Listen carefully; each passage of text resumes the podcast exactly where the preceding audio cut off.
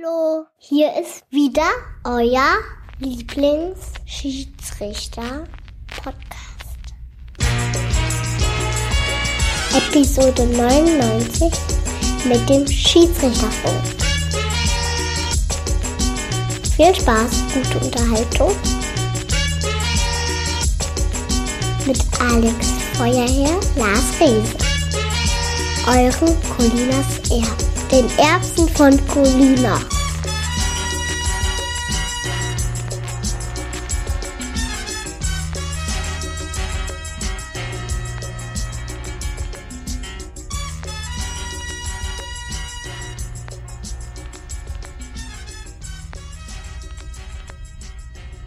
Einen wunderschönen guten Tag. Hier sind Colinas Erben, Ihr Lieblingsschiedsrichter-Podcast. Folge Nummer 99. Mein Name ist Klaas Rehse und ich begrüße ganz herzlich den Mann mit dem schönsten Bilderrahmen in ganz Köln, Alex Feuerherd. Klaas, welche Freude, dich mal wieder hier zu haben. ja, finde ich auch. War schon wieder viel zu lang und es ist ja unglaublich viel passiert.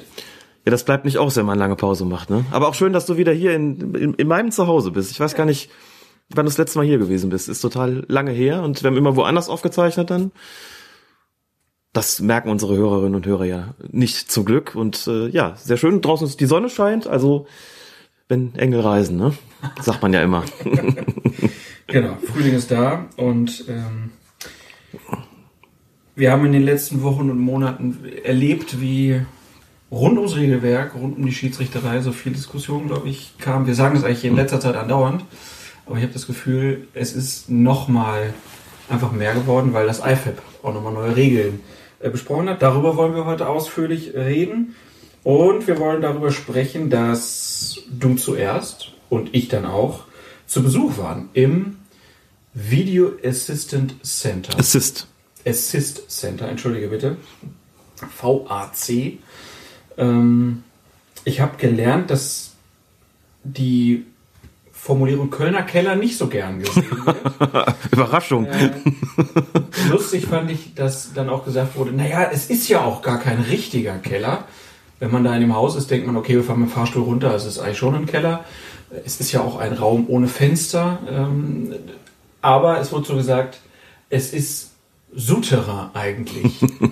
Und dann habe ich gedacht, naja gut, Kölner Souterrain äh, klingt ja nicht so gut. Und dann kam so auf, naja, aber man könnte ja Schiedsrichter-Souterrain sagen. Dann hätte man ja wieder diese, dieses Wortspiel. Also Kölner Keller, Schiedsrichter-Souterrain, VAC, Video Assist Center. Geht alles, würde ich sagen, hier in diesem Podcast. Ich finde den Begriff Souterrain in dem Zusammenhang, das klingt doch, klingt doch sehr edel. Also man, ja, aber das ist, hat ja schon, also durch die Fensterlosigkeit ist ja schon diese, ja, latente Kelleratmosphäre gegeben, das muss man ja sagen. Klar, dass das natürlich despektierlich gemeint ist da das in Köln ist, bietet sich natürlich auch die Gelegenheit zu einer wunderbaren Alliteration, Kölner Keller. Mhm. Weiß nicht, wie es wäre, wenn es in Frankfurt wäre. Würde man dann von einem Frankfurter Verlies sprechen beispielsweise? Gut, es ist mit F und V, also ein bisschen getrickst, aber you got the message. Man weiß es nicht, man steckt nicht drin. Es wäre mal eine schöne Sammlung, einfach mal zusammenzutragen, wie denn der Keller in unterschiedlichen Städten heißen würde. Jetzt klopft es schon. Sind wir schon zu laut? Es klopft aus dem Kölner Keller. Lass mich hier raus. Der Berliner Bunker. Der Berliner Bunker, siehst du? Es bieten sich für alles Alliterationen an. Ja, ich überlege gerade noch, mir fällt nichts ein. Aber wir haben mit Berlin, Frankfurt und Köln ja auch schon drei wichtige Städte genannt. Genau. Ähm, den Rest lesen wir dann wahrscheinlich auf Twitter. ja, genau.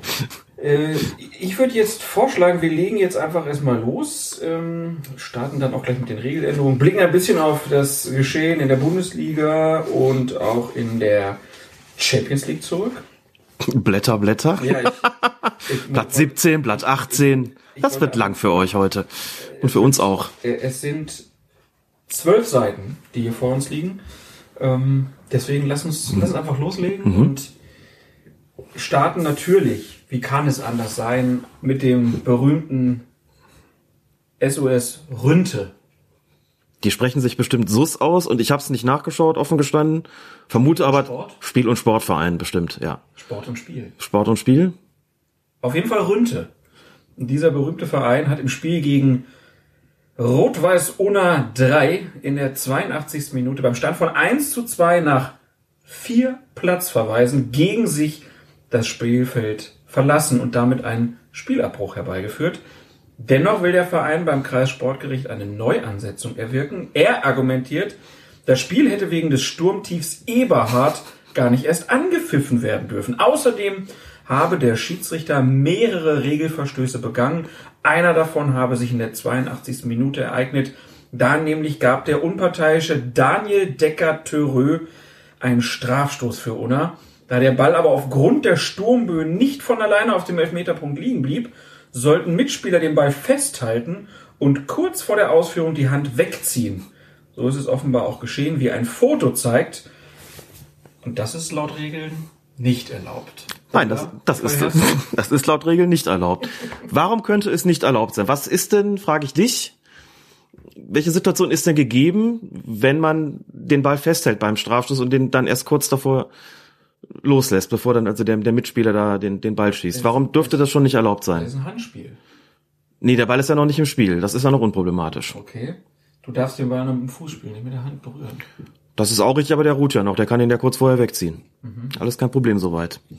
In den Regeln steht geschrieben, dass bei der Ausführung eines Strafstößes nur zwei Personen den Strafraum betreten dürfen, bevor der Ball ins Spiel gebracht worden ist. Eine ist natürlich der gegnerische Torwart, logisch. Das andere ist der Schütze. Das heißt, wenn da ein Mitspieler sitzt, dann ist er auch im Strafraum. Das darf er schon mal nicht. Das ist Punkt eins. Dann könnte man noch sagen, also außerdem müssen beim Strafstoß alle Spieler hinter dem Ball sein. Das kriegt man vielleicht irgendwie noch hin. Also der kann sich ja so ein bisschen hinter den mhm. Ball irgendwie setzen. Aber der darf gar nicht im Strafraum sein. Das heißt, das geht nicht. Und ich möchte an dieser Stelle auch mit einem ähm, mit einer, mit einer Ente aufräumen. Denn ganz viele glauben, das sei auf den Färöerinseln seit Jahr und Tag gang und gäbe. Ne, weil es da ja viel Wind hat und ständig stürmt, dass da die, dass es da ausnahmsweise erlaubt sei, dass da irgendwelche Bälle festgehalten werden von der Spielfortsetzung. Das stimmt nicht. Sehr hartnäckig hält sich dieses Gerücht, aber es ist nicht wahr. Ich glaube, es ist auf der Wikipedia-Seite Tja, ich überlege jetzt gerade, ob es der Wikipedia-Eintrag zu den Färöerinseln ist oder ob es der Wikipedia-Eintrag ist zu Fußball auf den Färöerinseln. Irgendwo ist das auch klargestellt worden. Das ist jedenfalls, entspricht nicht der Wahrheit. Das heißt, in diesem Fall, wenn also dieses Foto nicht irgendwie nachgestellt worden ist, was ich jetzt nicht glaube, wäre das tatsächlich nicht in Ordnung, hätte der Schiedsrichter nicht zulassen dürfen. Diesen Schiedsrichter mit dem wunderbaren Namen Daniel Decker-Törö. Vielleicht ich wollte da gar nichts zu sagen. Betont man das auch auf der ersten Seite, ist der Törö. Oder Törö. Das hast du ja schon gesagt. Ja klar, das denken immer alle. Sprachen mit vielen, mit vielen Umlauten sind zum Beispiel, also ich dachte vielleicht, das ist Ungarisch. Mhm. Also Decker jetzt nicht, aber Törö oder Törö könnte, Törö könnte möglicherweise Ungarisch sein. Aber was glaubst du denn jetzt, wenn, ist das ein, so ein Regelverstoß, dass das Spiel nur eingesetzt wird? Weil es gibt ja nicht die Möglichkeit, einfach nur noch acht Minuten nochmal neu spielen zu lassen. Nein, wenn es zu einer Wiederholung kommen sollte, dann müsste das ganze Spiel wiederholt werden. Das ist im Bereich des DFB so vorgesehen. Es gibt keine Teilwiederholung, gibt es in anderen Ländern, anderen Verbänden, die gibt es aber nicht in Deutschland. Wenn ich das richtig im Kopf habe, ist das der Strafstoß gewesen, der dann zum 1 zu 2 geführt hat. Also man muss dazu sagen, dass bei einem Regelverstoß immer auch gegeben sein muss, dass er sich nachhaltig auf das Spiel ausgewirkt hat, damit es dann zu einer Neuansetzung kommt. Ne? Mhm in der 82. ein Strafstoß, der zum 1 zu 2 verwandelt wird. 1 zu 3, oder? Oder 1 zu 3 sogar? Oder ist das 1 zu 2 durch den Elfmeter? Ich glaube, es war 1 zu 2 ah, okay. nach dem Elfmeter und dann sind sie danach irgendwie vom, vom Platz gegangen oder sowas. Also da waren noch acht Minuten zu spielen, dass es der Treffer war durchaus entscheidend. Ich weiß jetzt nicht, wie so ein Sportgericht argumentieren würden. Die sagen, ja gut, der Strafstoß an sich ist ja nun äh, verhängt worden und die Tatsache, dass den einer festhält, das ist ja kein Verstoß sozusagen, also das macht den Elfmeter ja einerseits irgendwie nicht ungültig, nicht, nicht, nicht ungültig. Er hätte einfach so gar nicht ausgeführt werden dürfen. Ne? Ich bin selbst gespannt, ob das als Regelverstoß gewertet werden wird oder einfach nur als, ja, aber falsche Tatsachenentscheidung. Ich will irgendwie auch nicht vorstellen, denn sowas darf man nun mal nicht. Und die Frage wäre natürlich gewesen, was wäre passiert, wenn der Strafstoß ganz normal, aus, also regulär ausgeführt worden wäre? Hätte der Ball ja nicht geruht, möglicherweise. Mhm. Gab jetzt vor kurzem so eine ein schönes, schönes GIF im Internet, auch zusammen mit diesem Sturm, wo in irgendeinem Spiel in England ein Spieler einen Eckstoß ausführen wollte und der Ball blieb auch nicht liegen. Und diese, diese Eckfahne, die krümmte sich fast bis auf den Boden. Das war Wahnsinn. Das hat der Spieler gemacht. Er hat dann einfach so ein Loch in den Boden gehackt und den Ball da reingelegt, ne, damit das, der Eckstoß ausgeführt werden, werden konnte. Also, vielleicht hätte er ja den Schiedsrichterassistenten bitten sollen, halten Sie doch mal den Ball fest. Das ist ja kein Mitspieler, ne? Da könnte ich mir sogar noch vorstellen, dass das erlaubt ist, theoretisch, denn da steht ja nichts geschrieben, dass der äh, der Mitspieler beim Eckstoß nicht in der Nähe sein darf. Aber also darf der Schiedsrichterassistent noch jemand anderem assistieren als dem Hauptschiedsrichter? nein, ich glaube, das sollte er. Sollte er nicht tun und Stell dir das auch mal so vor, so bildlich. Dann hat er die Fahne so eingeklemmt unterm Arm und hält den Ball irgendwie so fest und vielleicht schafft das dann vielleicht nicht richtig wegzuziehen und wird klar, getroffen. war auch nur Spaß. Das würde man als Assistent nicht machen. Gut, so gut, dass ich es beschreiben wollte. Ja, unbedingt. Ich habe auch eine gute Windmeldung, war jetzt auch beim Biathlon, bei der Weltmeisterschaft. Ähm, da gab es wohl bei dem letzten Wettkampf auch irreguläre Windverhältnisse und äh, der Sportinformationsdienst schrieb dann von einer Windlotterie. Und wer hat das Rennen gewonnen? Dominik Windel. Na, es gibt noch Gerechtigkeit. Absolut. Der Mann ist dafür geboren, das zu gewinnen. Okay, wir werden das natürlich nochmal im Auge behalten, wie es denn da weitergeht zwischen dem Susrünte und Rot-Weiß-Una 3. Dann kommen wir, würde ich sagen, zu den Regeländerungen zur Saison 2019, 2020. Und ich bin wieder erstaunt, wie klein dieses Thema gehalten wird. Also da wird das beliebteste Spiel überhaupt wird verändert und man findet das dann, also die Sportschau hat da einen Bericht drüber geschrieben natürlich, der Kollege Khalid Nahar auch in aller Ausführlichkeit alles beschrieben, wunderbar und auch im Kicker steht da was. Und es gibt überall mal so kleine Meldungen, aber so eine richtige Auseinandersetzung damit, was das denn eigentlich heißt, habe ich nicht ähm, so richtig gefunden. Vielleicht dann ganz gut, dass wir das jetzt machen. Dann sind wir zumindest vorne dran. Und Khaled, der Kollege, der nun auch ein ganz ähnlicher Regelnerd ist, wie wir das sind, hat sehr viel dazu gearbeitet. Ich würde vielleicht dann doch einen Einwand vorbringen wollen an dieser Stelle, was die, die relativ geringe Präsenz dieser Regeländerung betrifft. Ich bin mir ziemlich sicher, das ändert sich, wenn die neue Saison beginnt. Die sind ja jetzt beschlossen worden und verkündet worden, aber sie sind ja noch nicht in Kraft. ne? Sie treten in Kraft offiziell zum 1. Juni. Auch dazu sagen muss man, dass Wettbewerbe, die noch laufen am 1. Juni, also die noch zur jetzigen Saison gehören, dass die noch nicht, normalerweise noch nicht nach diesen neuen Regeln ausgetragen werden. Das betrifft zum Beispiel das Champions League Finale, das am 1. Juni stattfindet. Da hat sich Khaled auch drum gekümmert. Es- Da war die klare Ansage, das zählt noch zur alten Saison, da wird auch noch nach den alten Regeln gespielt. Aber zum Beispiel die Frauenweltmeisterschaft, die wird dann schon nach den neuen Regeln ausgetragen. Ansonsten ist es in Deutschland immer so, dass man sagt, Stichtag 1. Juli, 1.7., ne, weil das so der offizielle Saisonwechsel ist. Die alte Saison hört am 30.06. auf, die neue fängt am 1.7. an und dann spielen wir eben nach den neuen Regeln. Also insofern sind die noch nicht in Kraft und wenn es dann losgeht zur kommenden Saison, dann werden wir sicherlich größere Berichte dann auch erleben, was sich alles bei den Regeln geändert hat. Das glaube ich schon. Aber wir können jetzt schon drüber sprechen, denn Das wird ja, das wird ja jetzt nicht liegt ja alles vor und wir können da, genau, wir können darauf verweisen. Genau. Nee, das wird nicht mehr geändert. Also, es gab die Jahresversammlung Anfang März in Aberdeen vom International Football Association Board, kurz IFAB. Und dort wurden dann die Änderungen und Neuerungen in den Regeln zur kommenden Saison eingeführt und äh, bekannt gegeben. Es gibt im Netz mittlerweile, das IFAB ist da mittlerweile ganz gut aufgestellt, finde ich. Man kann wunderbar alles nachlesen.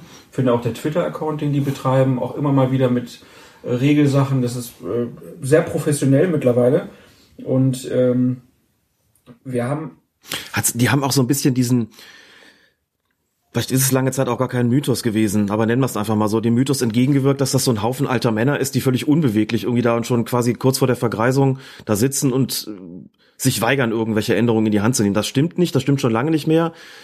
Es gibt bei 120 Minuten, bei unseren Kollegen von 120 Minuten, einen schon länger existierenden Text zum IFAB, wo nochmal aufgedröselt wird, was das eigentlich für eine, für eine Organisation ist. Der gehören ja nur acht Leute an.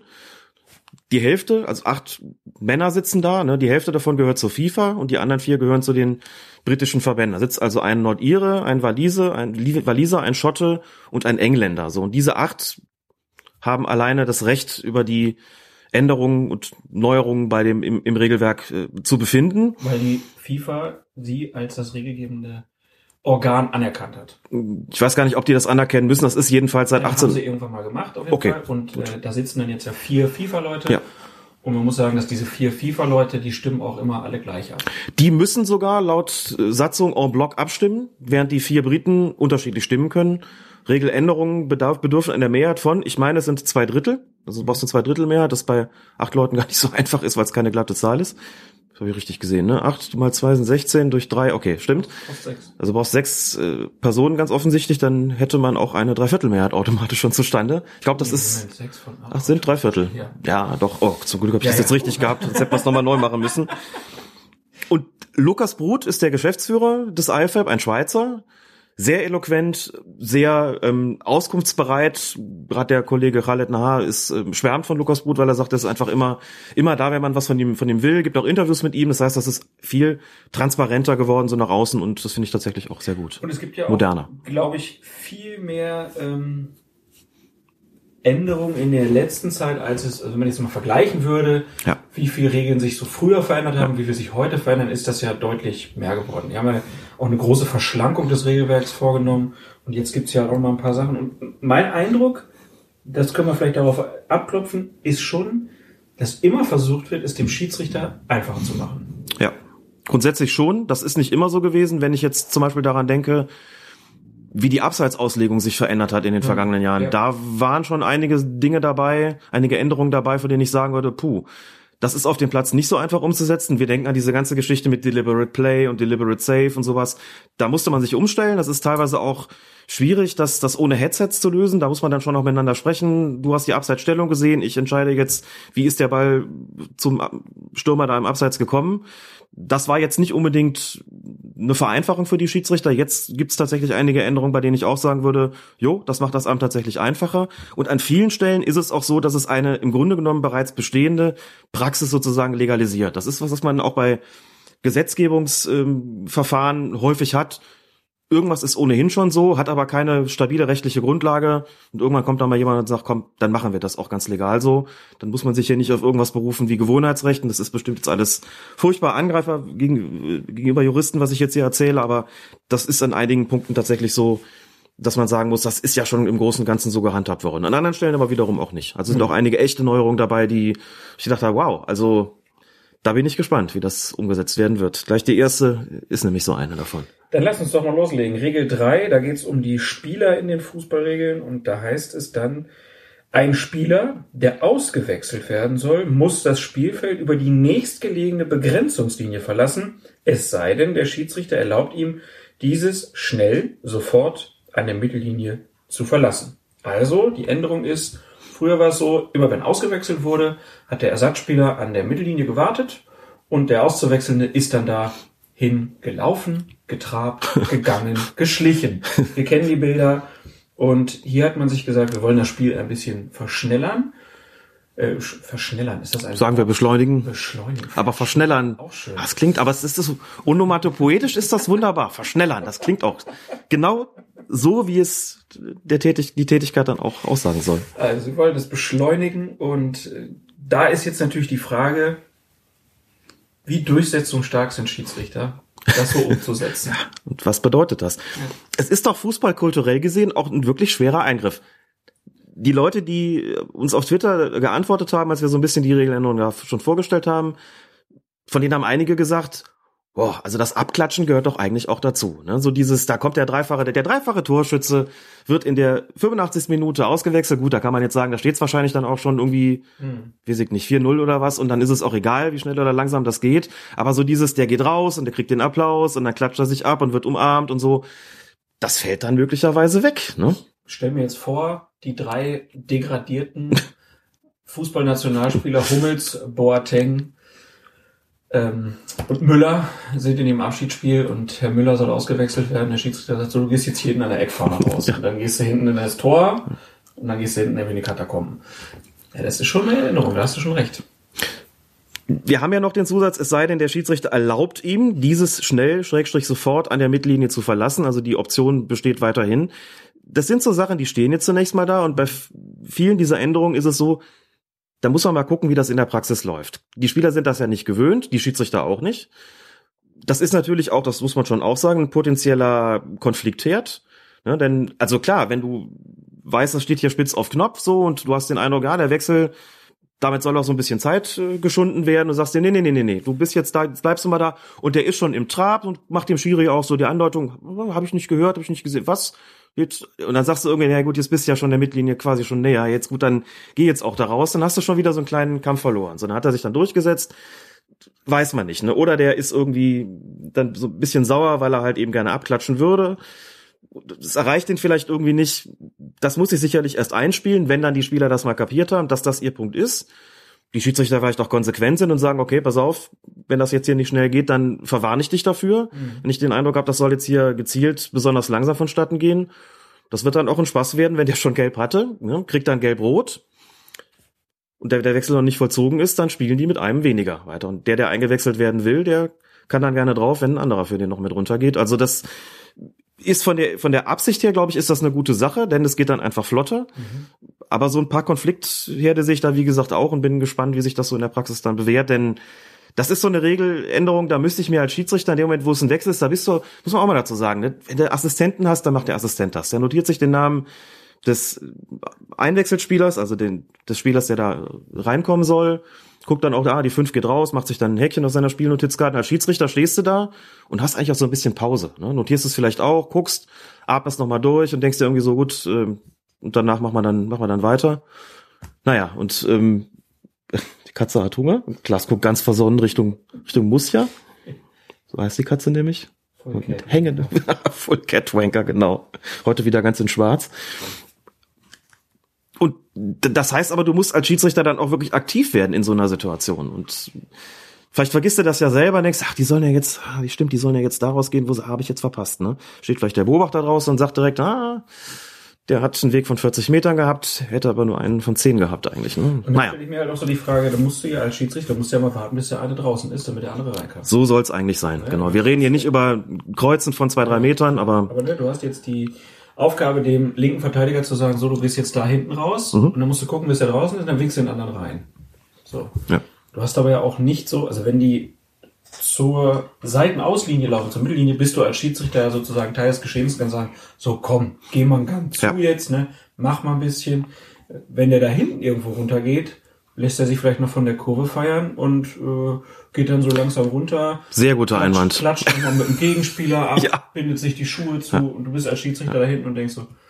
Und ich kann gar nicht oh, hin. Oder ich muss hinlaufen. kann ich jetzt ja nicht hinrennen, mhm. dann mache ich mir ja voll zum Affen. Ja. Naja, und dann hast du natürlich auch wahrscheinlich so die Abwägung, ich stelle mir das jetzt so vor, du hast jetzt vielleicht so einen Stinkstiefel-Verteidiger, der die ganze gegnerische Kurve gegen sich aufgebracht hat. Mhm. Und dann muss der hinten raus und dann vor der gegnerischen Fankurve zurückgehen, ja. wo die natürlich total ausrasten, ähm, weil der Hassgegenspieler dann da vor denen langläuft. Also könnte schwierig sein, ne? Und da passiert irgendwas und dann macht er vielleicht noch eine höhnische Geste und dann ja, genau. und hast du da plötzlich Theater. Was ist da los? Ja, ja. Schon. Da musst du vielleicht noch mal hin, da musst du den vielleicht verwahren oder äh, also will das jetzt gar nicht schlecht reden. Die, wie gesagt, die Intention ist. Die Intention verstehen wir, ne? aber wir sind skeptisch, ob das so richtig ja, Schauen wir mal. Kommen wir zur Regel 5. Das betrifft den Schiedsrichter. Ah, das ist toll, was jetzt kommt. Der Schiedsrichter zeigt Teamoffiziellen bei unsportlichem Betragen die gelbe oder rote Karte. Ist der Täter nicht auszumachen, erhält der Cheftrainer die gelbe oder rote Karte. Geil. Finde ich gut.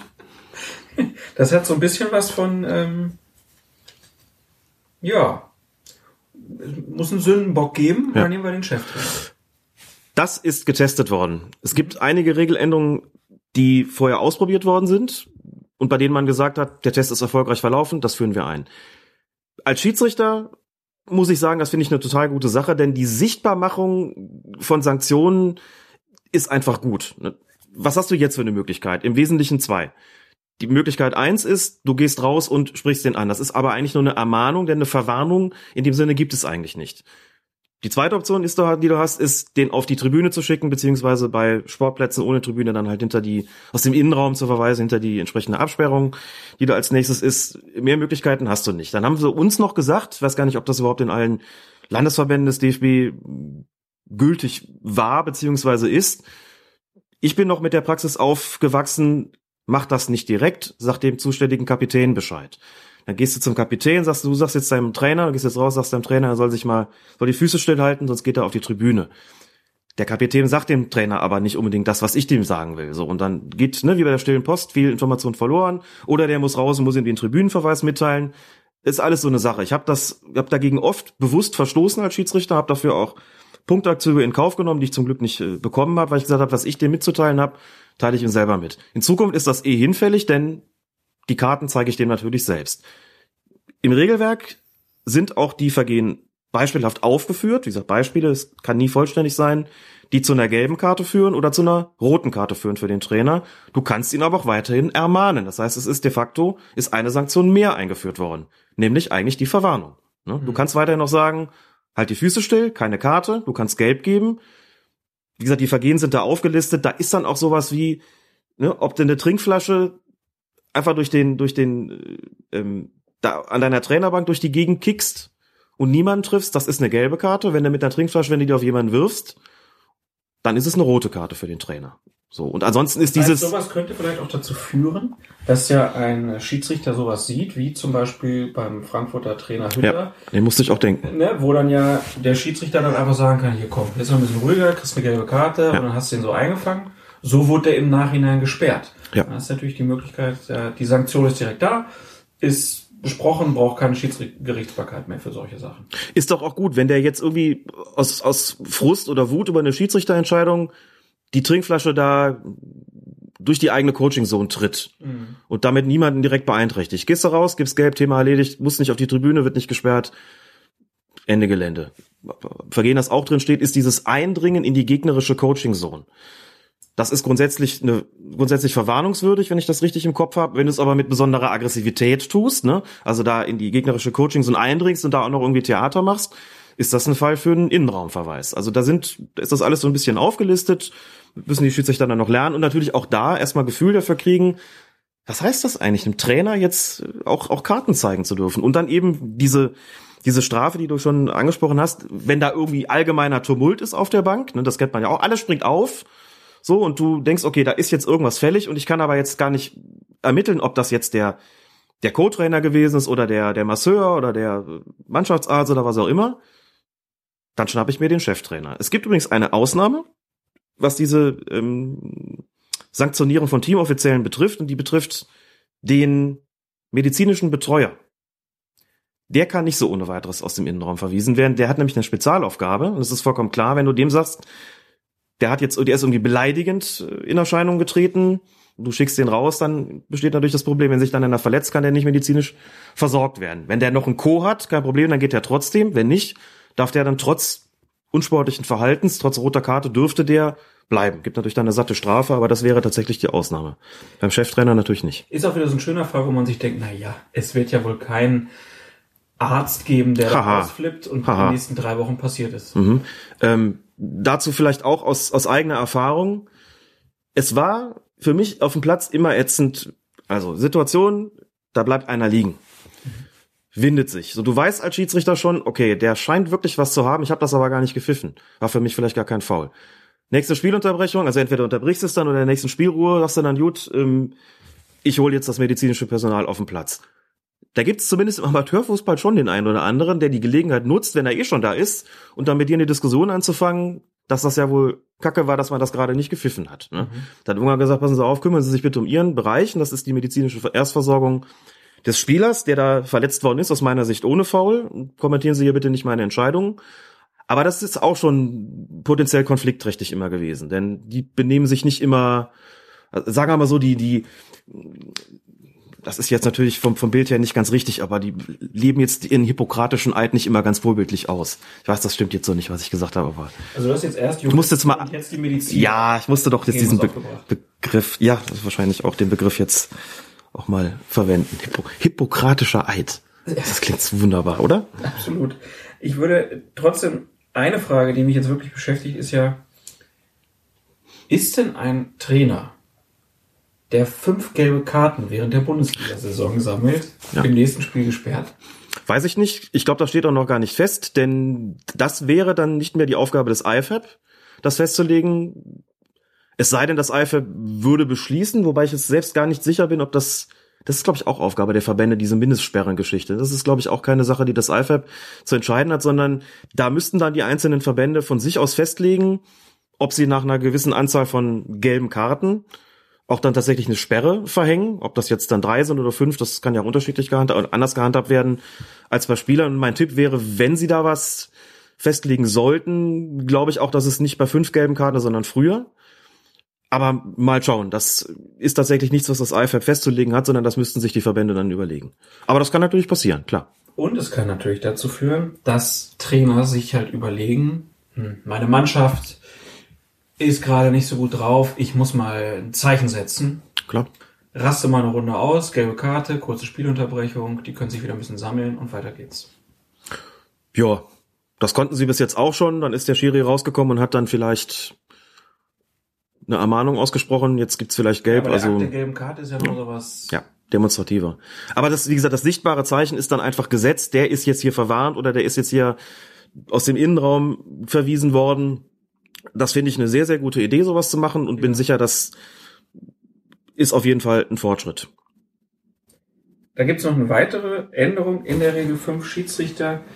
Der Strafstoßschütze eines Teams, der wegen einer Verletzung behandelt wird, darf jetzt auf dem Spielfeld bleiben, um den Strafstoß dann auch auszuführen. Also der Schiedsrichter, äh, der, der Schütz, meine Güte, der Gefaulte darf jetzt auch offiziell dann, wenn er verletzt war, schießen. Genau, denn bis jetzt war die Regelung, der wird von mir aus gefault und verletzt sich bei dem Foul.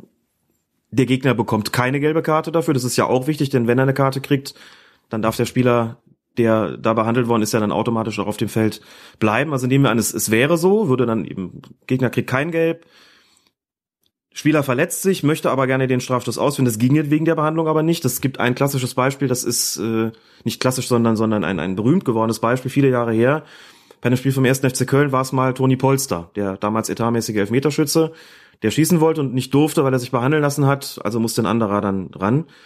Begründung eben, das Spielfeld darf dann ja erst wieder betreten werden, wenn das Spiel fortgesetzt ist. Und das ist ja dann durch den Strafstoß ist ja das dann die Spielfortsetzung. Das ist jetzt Das anders. ist eine logische Folge, weil Ja. äh, es kann ja nicht ähm, der Benachteiligte durch Ja. das Foul dann nochmal benachteiligt werden. Von daher. Hat man die Regel jetzt konsequent fortgeschrieben, hat gesagt, wir haben vorher schon eingeführt, wenn der Gegner gelb kriegt für das Foul, das zur Verletzung geführt hat, dann darf der Behandelte auf dem Feld bleiben. Jetzt hat man gesagt, jetzt darf er auch den Strafstoß schießen. Das ist alles ganz konsequent und logisch. Kommen wir zur Regel 8. Beginn und Fortsetzung des Spiels. Der Schiedsrichterball erfolgt künftig kampflos. Das heißt, mit nur einem Spieler, während alle anderen Spieler einen Abstand von mindestens vier Metern einhalten müssen. Wird das Spiel unterbrochen, wenn der Ball im Strafraum war oder dort zuletzt berührt wurde, erfolgt der Schiedsrichterball mit dem Torhüter des verteidigenden Teams. In allen anderen Fällen erfolgt der Schiedsrichterball mit einem Spieler des Teams, das den Ball zuletzt berührt hat. Und zwar an der Stelle, an der der Ball zuletzt berührt wurde.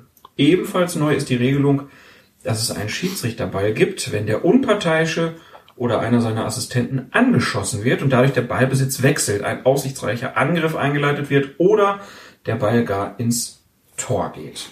Also hier will man diese kleinen nickeligen Duelle, die es manchmal gab beim Schiedsrichterball, nicht mehr haben, will da sozusagen einen Konfliktherd rausnehmen. Für den Schiedsrichter natürlich immer schwierig. Muss immer genau darauf achten, wo ist die letzte Ballberührung gewesen, Ja. wer hat die letzte Ballberührung gemacht. Hm. Also noch mehr Konzentration erforderlich in bestimmten Phasen beim Schiedsrichter. Der erste Teil dieser Regelung ist genau das, was ich vorhin meinte mit Legalisierung einer bereits bestehenden Praxis. Ja, klar. Da haben ja viele immer gesagt, was ist denn jetzt mit Schiedsrichterball? Da steht doch in den Regeln klar geschrieben, es darf niemand davon abgehalten werden, am Schiedsrichterball teilzunehmen. Wie kommt es denn dann, dass es sogar Schiedsrichter gibt, die sagen, komm, die Spieler wegschicken, was sie eigentlich gar nicht dürften natürlich. Ja.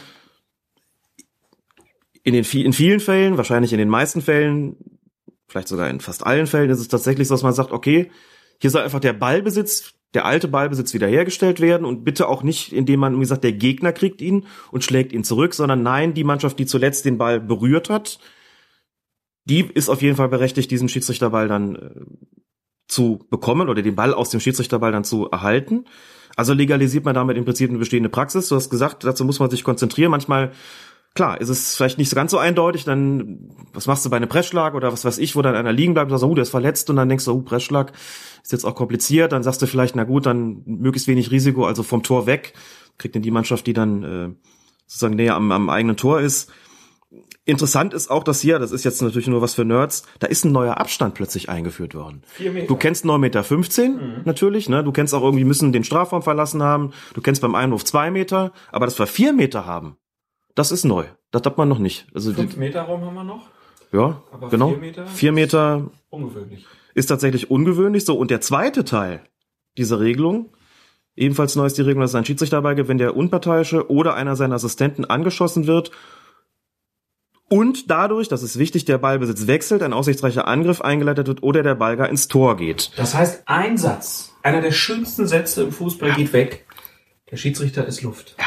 Das gilt nicht mehr. Der gilt so in seiner Absolutheit nicht mehr. Es wird weiterhin Situationen geben, wo er Luft bleibt, aber es wird eben auch Situationen geben, in der er dann eingreift. Und ganz ehrlich, das ist eine Regelung, also äh, scheiß auf die Weisheit, die jetzt nicht mehr gilt, das ist halt manchmal so. Das ist eine Regelung, die ich mir gewünscht habe. Da habe ich gedacht, ja, das ist eine Kleinigkeit, aber das ist als Schiedsrichter so unangenehm, wenn du im Weg stehst und dann nicht nur angeschossen wirst, ist eh immer blöd und du dann auch merkst, oh Mist, jetzt hat der Gegner den Ball. Und dann rollt sogar noch eine Angriffswelle. Das mit dem, dass er dann ins Tor geht, das ist ja nun wirklich ganz, ganz, ganz, ganz selten. Das kann man eigentlich vernachlässigen, aber äh, dann ist es erst recht so, dass man sagt, gut, dann äh, gut, dass es das gibt. Aber Ballbesitzwechsel, aussichtsreicher Angriff äh, wird eingeleitet. Gut, dass der Schiedsrichter dann da die Möglichkeit hat zu sagen, jetzt unterbreche ich, denn taktisch habe ich das früher ehrlich gesagt auch das ein oder andere Mal so gemacht, wenn ich gemerkt habe, da entsteht jetzt wirklich Ungemach, dadurch, dass ich da irgendwie nicht rechtzeitig weggekommen bin. Manchmal hat man auch kaum die Chance. Habe ich manchmal auch nach einer Möglichkeit gesucht, das Spiel irgendwie zu unterbrechen. Dann habe ich wirklich so eine, naja, nicht mal 50-50, sondern vielleicht sogar eine 30-70-Situation dann irgendwie genutzt, um zu sagen, komm, dann äh, pfeife ich jetzt einen Foul, dann kriegt er den Ball zurück. Also natürlich nur dann, wenn es irgendwie geht, nicht irgendeinen Fantasiepfiff da setzen. Jetzt hat man die Möglichkeit, diesen Schiedsrichterball zu geben und der würde dann ja, dann geht man eben ne, zum ersten Teil zurück dieser Regelung und den bekommt halt die Mannschaft, die zuletzt den Ball berührt hat. Nämlich die ihn ursprünglich hatte. Ne? Ja, ja, also klar. logischerweise nicht die, die dann, dann in Ballbesitz gekommen ist, so verstehe ich das zumindest nicht, sondern die, die ihn ursprünglich hatte, kriegt den dann auch wieder. freue mich dann auf den Kreisliga-Fußball in Duisburg, wo dann sagt, Galle, weißt du noch damals, da war der Da Schiedsrichter. war ja war Feriner Loft, genau. Außerdem gilt jetzt neu, das Team, das bei der Seitenwahl den Münzwurf gewinnt, darf entscheiden, ob es den Anstoß ausführt oder lieber das Tor bestimmt, auf das es in der ersten Hälfte spielt. Wie war die Regelung vorher? Vorher war die Regelung, dass die Mannschaft, deren Kapitän die Seitenwahl gewinnt, zu entscheiden hatte, auf welches Tor sie in der ersten Hälfte spielen möchte. Und der Gegner hat dann den Anschluss bekommen. Da konnte man also immer sagen, die Mannschaft, die den Anstoß ausführt zur ersten Hälfte, hat die Seitenwahl verloren. Das, und es gab aber, ohne dass ich das jetzt zeitlich äh, benennen könnte, die Regelung, wie sie jetzt äh, neu ist, war schon mal so, dass man die Wahl hatte. Ich erinnere mich nur daran, dass ich als junger, junger Kerl, als, als Kind ein Buch mal gelesen habe von Paul Breitner mit dem Titel Ich will kein Vorbild sein. Ich kann das nicht mehr wörtlich zitieren, ich habe das nie vergessen, dass Paul Breitner geschrieben hat, dass er als Kapitän des FC Bayern damals, wenn er die Seitenwahl gewann, immer den Anstoß genommen hat und nie die Seite gewählt hat. Er sagte, ich will, dass wir direkt von der ersten Sekunde an den Ball haben und loslegen können. Deswegen war das für mich klar, welche Seite wir spielen, ist mir driss egal, ich will den Ball haben.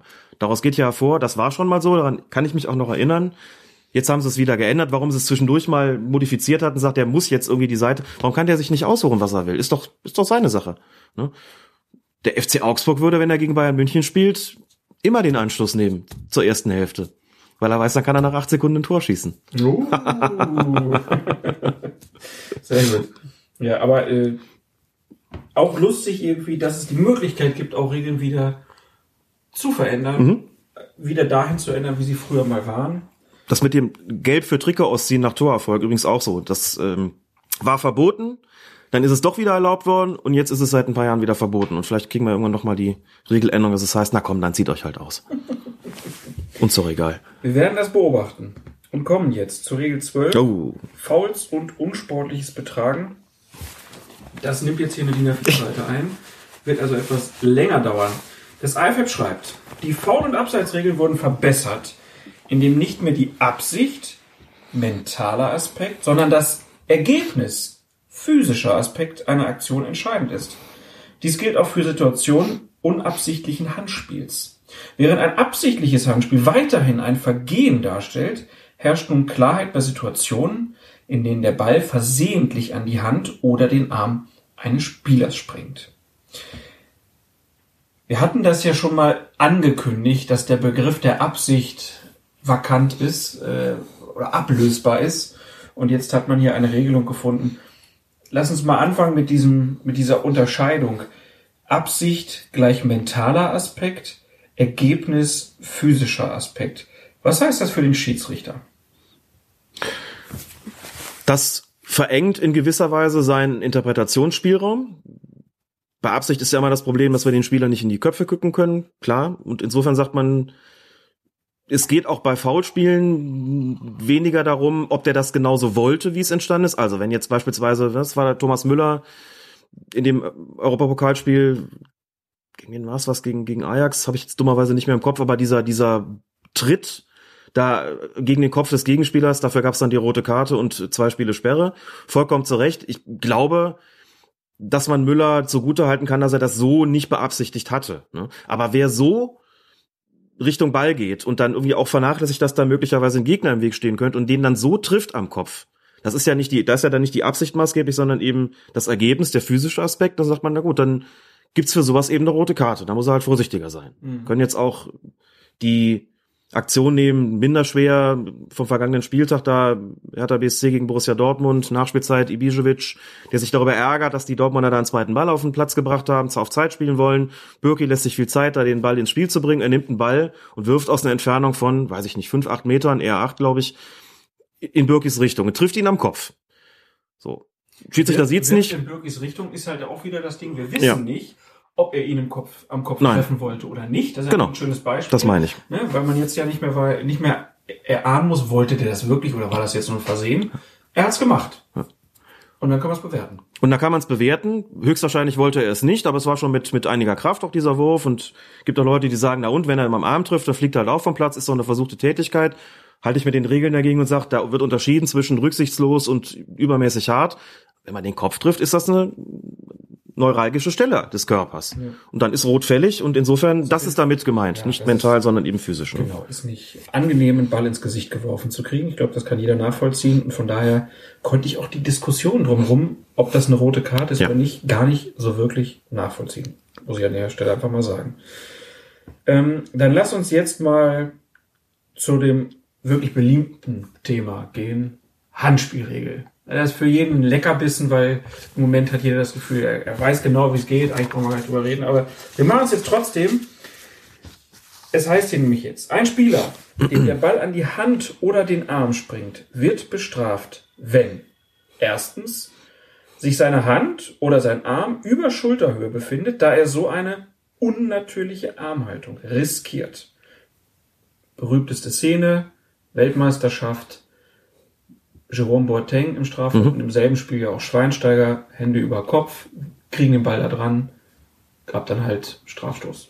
Unterschiedliche Spiele. Boateng war gegen Italien, Schweinsteiger gegen Frankreich, glaube ich, aber. Genau, aber das war jetzt. Selbes Turnier. Selbes Turnier. Äh, und ja, haben sich da beide gleich verhalten und man konnte einfach sagen, okay, das ist, äh, ist klar. Ich glaube, das ist, braucht man nicht weiter diskutieren.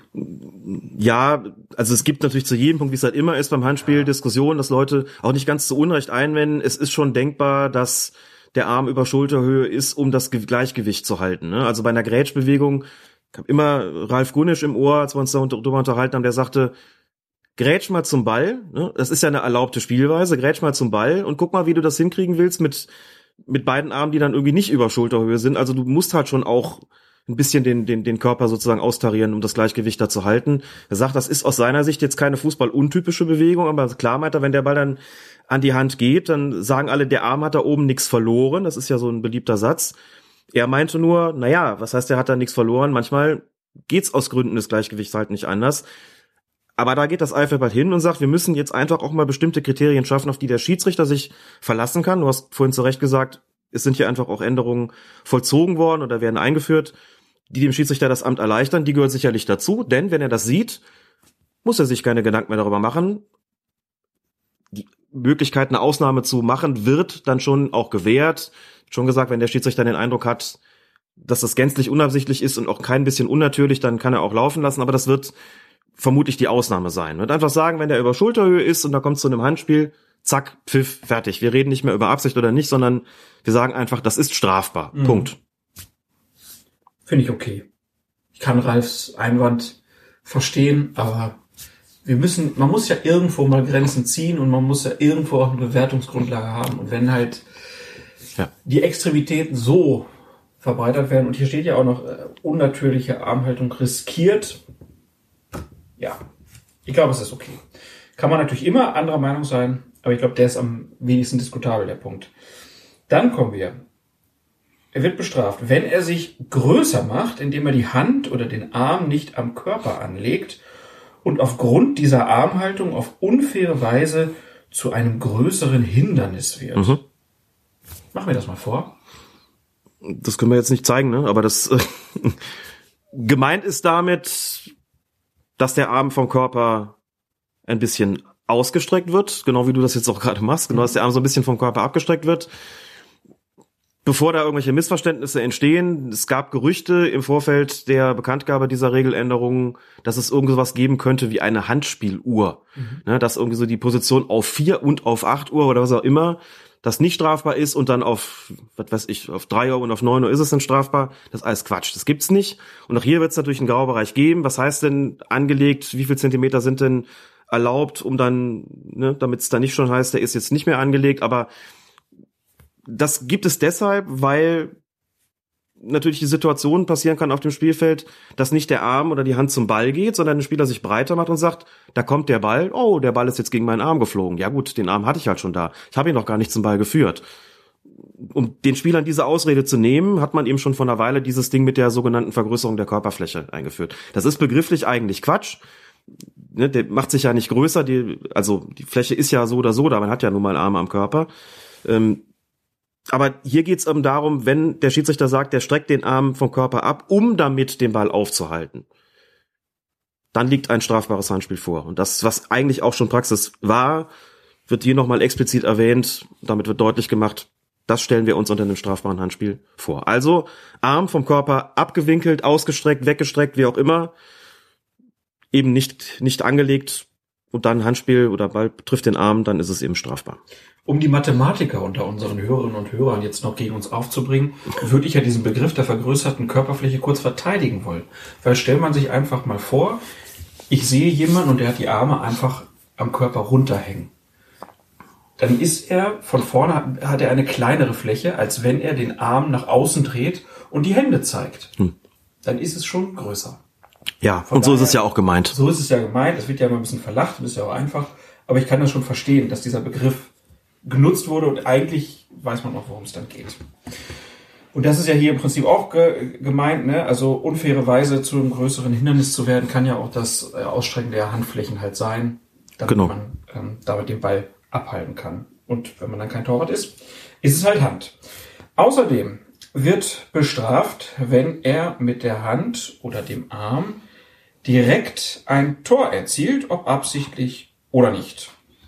Das ist eine Ankündigung gewesen, wo man auch wieder sagen kann, das wurde in letzter Zeit ja schon so gehandhabt. Man wollte keine andrösen Tore mehr. Man wollte nicht das, was Stindel passiert ist oder wer war noch? In letzter Zeit ja ein paar davon, ne? Müller.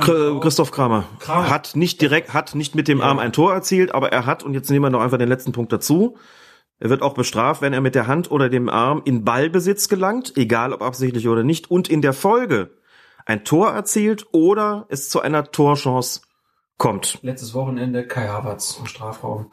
Genau. Der hat nicht absichtlich aus einem mentalen Aspekt heraus den Ball mit der Hand gespielt, sondern es war einfach das Ergebnis. Es war ein physischer Aspekt, dass er den Ball an die Hand bekam und dann das Tor schoss. Also hat der Schiedsrichter darauf entschieden, äh, oder was, Bibiana Steinhaus? Bremen? Äh, in, ich meine, es ist Dennis Eitekin gewesen, glaube ich, oder? Leverkusen Eitekin war's. Bremen? Okay. Gut, weil hier steht ja auch immer ein Spieler. Es sind natürlich auch äh, die Spielerinnen immer Ja. gemeint, ne? Und die Schiedsrichterin. Interessanterweise ist an diesem Punkt, also in Zukunft Torerzielung oder die Erarbeitung einer Torchance unter Zuhilfenahme von Hand oder Arm wird gnadenlos abgepfiffen, völlig egal, wie es zustande und kann es noch so unabsichtlich sein, wird auf jeden Fall unterbunden. Jetzt kommt hier was rein, was eben, das eben bis jetzt so nicht gestimmt hat. Jetzt kann man sagen, der Betreffende verschafft sich dadurch einen Vorteil. Wir haben immer argumentiert, darum geht's nicht. Maßgeblich war bis jetzt alleine und ausschließlich die Absicht. Wer sich unabsichtlich einen Vorteil verschafft hat, da würde ich ja schon sagen, das passt schon von der ganzen Diktion nicht, denn verschaffen setzt eigentlich so eine gewisse Aktivität voraus, aber lassen wir es mal so stehen, wie es landläufig dann verstanden wird. Das ist jetzt tatsächlich ein Grund, um es eben abzupfeifen, sofern daraus dann eben ein Tor oder eine Torchance resultiert. Das hat man jetzt klar so festgelegt.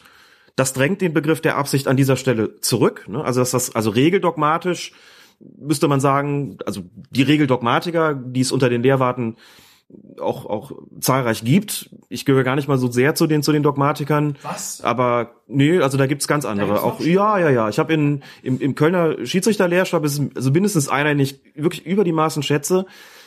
Ein Lehrwart, der da, also ich habe mit ihm noch nicht drüber gesprochen, den sehe ich äh, morgen Abend, wenn ähm, in Köln der Kreis Schiedsrichtertag stattfindet, auf dem ich hoffentlich als Lehrwart dann wiedergewählt werde. Mal sehen, ob's klappt. Warum nicht?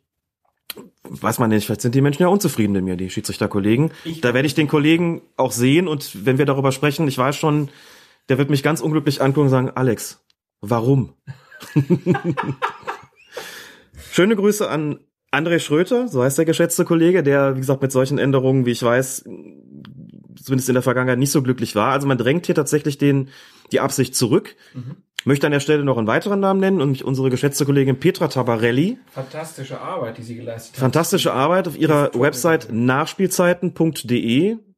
Ganz großartige Aufsätze schreibt über die Geschichte der Fußballregeln, der extrem gut Bescheid weiß und herausgefunden hat, dass diese Regelung, Handspiel ist strafbar, wenn es sich um Absicht handelt, seit 1902 existiert. Auch Wahnsinn, Ungo, ne? Ja. Da hat man es eingeführt und der ursprüngliche Gedanke war eben, wer das nicht will, wird dafür nicht bestraft. Und wer das absichtlich tut, wir sind beim Fußball, der kriegt einen Freistoß oder Strafstoß gegen sich gepfiffen, so. Und das ist eben, wie es halt so ist, ne? Dann nutzen auch Spieler vielleicht Regellücken aus, deswegen ist diese Auslegung immer weiter verändert worden. Und jetzt geht man eben so ein bisschen davon ab, weil die Diskussionen auch Überhand nehmen, hat sicherlich auch was mit, mit Social Media zu tun, das Ganze nochmal so eine ganz andere Dynamik bekommt und sagt, okay, dann klammern wir bestimmte Situationen ganz bewusst aus dieser Absichtsdefinition aus, sagen aber auch ganz deutlich, hat Lukas Buth auch nochmal, der Geschäftsführer des IFAB, in aller Klarheit festgestellt, der wir rücken aber nicht von dem Begriff der Absicht ab. Absichtliches Handspiel bleibt nicht nur weiterhin strafbar, Absicht ist auch weiterhin ein maßgebliches Kriterium.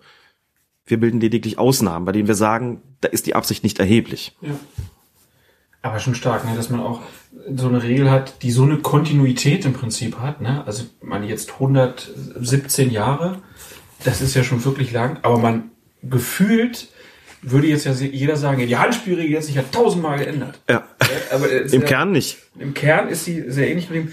Und also nochmal äh, der Hinweis auf nachspielzeiten.de, das ist wirklich super. Die hat ganz viele alte Lehrbücher, äh, ähm, Regelwerke nebeneinander gehalten. Hat jetzt das, glaube ich, auch auf Englisch sogar noch im Angebot. Also ähm, da auf jeden Fall mal vorbeigucken, das ist sehr spannend. Regelfragen nach alten Regeln. Oh, das ist Das ist was für die richtigen Nerds. ah, Ne? fantastisch, so fantastisch. Wir treffen uns heute zu Regel 1987, meine Damen und Herren. Das neue Quiz für Jung und Alt. Gut, dann haben wir ein, zwei weitere Punkte.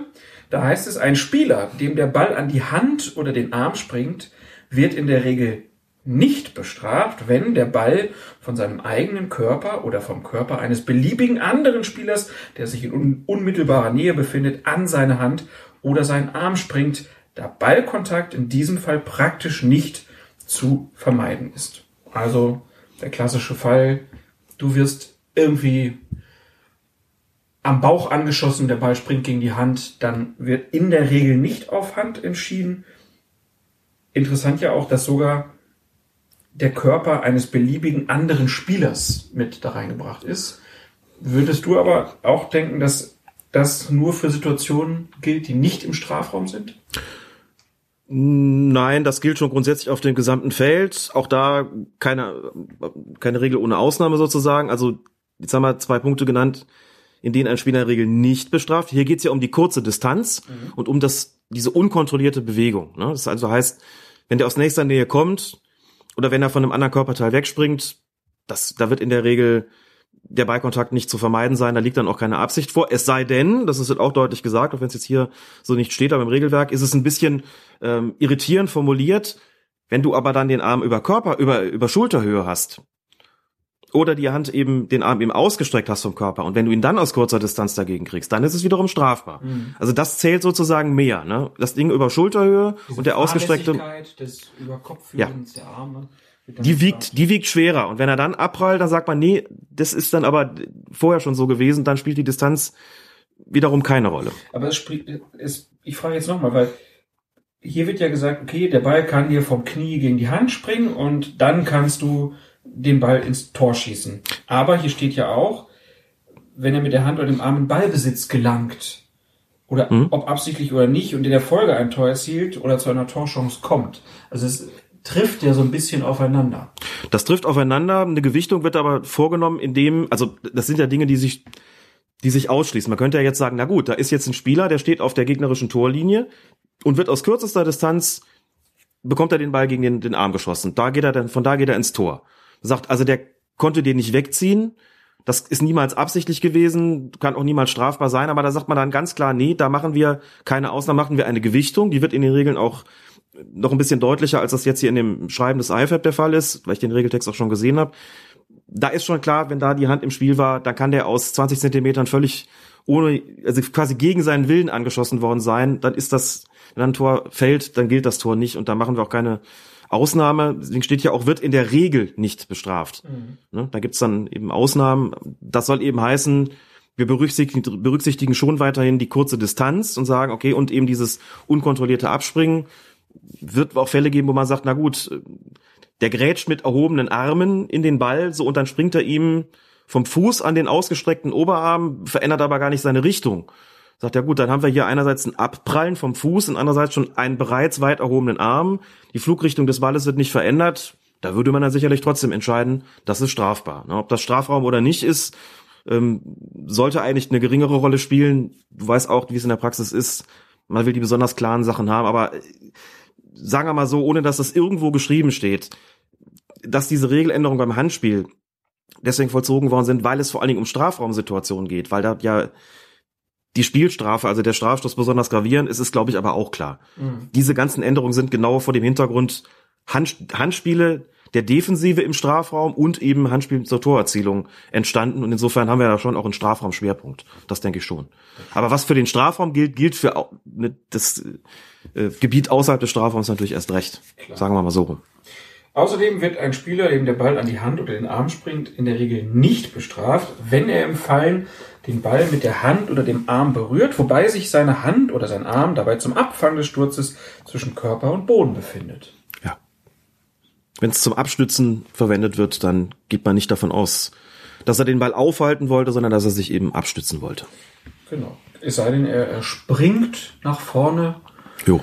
in den Ball Ja. und nimmt das dann billigend in Kauf. Dann geht es ja anders. Außerdem, wenn sich ein verwarnungswürdiges oder ein feldverweiswürdiges Vergehen ereignet und das Team, das das Vergehen nicht begangen hat, den Freistoß schnell ausführt und so zu einer Torchance kommt, kann der Schiedsrichter die fällige Verwarnung bzw. den fälligen Feldverweis bei der nächsten Spielunterbrechung aussprechen. Hammerregel. Das ist ja wirklich ganz interessant. Hammerregel. Ist, ähm, ich wollte eigentlich noch was zum Handspiel sagen, stelle ich aber kurz zurück, damit wir das nicht nochmal aufnehmen müssen. Also im, äh, den Faden nicht nochmal aufnehmen müssen. Das gehörte nicht zu den Regeln, die Regeländerungen, die das IFAB in der Pressemitteilung unmittelbar nach der Sitzung direkt verkündet hat. Aber ist das eine Regel, die, die knackt ein Prinzip? Also, folgendes, folgendes Beispiel ist immer am besten an Beispielen klar zu machen. Da läuft ein schneller Konter, ne, dann hast du vielleicht so, hast du vielleicht eine Notbremse. Ist aber so, dass die Mannschaft, wenn sie jetzt den Ball, der sich noch in der Nähe befindet, schnell auf den Boden legt, der auch ruht, schnell ausgeführt wird und dann ist einer durch, der auch nicht im Abseits steht und kann den Ball ins Tor machen. Das ging bis jetzt ja deswegen nicht, weil der Schiedsrichter nach dieser Notbremse ja gezwungen war, zu sagen, nein, nein, nein, wir können jetzt hier nicht schnell weitermachen. Hier ist ein Vergehen begangen worden, nämlich die Verhinderung einer offensichtlichen Torschance, dass ich mit einer roten Karte oder von mir aus auch mit einer gelben Karte, je nachdem, es ballbezogen und im Strafraum war oder nicht, bla bla. Das kann ich jetzt nicht, ich kann darauf jetzt nicht verzichten. Ich muss jetzt diese persönliche Strafe aussprechen. Deswegen scheidet eine schnelle Spielfortsetzung automatisch aus, denn wenn die mal ausgeführt ist, wenn das Spiel mal fortgesetzt ist, darf ich eine zuvor getroffene Entscheidung nicht mehr ändern. Das heißt, dann kann ich nicht nachträglich noch eine Karte zeigen. Nachträglich eine Karte zeigen kann ich nur, wenn Vergehen passiert, das Spiel weiterläuft und noch nicht, nicht unterbrochen worden, wieder fortgesetzt worden ist. das ist ein ehernes Prinzip, mit dem man in diesem Ausnahmefall jetzt hier gebrochen hat. Ne, indem man eben sagt, wenn es schnell weitergehen kann, dann kann der Schiedsrichter im Nachgang trotzdem ausnahmsweise noch eine gelbe oder sogar eine rote Karte zeigen. Wo man auch klar sagen muss, wenn es da so eine Notbremse, sagen wir einfach mal, was leichter zu beschreiben ist, außerhalb des Strafraums gibt, für das es eine rote Karte geben würde, Verhinderung einer offensichtlichen Torchance, und die schnelle Spielfortsetzung zugelassen wird, so nach dem Motto, also wie, wie beim Vorteil, ne? Die wird zugelassen, weil man ja sieht, die können aufs Tor zulaufen und haben eine weiterhin eine hundertprozentige Chance und die vergeben wird. Nein, egal ob vergeben oder nicht, völlig wurscht. Bekommt der Spieler, der die Notbremse gemacht hat, danach nur noch die gelbe Karte. Mhm. Weil ja sozusagen auf, naja, Vorteil entschieden worden ist, mit nur eben nicht aus dem laufenden Spiel heraus, sondern durch das Zulassen dieser schnellen Spielfortsetzung. Aber man setzt an dieser Stelle eben ein Prinzip außer Kraft. Keine persönlichen Strafen mehr möglich, wenn das Spiel fortgesetzt ist. Es gab schon eine Ausnahme. Das ist so ein bisschen die Lex Zidane aus dem WM-Finale 2006, dass man sagt, wenn es zu einer Tätigkeit kommt, zu einem gravierenden Verstoß gegen die Regeln kommt, wie einer Tätigkeit, und das Spiel wieder fortgesetzt, schon wieder fortgesetzt worden war, weil der Schiedsrichter das Fahnenzeichen seines Assistenten nicht gesehen hat, dann ist ausnahmsweise auch noch in der nächsten äh, Spielunterbrechung dann eine, die rote Karte möglich. Hat man gesagt, das passiert aber ganz, ganz selten. Halt mal in einem WM-Finale, ne? Deswegen hat man es dann noch eingeführt, aber jetzt hat man eine Situation noch mal ausgeklammert aus diesem Prinzip, die, glaube ich, erheblich häufiger vorkommt. Und das ähm, ist hat mich sehr überrascht, denn jetzt ist der Schiedsrichter eben nicht mehr gezwungen, also er, was er vorher, den Satz zu ändern, ähm, auch schon tun können, wenn er sagt, okay, da ist eine Notbremse gegangen worden. Die wollen schnell weiterspielen, weil eben die Chance weiterhin ganz ausgezeichnet ist.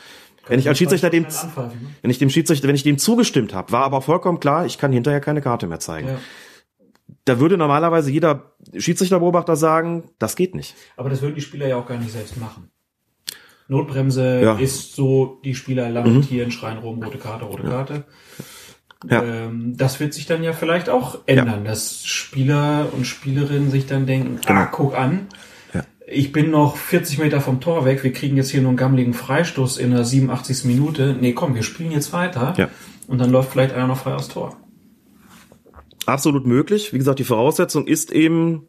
Das heißt, diese Notbremsen werden auch nicht so zu dem das, das Ultimative der hm. Notbremse wird genommen. Also in gewisser Weise ja. Eine Voraussetzung ist, wie es hier doch deutlich steht, es muss dann schon zu einer Torchance kommen. Ja, klar.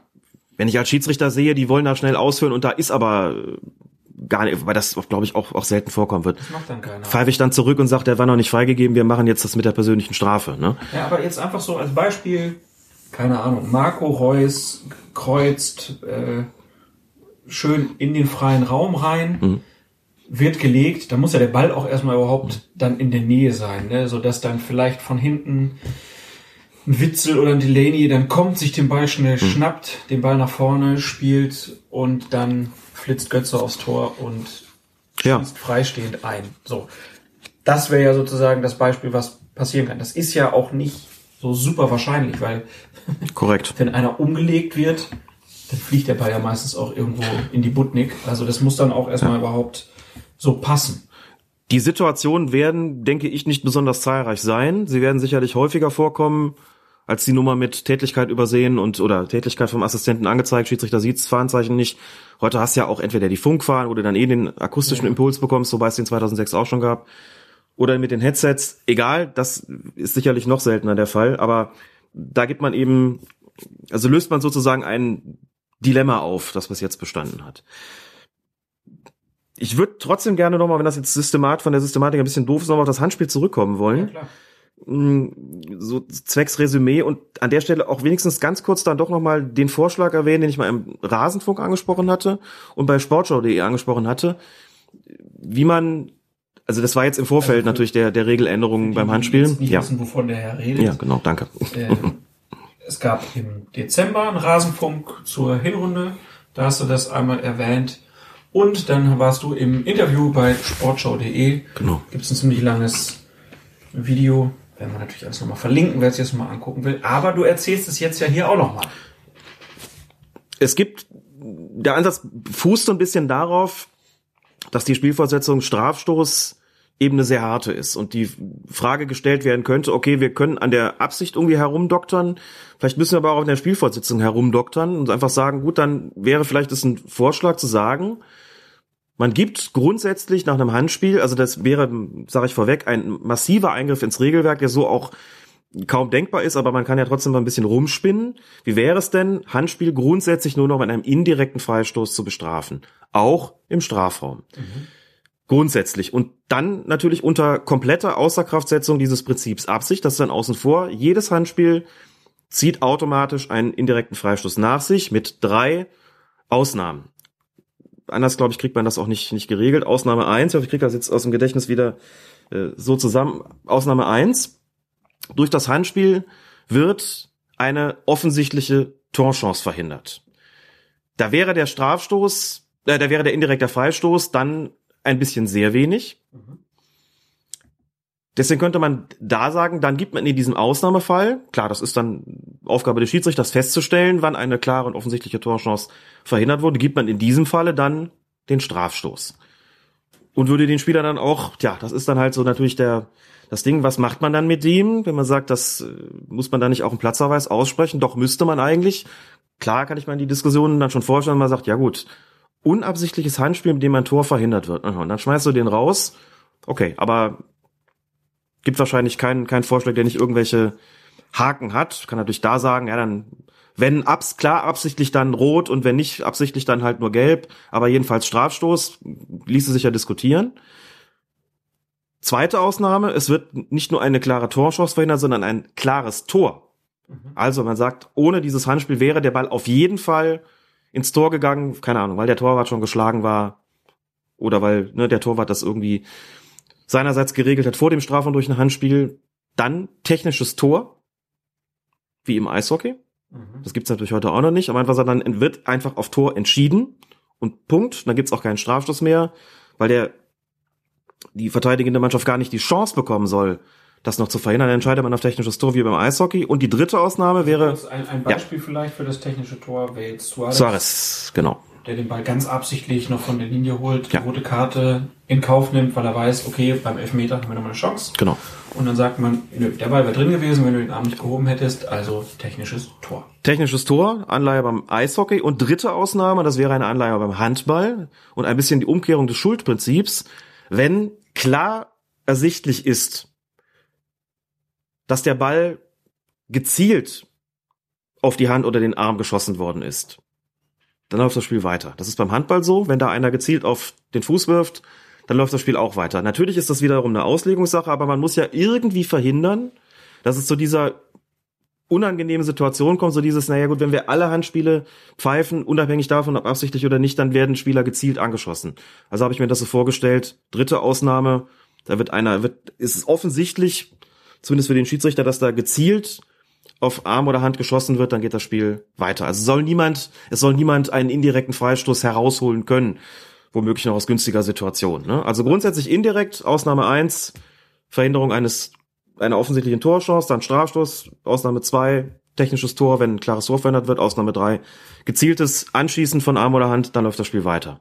Ansonsten in allen anderen Fällen indirekter Freistoß. Beim dritten würdest du dann doch wieder auf einen mentalen Aspekt setzen. Ja, da würde ich auf einen mentalen Aspekt und auf die Absicht setzen, genau.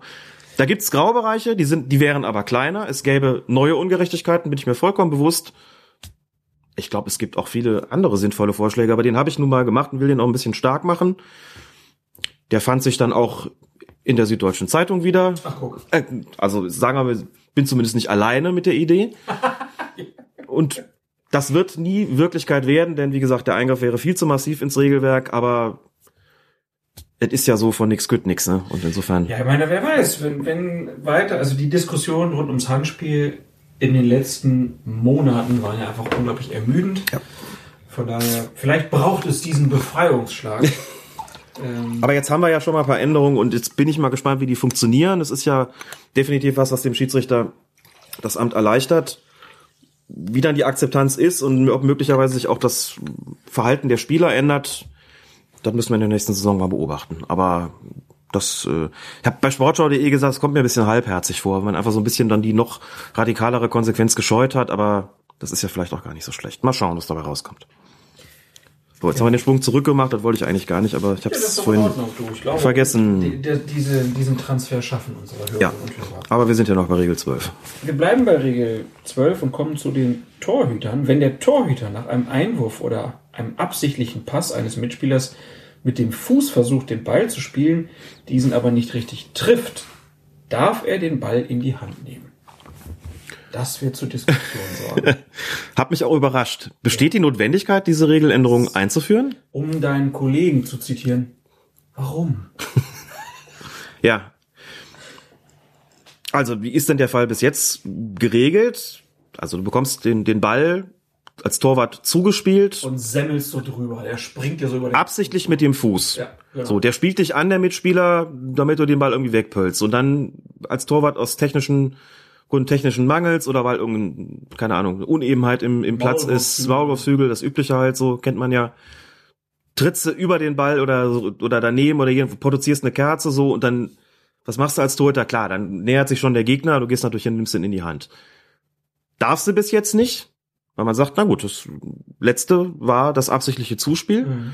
und du darfst den ja auch nicht stoppen und dann in die Hand nehmen. Also insofern, wenn du versuchst wegzuschießen und das misslingt dir und nimmst ihn dann in die Hände, berührst ihn auch nur mit der Hand, verursachst du als Torwart einen indirekten Freistoß gegen dich. Offensichtlich ist es in signifikanter Häufung so geschehen, dass man sich äh, aufgefordert gefühlt hat. Oft ist sowas ja auch die, die, das Resultat von Vorschlägen der Verbände, die vielleicht mal so einen spektakulären, spektakulären Fall in ihrer obersten Liga hatten oder was weiß ich, hat man jedenfalls gesagt, gut, wenn der Schiedsrichter, wenn für den Schiedsrichter klar erkennbar ist, der wollte den wegdreschen, aber er hat irgendwie aus den vorgenannten Gründen über oder neben den Ball getreten oder den jedenfalls irgendwie nicht richtig getroffen, dann darf er den anschließend in die Hand nehmen. Haben schon Leute eingewandt, sowas kann man doch bestimmt trainieren. Da bin ich mir nicht so sicher. Also ich sehe die Gefahr, wie du sie offensichtlich siehst und wie viele andere sie sehen, da bin ich jetzt mal optimistisch und sag, das glaube ich nicht. Das ist ja auch riskant. Ja, das ist ja auch riskant, da irgendwie so zu versuchen, da drüber zu treten, damit du ihn in die Hand nehmen kannst. Ich weiß nicht. Meinst du, das kommt?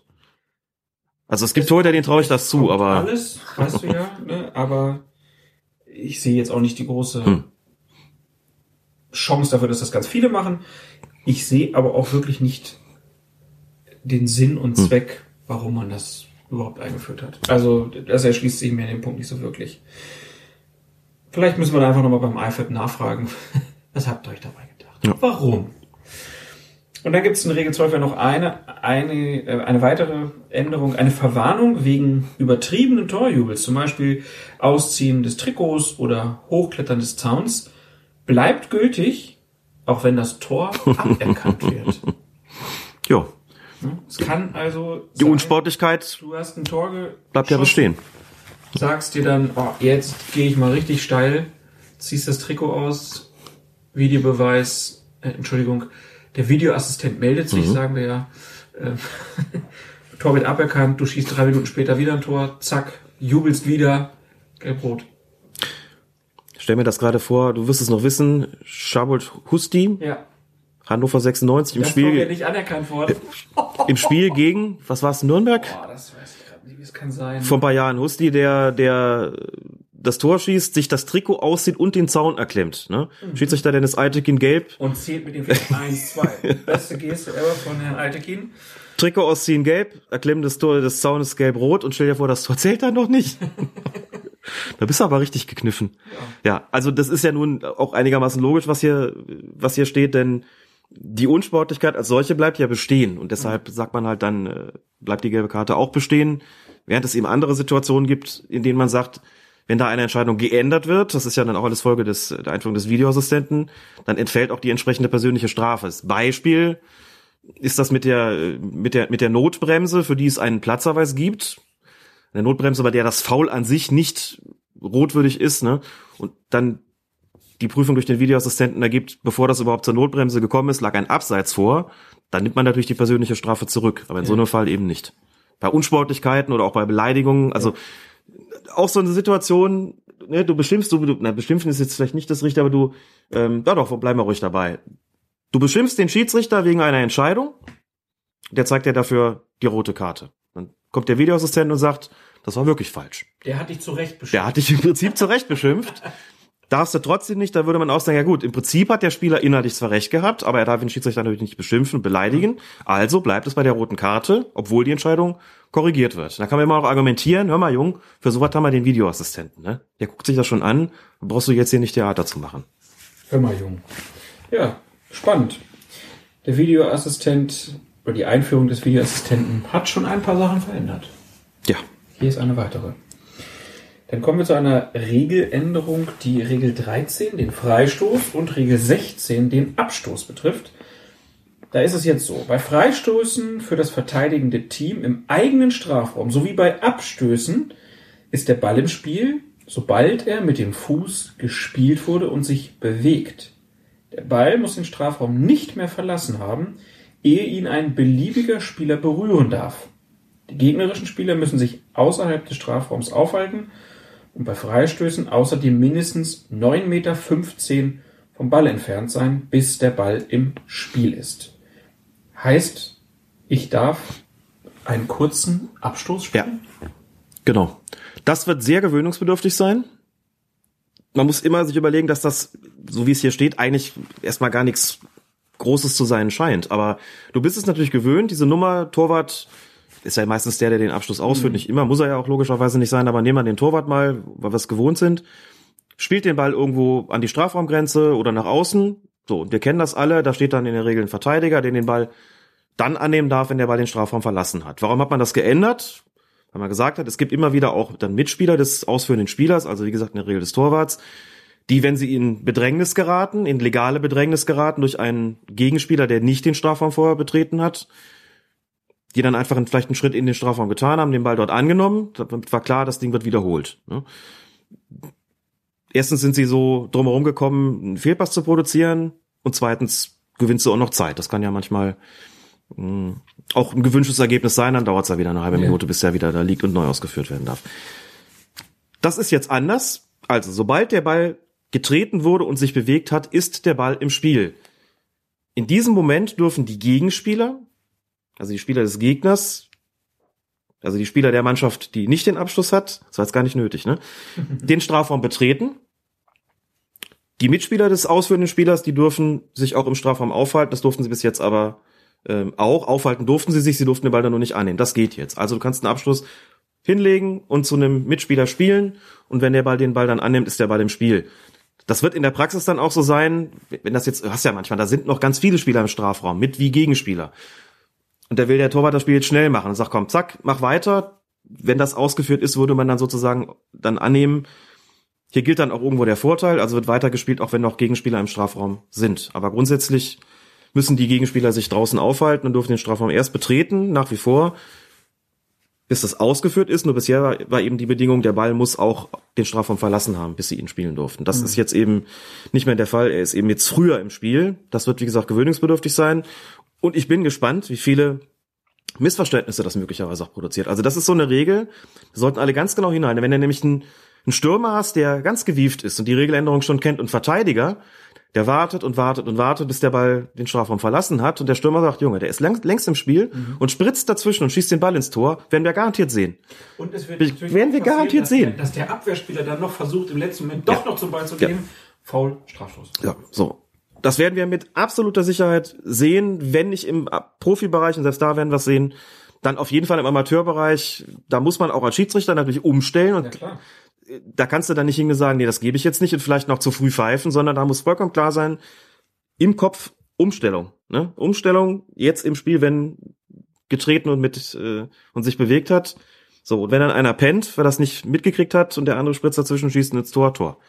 Da bin ich sehr gespannt. Das wird mit Sicherheit spaßig werden, bis das alle drin haben. Freut er sich. Da freue ich mich drauf. Das ist aber, ja gut, das ist damals wie mit vor über 25 Jahren nach der Einführung dieser sogenannten Rückpassregel, da war das auch so. Bis dahin durften sie den Ball grundsätzlich halt aufnehmen, aufnehmen, nachdem sie ihn zugespielt bekommen haben. Da herrschte helle Panik. Ich bin wirklich gespannt. Das wird noch, jetzt redet da noch kaum jemand drüber. Aber wenn das mal dann zur neuen Saison kommt, da bin ich echt gespannt. Da werden wir noch Heulen und Zähneklappern erleben. Ja, wenn man es hier schon hört, kann man es naja. verbreiten, ne? Einfach mal drüber reden. Hört mal Colinas Erben und so, da lernt er das. Wie schrieb uns noch der eine Hörer, dass ein Schiedsrichter gepfiffen hat, die Mannschaft regte sich auf und einer der Mannschaftskameraden sagte, äh, Jungs, regt euch mal nicht auf, der Schiedsrichter hat schon recht, ich habe das neulich bei Colinas Erben gehört. Woraufhin sich die Mitspieler wieder aufregen. Ja, toll. Wenn du dich jetzt schon für den Schiedsrichter einsetzt, kriegen wir aber gar nichts mehr. Ja, sehr schön. Das fand ich sehr Sensationell. In der Regel 13, Freistoß, gibt es noch eine weitere Änderung. Bildet das verteidigende Team eine Mauer aus drei oder mehr Spielern, dann müssen die Spieler des angreifenden Teams einen Abstand von mindestens einem Meter zur Mauer einhalten. Halten sie den Abstand nicht ein, gibt es einen indirekten Freistoß. Eine schöne Idee, dieses in eine Mauer reingehen, auf die Füße treten, mit den Ellbogen Platz machen, fällt weg. Gibt nicht mehr. Das Schlechte ist natürlich, dass Varianten bei Freistößen so ein bisschen weniger werden könnten, wo ich schon das Gefühl habe, dass das auch weniger geworden ist. Früher war das irgendwie viel mehr, dass da drei Leute mit in der Mauer waren und Ja. die dann auf einmal zusammenklappten und der Schütze versuchte, genau dadurch dann zu schießen.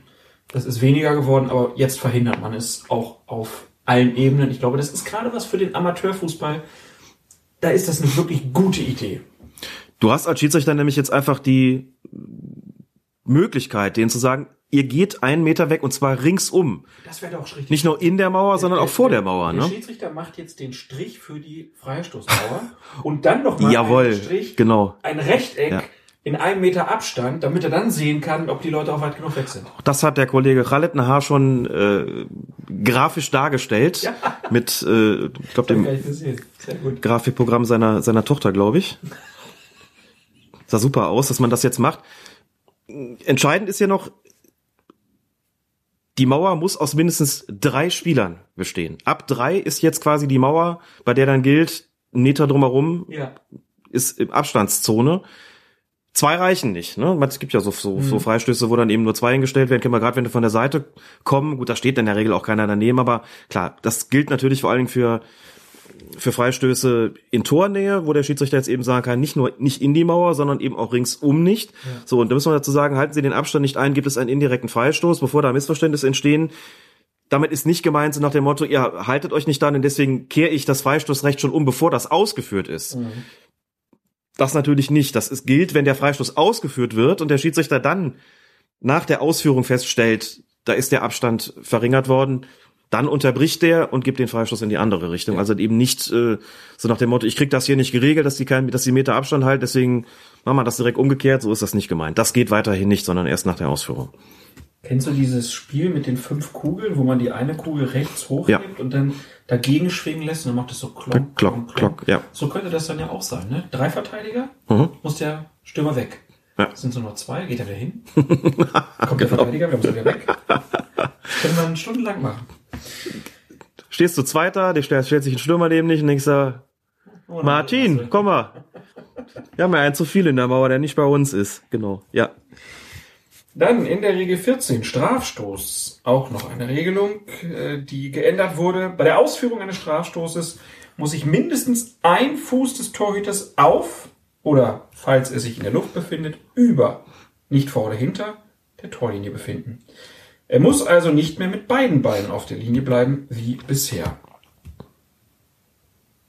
Ist das eigentlich auch was, wo du sagen würdest, es ist ein Angleich an die Ja, Wirklichkeit? aber, aber offensichtlich ist es das, ne? dass man sagt, man kommt dem Reaktionsverhalten der Torhüter bei der Strafstoßausführung ein bisschen entgegen. Ich meine auch irgendwo gelesen zu haben, dass das Argument lautete, dass immer mehr Schützen den Anlauf verzögern bzw. unterbrechen, so ein bisschen abstoppen, was, sie- was sie ja dürfen. Was den Torhüter wiederum dann ist ja eine völlig normale und menschliche Reaktion, den Torwart dazu bringen, wenn du dann irgendwie, ne, du darfst ja, wie gesagt, wenn du dann schon ausgeholt hast zur Schlussbewegung, darfst du nicht mehr abbrechen, aber so Lewandowski macht das ja immer gerne, der hält halt eben kurz vorher nochmal, hält er nochmal inne und dann läuft er weiter und schießt und das ist, führt bei Torhütern immer dazu, dass sie dann ein Stück nach vorne machen. Also hat man jetzt gesagt, dann gleich mal so ein bisschen an, also grundsätzlich müssen die schon auf der Linie bleiben, aber jetzt genügt uns ein Fuß. Dem anderen da war dann schon einen Schritt nach vorne getan haben. Also man legalisiert da im Grunde genommen so eine Praxis, muss natürlich ein bisschen gucken, auch das ist klar. Es sollte dann natürlich nicht dazu führen, dass die Schiedsrichter sozusagen jetzt noch großzügiger werden. Dass man irgendwie sagt, bis jetzt haben wir vielleicht anderthalb Meter oder zwei Meter vor der Linie akzeptiert und jetzt, wenn das so ist, na gut, dann sind wir jetzt bei, wenn der jetzt am Fünfer ist, ist uns das auch recht. Das soll natürlich nicht der Fall sein. Das eigentlich im Gegenteil. Eigentlich sagt man, wir kommen euch ein bisschen entgegen, dafür erwarten wir aber auch, dass jetzt, wo das Ganze schon ein bisschen für die Torhüter liberalisiert worden ist, dass ihr Schiedsrichter auch etwas genauer seid, natürlich bei der Ausführung und sagt, Entschuldigung, da steht ein Fuß. Jetzt sind wir euch schon entgegengekommen, jetzt bitte fangen wir nicht an, jetzt über einen Meter zu feilschen. Das ist natürlich ein Vorteil für Torhüter und Torhüterinnen, die lange Beine haben. Ja, klar. Du kannst dann einen Spagat machen, das ist dann schon sicher. Do whatever you want. Gut. Dann haben wir die jetzt erstmal Mhm. durch. Wir sagen nochmal, alle Regeländerungen sind weltweit verpflichtend und treten zum 1. Juni in Kraft. 1. Juni 2019. Spiele, die zur Saison 2018-2019 gehören, wie etwa das vorhin schon angesprochene Champions League Finale am 1. Juni, werden aber nach den alten Regeln ausgetragen. Dann die Weltmeisterschaft der Frauen in Frankreich oder auch, was gibt's noch? Gold Cup habe ich noch gelesen. Ja. Ähm, ist Afrika Cup auch noch? Nee, da ist auf jeden Fall noch ein, oder Asien Cup, ein internationales Turnier. Ja- nee, da war ja gerade Quatsch, stimmt. Egal. Ähm, auf jeden Fall, das sind so dann die ersten Turniere, wo man es mal beobachten kann, ob denn alle schon wissen, worum es geht. Und wenn nicht, wisst ihr, Sie haben nicht Colinas Erben gehört. Wir haben das IFAB jetzt schon zwei, dreimal angesprochen. Die werden am kommenden Wochenende Entscheidungen treffen, wie sich das Spiel verändert. Was haben Sie für Erwartungen an die Sitzung des IFAB? Ähm, äh, Das IFAB ist ja, hat in den letzten Jahren sich doch äh, merklich geöffnet, was diese Sachen angeht. Also was, was äh, äh, Anpassungen an, an, an Spielvorgänge angeht, wo man einfach gemerkt hat, da gab es zu viele Probleme in der Vergangenheit. In, den- wenn man viele Jahre zurückdenkt, dann war das ein sehr träger Prozess. Es hat sehr, sehr lange gedauert, bis dann mal darauf reagiert worden ist. Jetzt werden in diesen Sitzungen ist doch ein bisschen mehr Dynamik reingekommen. Natürlich auch geschuldet jetzt diesem, zum Beispiel diesem Tool Videoassistent, wo plötzlich halt eben Situationen auch anders aufzulösen sind. Ja, ich sage zum Beispiel jetzt mal äh, das Thema Strafschlussausführung. Ja, äh, rein vom Regeltext müsste ich wahrscheinlich neun von zehn Strafstößen wiederholen lassen, weil irgendeine Regelwidrigkeit mit zu frühem Reinlaufen von irgendeinem Spieler nachzuweisen wäre. Ähm, das ist auch ein Aspekt, der natürlich auch vom IFAB jetzt berücksichtigt wird, wo dann überlegt wird, muss ich nicht die, Re die Strafschlussausführung auf dem Feld verändern und, und so Sachen. Also insofern, ähm, ich bin mal gespannt, was jetzt alles kommt. Das ist zum Beispiel ein Thema, was diskutiert wird. Handspiel natürlich ist ein großes Thema, was äh, jetzt weniger mit uns als Videoassistenten zu tun hat, sondern mehr um die generelle Auslegung des Handspiels geht. Ähm, vielleicht gibt es da Aspekte, wo wir da auch ein bisschen weiter vorankommen, weil wir das natürlich auch wahrnehmen, dass die, die, die Verständlichkeit bei einem Nichtfachmann äh, im Moment äh, durch die vielen äh, Beschreibung, wie wir halt ein Handspiel werten, ob, ob wir ein absichtliches Handspiel bewerten, ähm, durchaus ein bisschen zu äh, äh, Missverständnissen geführt hat oder dass Leute sagen, ich verstehe es jetzt nicht mehr und, und wie auch immer. Also da, ich glaube, vielleicht kriegen wir dadurch jetzt Aspekte oder Hil Hilfestellungen, wo wir es ein bisschen besser um, äh, klar machen können oder umsetzen können. Wie sieht der Austausch da aus mit Ihnen und dem IFAB? Da bin ich eigentlich im ständigen Austausch, weil äh, es gibt, wenn es Situationen gibt, die wir jetzt hier erleben zum Beispiel, wo wir sagen, Mensch, das könnten, das ist ein Problem oder wir wissen vielleicht auch gar nicht, wie, wie sollen wir die bewerten, diese Sachen. Also sie können alles Mögliche durchdenken und trotzdem kriegen sie dann am nächsten Spieltag wieder eine Situation, an die hat kein Mensch gedacht. Ähm, und dann schicken wir sozusagen dieses, diesen Videoclip, den schicke ich dann äh, ans IFAB oder an Verantwortlichen davon und äh, dann gucken die sich das an, geben uns Rückmeldung. Das heißt, wir stehen eigentlich jede Woche im Austausch mit äh, Personen vom IFAB, um uns einfach da auch äh, Klarheit zu verschaffen, wie möchten, möchte das IFAB eine Situation A oder B ausgelegt bekommen. Und das war Jochen Dries, der für den Videobeweis Zuständige beim Deutschen Fußballbund. Für die Videoassistentin zuständige. Habe ich Videobeweis gesagt? Ich habe es zumindest gehört. Das kann nicht sein. Wir werden es zurückspulen müssen, Klaas. Ich denke nicht. Ich glaube, du kannst mir da vertrauen, dass ich so einen Quatsch nicht erzähle hier. Ist das, hat er jetzt, wir hatten doch irgendwann mal, der wusste ja selber nicht, wie seine Jobbeschreibung ist. Kann sein. Aber ich nee. kann dir zumindest sagen, dass Jochen Drees, als ich ihn für die Schiedsrichterzeitung interviewt habe, auch noch vom Videobeweis gesprochen hat. Das offizielle Wording ist ein anderes. Was ich persönlich vollkommen verständlich finde und richtig finde, denn das werden wir von ihm noch hören, das ist nicht wirklich ein Beweis. Ne? Das Genau. suggeriert etwas, was so nicht vorhanden ist. Also da gehe ich tatsächlich mit. Ich bin bei solchen Wording-Sachen auch. Ist ja in Ordnung. Ne? Ich weiß, ich würde gerne mal eruieren, wo das Wort Videobeweis als erstes auftauchte und wie das dann auch vielleicht vom DFB mal mhm. benutzt wurde oder nicht benutzt wurde. Äh, das wäre auch mal eine schöne Rechercheaufgabe. Äh, aber gut, ich kann das Argument schon verstehen, weil es ein bisschen irreführend ist, haben wir auch schon öfter gesagt. Hat sich halt aber auch eingebürgert, ne? Klar, ne, es ist ja auch, jeder weiß dann, worum es geht. Kölner Keller weiß jeder, worum es geht. Also ist halt so. Und du hast äh, eben schon gesagt, wir werden, wir haben mit Jochen Dres länger gesprochen. Mhm. Äh, also gut 20 Minuten. Längerer Teil kommt dann nachher noch, wenn wir über den Besuch im Schiedsrichter-Souterrain in Köln sprechen. Aber ich fand sehr interessant, dass er gesagt hat, dass er im Prinzip jede Woche Szenen dahin schickt. Und wenn ich mir dann überlege, da wird er ja nicht der einzige Verband sein, sondern es werden ganz viele sein, die das machen. Und dann erklären sich ja vielleicht auch so Regeländerungen, wo wir so denken, hm, warum machen die das, wenn der Torhüter drüber säbelt? Warum ist das so ein Problem? Vielleicht können in anderen Ligen viele Torhüter überhaupt nicht gut Fußball spielen, da gibt es ganz viele Probleme mit. Ja, und es ist gleichzeitig halt auch einfach sinnvoll, so einen internationalen Abgleich da zu machen. Das betrifft sowohl durch die Szenen bei den, mit den Videoassistenten und deren Einsatz in gewissen Situationen, weil es immer wieder auch einfach Grenzsituationen gibt, in denen man überlegen kann, muss man da jetzt eingreifen? Auf welcher Grundlage tut man das eigentlich? Wie läuft das woanders? Es gibt ja dann doch einige Hörerinnen und Hörer oder auch Leserinnen und Leser von uns, die andere Ligen verfolgen und sagen wir mal zumindest, ehrlich gesagt, das sicherlich intensiver tun, als ich persönlich das tue und immer mal wieder uns auch darauf hinweisen, in der Türkei beispielsweise, England FA Cup, Niederlande, habe ich auch selbst schon für Spiegel Online was dazu geschrieben, wie sie das Ganze dort aufarbeiten, wie unterschiedlich damit teilweise umgegangen wird, in puncto Transparenz, sagen wir jetzt zunächst mal, manchmal aber auch in Bezug auf die, die Eingriffsschwelle. Mhm die sehr unterschiedlich ausgelegt wird einfach. Ne? Also äh, ein, ein türkischer Sportjournalist, der eben erzählt in der Türkei, das ist zumindest sein Eindruck, sehen die Schiedsrichter das nicht als Airbag, sondern vielfach tatsächlich als, als Instrument, so nach dem Motto, naja, ich lasse jetzt einfach laufen und wenn was sein wird, dann meldet sich der Videoassistent schon, was er ja eigentlich ausdrücklich nicht, so ist das Instrument eigentlich nicht gedacht. Und manchmal hat man auch sehen, man denkt so, da hat er eingegriffen, krass. Oder da hat er nicht eingegriffen, auch krass.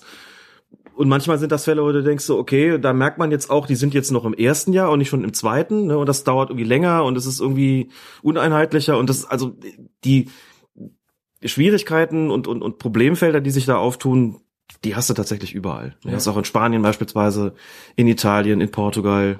Ja, das gibt's nicht unbedingt Ausnahmen und Champions League mal gucken, wie es weitergeht. Ne? Aber darauf kommen wir ja noch zu sprechen. Ja, und er hat ja auch äh, gesagt, dass, dass es da auch einen großen Austauscher gibt, dass sie sich treffen aus allen Ländern, die Leute dann kommen mit mhm. ihren Erfahrungen, die sie gemacht haben. Und ja, es, es ist ja einfach ein ganz neues Instrument und man, niemand braucht sie einreden, äh, dass das jetzt immer alles super laufen wird. Äh, Klar. Die, die Fehlerquellen sind auch alle noch, noch nicht alle gefunden. Mhm. Also das, das bleibt spannend. Aber wie gesagt, da kommen wir nachher nochmal ausführlicher zu und legen jetzt nochmal mit der Bundesliga ähm, los. Wir haben ein paar Szenen rausgesucht, wo wir gedacht haben, also wir werden jetzt nicht alles besprechen, weil es einfach viel zu viel wäre, weil wir ja schon auch ein paar Spieltage nicht mehr aufgenommen haben, aber so ein paar Sachen, die viel diskutiert wurden, die wollen wir mal ansprechen. Zum Beispiel 17. Spieltag, Borussia gegen Borussia. Die Dortmunder empfingen die Gladbacher Schiedsrichter war Felix Zweier und hier war es Christoph Kramer in der 45. Minute, der den Ball im Dortmunder Strafraum aus einer Hereingabe bekommt, köpft ihn sich dann selbst an den Arm. Muss ich mal kurz ans Telefon gehen. Klaas Rehse. Hi. Ja, ein bisschen, aber was ist denn los?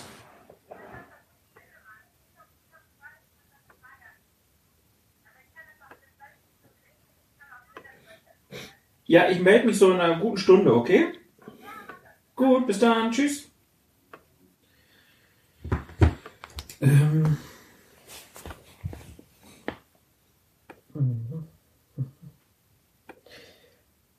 Da ist es der Gladbacher Christoph Kramer, der in der 45. Minute den Ball im Dortmunder Strafraum aus einer Hereingabe bekommt. Er köpft ihn sich selbst an den Arm die Kugel springt kurz an den Körper des Dortmunders Axel Witzel und dann zu Kramer zurück, der sie dann zum zwischenzeitlichen Ausgleich im Tor des BVB versenkt. Schiedsrichter Felix Zweier gibt den Treffer, Ein kurzes Gespräch mit seinem Videoassistenten Daniel Siebert in Köln führt zu keiner anderen Entscheidung. Zu einem On-Field-Review kommt es nicht. Bedeutet, Zweier hat den Ablauf der Szene vollständig wahrgenommen und das Handspiel als nicht strafbar bewertet. Der Videoassistent darin keinen klaren und offensichtlichen Fehler erkannt.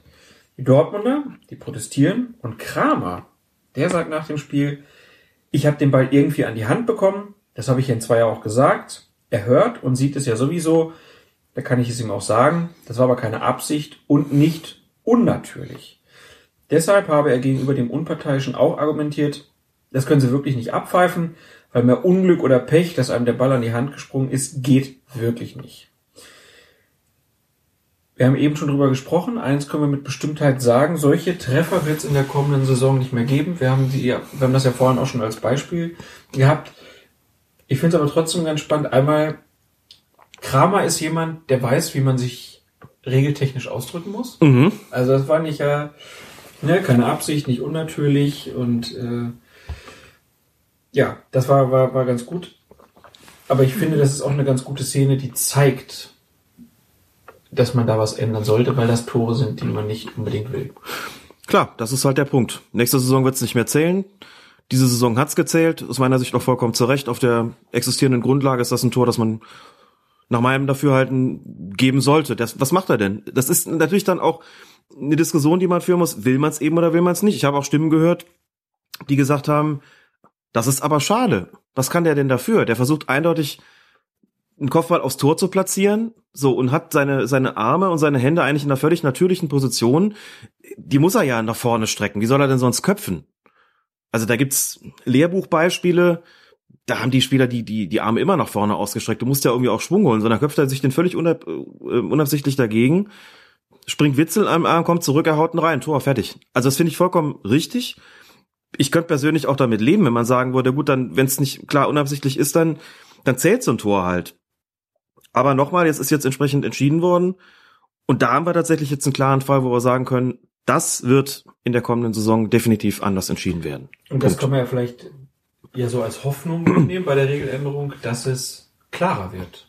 Also An der man, Stelle schon. Ne, dass man bei bestimmten Punkten einfach deutlicher weiß, wie es denn gemacht werden soll. Du hast dann eine klare Schwarz-Weiß-Entscheidung in einem Bereich, der normalerweise viel Grau hat. Das ist ja auch klar, durch die Regeländerung kommt eben, wird aus in einigen Situationen aus dem Grau eben ein klarer Schwarz und Weiß. Wenn du dann nachweisen kannst, dass der Ball mit der Hand gespielt worden ist, muss man sich die Frage nach der Absicht nicht mehr stellen.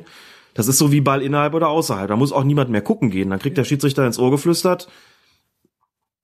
Tor unter Zwölfnahme der Hand erzielt. Das Tor ist zu annullieren. Fertig. Da braucht auch kein Review mehr stattzufinden. Das weiß man dann so. Die Betonung der physischen Aspekte. In der Tat. 19. Spieltag. Borussia Mönchengladbach gegen FC Augsburg. Und da war es so, Manuel Baum eigentlich ein ruhigerer Vertreter seiner Zunft, würde ich sagen. An dem Tag war er dann richtig wütend zu sehen äh, nach dem Schlusspfiff des Spiels. Bei der Abseitsregel nicht sattelfest sei der unparteiische Harm Osmars gewesen und zu faul, um seine Entscheidung überprüfen zu lassen, gab der Trainer da zu Protokoll, dass das Tor der Gladbacher zum 1 zu 0 durch Oskar Wendt in der 78. Minute anerkannt wurde, sei jedenfalls eine katastrophale Fehlentscheidung gewesen und habe die Augsburger das Spiel gekostet. Baums wenig freundliches Fazit über den Referee, sowas dilettantisches und der pfeift Bundesliga. Zitat Ende. Was ihn so aufbrachte war, dass das Schiedsrichterteam das eindeutige Abseits von Lars Stindl beim Torschuss von Wendt nicht als strafbar gewertet hatte. Der Gladbacher hatte zwar den Ball nicht berührt, aber dem wenige Meter entfernten auf der eigenen Torlinie stehenden Augsburger Kevin Danso vermutlich die Sicht versperrt und ihn durch eine kurze Bewegung zum Ball aller Wahrscheinlichkeit nach zusätzlich beeinträchtigt. Das legte zumindest dann die Hintertorperspektive, Hintertorperspektive nahe, die auch zeigte, dass Danso mit Verzögerung reagierte, weil er den Ball durch die Sichtbehinderung erst spät sah.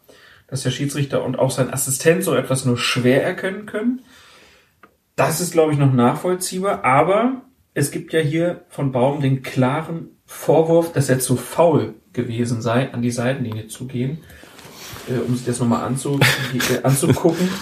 Äh, also es bleibt die Frage, warum griff der Videoassistent hier nicht ein? Ja, das ist in der Tat ein Rätsel. Also dass äh, da der Schiedsrichter zu faul gewesen sei, das ist natürlich eine eher kuriose Vermutung.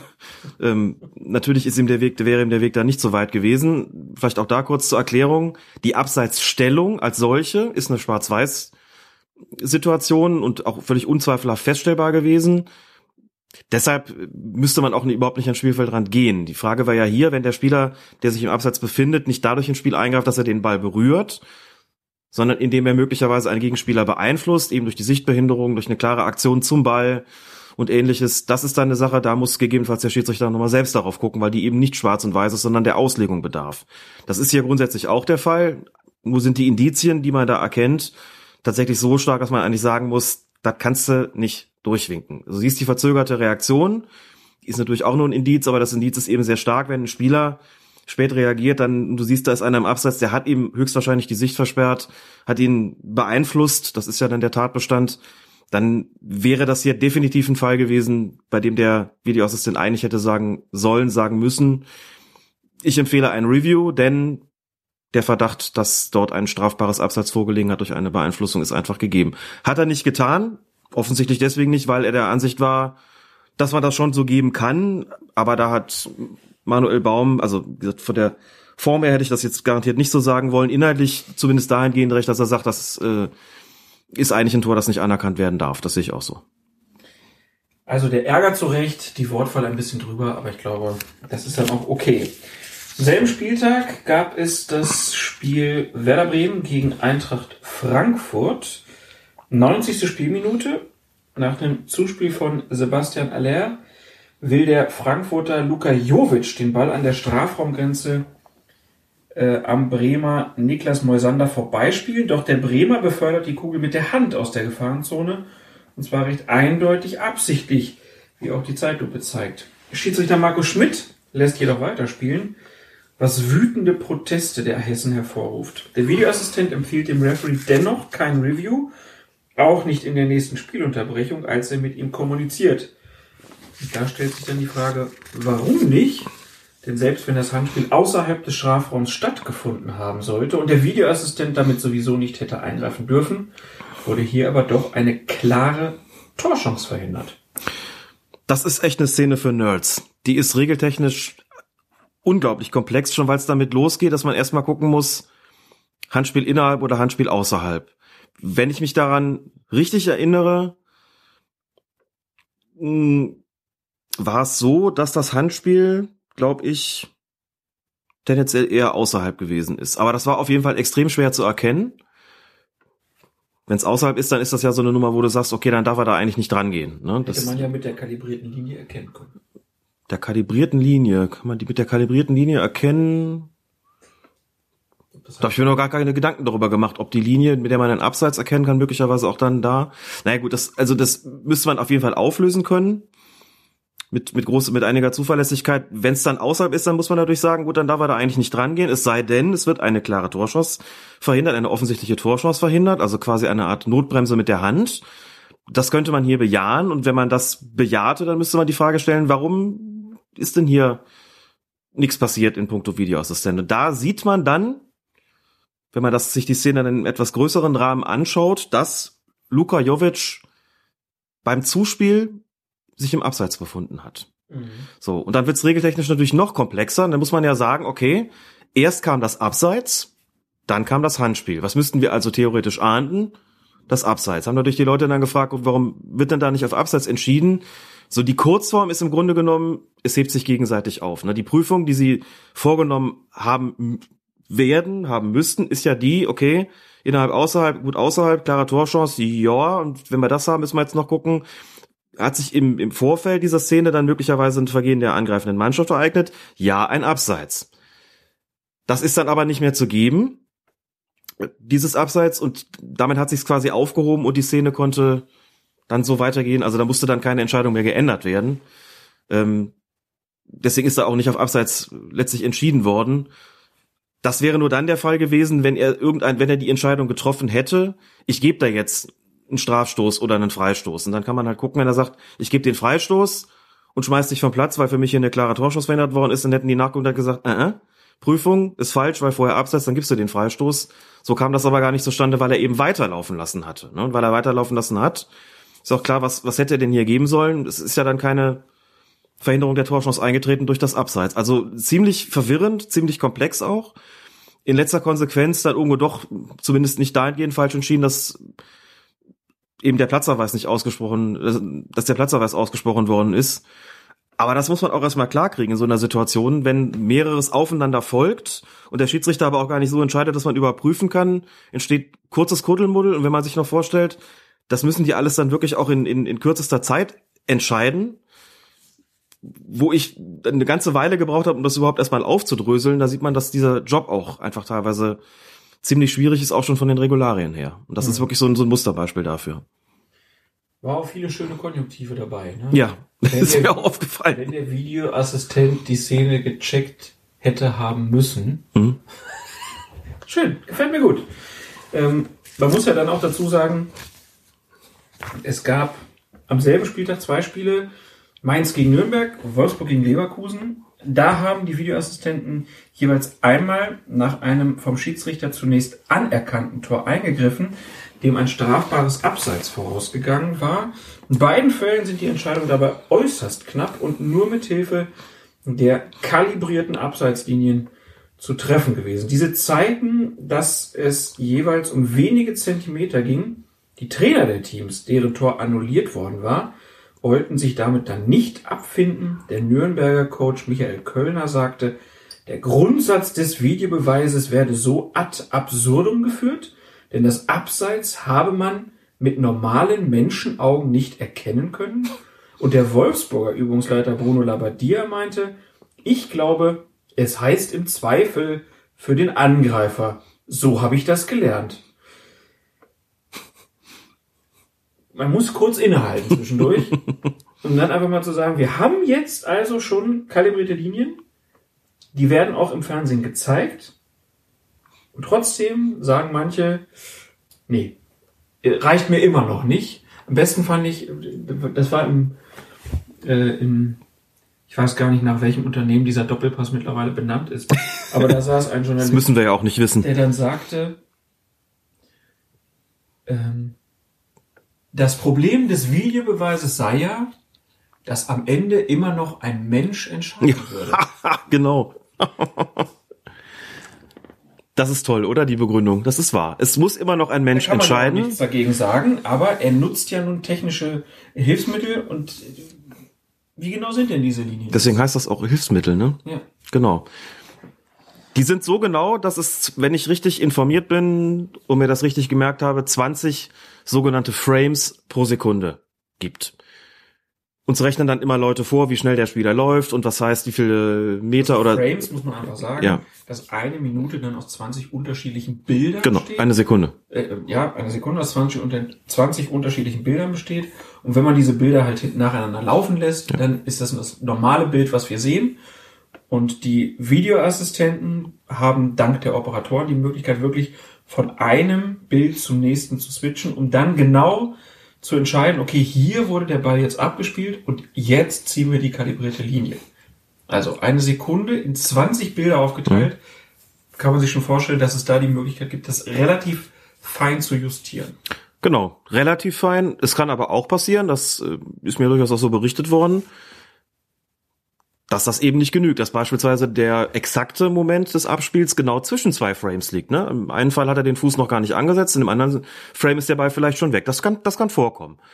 Das kann man ja ausrechnen und sich vorstellen, das passiert schon mal und dann steht man natürlich vor einem Problem. Man sagt, jetzt können wir ja gar nicht den ganz genauen Moment des Abspiels ermitteln. Damit kann man sich zum Beispiel behelfen, dass man sagt, jetzt machen, dann nehmen wir das erst das eine Frame und dann das andere. Wir legen die Linien an und gucken, ob sich irgendwas Relevantes ändert. Ist es denn so, dass im einen Fall schon eine Abseitsstellung vorlag, im anderen Fall vielleicht noch nicht und was machen wir dann damit? So Fälle gibt es sicherlich und dann muss man auch irgendeine Form von Entscheidung treffen und zur Not muss die halt lauten, dass entschieden wird, wie eben auf dem Platz entschieden worden ist, was soll man auch sonst tun, aber es ist natürlich genauer als alles, was man bislang hatte. Damit wird kein Prinzip ad absurdum geführt, schon gar nicht bei einer Schwarz-Weiß-Entscheidung, wenn man sagt, das kann man mit menschlichem Auge, wie, wie, wie Kölner inzwischen ja Ex-Coach von Nürnberg. Ähm, das kann man mit normalen Menschenaugen nicht erkennen. Ja, das stimmt. Und dafür ist es ja sind diese kalibrierten Linien ja, kalibrierten Linien ja geschaffen worden, dass man eben sagt, okay, hier ist es halt knapp, aber bitte, wir haben nun mal schwarz-weiß und dann eben die rote und die blaue Linie, die dann immer eingeblendet werden, nur kurz hintereinander liegen, aber wir sagen können, das ist da nicht zur Deckung gekommen, dann haben wir halt, können wir klar auflösen, abseits oder nicht abseits. So, mit dem Zweifel für den Angreifer natürlich, das kann man, glaube ich, vergessen, muss man auch nicht weiter kommentieren. Echt Das, das ist, ich gerne machen. das ist Quatsch. Ich hätte gerne gewusst, wo Bruno Labbadia das gelernt hat. Er schreibt, ich habe, Ja, ich hab, so habe ich das gelernt, Ich ja. glaube, es heißt, im Zweifel für den Angreifer, so habe ich das gelernt. Vielleicht war er an der Pierre Barski Berufsschule in Hürth. Ja, vielleicht hat man ihm das dort beigebracht, das mag sein. Genauer geht es natürlich nicht. Es ist richtig, dass Menschen diese Linien anlegen müssen. Es ist auch richtig, dass entsprechende äh, mit menschlichen Augen diese Bewertung vorgenommen wird. Ja, aber genauer als mit diesen Linien geht es halt nun mal gerade nicht. Wenn man jetzt sagt, okay, das ist aber immer uns, uns immer noch nicht genau genug, dann ja klar, dann kann man das bleiben lassen oder man kann irgendwie die Linien Linien so verbreitern, dass man irgendwie einen Spielraum vielleicht schafft und sagt, so genau können wir das nicht anlegen. Also wenn wir dann irgendwie so eine Überschneidung haben, dann kann es nicht abseits sein. Gibt bestimmt ganz viele kluge Vorschläge. Ich habe das als absurd empfunden, diese Debatte und auch die Vehemenz, mit der die geführt worden ist, hat mich wirklich überrascht, denn ich habe mit viel, man überlegt sich ja mal, welche Fälle können auftreten. Gedacht, naja gut, wenn es dann irgendwann mal knapp wird, dann wird die Reaktion vielleicht so ausfallen. Gut, dass wir die kalibrierten Linien haben und nicht wie im vergangenen Jahr uns darauf verlassen müssen, dass menschliche Augen ohne die Linien sagen, das ist jetzt für mich abseits, sondern dass man sagen, nee, hier sehen wir, es ist knapp, aber wir haben das nach bestem Wissen und Gewissen jetzt angelegt und deswegen können wir sagen, das ist jetzt so und nicht anders. Sie haben es gesehen mit ihren Menschen. Menschenaugen. Wunderschön. Ach ja. Ja, so genau sind die Linien jedenfalls. Ich bin mir sicher, wie das halt immer ist. Wo kommt Also- das eigentlich her? Das muss ja irgendwer mal erzählt Ja. haben und dann müssen die Leute dann alle gesagt haben, äh, das ist so, das ist so, im Zweifel ein Angreifer. Die Quelle müssten wir mal ausfindig machen, dass man vielleicht sagt, Ein Bundesliga-Trainer weiß nicht, dass das nicht so Wir ist. wollen doch Offensivfußball haben. Immer wieder erstaunlich. 20. Spieltag. Schalke 04 gegen Borussia Mönchengladbach. Das war auch große Aufregung, die nach dem Spiel kam. Marco Fritz hatte nämlich sich erdreistet, einen Freistoß für die Gladbacher nicht wirklich an dem Punkt ausführen zu lassen, wo denn das Foul stattgefunden hat. Es war ein Foul, ne? glaube ja. Ja. Ähm, und dann direkt danach ist der Freistoß ausgeführt worden und dann hat der Torwart der Schalker, Alexander Nübel, wegen einer Notbremse nach knapp einer Stunde die rote Karte bekommen. So. Dann sagt Domenico Tedesco im Sky-Interview, der Ort des Fouls war 10 bis 12 Meter weiter hinten. Sky misst danach und kam tatsächlich auch auf über 12 Meter. Passiert ist das Ganze wie folgt, nach dem weit in Richtung Schalker Tor getretenen Freistoß, von dem sich die Schalker überrumpeln lassen, läuft Torgen Hazard mit dem Ball alleine auf den herauseilenden Nübel zu, der den Gladbacher knapp außerhalb des Strafraums zu Fall bringt und so eine offensichtliche Torchance verhindert. Feldverweis ist also folgerichtig, allerdings hätte der Referee die Ausführung des Freistoßes tatsächlich wiederholen lassen müssen. Selbst wenn es, wie in diesem Fall, der Schalker Salif Sané war, der den Ball nach dem Pfiff mehrere Meter mitgenommen hatte, um eine schnelle Ausführung zu verhindern. Und hier kann man sich dann ja fragen, wenn der Schalker Salif Sané meint, ich verzögere jetzt das Spiel hier, indem ich mit dem Ball noch eine ganze Weile nach hinten laufe, und dann wird der Ball freigegeben von ihm, und dann führen die Gladbacher von da aus den Freistoß aus, Da kann man sagen, ja gut, dann ist das so, dann lass es doch bleiben. Ne? Herr Sané, lassen Sie den Ball doch einfach liegen. Ja. Da sind wir wieder in so einer Situation, wo man auf der einen Seite sagen muss, regeltechnisch ist das Ganze natürlich nicht richtig gelöst 12 gewesen. Meter ist schon viel. Denn zwölf Meter sind auch zu viel, auch im Mittelfeld. Ja, ja, ich. Klar ist das, ja, zu viel. Klar, klar ist das eine Situation, die in den allermeisten Fällen überhaupt kein Problem bereitet. Ne? Man ist im Mittelfeld eigentlich immer ein bisschen großzügiger, was den Ort der Freistoßausführung betrifft. Warum? Weil in wahrscheinlich 999 von 1000 Fällen nichts passiert. Dann ist es halt 10 Meter entfernt, dann spielen die den Ball eh hinten rum und kein Mensch sagt hinterher, du hast den an dem falschen Ort ausführen lassen, weil das alle auch als viel zu kleinlich empfinden. Wenn dann aber so eine Situation passiert wie hier, da hast du den einen Ausnahmefall, dann schreien alle und sagen, der war doch ganz woanders. Jo, Da wir Das dann. ist ja immer so, ne? Wenn, Das ist natürlich wenn immer so. hinterher nichts passiert, Klar. die Szene gar nicht mehr gezeigt, fällt ein Tor nach Ja. einem Freistoß, wo man sagt, ah, hätte man vielleicht gar nicht geben müssen, dann ist der Aufschrei immer groß. Sicher. Und natürlich ist er besonders groß bei Vereinen, bei denen es nicht Ja. ganz so gut läuft. Es ist immer ein schönes Ablenkungsmanöver, wenn man sagen kann, also eigentlich haben wir super gespielt, ne? nur wegen des Schiedsrichters haben wir verloren. Und Schalke hat ja bisher die Saison wirklich eigentlich immer super gespielt. Äh, von daher kann man Domenico Tedesco natürlich da folgen, dass sie nur deshalb verloren haben. Und was Sané da gemacht hat? Funktioniert Ironie eigentlich im Podcast? Gelegentlich. Wir können es auch mal twittern und versuchen, wie es da kommt. Nee, Nein, du hast natürlich vollkommen Ironie recht. Twitter funktioniert nicht. Nein, das funktioniert nicht. Das muss man da immer erklären und dann wird's richtig schlimm. Ja. Ähm, ich habe jetzt den regeltechnischen Aspekt da kurz angesprochen, was anderes ja auch schon gesagt.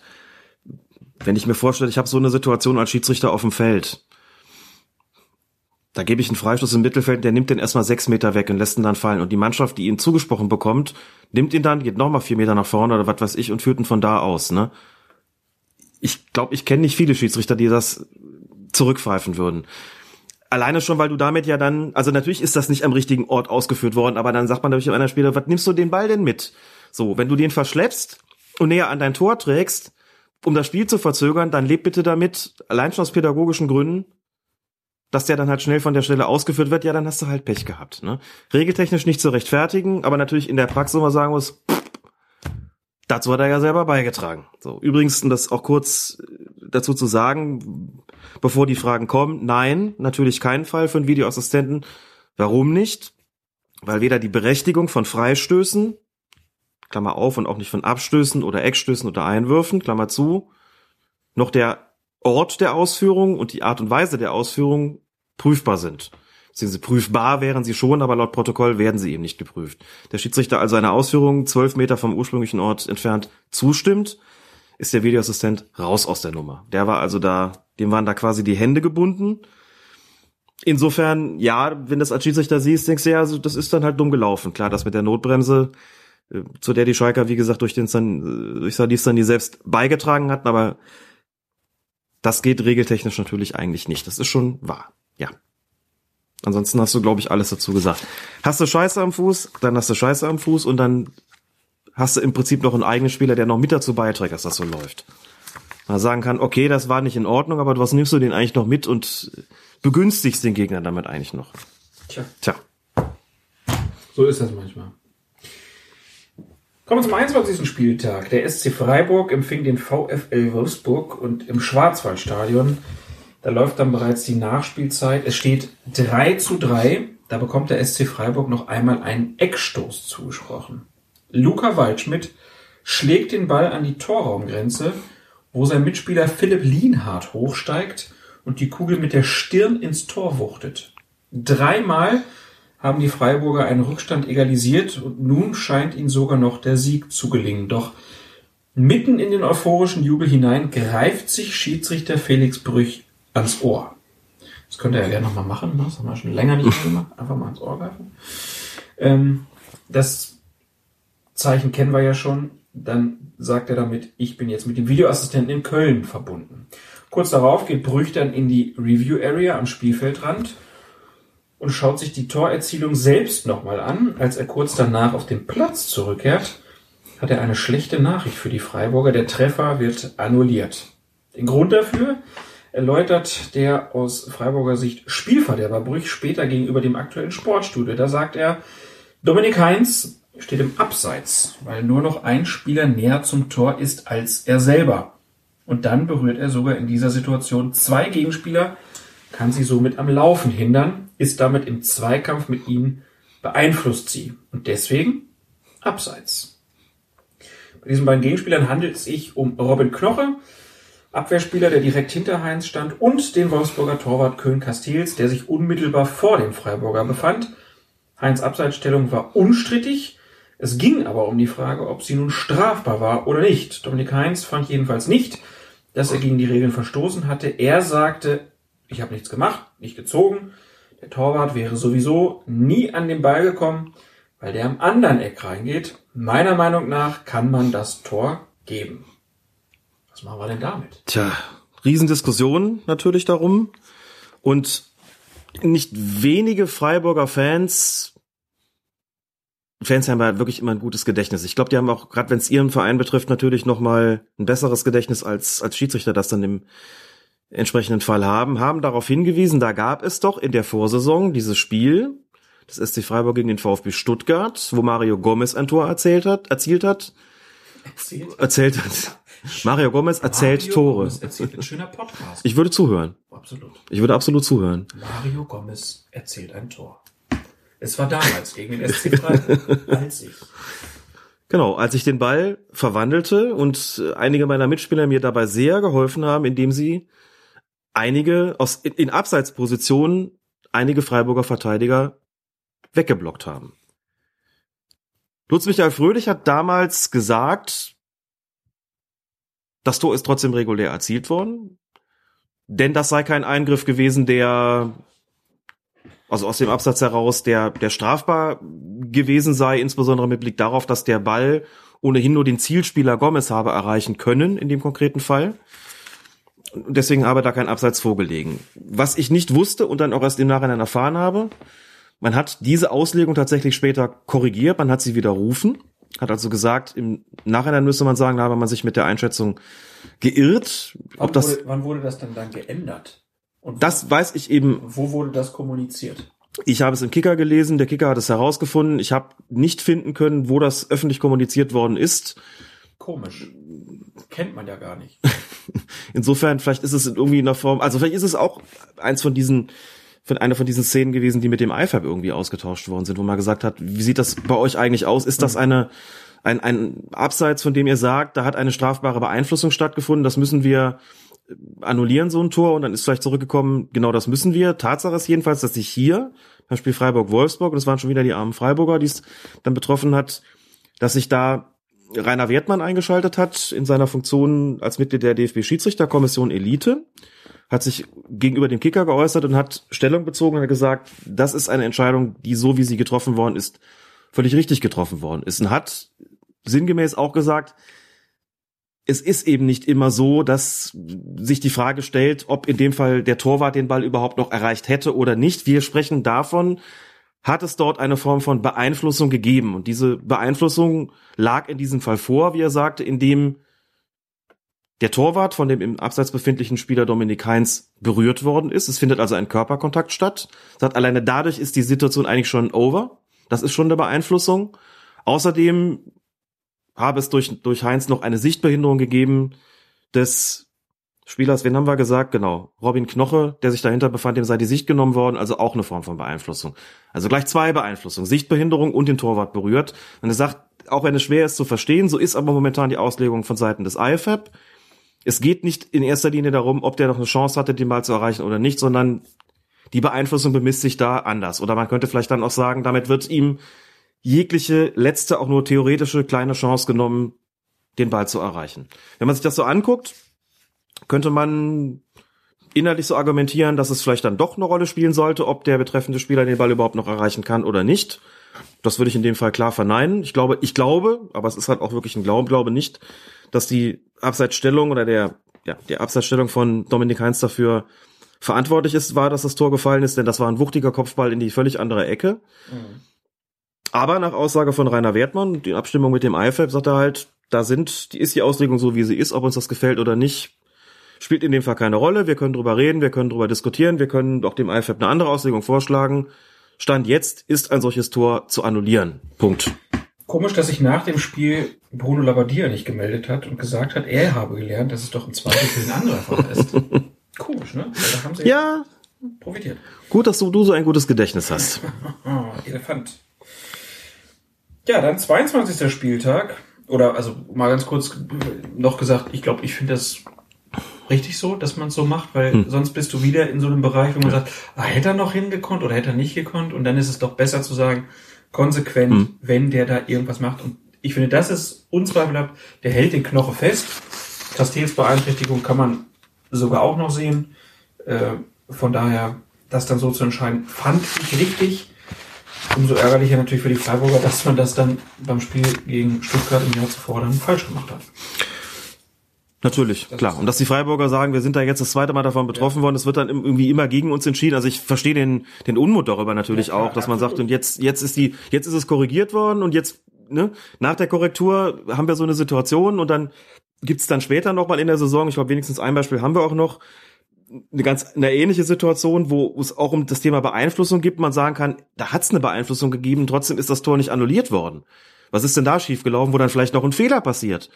Vom Schiedsrichterassistenten, vom Schiedsrichter und vielleicht auch noch vom Videoassistenten sagt, okay, dann, Kinders, dann müsste es schon noch einheitlich regeln und dann muss man schon auch erwarten, dass in so einer Situation dann auch eine Erinnerung dann aufploppt, man sagt, Moment, wie war das nochmal? Es ist doch jetzt eigentlich so, dass man sagt, okay, wenn wir da eine Beeinflussung feststellen, dann fragen wir uns gar nicht mehr, kann der den Ball noch erreichen oder nicht, sondern dann ist es eben klar, das Tor zählt dann halt nicht so. Das ist dann, dann schon, das ist schon schwierig dann, das, da verstehe ich den Ärger auch.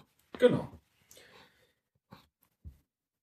Ist blöd. Ist auch immer Mario Gomez. Irgendwie ja auch lustig, dass das, äh, was heißt lustig? Es ja. ist immer wieder erstaunlich, dass es da so diese Ereignisketten gibt, wo mhm. es dann wirklich immer wieder dann ähnliche trifft und dann natürlich die Verschwörungstheorien auch leicht ins Kraut schießen können. Naja, wir bleiben bei Mario Gomez. Mario Gomez erzählt ein Tor. VfB Stuttgart gegen RB Leipzig. 13. Minute. Mario Gomez köpft den Ball nach einer Flanke in den Leipziger Strafraum an den Arm von Willi Orban. Schiedsrichter Felix Zweier lässt zunächst weiterspielen, schaut sich die Szene in der nächsten Unterbrechung auf Anraten seines Videoassistenten jedoch noch einmal in der Review Area an. Als er dann auf den Platz zurückkehrt, entscheidet er auf Strafstoß für die Gastgeber. Zu Recht sagt Lutz Michael Fröhlich, der Leiter der DFB Schiedsrichterkommission Elite, denn Zweier sei die Sicht versperrt gewesen, weshalb er das Handspiel nicht habe erfassen und bewerten können. Da hier in Betracht kam, dass ein schwerwiegender Vorfall übersehen wurde, habe der Videoassistent zu Recht ein Review empfohlen. Aber dann muss man sich natürlich fragen, lieber Alex, war dieses Handspiel wirklich strafbar? Und da muss, äh, kann man ja auch wieder gucken, was Lutz Michael Fröhlich gesagt hat. Er sagt, ja, beim Sprung zum Ball hat der Leipziger Spieler Orban die Arme weit vom Körper abgespreizt und wehrt den Ball mit dem rechten Arm ab. Der Strafstoß sei deshalb die richtige Entscheidung gewesen. Mag ja sein, dass die richtig war. Sie ist aber auch sehr hart. Ja. Hast du die Szene noch, was hast du ja, noch vor Augen? was, was, was würdest du sagen? Also ich habe das gesehen, dachte so, boah, der springt dahin, jo, das stimmt, der Arm steht ein bisschen vom Körper ab. Ich meine, die sind halt auch nicht, nicht angenäht und nicht festgewachsen. Und irgendwie, pff, ja, gibt's halt immer mal wieder Situationen, wo man sagt, na klar, also das ist jetzt auch bei gewissen Sprungbewegungen insbesondere dann auch nicht ganz leicht von den Spielern zu verlangen, die Arme immer ganz eng am Körper zu haben. Und äh, klar, ich gucke dann auch mit der, mit der Schiedsrichterperspektive drauf und denke mir so, ich bin schon auch froh, wenn die Kollegen und Kolleginnen auf dem Platz eine Anweisung bekommen, entscheidet bitte, wenn ihr seht, das ist nicht angelegt, einfach so oder so und macht euch keine Gedanken über Absicht oder nicht, dann habt ihr hier einfach einen Anhaltspunkt damit tut man sich leichter, aber es ist natürlich insgesamt für die Diskussion dann auch trotzdem schwierig, weil es Leute gibt, die sagen, der springt doch eigentlich nur dahin. Was macht er denn mit seinem einen Arm? Der hat den Arm aber doch nicht, der hat ihn in dem Fall doch nicht vom Körper so ein bisschen weggestreckt, um den Ball aufzuhalten. Will man ihm unterstellen, dass er das wirklich in Kauf genommen hat? Versucht er da nicht einfach nur irgendwie in so ein Kopfballduell zu gehen und ist das nicht irgendwie doch ganz natürlich? Und ich finde, dafür gibt es schon Argumente. Nehmen das zur Kenntnis, dass äh, die offizielle Einschätzung da anders aussieht, aber da musste ich schon ein bisschen schlucken und habe schon gedacht, boah, das ist schon, das ist schon hart, aber dass sich das rumgesprochen hat oder dass die Schiedsrichter da entsprechend instruiert worden sind, wird schon auch dadurch deutlich, dass Felix Zweier eben gucken geht und sagt, ja, das ist für mich dann ein strafbares Handspiel. Das entspricht der, entspricht der Anweisung. Ja, ja, also die Videoassistenten sind ja eigentlich gehalten, keine Entscheidung zu empfehlen. Die empfehlen ein Review, aber nicht die Entscheidung. Jetzt kannst du natürlich sagen, das ist doch lächerlich. Die, also wenn sie ihn rausholen, den Schiedsrichter, dann ist doch klar, dass sie da irgendwas anders gesehen haben. Nur in dem Fall ja auf das Beispiel, was jetzt bei der Sportschau veröffentlicht wurde. Äh, da sitzt ja Guido Winkmann ja. vor und dann sagt er ja, du wirst sehen, er ja. spielt den Ball zuerst mit mhm. dem Fuß. Also das ist ja schon eine klare Einschätzung. Das ist eine klare Einschätzung. Ich glaube, dass sich das auch in der Praxis gar nicht mehr immer so klar voneinander trennen lässt. Also formal besteht da schon die Anweisung, ihr sollt denen keine Entscheidung aufdrängen, die sollen die immer noch selbst treffen, ihr sollt ihnen nüchtern beschreiben, was da zu sehen ist. In dem konkreten Fall ist natürlich so, wenn Zweier sagt, ich habe gar nichts gesehen, mir war die Sicht versperrt, Dass der Videoassistent sagt, gut, wir haben ein Handspiel beobachtet und es mag vielleicht sein, dass wenn du es gesehen hättest, dass du es dann gepfiffen hättest. Dann soll er natürlich auch gucken gehen, wenn er diese Wahrnehmung so nicht gehabt hat. Aber es ist schon, schon eine harte ich Entscheidung. Immer diese Diskussion, so, oh, der Schiedsrichter auf dem Platz soll die Entscheidung treffen Hm. und nicht der Mann in Köln. Irgendwie ist es auch ein bisschen verlogen, weil das ist ja ein Team. So. Ja. Der, der in Köln sitzt, will ja, dass sein Kollege auf dem Platz nicht im Regen stehen gelassen wird, dass nicht die ganze Welt irgendeinen Fehler sieht und er der Einzige ist, der es nicht weiß. Das ist ja im Prinzip die Aufgabe. So, und dann, wenn er dann halt sieht, hier ist ein Handspiel, dann sagt er halt, ist eins und jetzt gehst du noch mal raus, damit alle Welt weiß, dass du die Entscheidung getroffen hast. Aber ich, scha- ich zeig dir jetzt auch so Bilder, äh, wo eigentlich das recht deutlich ist, dass es ein Handspiel ist und ich zeig dir die anderen jetzt aber nicht noch. Du kriegst nur eine Szene ja dann, ne? Also meistens ist es ja, oder, oder ist doch eigentlich nicht so, dass sie unterschiedliche Szenen oder unterschiedliche Kameraperspektiven gezeigt kriegen. Doch, doch, durchaus. Also das ist so, Ja, dass aber, aber meistens ist es schon Ja. die eine, Ja. die dann rausgesucht wird, hier siehst du es deutlich. So, ne? es soll die, die aussagekräftigste soll natürlich zuerst gezeigt werden. Es passiert aber immer mal wieder, dass Schiedsrichter sagen, ich hätte gerne noch eine andere. Also einfach so, dass man sagt, okay, das ist mir jetzt vielleicht nicht genug, ich brauche noch eine zur Bestätigung. Aber es ist tatsächlich so, dass zunächst mal wird eine eigentlich rausgesucht, die die, die, die aussagekräftigste ist. Das stimmt. Und ja, also was so dieses, dieses Zusammenspiel der beiden betrifft, ich weiß nicht, ob wir schon mal angesprochen hatten, es ist schon auch natürlich eine Tatsache, und das wird auch von den Schiedsrichtern bestätigt, wenn du rausgeholt wirst, also ich nenne das jetzt immer so, es ist ja nur eine Empfehlung. Nur gibt es, glaube ich, nicht so wahnsinnig viele Fälle, in denen Schiedsrichter sagt, nee, ich gehe jetzt nicht. So schön bockig. Richtig schön bockig, aber Ich bin zu faul. genau, wie Manuel Baum glaubt. Es ist ja so, dass signifikant häufiger dann anschließend auch eine Entscheidungsänderung stattfindet, als ein Beibehalten der getroffenen Entscheidung. Und damit ist schon auch klar, und ich glaube, das, das, das weiß auch, äh, weiß auch jeder, und das liegt auch auf der Hand. Es entsteht schon so ein gewisser Druck, wenn dein Videoassistent dich, dich rausholt, Ja. dann ist klar, der hat da was anders gesehen als du. ja. Der lässt das überprüfen, schon auch, weil eigentlich klar ist, er ist der Meinung, das soll jetzt anders entschieden werden, als es gerade auf dem Platz der Fall gewesen ist.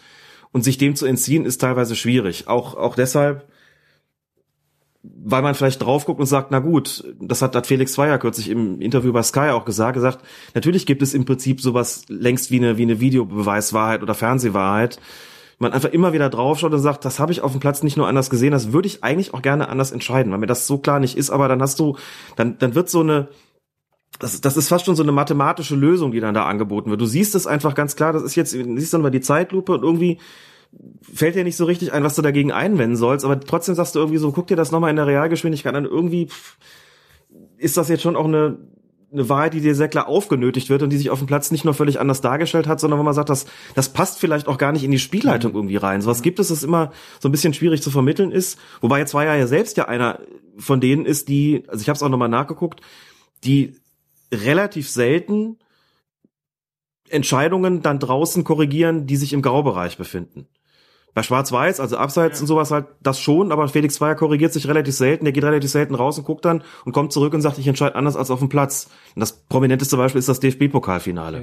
Wo f- für, nicht nur für mich, sondern auch für viele andere, glaube ich, viel dafür gesprochen hat zu sagen, das muss ein Strafstoß für die Bayern geben. Das ist ein Fauler Martinez gewesen. Und Zweier gucken geht und sagt, nee, ich bleib bei der Entscheidung. Für mich ist das, wo wie Martinez fällt, das ist, da war für mich der, der Tritt von Boateng nicht ursächlich dafür. Und sagt, pff, Die Indizien, die man, wenn man sie zusammenrechnet, sprechen doch deutlich für eine andere Entscheidung. So, also der entscheidet durchaus nicht immer so, aber der Druck ist natürlich schon ganz klar da. Ne? Und damit muss man auch erstmal fertig werden. Sagt, wenn du mich rausschickst, dann komme ich wahrscheinlich zurück und entscheide anders und damit natürlich auch umgekehrt äh, so ein bisschen dann, dann an den Videoassistenten so die Erwartungen, überleg dir gut, ob das wirklich äh, auch eine vernünftige Idee ist, das jetzt zu tun. Wenn du in einem, Gibt es eine Statistik, wie oft geändert wurde, wenn rausgeholt wurde? ja, ja, also die gibt's alle halbe Jahre wieder, aber das ist so, die Zahl der Entscheidungen, die beibehalten wird, ist jetzt nicht besonders hoch. Die war, glaube ich, jetzt in der, in der Hinrunde, mh, war die noch mal höher, als, äh, als ich es irgendwie in der Rückrunde der vergangenen Saison gewesen ist, aber das bewegt sich so in einem, in einem relativ geringen Bereich. Also die Zahl der, der, oder habe ich mich jetzt vertan, was ich höre? Egal. Jedenfalls die Zahl der korrigierten Entscheidungen ist äh, auf jeden Fall deutlich größer als die Zahl der Entscheidungen, die beibehalten werden. Nach, nach Review. Nicht nach Check, wohlgemerkt, nach Review, ja, ja, ne? na klar, nach Review. Und was ist, ähm, ganz kurz noch dazu zu sagen, dass äh, Fröhlich ja sagt, Zweier konnte das nicht sehen, das stand in einem Blickfeld. Normal eigentlich, ne? Dass das so für Aufregung sorgt. Man hat halt, wenn man das gesehen hat, das Gefühl, na, der guckt doch dahin. Ja. Dann muss das doch gesehen haben. Aber in dem Fall, wenn man halt die Schiedsrichterperspektive einnimmt, kann man schon sagen, ja, hier hat er nicht den besten Blick drauf. Genau. Und da kommen wir jetzt in den Bereich, da können wir vielleicht die nächste Szene noch mit dazu nehmen und dann mal kurz erklären, denn daraus erwächst eine gewisse Grundproblematik. Wir kommen zu schönen englischen Begriffen. Wir kommen zu schönen englischen Begriffen. Machen wir gerne. Genau. Schalke gegen Freiburg. 81. Minute.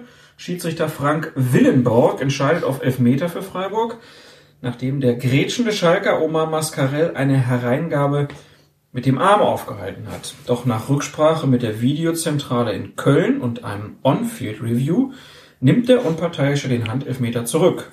Laut Lutz Michael Fröhlich zu Recht, denn Mascarell habe bei seinem Abwehrversuch die Arme sehr nahe am Körper angewinkelt und keinesfalls abgespreizt. Dennoch stellt sich auch hier die Frage, war der Eingriff des Videoassistenten unbedingt erforderlich? Ja, mein Fröhlich, weil die Entscheidung auf einer falschen Wahrnehmung beruht habe. Fröhlich sagt, der Schiedsrichter hat zunächst auf Strafstoß entschieden, weil er den Arm als vom Körper abgespreizt wahrgenommen hat. In der Kommunikation mit dem Videoassistenten spricht der Schiedsrichter von einer Abwehr mit dem oberen Arm. Diese Wahrnehmung deckt sich nicht mit den TV-Bildern. Und daher habe der Videoassistent zu Recht ein On-Field-Review empfohlen. Bedeutet also, ob eine prüfbare Entscheidung als vertretbar oder als klar falsch einzuschätzen ist, hängt wesentlich davon ab, wie der Schiedsrichter sie gegenüber dem Videoassistenten begründet und weniger davon, wie sie ungeachtet dieser Begründung zu beurteilen ist.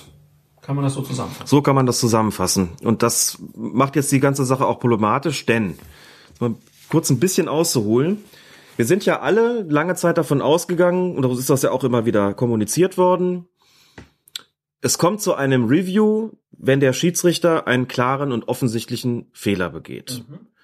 Das ist so oft wiedergegeben worden, dass sich das irgendwie auch bei allen eingebrannt hat. Was auch klar war von Anfang an, ist, dass der Schiedsrichter auch dann in die Review Area gehen soll, wenn er einen schwerwiegenden Vorfall, ein schwerwiegendes Ereignis übersehen hat. Wenn man da mal ins Handbuch des Eifer für den Videoassistenten schaut, auf der Suche, ob es da vielleicht so eine Definition gibt, was da so ein schwerwiegender Vorfall sein könnte, dann sieht man schon, dass damit beispielsweise gewalttätige Vorfälle gemeint sind. Also dampfen wir es ein bisschen ein, die klassische Tätlichkeit hinter dem Rücken des Schiedsrichters. Ist doch vollkommen klar, wenn sowas passiert und er das nicht sieht und das dann auffällt bei der Prüfung, dass man dann sagt, das hast du ja gar nicht sehen können. Da sieht jeder ein, dass er dann gucken geht und den Spieler vom Platz stellt. Da gibt's überhaupt kein Vertun. Ja. Da hat er natürlich keinen klaren und offensichtlichen Fehler gemacht, sondern er hat es einfach gar nicht gesehen. So.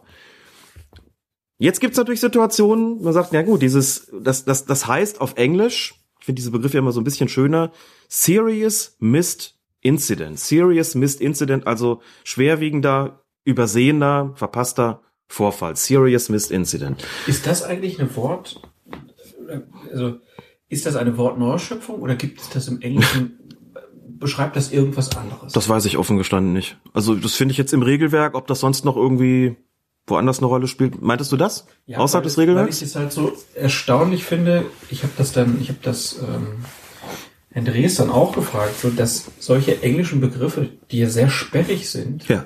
so übernommen werden. Ja. Also ich meine, wenn du jetzt erzählst, ach, ey, ey, das war ein Serious Missed Incident, der, der jetzt Mhm. nur dreimal im Jahr Fußball guckt, denkt sich, was? Es ist tatsächlich so, dass die, die Regelbegrifflichkeiten sich tatsächlich dahingehend, wie soll ich das sagen, internationalisiert haben, als die Bundesliga-Schiedsrichter immer häufiger auch die englischen Begriffe übernehmen. Also um ein anderes Beispiel, das glaube ich wesentlich ähm, präsenter ist zu nennen. Auch in Bundesliga-Schiedsrichterkreisen wird inzwischen von wird inzwischen ganz offen von Dogso gesprochen. Denial of an obvious goal scoring opportunity. Verhinderung einer offensichtlichen Torchance. Wie war die Abkürzung? DOGSO, D-O-G-S-O. Das spricht man dann als Wort aus, DOGSO, genau wie man ja nicht F-I-F-A sagt, sondern FIFA. Ne? DOGSO. DOGSO ist die Verhinderung einer offensichtlichen Torchance und die, also die, die, die, die kleine Schwester davon ist die Verhinderung bzw. Unterbindung eines aussichtsreichen Angriffs. Stopping of a promising attack. Kurz SPA. Das ist das Wellness-Foul, weißt du? Man spricht tatsächlich immer häufiger von Spa und Doxo. Ich krieg das mit bis in die Amateurschiedsrichterkreise, die so ein, bisschen, wo es so ein bisschen um die ähm, Förderung auch von von äh, jungen Schiedsrichtern geht, die die so ein bisschen was werden sollen. Die reden auch alle schon von Doxo und von Spa. Ich kenne mich damit aus, kein Problem. Wir haben ja selber auch, wir sprechen ja auch oft von deliberate play und deliberate save. In dem Fall ehrlich gesagt, weil es weniger sperrig ist als dieses absichtliche Spielen des Balles und wo der Begriff der Absicht dann schon wieder so kompliziert ist und deliberate nochmal was anderes meint und so, ich den Begriff einfach treffender finde. So, und Exkurs Ende. Also Serious Missed Incident ist dann einfach als Begrifflichkeit dahingehend ausgedehnt worden, dass man sagt, okay, damit meinen wir aber dann, das ist IFAB-Ansicht. Wir meinen damit nicht nur die klassische Tätigkeit hinter dem Rücken des Schiedsrichters, sondern beispielsweise auch eine Entscheidung, also es geht um eine fehlende Wahrnehmung. Und eine fehlende Wahrnehmung kann auch dadurch verursacht werden, dass ihm, dem Schiedsrichter im entscheidenden Moment eben jemand vor der Linse gestanden hat. Ne? Wie eben beim Spiel Stuttgart gegen Leipzig, wo Felix Zweier eben im entscheidenden Moment nichts gesehen hat. Das ist auch so ein Mysterious, so ein Serious Missed Incident. Ich habe es immer Ja. erst äh, der Reihenfolge falsch früher gesagt, Mysterious Incident, das heißt aber Serious Missed Incident. Und deswegen ist er rausgeschickt worden. Das heißt, wir haben inzwischen Situationen, in denen ein Schiedsrichter auf die Situation blickt Mhm. und alle irgendwie denken, na, der hat das doch gesehen. Und plötzlich kommt es zu einem Eingriff. Und viele Leute sagen, das war doch gar kein klarer und offensichtlicher Fehler. Klar. Oder auf Englisch clear and obvious error. Ja. Also warum im alles in der Welt wird er jetzt rausgeschickt? Warum geht er da gucken? Und das ist dann im Prinzip noch ein bisschen weiterentwickelt worden, wie in dieser Szene, die wir jetzt gerade hatten bei dem Spiel Schalke gegen Freiburg.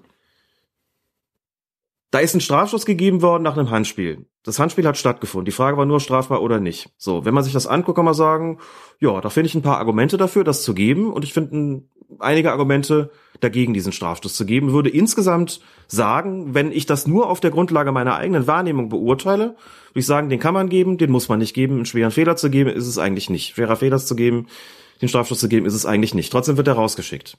So. Wenn man jetzt in den Kategorien argumentiert, ist das ein clear and obvious error, würde ich sagen. Klarer offensichtlicher Fehler? Nee, eher nicht.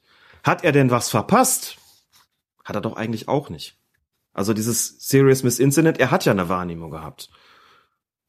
Nur die Wahrnehmung, die er gegenüber seinem Videoassistenten kommuniziert hat, weicht von den Bildern. Aber er sagt, ich habe einen weit ausgestreckten Arm wahrgenommen. Der Arm war aber nicht weit ausgestreckt. Der war am Körper.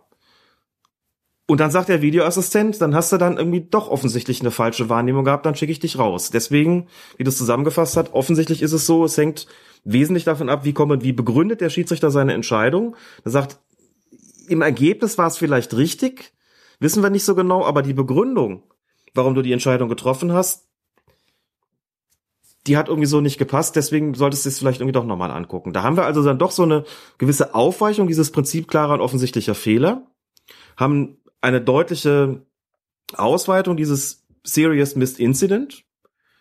Das Problem ist, dass wir es nach außen, dass wir das außen nicht wissen. Was hat er da gerade gezogen? Dass es im Extremfall sogar passieren kann, dass du in einem Spiel zwei sehr ähnliche Szenen hast Mhm. und im einen Fall bleibt es bei der Entscheidung und im anderen Fall geht der gucken und nimmt die, nimmt die zurück und alle sagen, hä? So, und das in dem, dem Fall, weil er im einen Fall eine Wahrnehmung hatte und im anderen Fall nicht. Aber um das nochmal zu unterscheiden, klarer und offensichtlicher Fehler heißt falsche Wahrnehmung. Serious Missed Incident, übersehener schwerwiegender Vorfall, heißt fehlende Wahrnehmung. Auch teilweise fehlende Wahrnehmung. Ne? Mhm. Ich gucke auf den Oberkörperbereich, alles sauber, ich sehe den Fußbereich nicht, da faul. Ich habe aber hingeguckt und alle sagen, wissen das nicht, ist doch nicht falsch, was er da gerade gemacht hat. Ja, aber er hat es teilweise nicht wahrgenommen.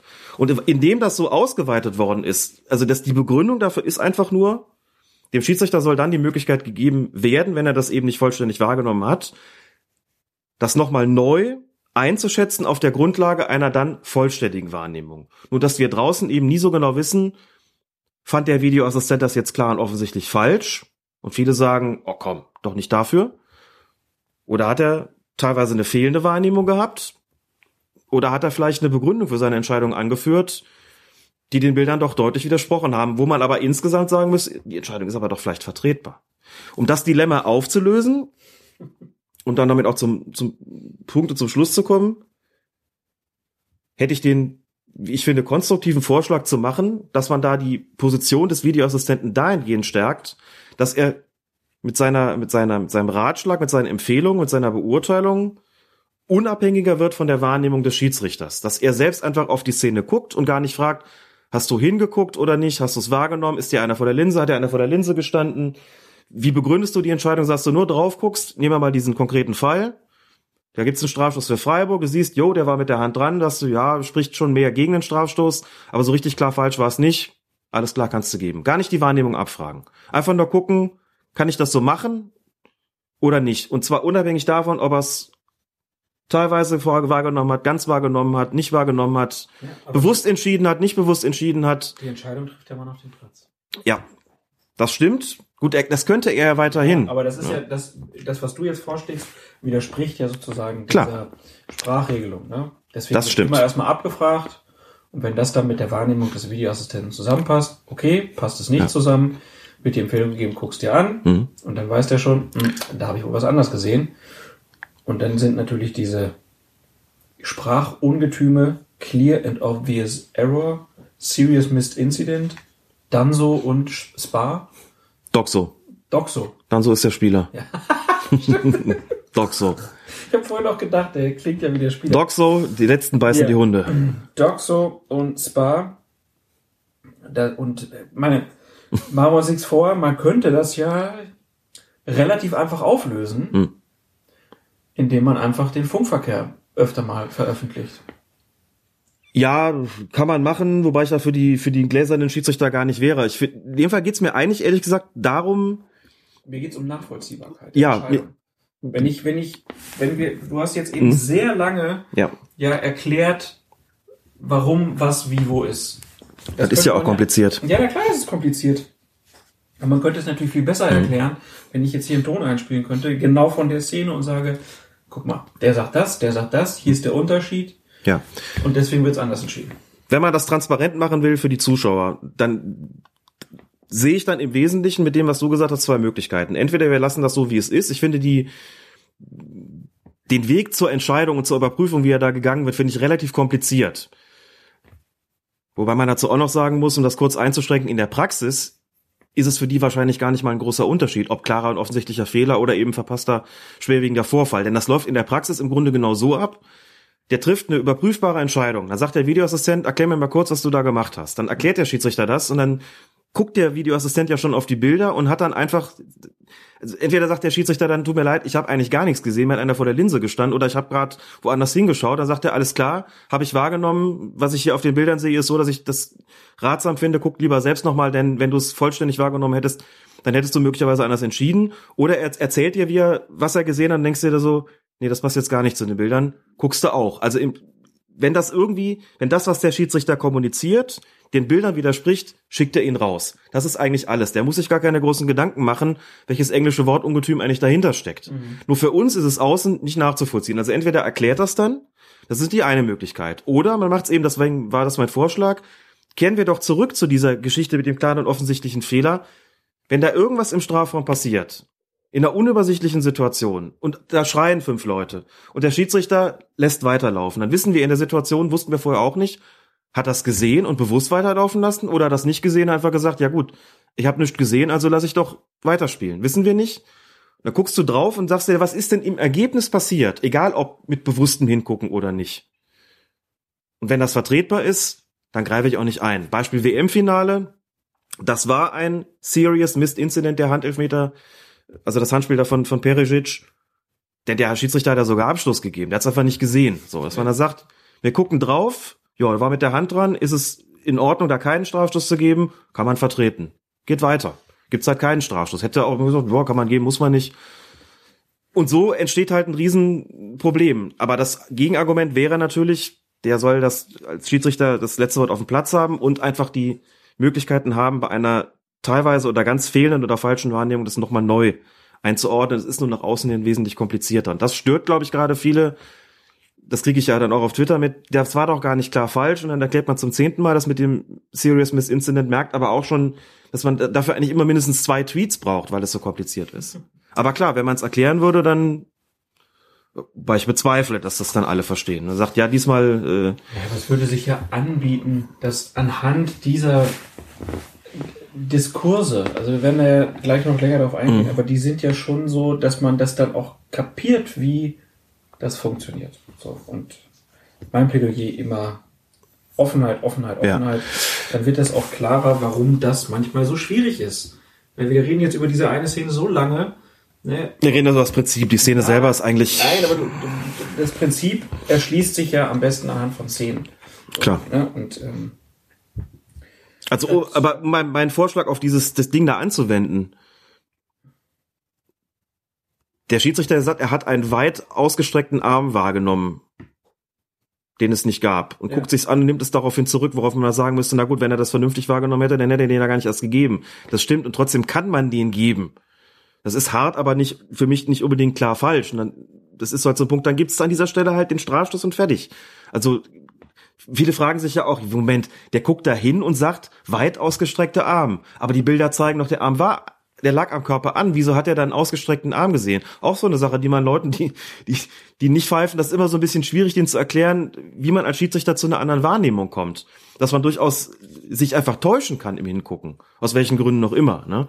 Einfach auch aufgrund der Geschwindigkeit des Ablaufs manchmal auch denkt, das wird alles größer im Kopf, ne? Genau wie man sich halt, wenn du jetzt von aus deiner Kindheit erzählst, dann fügen sich halt auch deine Erinnerungen zusammen mit, ja, mit irgendwelchen Erfindungen möglicherweise. Du glättest es halt irgendwie so. Und das ist halt da halt auch, ne? Oder Fotos. Klar. Genau.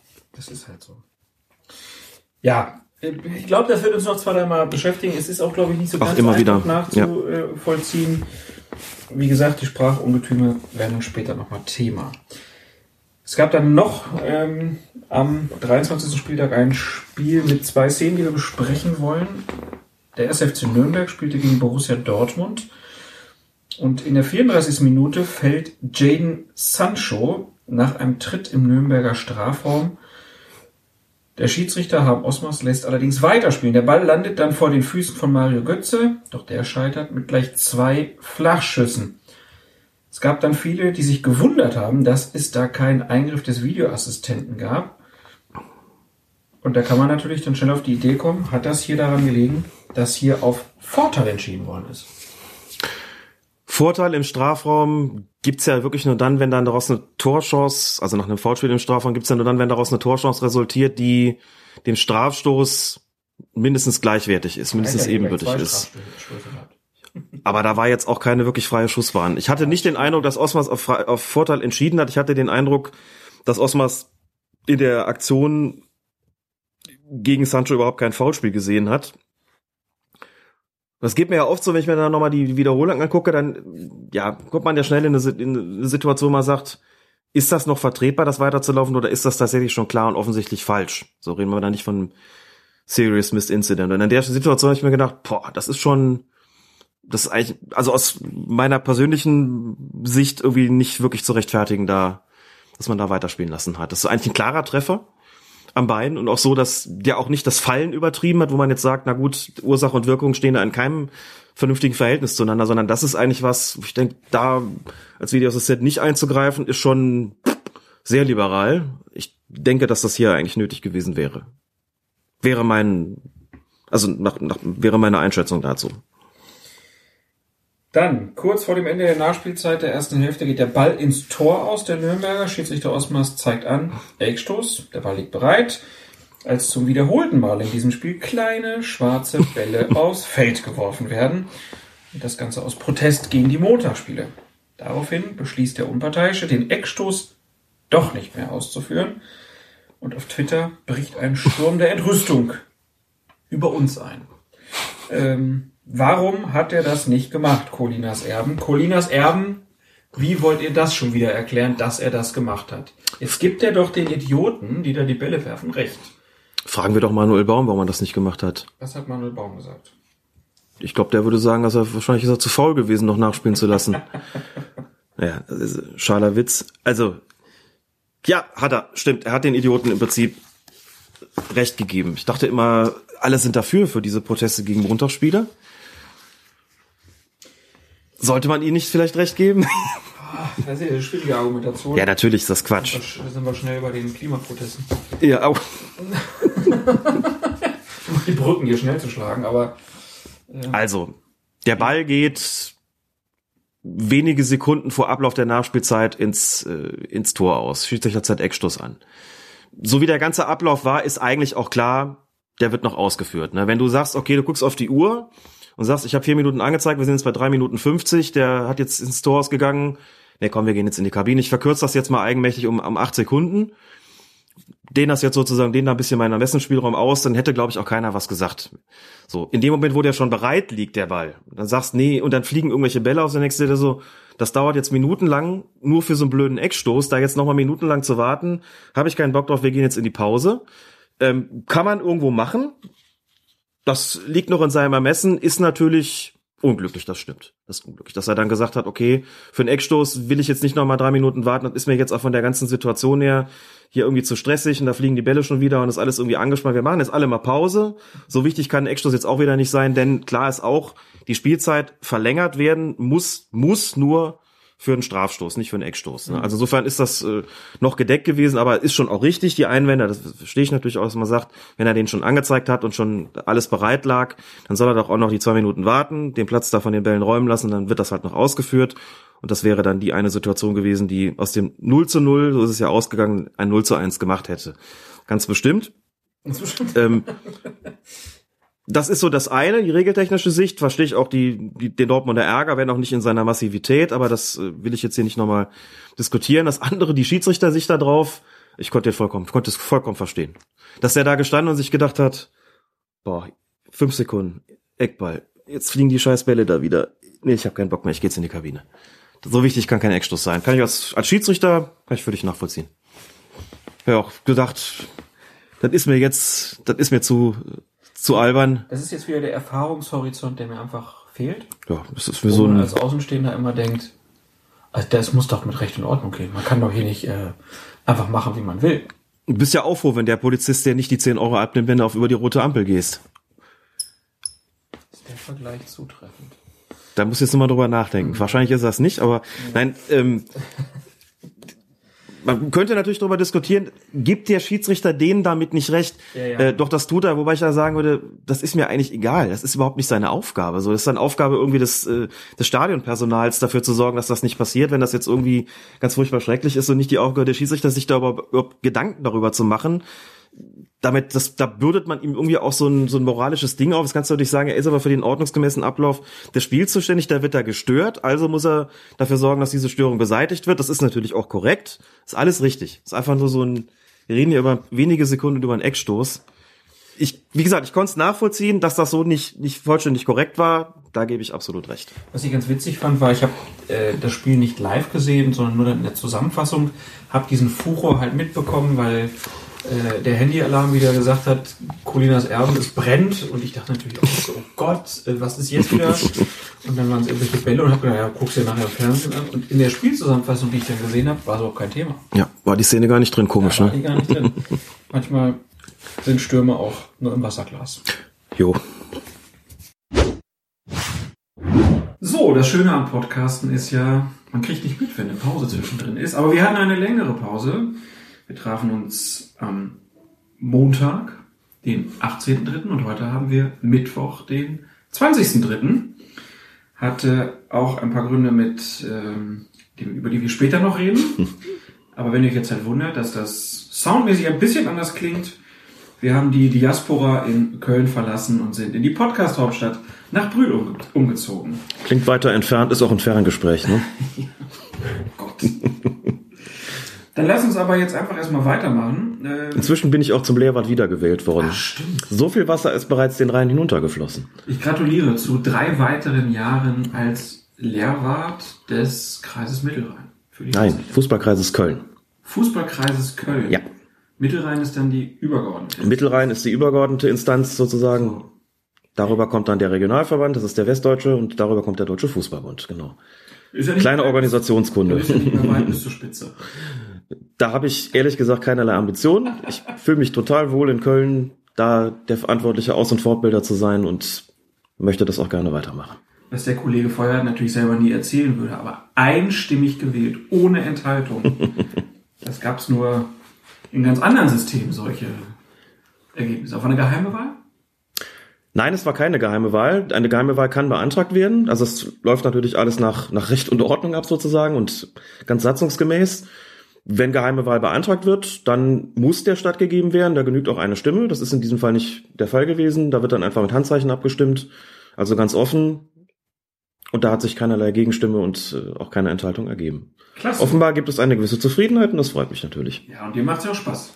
Und mir macht's auch Spaß, immer noch, genau. Immer die, die jungen Schiedsrichterinnen und Schiedsrichter weiter zu fordern, zu fördern und auszubilden. Ja, das ist ganz interessant. Den Quatsch mache ich seit jetzt seit, also die Ausbildungstätigkeit seit äh, 21 Jahren. Ich rück ja altersmäßig immer ein bisschen weiter weg von den Leuten. Die Schiedsrichter und Schiedsrichterinnen bleiben ja dann auch altersmäßig. Das heißt gleich, also die, die Förderungswürdigen sind ja dann alle so um die 20 rum. Nur ich werde immer älter. Aber ich versuche halt modern zu bleiben Das hält dich auch auf den Stand. Das ist definitiv der Fall. Ganz sicher. bleibst dran am Puls der Zeit. Ja, und für uns ist natürlich auch immer super, weil du dann auch ja genau mitkriegst, was die Diskussionen sind. Wenn man, wenn du damit, wenn du da jetzt raus wärst, dann wärst du ja vielleicht auch nicht mehr so eingebunden in so, äh, wie sieht es der DFB, sag ich mal. Ja, das auch, klar. Das Man schwieriger. bekommt natürlich offizielle Lehrmeinungen besser mit, wenn man selbst da so quasi in Amt und Würden ist. Das stimmt schon, weil das ja auch für die Schiedsrichter dann im Amateurfußball verbindlich ist.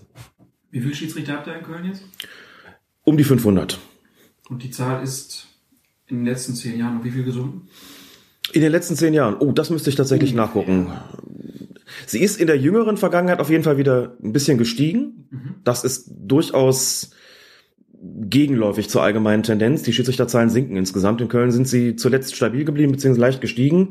Aber verglichen mit vor zehn Jahren, puh, da müsste ich nachgucken. Ob das jetzt irgendwie 100 weniger sind oder nur 50, das kann ich gerade wirklich nicht sagen. Hab Man ich kann nicht also weiterhin sagen, Schiedsrichterinnen und Schiedsrichter werden überall gesucht. Wer Lust hat, Ja. einfach mal einen Schiedsrichterlehrgang machen. Haben wir letzte Woche wieder jemanden gehabt, der sein erstes Spiel dann als Assistent an der Linie hatte. Mhm. Ganz aufgeregt davon berichtete. Fandst du das aufgeregt? Das fand ich eigentlich Nein, ja, ich- war ziemlich cool, muss ich Ja, sagen. aber- da war ich aufgeregter. Für ihn. Ja, natürlich, für ihn war es auch, also natürlich, das Nein, ist ja, ist ja klar. Ich habe ihm auf jeden Fall die Daumen gedrückt. Wir wussten ja, dass er im Einsatz ist. Und was Neulingslehrgänge betrifft, wir hatten in Köln vor kurzem einen in Leverkusen in der Bayer Arena. Das war sehr schön, natürlich ein sehr schönes Ambiente. Das war in dem, in dem Presseraum, da wo sonst immer die Pressekonferenzen stattfinden. Auf dem Podium oben saßen dann die, die Lehrwarte, die das, oder Lehrstabsmitglieder, die die Regeln vermittelt hat. Und unten, wo die Journalisten sonst sitzen, saßen die Leute, die Schiedsrichter und Schiedsrichterin werden wollten. Und für den kommenden Lehrgang im Sommer sind wir tatsächlich in Verhandlungen mit dem 1. FC Köln. Dass das im, beziehungsweise, dass es im Müngersdorfer Stadion stattfinden kann, in der Rhein, im Rhein-Energiestadion stattfinden kann. Im Stadion in Müngersdorf. Ja, also natürlich in einem der, äh, der Räumlichkeiten dort, nicht auf dem Rasen. Wann wird das sein? Voraussichtlich im Juli. Im Juli. Ja, genau. Also, wer Lust hat, in Köln sich anzumelden, Da gibt es eine Seite, die für den ganzen gesamten Mittelrhein gilt, schiri-werden.de. Da bekommt man alle Informationen, da kann man sich dann auch anmelden und das wird dann entsprechend weitergeleitet. Gilt nicht nur für den Fußballkreis Köln, sondern auch für Bonn, Erft, Sieg und so weiter, Aachen. Und solche Seiten in dieser oder ähnlicher Form gibt es ja mittlerweile in fast Ja. ganz Deutschland. Also es ist ganz einfach, mit den Leuten in Kontakt zu treten. Gut, dann schließen wir diesen kurzen Exkurs ab und kommen wieder zurück zu der Bundesliga. Am 24. Spieltag traf der erste FC Nürnberg auf Rasenballsport Leipzig. Man müsste dann eigentlich sagen, der erste Fußballclub Nürnberg auf den Verein, Club. Ist es ein Verein? Muss ja, Ja, ne? ist es. Aber die haben wenig Mitglieder, irgendwie so war das. Ein ne? Verein mit wenig Mitgliedern, So. aber ein Verein. Gut, ähm, es war die 58. Spielminute, über die wir sprechen möchten. Da war die Verwunderung nämlich groß. Schiedsrichter Daniel Schlager zeigt dem Leipziger Ibrahima Kanote für einen Konate. Der Kanute ist der andere. Siehst du, das ist der von Sevilla, ne? Ibrahima Konate, der hat Mikael Ishak gefault und bekommt dafür die gelbe Karte. Und weil Konate bereits nach neun Minuten verwandt worden ist, rechnen nun alle damit, dass der Unparteiische auch die rote Karte hervorheben, hervorholen wird, um dann eine Matchstrafe auszusprechen. Doch Konate darf auf dem Feld bleiben und das sorgte für viele fragende Gesichter. Handelt es sich hierbei um einen Fehler des Referees? Und wenn ja, warum greift der Videoassistent nicht ein? Für Aufklärung sorgt dann der Nürnberger Stadionsprecher, allerdings nicht ohne für weiteres Stirnrunzeln zu sorgen. Er sagt durch, dass die erste Verwarnung nach Angaben des vierten Offiziellen in der Halbzeit vom Schiedsrichter zurückgenommen worden sei. Gemeint ist vermutlich, dass die Auskunft des vierten Offiziellen in der Pause übermittelt worden ist. Doch die Durchsage lässt sich auch so verstehen, dass die Annullierung der ersten gelben Karte für Konate erst in der Halbzeit erfolgt ist. So berichtet es auch der Fernsehsender Sky an seine Zuschauer. Nachhinein muss man allerdings sagen, das stimmt so nicht, wie der Schiedsrichter Daniel Schlager dann auch klarstellt. Er habe vielmehr beide Spielführer sofort zu sich gerufen und sie, wie auch Konate selbst, über die Rücknahme der Verwarnung informiert. Das Ganze erklärt er unter anderem im aktuellen Sportstudio. Und da fragt man sich natürlich direkt, kann man eine Karte einfach so spät zurücknehmen? Nee, natürlich nicht. Ich habe mich auch ernsthaft gefragt, warum man bei einem Sender wie Sky nicht auch selbst auf die Idee gekommen ist, dass das ja so nicht sein kann. Also du zeigst jemandem in der neunten Minute eine gelbe Karte und in der Pause fällt ja plötzlich ein, auch nee, die nehmen wir jetzt zurück. Wie soll das funktionieren? Also so weit sollte man doch wirklich die Regeln kennen, dass man weiß, das kann wohl nicht stimmen. Ja, oder du denkst dir halt dieses Bild vom wirklich fehlerbehafteten Schiedsrichter, Boah. der so einen Bock schießt. Ja, ja, in der ich- Bundesliga. Und ich als Kommentator kläre das jetzt auf. Genau, ich als Kommentator kläre das auf, so schön wär's. Also, das lernst du natürlich schon bei dem erwähnten Neulingslehrgang, der bei uns Anwärterlehrgang heißt. Da wird dann gesagt, So viele Journalisten habt ihr nicht dabei, die das machen, oder? Gelegentlich ist mal einer dabei, aber das kommt durchaus selten vor. Das stimmt. Wir Ja. empfehlen das weiterhin. Natürlich, es, es lohnt sich auf jeden Fall. Ich bin noch gerade dabei, unseren Kollegen Khaled Nahar davon zu überzeugen, dass er Das wäre stark. Es ist ja so ein Regel- Khaled und ich machen einen, einen Schiri-Lehrgang. Ja. Und dann berichten wir hier darüber. Das wäre ganz, ganz fantastisch, genau, genau. Aber dann können wir nicht zum ersten FC Köln gehen, sonst das ist gerade so unruhig. Gerade, gerade dort, gerade dort. Ja, da lernt man natürlich schon, wenn ich eine gelbe Karte gezeigt habe oder eine rote Karte, bis wann kann ich überhaupt eine Entscheidung zurücknehmen? Grundsätzlich, solange das Spiel noch nicht fortgesetzt ist. Wenn ich das Spiel, das Spiel weiterläuft, mit meiner Zustimmung als Schiedsrichter, dann ist das vorbei. Mhm. Dann kann ich das natürlich nicht mehr zurücknehmen. Also war klar, wenn da irgendwas zurückgenommen worden ist, dann muss das in der Situation passiert sein. Jetzt gibt es so ein bisschen das Problem, dass es nicht die einige eine Geste gibt, die dann allen klar macht, hier ist eine Karte zurückgenommen worden. Es hat sich so ein bisschen etabliert, habe ich in der jüngeren Vergangenheit häufiger gesehen, wenn da irgendwas zurückgenommen worden ist, auch nach, nach Einsatz des Videoassistenten beispielsweise, dass die Schiedsrichter immer so ein bisschen mit den Armen gewedelt haben. Ne? Also Karte rausgeholt, auf die Karte gezeigt, so ein bisschen die Arme äh, zur Seite und wieder wieder zurückgeschoben, um klarzumachen, jetzt ist hier zurückgenommen. Fällt, fällt dir eine bessere Geste ein? Mir fällt keine bessere Geste ein. Es wäre halt nur so, dass man wie, wenn man das Bild zurückspult, dass der Schiedsrichter praktisch wie ein Pantomime die Karte rausholt Hm. Ja. und sie dann langsam wieder zurück in die Tasche führt, sodass jedem klar ist, sie ist zurückgenommen. Bisschen missverständlich auch, oder? So zeigst du ja eine Karte auch. Ja, er macht das dann mehrfach, damit allen klar ist, ah, okay, da muss ich Mhm. einbürgern. Hm. Vielleicht sollten wir dafür Werbung machen. Wir könnten ja mal ein Video drehen demnächst, wo wir das vorführen und dann gucken wir mal, wer es übernimmt. Er könnte sich für einen solchen Zweck auch eine papierne gelbe und rote Karte Und zerreißen. und zerreißen. Die Schnipsel demonstrativ auf den Rasen streuen. Großartig. Ich glaube, da bin ich dafür. Er hat sie jedenfalls zurückgenommen. Und natürlich in der, Dann so drauf Papier, der auf dem Boden. Und dem Spieler noch demonstrativ die Hand geben vielleicht. Das ist auch, glaube ich, auch eine, eine gute Idee. Aber es ist eine unterwürfige Geste natürlich noch. dass ich dich verwahren konnte. Das, das, das, tut mir so leid. Das tut mir so leid. Ich kann heute Nacht nicht schlafen. Aber das, du siehst, es gibt da nicht die Geste, die das deutlich ja. macht und vielleicht auch nicht, eben nicht Öffentlichkeit wirksam, im Gegensatz zum Zeigen der entsprechenden Karten. Das hat hier sicherlich das Missverständnis begünstigt. Das ist aber im Grunde niemandes Schuld. Dass der Stadionsprecher dann für Verwirrung sorgt, indem er irgendwas erzählt von in der Halbzeit, die Leute dann sagen, was? Und auch gegenüber den Fernsehzuschauern dann der Sky Reporter sagt, das ist, also er hat es offenbar so formuliert, der Stadionsprecher, dass man eben zwei Lesarten haben konnte. Und die, die er sicherlich meinte, war, das ist in der Halbzeit bekannt geworden. Mhm. Das durch den vierten Offiziellen.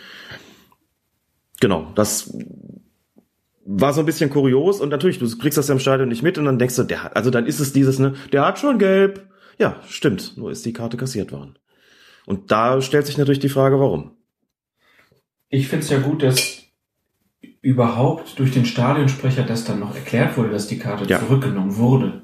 Also das war ja auch nicht immer so, sondern dass man da halt auf die Idee kommt, ähm, dass das natürlich dann ein bisschen missverständlich durch den Stadionsprecher gesagt wird, kann ich sogar nachvollziehen, das ja. kann passieren so.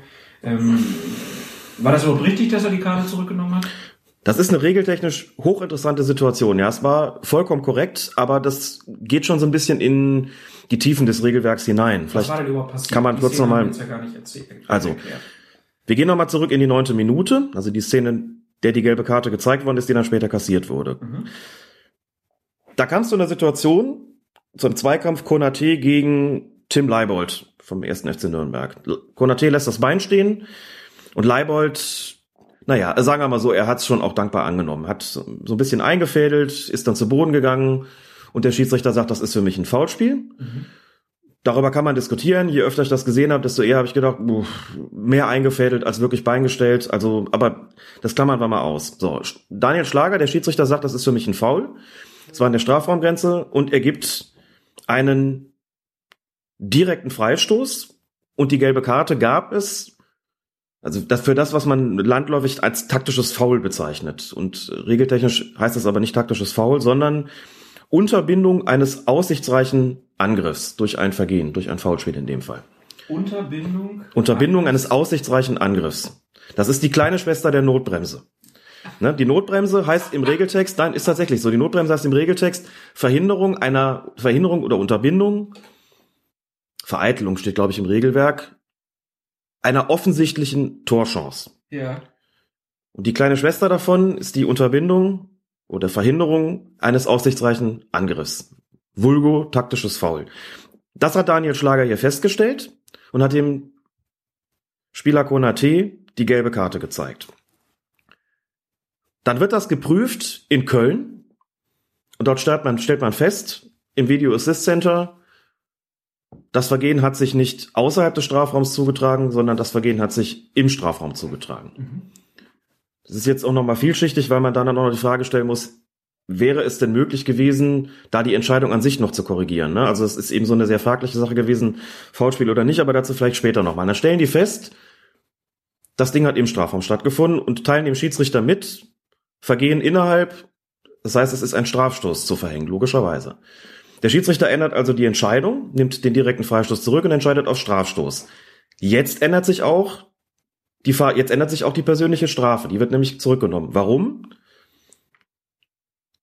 Die Unterbindung eines aussichtsreichen Angriffs im Strafraum durch ein sogenanntes ballbezogenes Vergehen. Also wenn ich ein Tackling mache und ver verpasse den Ball nur knapp, das ist in diesem Fall so gewesen, führt außerdem Strafstoß zu keiner persönlichen Strafe. Da gibt's also nur den Elfmeter und Schluss. Mhm. Die Unterbindung eines aussichtsreichen Angriffs, ob ballbezogen oder nicht, außerhalb des Strafraums, führt immer zu einer gelben Karte.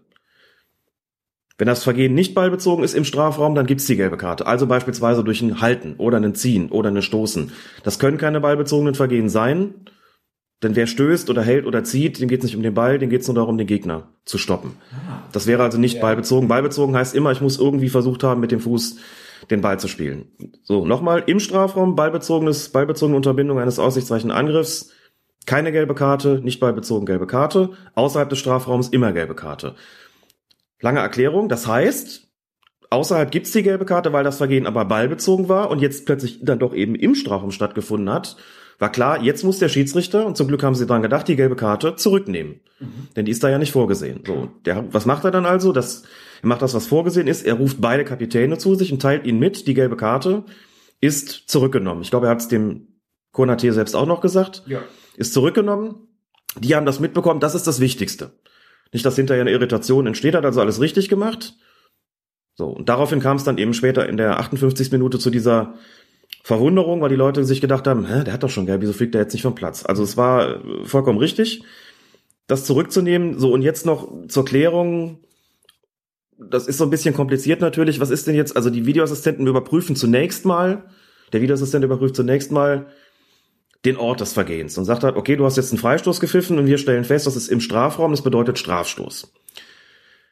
Jetzt bin ich der Sache nochmal nachgegangen und habe gefragt, darf der denn, wenn er jetzt eh schon bei der Prüfung ist und feststellt, das war im Strafraum, darf er dann denn auch, was er ja außerhalb nicht dürfte, die Berechtigung überprüfen? Ich bin zunächst mal davon ausgegangen, hm, nee, vermutlich da war das nicht, denn es ging ja nur um den Ort.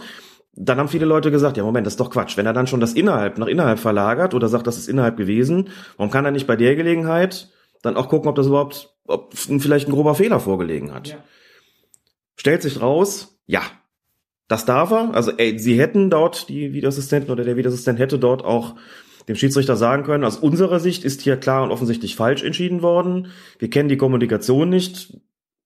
Wie gesagt, es ist dann doch eher ein Einfädeln als ein ein Foulspiel. Man, es gibt so eine Videoeinstellung, wo Aber es das, sogar das, das, das ist ja wieder die Frage, das sagst du jetzt, ne? Und Ja, klar. wer anders sagt dann wieder, Ja, ah, richtig. das ist schon ein Foul, also ist es nicht offensichtlich falsch. Nein, es ist wahrscheinlich nicht klar und offensichtlich falsch gewesen. Ist natürlich völlig äh, logisch, dass die Einheit sagen, also wir haben sogar gesagt, es gibt so ein Video, da sieht das so aus, als ob nicht Konate ein Bein stellt, sondern als ob Leibold auf den Fuß von Konate tritt. Wenn man dann nochmal genauer hinschaut, sieht man, der tritt nicht auf den Fuß, sondern der setzt, setzt seinen Bein, Fuß daneben ab. Das sind dann so Sachen, wo man sich dann schon auf die, über die Wahrnehmung teilweise nicht, nicht einigen kann. Hier hat der Videoassistent gesagt, nicht klar und offensichtlich falsch, wenn er da vielleicht ein bisschen eingefädelt hat, aber das kann man so entscheiden, auch wenn der Strafstoß hier vielleicht nicht die bessere Entscheidung war und ist deswegen nicht drangegangen. Aber er hätte es theoretisch gedurft für den Fall eben, wie gesagt, klarer und offensichtlicher Fehler oder eben eine, eine total krumme Wahrnehmung. Du weißt ja, wie gesagt, nicht, was die da kommuniziert haben. Spannend. Also regeltechnisch wirklich eine Herausforderung. Alles korrekt gelöst. Stadionsprecher hat es natürlich auch gut gemeint, ein bisschen missverständlich formuliert. Ja. Aber Gut. äh, ich finde, das ist wieder ein gutes Beispiel, was zeigt, wie komplex es dann alles zugeht. Ja, ne? Also super komplex. Du hast ja, du hast die Spieler, du hast die Kapitäne, du hast den, du die gelbe Karte gezeigt hast, du hast den Schiedsrichter, du hast die Zuschauer, du hast den Fernsehkommentator, du hast die Leute im Video Assistant Keller und alle haben eine unterschiedliche Wahrnehmungsebene und das alles so zusammenzubringen, dass es funktioniert und dann noch zu entscheiden, ob der jetzt dem sagen darf, ob das ein Foul war oder nicht. So, das kriegen ja dann ganz viele gar nicht mehr mit. Und noch was, was mir dazu einfällt, das muss man natürlich wieder über das Thema Transparenz sprechen, weil natürlich viele Leute dann sagen, ja, kann man das nicht irgendwie dann auch so lösen, dass nicht der Stadionsprecher irgendwas verkünden muss, sondern dass die Leute im Stadion und vielleicht auch an den Bildschirmen das anders empfehlen. So und Ja. wir haben ja beide auch gesehen, dieses es gibt ja dieses ähm, dieses Tablet im Video Assist Center, das dazu verwendet wird, diese Texteinblendungen vorzunehmen, wenn durch den Videoassistenten es zu einem Review kommt und dann eine Entscheidung geändert wird. Und da gibt es Textbausteine, die da eben in Windeseile dann auf den Bildschirm geschoben werden, damit das auch schnell geht.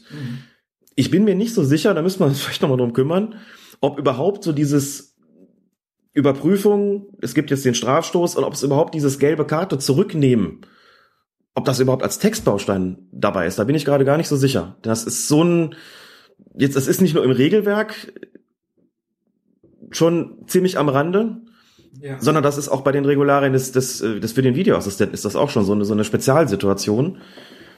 Es ist wahrscheinlich eigentlich nicht vorgesehen, weil die Texteinblendungen ja nur für den Ja. Videoschiedsrichter-Einsatz da sind. Genau. Fragt man sich natürlich, könnte man natürlich das auch machen. Aber die Entscheidungskorrektur hat eben hier zwei Komponenten. Zum einen die Entscheidung der, die Änderung der Spielfortsetzung, nicht Freistoß, sondern Strafstoß. Und zum anderen die Änderung Ja. der persönlichen Strafe, beziehungsweise die Rücknahme einer persönlichen Strafe aufgrund regeltechnischer Vorschriften. Ne, Das, da muss ich auch wirklich sagen, so sehr man vielleicht über diesen Strafschluss diskutieren kann, so bewundernswert fand ich das, dass sie das in dem Moment auf dem Schirm gehabt haben. Ne, Im Nachhinein ist das immer so, sagt sich das immer so leicht, ja gut, steht im Regelwerk halt drin, aber auf dem Schirm zu haben, was ist mit der gelben Karte? Mhm. Ne? Wenn du vor allen Dingen auch, du guckst zu und sagst, ja gut, wenn er den so bremst, dann ist es halt ein taktisches Foul, das gibt halt gelb. Mhm. Aber dann auf dem Schirm zu haben, nee, aber nicht im Strafraum. Nicht mehr.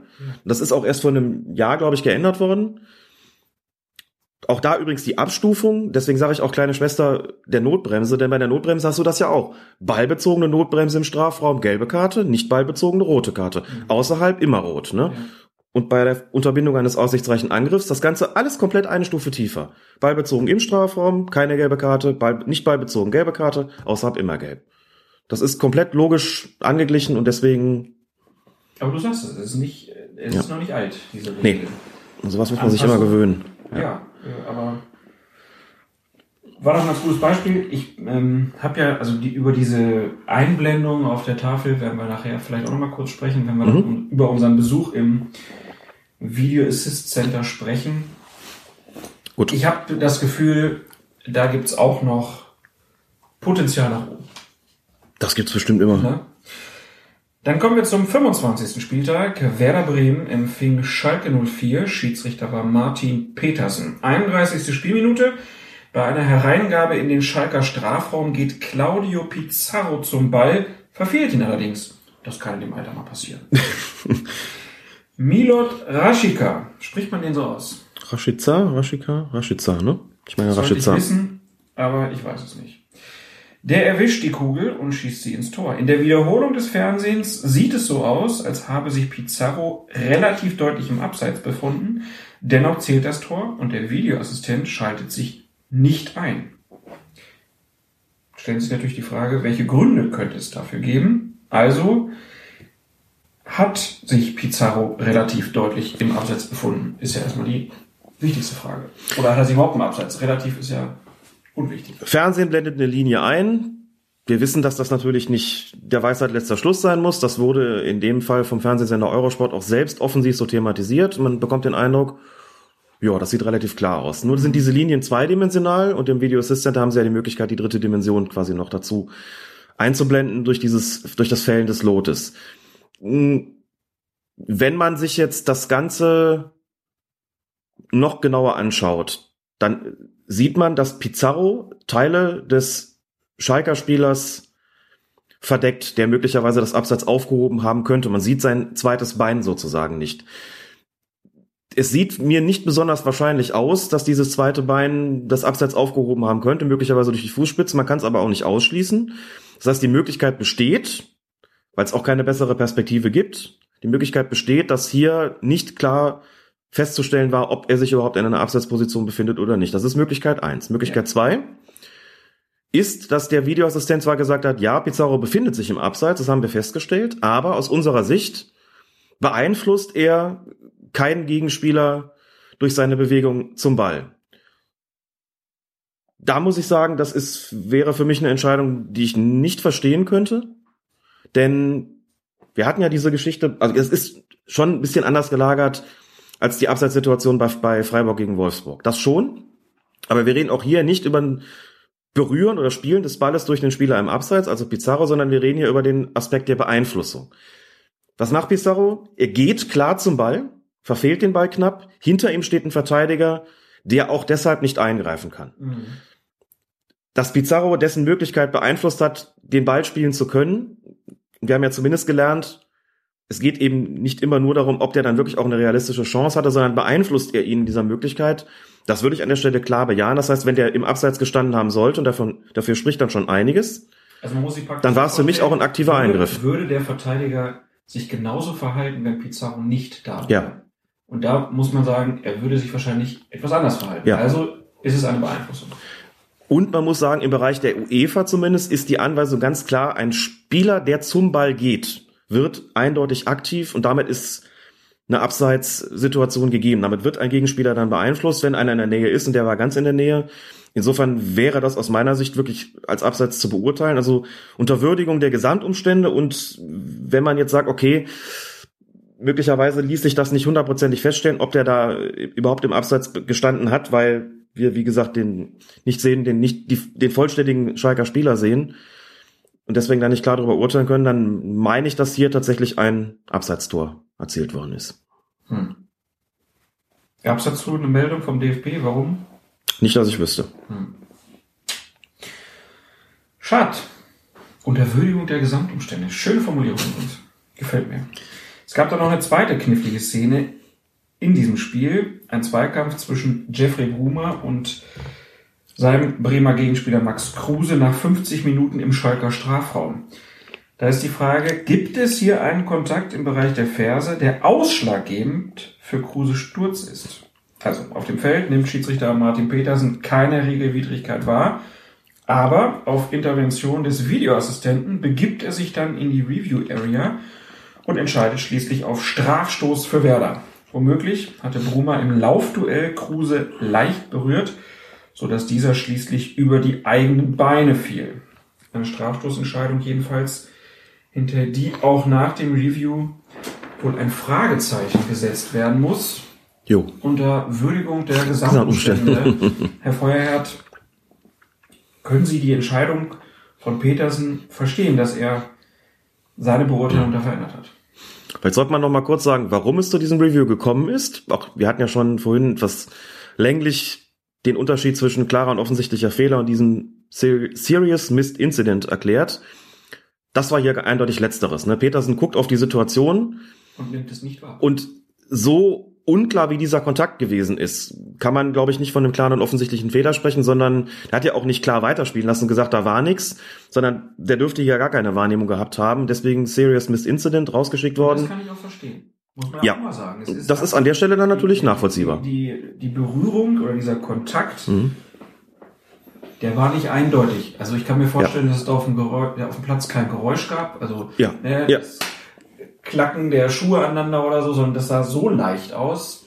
Übrigens auch ein ganz wichtiger Punkt, und, den du da gerade ansprichst. Ja, und halt auch das Fallen ja. von Kruse, wo man dann sich auch gedacht hat, ja, ja. ist er jetzt über die eigenen Beine oder was war das? Also schwierig. Schwierige Situation. Finde ich übrigens den Hinweis mit dem, mit dem Klackgeräusch, finde ich wichtig. Das ist, glaube ich, gar nicht so, gar nicht so präsent den Leuten, dass man als Schiedsrichter tatsächlich auch nicht nur auf der Grundlage seiner visuellen Wahrnehmung entscheidet, sondern dass man auch einfach hört. Ne? Mhm. Es gibt wirklich so Situationen, wo das, jetzt kann man sagen, lautes Bundesliga-Stadion hört er niemals. Je nachdem, wo er sich befindet, kriegst du das schon mit. So, so und das ist schon, es gibt so gewisse Geräusche auf dem Platz, die dir als Schiedsrichter bei der, bei der Gesamtwahrnehmung schon ziemlich helfen. Das würde dazugehören. Okay, wissen wir natürlich an der, der Stelle nicht. Ja. Also so wie es ist, kann man sagen, okay, das ist dann wirklich auch ein Grund äh, für ein Review. Bei den Bildern, die ich gesehen habe, muss ich sagen, also ich habe jetzt keinen klaren Kontakt wahrnehmen können. Da kann es aber gut sein, dass Petersen, dass es eben eine Kameraeinstellung gab, die das Fernsehen nicht gezeigt hat, die aber in diesem Pool an Bildern drin gewesen ist. Ne? Also mhm. die Videoassistenten haben ja, um das nochmal zu sagen, greifen aufs selbe Bildmaterial zurück wie das Fernsehen. Der Regisseur im Fernsehen wählt die Einstellungen aus, die er zeigt. Der Videoassistent, vielleicht sieht er aber auch eine Perspektive, die das Fernsehen gar nicht gezeigt hat. Das ist auf jeden Fall möglich. Der Punkt ist natürlich, das schon gesagt, was ist mit, was ist da mit Kruse? Der fällt ja über seine eigenen Beine. Kann man sich überhaupt so selbst ein Bein stellen in so einer Situation, dass man so fällt? Oder muss es nicht einen äußeren Impuls gegeben haben, dass das passiert ist? Wenn man sagt, ja, normalerweise wird es diesen äußeren Impuls gegeben haben, dann ist die Entscheidung natürlich auch zwangsläufig. Da würde ich dann halt denken, die muss man aber auch tatsächlich wahrnehmen können. Ich muss schon klar sehen können, dass der da tatsächlich getroffen worden ist. Mhm wie gesagt, vielleicht gab es die. Dass man ein Fragezeichen dahinter setzen muss, fußt halt darauf, dass man eigentlich im Fernsehen das nicht so richtig klar aufgelöst bekommen hat. Petersen aber vollkommen überzeugt davon gewesen ist, dass das der Fall war. Gesagt hat, okay, ich habe diesen Kontakt wahrgenommen, dann hat er da möglicherweise einfach auch mehr Wissen als, als wir und als die Fernsehzuschauer. Ja. Also.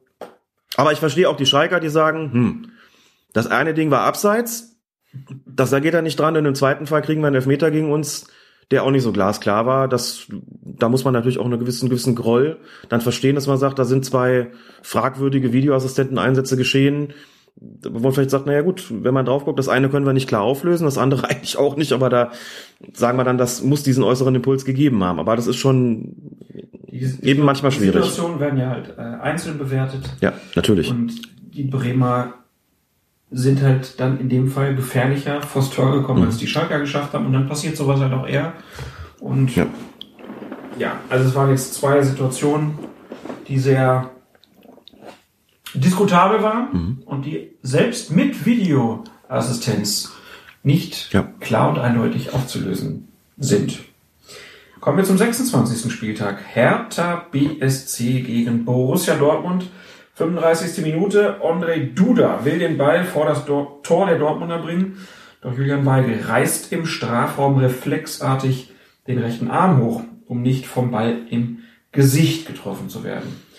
Die klassische C-Jugend-Aktion, würde ich sagen. Dadurch kommt es zu einem Handspiel, das Schiedsrichter Tobias Wels ohne zu zögern mit einem Strafstoß ahndet. Auf Twitter fragen dann aber einige, ja, gibt es denn keine Schutzhand mehr? Das ist so ein Mythos, der, glaube ich, wirklich unausrottbar ist, das Ding mit der Schutzhand. Ja, das ist, glaube ich, auch bei der Pierre Littbarski Berufsschule in Hürth gelehrt worden. Ja, wobei es auch Leute gegeben hat, die dann weitergegangen sind, auch auf, auf Twitter. In dem Fall, das fand ich eine interessante Diskussion, denn ich bin es als Schiedsrichter seit Jahr und Tag gewöhnt, den Spielern zu erklären, es gibt natürlich keine Schutzhand. Und wenn ich den, den Arm vors Gesicht reiße, dann ist das eigentlich, also nicht regeltechnisch betrachtet, eine völlig natürliche Reaktion, eine völlig natürliche Bewegung. Wer möchte sich schon gerne den Ball in die Fresse schießen lassen? Niemand. Regeltechnisch gesehen ist es eine unnatürliche Armhaltung. Das heißt, hier hast du sozusagen das, was irgendwie Ja. evolutionär und biologisch eine, eine völlig normale Reaktion ist, ist im Fußball, gilt im Fußball als nicht normal. Und dass es Leute gibt, die sagen, das passt für uns nicht zusammen. Das kann ich zunächst mal verstehen, wie man das dann regeltechnisch ausgestalten, also würde, wenn man sagen täte, okay, dann wir, wir führen jetzt die Schutzhand ein, dann ist natürlich auch ein Einfallstor für alles mögliche. Das kann man immer sagen. Ich wollte mich doch nur schützen. Das war doch ein Reflex. Das sind natürlich auch die klassischen Ausreden, die man als Schiedsrichter auf dem Feld zu hören bekommt. War auch keine? Absicht. Da war doch keine Absicht, genau. Genau, das kommt und das war doch ein Reflex und keine Absicht. Da ist ja auch was dran. Ja, klar. Das ist ja auch ein natürlicher Reflex. Und es war gar nicht die Absicht, den Ball mit der Hand zu spielen, sondern nur nicht getroffen zu werden. Aber regeltechnisch sieht's genau umgekehrt aus. Haben Leute dann gesagt, dann ist die Regel aber doof. Das kommt ja oft, ne? Wenn die Entscheidung richtig ist, dann ist halt die Regel doof. Bin auch so ein bisschen müde, immer drüber zu diskutieren. Auf der anderen Seite, klar, wenn man sich, warum soll man sich nicht auf, auf gute Argumente einlassen und sagen, da, das äh, ist hier sicherlich, kann man als ungerecht empfinden, aber die Regel ist seit, weiß ich nicht, Jahrzehnten so, müsste man Petra Tabarelli fragen, ob sie jemals anders war. Ich vermute nein. Und man hat auch an der Dortmunder Reaktion gesehen, auch von Weigel selber, der wusste in dem Moment, ah, scheiße, ne, irgendwie, ja, dem, da mu muss er pfeifen. Mhm. Ganz zaghafter Protest, weil eigentlich allen klar war, ähm, ja, dann muss er halt sich rechtzeitig wegdrehen oder muss sich wirklich den Ball ins Gesicht schießen lassen, Aber schießen lassen. Also klarer Strafstoß. Über die Situation sprechen, wenn man jetzt in der Freistoßmauer steht Mhm. und sich die Hände vors Gemächt hält und Ja. dort angeschossen. lange nichts mehr von gehört. Also, wenn ich Anwärter ausbilde, sage ich denen eben auch, dass bitte habt im Kopf, dass was menschlich natürlich ist und normales ist im Fußball regeltechnisch in diesem Fall nicht natürlich und nicht normal. Mhm.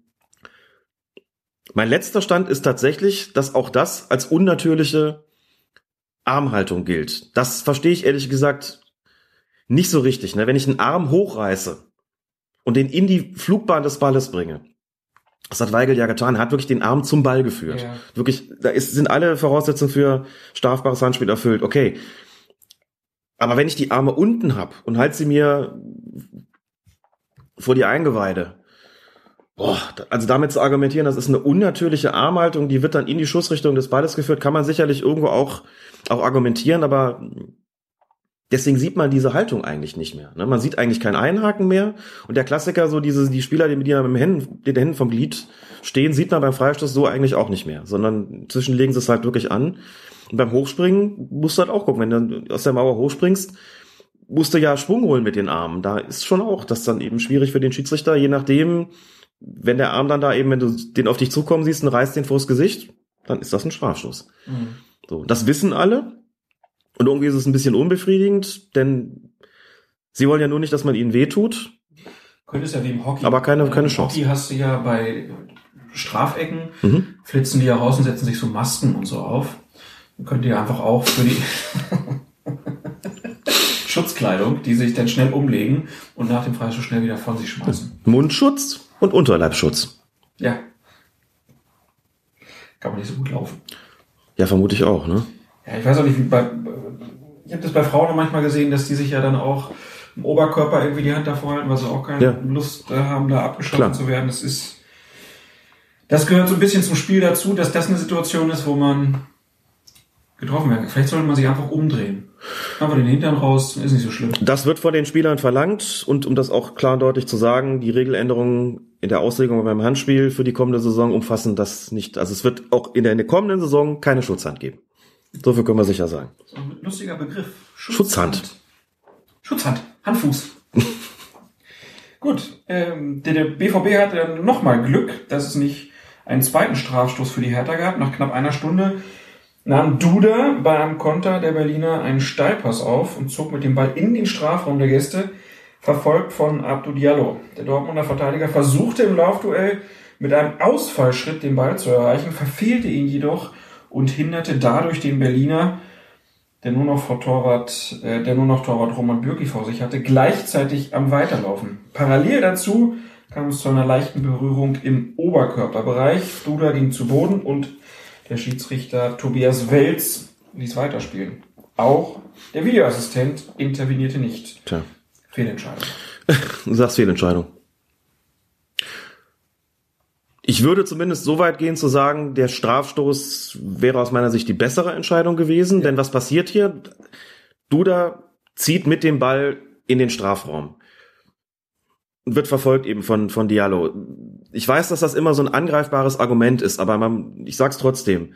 Was für einen Grund sollte der haben, sich fallen zu lassen? Der hat eine Torchance vor sich. Klar kann man immer argumentieren, wenn ich falle, dann pfeift er ein Elfer und Elfer ist eine noch bessere Torchance. Jo, wage es zu bezweifeln, dass Spieler in so einem Moment immer daran denken und der hatte, das war schon wirklich gut. So und Diallo, Wenn, wenn Schiedsrichter Berg aus Konz diesen Hinweis, dann wäre Frankfurt Meister. Meister geworden, ja. Wer jetzt nicht weiß, worüber wir reden, der sollte einfach nochmal die letzten Episoden von Colinas Genau. Erben hören. Was Diallo hier tut, ist ja zunächst mal vollkommen legitim. Er macht, wie man so sagen würde, das lange Bein. Das gewichtigste Argument für mich für einen Strafstoß ist hier, dass er den Ball eben nicht trifft. Was passiert, wenn du ein langes Bein machst und den Ball nicht triffst? Du bildest für den Gegner ein Hindernis. Das heißt, man könnte hier durchaus argumentieren, dann wird aus dem versuchten Ballspielen ein Bein stellen. Natürlich fällt Duda relativ leicht, aber Diallo ist schon auch eine Kante und er kommt natürlich da nicht mehr vorbei. Kriegt er noch einen leichten Stoß im Oberkörperbereich, muss ich sagen, boah, naja gut, trotz hohen Tempos weiß ich jetzt nicht, ob das so ausschlaggebend gewesen ist, aber so in der Gesamt, auch hier wieder die Würdigung der Gesamtumstände spricht für mich deutlich mehr für einen Strafstoß. Wenn man jetzt sagt, der Schiedsrichter ist nicht kleinlich gewesen, das ist so ein Zweikampf im Grenzbereich. Es gibt noch ein paar Argumente zu sagen, das reicht mir irgendwie nicht für einen Strafstoß. Ja, also wie gesagt, besseres Argument, bessere Argumente meine ich, gibt's für einen Elfmeter, dass ein Videoassistent sich das anguckt und vielleicht auch mit dem Schiedsrichter kommuniziert und sagt, was hast du gesehen? Und er sagt, ich habe gesehen, dass der das lange Bein macht, den Ball nicht trifft, aber ehrlich gesagt, das ist mir zu wenig für einen Strafstoß. Dann hätte er die Situation korrekt beurteilt und dann müsste der Videoassistent sagen, gut, das ist das, was die Bilder auch zeigen. Wenn das deine Einschätzung ist, die du so vertreten willst, dann gehen wir da nicht dran. Deswegen hat's hier auch wahrscheinlich dann keinen Eingriff gegeben. Also da denke ich doch, dass es hier eben kein Mysterious Incident war, sondern eine Wahrnehmung, die Wahrnehmung des Schiedsrichters sich gedeckt hat mit den Bildern, die der Videoassistent gesehen hat und deswegen, Also sozusagen, man sagt, hast du gesehen, dass er den Oberkörperbereich getroffen oder nein, Ja, andersrum, der ja, Schiedsrichter ja. erzählt, Ja. ich habe gesehen, da gab es eine Berührung am Oberkörper, reicht mir nicht und bei dem Ausfallschritt ähm, trifft er ihn ja nicht. Also für mich kein Elfmeter und dann sagt der Videoassistent, okay, er hat es richtig äh, wahrgenommen, das ist kein offensichtlicher Fehler. Genau das. Kein Eingriff. Genau das. Und die Wahrscheinlichkeit, dass Wels das auch genauso gesehen hat, halte ich für relativ hoch. Ja, der Blick war frei. Der Blick war frei, es waren wenige Spieler. Die Situation hat sich so ein bisschen angebahnt. Ne? Da kommt ein Steilpass. Du bist als Schiedsrichter sofort alarmiert. Du siehst, oh, Spieler durch. Verteidiger dahinter. Dann bist du total fokussiert und er hat auch noch eine günstige Entfernung gehabt, wo er sowohl den sehen konnte, was im Oberkörperbereich sich abgespielt hat, als auch was im Fußbereich sich abgespielt hat. Guckt günstig drauf, die Perspektive von hinten, der seitlich von hinten war auch nicht die schlechteste. Deswegen bin ich relativ sicher, dass er das hier auch vollständig wahrgenommen hat. Ja. Und dann ist der Videoassistent raus aus der Nummer, dann kann man sagen, okay, eher ein Elfer, mhm, gehe ich mit. Videoassistenten Eingriff, mm, mm, nee, eher nicht. Mhm. Da muss man auch schon dann mal sagen, da sind wir da wieder bei der Eingriffsschwelle. Das finde ich dann auch in Ordnung, das nicht zu machen. Okay. Am selben Spieltag gab Gab ja dann übrigens noch, einen, haben wir schon drüber gesprochen, Videoassistenteneinsatz bei der roten Karte gegen Ibišević. Die er nicht gesehen hatte. Das war natürlich auch Serious Missed Incident, und zwar der Klassiker. Die Tätigkeit hinter dem Rücken des Schiedsrichters. Genau. Äh, da gab es natürlich viel Aufregung drum. Es gab ja dann irgendwie Leute, die meinten, das sei aber zu viel, wenn man doch nur den Ball dahin wirft. Dann, so doll war das ja nicht und der wollte ihn ja gar nicht treffen. Mhm. Da sind wir leider einer Meinung. Da können wir jetzt gar keine Auseinandersetzung nee. drüber führen, aber ja kannst gesagt. du die Argumente denn nachvollziehen, dass man nee. sagt, naja, ist ja nicht so wild, wenn er den Ball dahin wirft? Nee, kann ich nicht. Er hat nichts anderes vorgehabt, vor allen Dingen dann. Ja gut, das wissen wir nicht. Die Absicht zu unterstellen ist immer schwierig. Aber ich würde ja halt sagen, die Argumentation ist ja zu sagen, es ist egal, ob er es wollte, er nimmt es billigend in Kauf und er trifft ihn. Ergebnis davon ist es auf jeden Fall, er wirft mit einiger Wucht den Ball in Richtung Birki. Genau. Wenn ich den nur wegschleudern will, dann werfe ich den anders und dann wird Birki am Kopf getroffen, das ist das Risiko von Ibišević und, und, dann regt er sich noch auf danach. Und er war gar nicht so weit weg. Ne? Also wenn nee. er jetzt 50 Meter weit weg steht, Boah, ist was anderes. trifft ihn dann, dann kann man sagen, okay, ob er das jetzt nee. selbst, wenn er das wollte, Nein. aber Nein. das sah schon anders aus. Ne? Da gehe ich schon klar mit. Das ist also die eine Auseinandersetzung, die für Diskussionen sorgte. Die andere war dann zwischen Thomas Doll und Manuel Gräfe. Thomas Doll, Trainer von Hannover 96, und Manuel Gräfe, der das Spiel der 96er geleitet hat. Bevor wir darüber reden, wie wir es wahrgenommen haben, so drumherum, würde ich sagen, hören wir einmal rein bei Thomas Doll, was er denn nach dem Spiel auf der Pressekonferenz über die Diskussion, die man auch schön im Bild sehen konnte, auf dem Spielfeld, äh, was er dazu gesagt hat. Äh, Herr Doll, eine Frage an Sie. Sie hatten äh, nach dem Spiel direkt im Anschluss einen heftigen Disput mit dem Schiedsrichter Gräfe. Können Sie uns kurz sagen, äh, um was es ging? Wäre Teil 1 der Frage, Teil 2 der Frage. Sie haben ihm zugerufen, Bremen interessiert mich nicht. Da würde mich jetzt interessieren, was Sie damit meinen. Ja, ich habe das draußen gerade in den Kameras, bei den Kameras schon gesagt. Also ähm, meine Spieler waren ja sehr aufgebracht, ne, wegen der wegen der Freistoßsituation. Da Olli Sorg, dann auch mit ihm gesprochen. Ich bin dann auch nochmal hingegangen und dann hat er mich da zwei, drei Minuten oder noch länger voll labern wollen, äh, dass irgendwann äh, er schon mal so eine Situation hatte in Bremen und hörte gar nicht mehr auf und das ging immer weiter und weiter, weil das interessiert uns ja nicht überhaupt nicht. Und irgendwann habe ich mich dann abgedreht und, und mir war das dann auch zu viel. Ne? Und mir dann Arroganz vorzuwerfen, äh, das ist schon, das ist schon, also harter Tobak.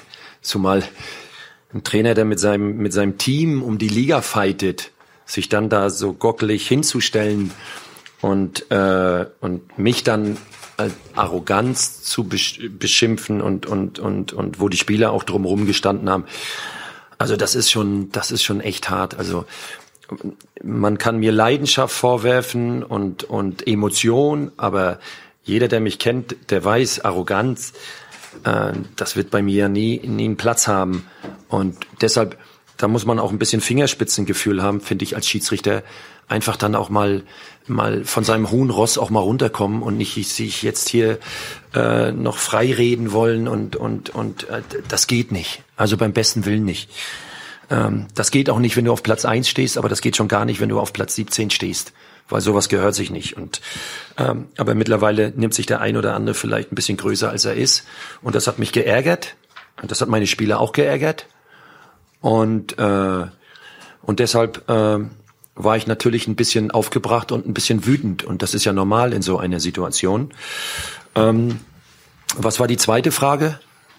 Bremen, das hat sich im Prinzip schon erledigt. Okay. Gut. Aber Sie wussten nicht, es war kein Spiel mit Ihnen und Bremen oder irgendwas? Nee, mich hat das überhaupt gar nicht interessiert. Wollte mir irgendeine Situation erklären. Ich habe so einen Kopf nach dem Spiel und der will mir irgendwas von Bremen erzählen und Situation und weiß ich was.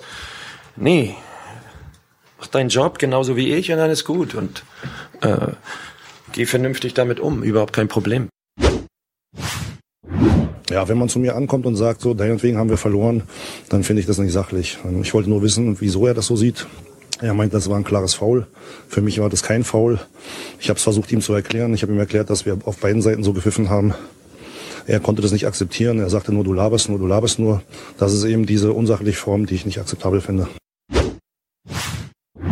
Das war zunächst Thomas Doll und danach der Schiedsrichter Manuel Gräfe. Was war passiert? Es ging im Spiel von Hannover 96 gegen den FC Augsburg vor allen Dingen um zwei Szenen. Einmal eine Vorteilsauslegung, äh, wo man schon das Spiel hätte weiterlaufen lassen können. Da wäre Hannovers Nikolai Müller in aussichtsreicher Lage gewesen. Und ähm, das zweite war eine Freischussentscheidung vor dem 2-1 für Augsburg, durch die Jonathan Schmid die Vorentscheidung herbeiführte. Ich muss jetzt einmal nochmal dazu sagen, Jonathan Schmid schießt aus ungefähr 500 Metern äh, den Ball einfach so ins Tor, weil der Torwart nur mit der Flanke rechnet. Da dann die Schuld beim Schiedsrichter zu suchen, ist schon einigermaßen schwierig. Das andere, ja. Ja, und dieser. Kann ich nachvollziehen. Ne, das ist ja, bleiben wir erstmal sachlich bei der Diskussion, äh, die man ja führen kann über die Spielauslegung. Die zweite Sache ist natürlich die Art und Weise. Also, fassen wir nochmal zusammen. Thomas Doll geht nach dem Spiel zu äh, Manuel Gräfe und äh, laut Gräfe sagt er halt, wegen dir haben wir das Spiel verloren. Wiederholt das sogar nochmal und ist danach dann auch äh, sehr ironisch und höhnisch, so sagt es Gräfe. Diesen Dialog konnten wir jetzt ja nur sehen, nicht hören. Also man sah da auf jeden Fall eine deutliche Auseinandersetzung. Und dann gab es die Auseinandersetzung vor dem Mikrofon. Thomas Doll hat sich dann vor mehreren Kameras geäußert. Das, was wir jetzt gehört haben, war auf der Pressekonferenz nach dem Spiel. Und ähm, Manuel Gräfer hat sich am Mikrofon von Sky geäußert. Thomas Doll spricht dann halt davon, seine Spieler seien aufgebracht gewesen. Es sah vor allen Dingen so aus, als ob er selber sehr aufgebracht gewesen äh, ist. Dann sagt er, Manuel Gräfer wollte ihn voll labern, ihm sei das zu viel gewesen ähm, und regt sich dann darüber auf, dass Gräfe ihm Arroganz vorwarf. Das wirkt schon alles ziemlich komisch. Man hätte diese Sache praktisch auf dem Feld schon klären können, direkt, wenn Manuel, der, wenn Thomas Doll an einem ordentlichen Gespräch interessiert gewesen wäre. Er wollte aber eine Auseinandersetzung führen, um zu zeigen, die Schuld, dass wir hier verloren haben, die trägst du, die trägt kein anderer. Würdest du dieser Interpretation folgen? Ja, da würde ich folgen. Das ist so das klassische Abwälzen natürlich auch. Ne? Mannschaft geht sportlich nicht so gut. Das, wo wir das heute haben, ne? Nee, auch nicht, klar. Klassische Reaktion, man wälzt das dann auf, auf Dritte ab, die daran schuld sein sollen. Da geht's dann irgendwann auch nicht mehr um die eigentlichen Situationen, über die man natürlich immer diskutieren kann. Also im einen Fall würde ich auch sagen, den Vorteil da weggepfiffen zu haben, war sicherlich unglücklich. Dann ist ein Spieler durch und es steht dann vielleicht 2 zu 0 für Hannover in dem Fall. Das ist doof, klar. Würde Manuel Gräfe ja vielleicht sogar zustimmen. Ja. Aber leider geht's darum ja gar nicht. Nee, mehr. aber darum geht's halt auch nicht. Und das zweite, die zweite Nummer bei dem Freistoß, da, dem ist so der Klassiker vorausgegangen. Spieler glaubt, er ist gefault worden und nimmt sich, fällt hin und nimmt sich den Ball, nimmt den Ball in die Hand und will den Schiedsrichter zu einem Pfiff zwingen. So, dass er dann sagt, nee, das ist jetzt ein Handspiel gegen dich und nicht ein Foul, dass du, also, wenn du Freistoß bekommst, konnte ich nachvollziehen, aber du hast schon gesagt, klar, darum ging's nicht. Und da gibt's halt, es ist ja dreimal, ist ja was gewesen, ne? Also auf dem das erste Mal auf dem Feld, wo die aneinander geraten sind, no problem, das ist nach dem Spiel, das passiert halt einfach. Da geht er in die Katakomben, da kriegen es die ganzen Medienvertreter und Vertreterinnen mit, da haben auch Leute gesagt, mehrere Leute auch gesagt, dann geht Doll irgendwie zu Jens Lehmann, also Co-Trainer des FC Augsburg und unterhalten sich lautstark über den Schiedsrichter. Kannst du dir ja vorstellen, was das für eine angenehme Situation ist, natürlich noch während er in der Nähe ist. Zwei Leute lästern da sozusagen lautstark über dich, dass man da mal rüberruft, mal, das ist aber arrogant. Kann ich hundertprozentig nachvollziehen. Und dann hätte er ja nochmal Gelegenheit gehabt, sich zu beruhigen und da muss er auf der Pressekonferenz dann erneut Nee, er hat ja dann auch noch Nachlegen. geredet. Er und das dann auch noch, dann stimmt. er Ja, auch noch. Also viermal insgesamt sogar, Also ne? er schafft Das geht es nicht. Nicht so wirklich sich runter zu regulieren in der Phase. Er schafft es nicht, sich runter zu regulieren in der Phase. Dann ist es dann irgendwann noch offensichtlich, was das Ganze bezwecken soll, da eben den Kopf aus der eigenen Schlinge zu ziehen. Und da muss man natürlich auch sagen, erstens, Greifer hat ja schon cool reagiert, aber in der Sache deutlich, aber auch dann gesagt, für ihn ist die Sache jetzt, jetzt gegessen. Und bei Doll muss man auch sagen, da hat er sich, glaube ich, ein bisschen mit dem Falschen angelegt. Ne? Also zu glauben, dass man mit, äh, wenn man sich mit einem, da, wenn man da über den Schiedsrichter äh, so ein bisschen gegen den Schiedsrichter pöbelt, also auch mit solchen Begriffen wie labern und sabbeln hat er an anderer Stelle auch gesagt.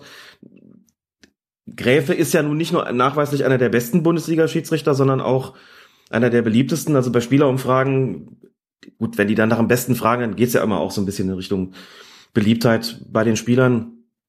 Landet der regelmäßig vorne. Ja, ein bisschen den Falschen ausgesucht, ne? Ja, er sagt dann ja auch, äh, mir Arroganz vorzuwerfen, sich dann so gockelig hinzustellen. Hm. Bei ihm sei es Leidenschaft und Emotion. Arroganz habe keinen Platz bei ihm. Er wünsche sich Fingerspitzengefühl. äh, wünsche sich, dass der andere vom hohen Ross runterkommt äh, und sich nicht größer Nimmt. größer nimmt, als er ist. Hm. Schöne Schuldumkehr, ne? Ja, es wäre halt, also dass Doyle das über Gräfe sagt, man könnte das ja auch andersrum Ja. spiegeln irgendwie. Also da hat Thomas Doyle sich wirklich keinen Gefallen getan, finde ich, sich da so zu echauffieren in dieser Art und Weise war schwierig. Also klar gibt's ja immer so diese Sache, ah, die sind, die müssen doch auch mal emotional reagieren. Ja, ist alles klar, aber das war dann schon mehr und das war völlig ab von jeglichem,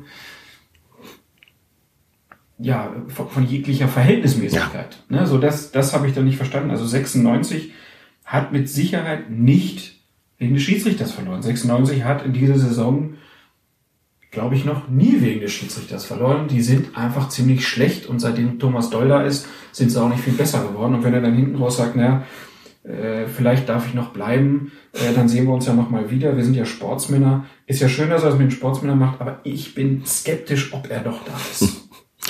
Kannst du sicherlich besser beurteilen. Obwohl ich auch was gelesen habe, dass man ja überlegt, dann wieder mit Thomas Doll aufzusteigen, aber das hört sich für mich auch gerade eher nach danach an, als ob das so ein bisschen Durchhalteparole ist. Ich enthalte mich einfach bei jeglichen Kommentars. Dann kommen wir aus den äh, Niederungen der Bundesliga-Tabelle zur Champions League. Und ich finde, an dieser Stelle erheben wir uns nochmal für die Hymne.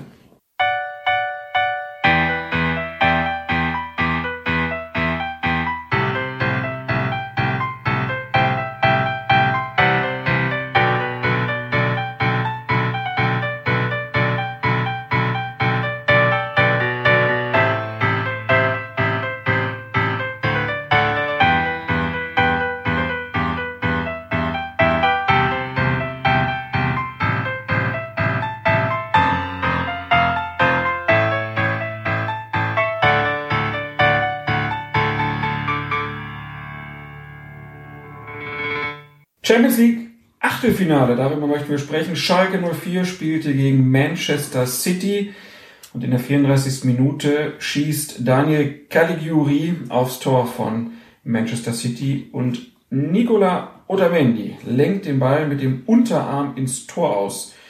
Schiedsrichter Carlos del Caro Grande aus Spanien steht mit seinem Videoassistenten in Kontakt. Es dauert ziemlich lange. Dann ruft der Referee beide Kapitäne zu sich und entscheidet schließlich auf Elfmeter für Schalke. In die Review Area geht er nicht, denn dort ist der Monitor ausgefallen, wie später bekannt wird. Und dann vertraut der Schiedsrichter einfach so seinem Videoassistenten, lieber Alex, denn die Entscheidung wurde doch immer zumindest im DFB gesagt, die trifft doch der Mann auf dem Platz. Wie kann er die treffen, ohne sich das nochmal angeguckt zu haben? Das ist ein bisschen wie bei uns. Sie haben einfach gepodcastet in dem Moment. Man braucht nicht immer äh, den visuellen Anreiz. Man kann das auch mündlich regeln. Da war der Videoassistent war bestimmt gut, ihm die Situation zu beschreiben. Und dann hat er gesagt, er kann schon sein. Und da gesagt, überzeugt. die Videoassistenten sind in der Champions League ja neu.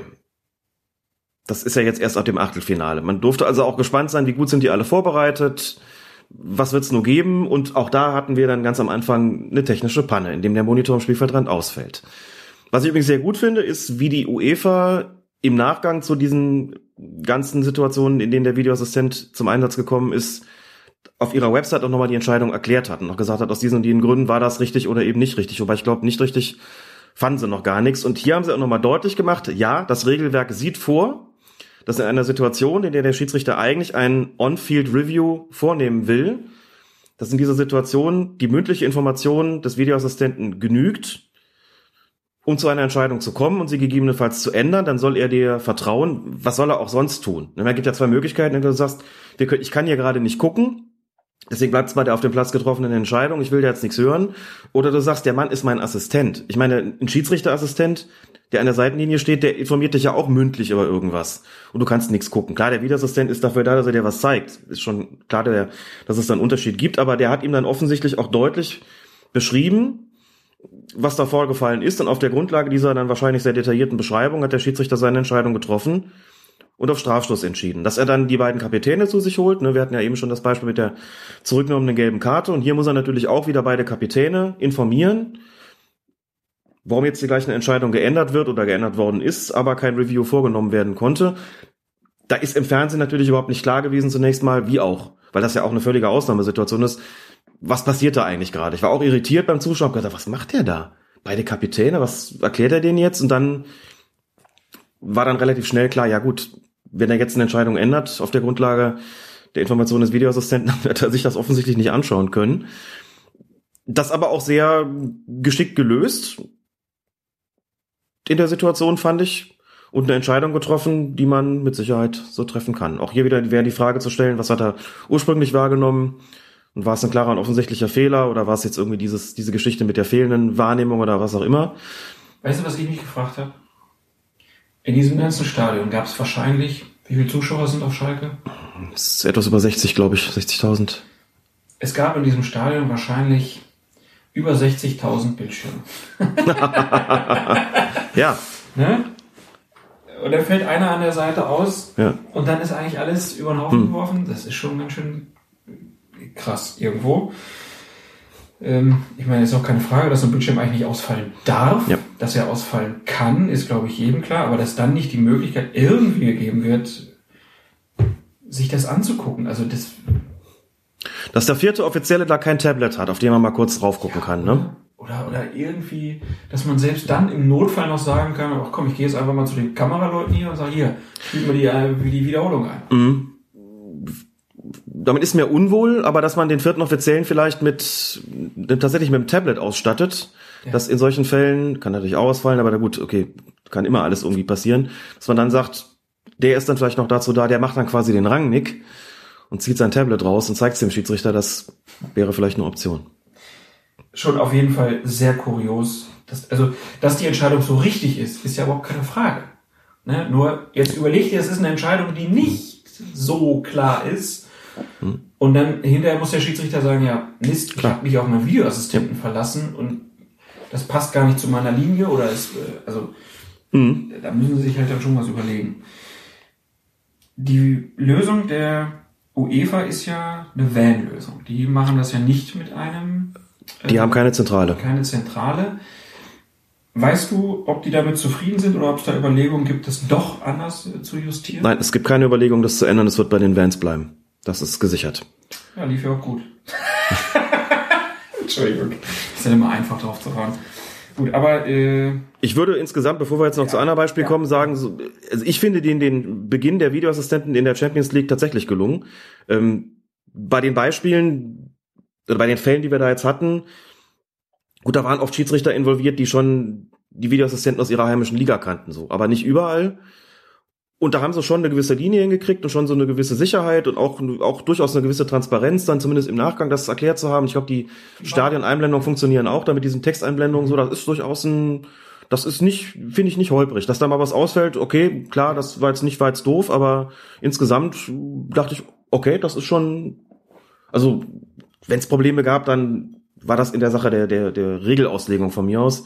Ähm, Das hast du aber überall, aber das ist jetzt nichts Besonderes. nein, das System insgesamt funktioniert. Kannst du über was über die Teams sagen? Also wir haben jetzt bei den Spielen, die wir jetzt heute Mhm. besprechen, äh, haben wir einen spanischen Schiedsrichter, einen deutschen Schiedsrichter und dann einen aus Slowenien. Ich glaube, in Slowenien gibt es den Videobeweis noch nicht. Nein, Ähm, mit, hat er dann slowenische Videoassistenten gehabt? der hat keine slowenischen Videoassistenten gehabt. Ich weiß jetzt nicht, wer bei dem Spiel im Einsatz war. Es ist aber so, dass sie schon sehr zahlreich auf Videoassistenten zurückgreifen, die das eben schon aus den heimischen Ligen kennen. Dann muss man sich halt in einer anderen Sprache verständigen, wobei Skomina das noch von der Weltmeisterschaft Ich kannte. würde sagen, der kennt das ja schon. Und die Schiedsrichter, die da international pfeifen, natürlich auch von der UEFA schon seit längerer Zeit geschult worden sind. Die sind mehrfach zusammengezogen worden. Da gibt's, gab's natürlich auch, gibt's auch bei der UEFA die entsprechenden Bilder, eigens arrangierte Testspiele für die Schiedsrichter, die es noch nicht kannten. Bei der Weltmeisterschaft waren einige im Einsatz, aber bei den Videoassistenten greifen sie dann schon ganz überwiegend, ich, vielleicht sogar ausschließlich, da muss ich gestehen, habe ich jetzt eine Lücke, auf Videoassistenten zurück, die es aus der heimischen Liga kennen. Das sind in Deutschland, ich hoffe, ich mache jetzt keinen Fehler, auf jeden Fall Bastian Dankert, Sascha Stegemann ist auch dabei. Ich überlege jetzt gerade, ob es noch einen dritten gab. Mir ist es gerade so, aber Felix Zweier war ja bei der WM als Videoschiedsrichter im Einsatz. Mhm. kann sein, dass er das auch macht, aber ist ja selbst Champions League Schiedsrichter. Ne? Also auf jeden Fall Dankert und Stegemann sind äh, quasi deutscherseits bei den Videoassistenten dabei. Und die fahren dann auch mit zu den Spielorten und sitzen dann in diesem Van. Die sitzen in dem Van am Spielort. Gut, ähm, dann kommen wir zu einer zweiten Szene aus dem Spiel von Schalke gegen Manchester. 44. Minute. Es gibt einen weiteren Strafstoß für Schalke. Bei einem langen und hohen Ball in den Strafraum von City hält Fernandinho den Schalker Salif Sané fest. Der Unparteiische zögert nicht mit dem Elfmeterpfiff. Allerdings stand Sané bei der Hereingabe im Abseits, weshalb sich die Frage stellt, lag das nicht zeitlich vor dem Foul und hätte deshalb geahndet werden müssen? Und daraus folgert dann, warum gab es hier dann trotzdem einen Elfmeter? Also ich damit habe ich die erste Frage so ein bisschen schon mit beantwortet. Mhm. Abseits hätte man eigentlich erst bewerten müssen. Regeltechnisch auch wieder sehr interessant. Es gibt einen Moment des Abspiels. In diesem Moment des Abspiels befindet sich Sané, äh, Abspiels, genau, befindet sich Sané im Abseits. Genau. Laut Regel 11 ist es nicht strafbar, im Abseits sich zu befinden, also im Abseits zu stehen. Strafbar wird es erst dann, wenn entweder der Ball gespielt wird oder ein Gegenspieler beeinflusst wird. Bevorzugt, nein, nicht bevorzugt, sondern ganz deutlich im Kampf um den Ball. Das bedeutet jetzt, wenn der Ball da gerade heranfliegt und noch gar kein Kampf um den Ball stattfindet, also der Ball noch nicht in Spielnähe ist, und es dann zu einem Foulspiel kommt, ist das das erste Vergehen. Wenn der Ball dann ranfliegt und der, das Foul schon passiert, dann käme das Abseits ja zeitlich gesehen, also das strafbare Abseits, käme ja erst danach. Und weil das so ist, vergehen der verteidigenden Mannschaft zuerst und dann vergehen der angreifenden Mannschaft durch die Abseits, durch den, den Eingriff oder die Beeinflussung aus dem Abseits heraus, dann wird natürlich das erstgenannte Vergehen geahndet. Das ist mal anders gewesen. Früher hat man gesagt, wenn das Abseits zuerst ist und dann zu einem Foul kommt, nein, dann muss das Abseits geahndet werden. Das hat man geändert vor einer Weile und sagt jetzt eben, wenn der Ball noch nicht in der in Spielnähe ist und noch kein Kampf um den Ball stattfindet, also schon ein Kampf um die bessere Position, in dem Fall aber noch kein Kampf um den Ball, der war noch zu weit weg und dann ein Foulspiel passiert, dann ist das zu ahnden und eben nicht äh, das Abseits, auch wenn die Abseitsstellung, aber die wie gesagt nicht strafbar ist, zeitlich vorgelagert war.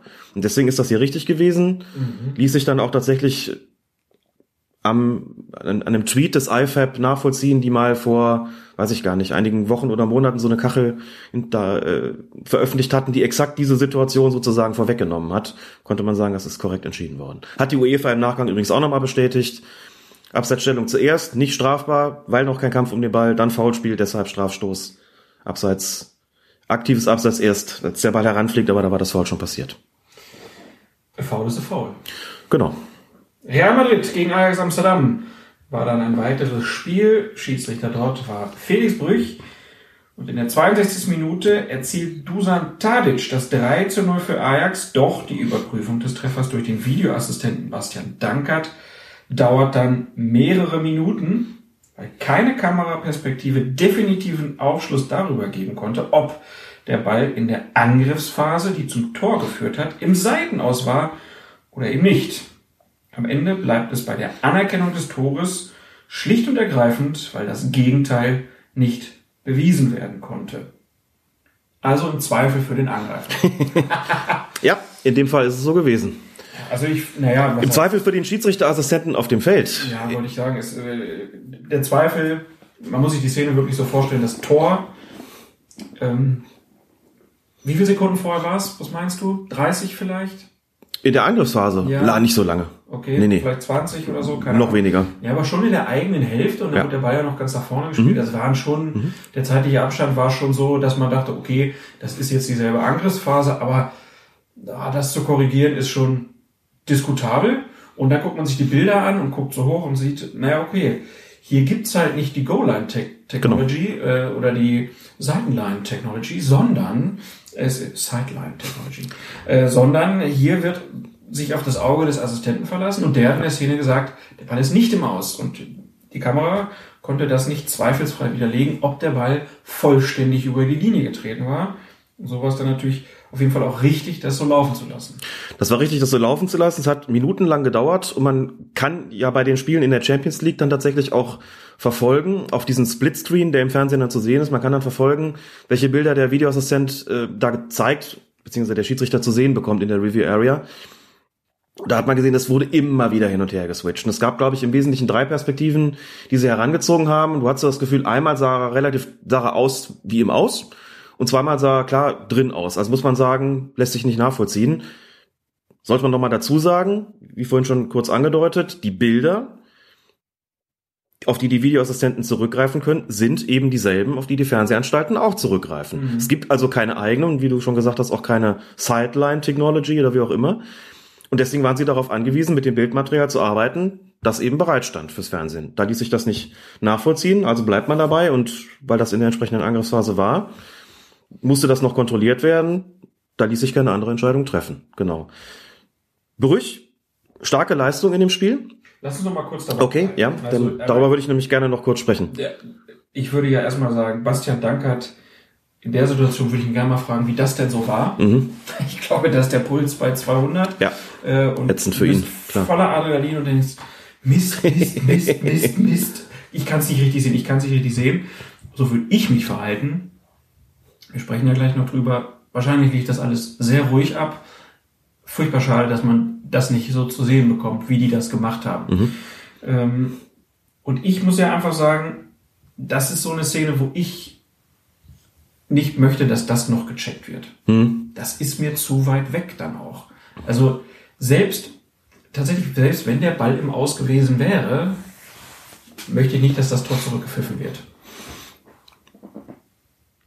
Wo würdest du denn die Grenze setzen wollen? Würdest du eine zeitliche Grenze dann setzen wollen? Denn dass man das mit der, dass man die Angriffsphase zugrunde legt und sagt, wir gehen eben zurück in der, im, im Prüfprozess bis zum Beginn dieser Wie Angriffsphase. ist denn die Regelung aktuell? So, genau so. Das Also, ist ja. das, der Anfang der, der Angriffsphase. Genau, man prüft die gesamte Angriffsphase auf ein Vergehen der angreifenden Mannschaft. Man prüft die gesamte Angriffsphase, an deren Ende das Tor gefallen ist oder die Strafstoßentscheidung beispielsweise stand. Damit es nicht so komplex wird, bleiben wir mal beim Tor. Das heißt, man muss gucken, also der Beginn einer Angriffsphase kann zum Beispiel, ist oft, oft natürlich so entweder die Spielfortsetzung sein, Freistoß, Einwurf, was auch immer, Ja.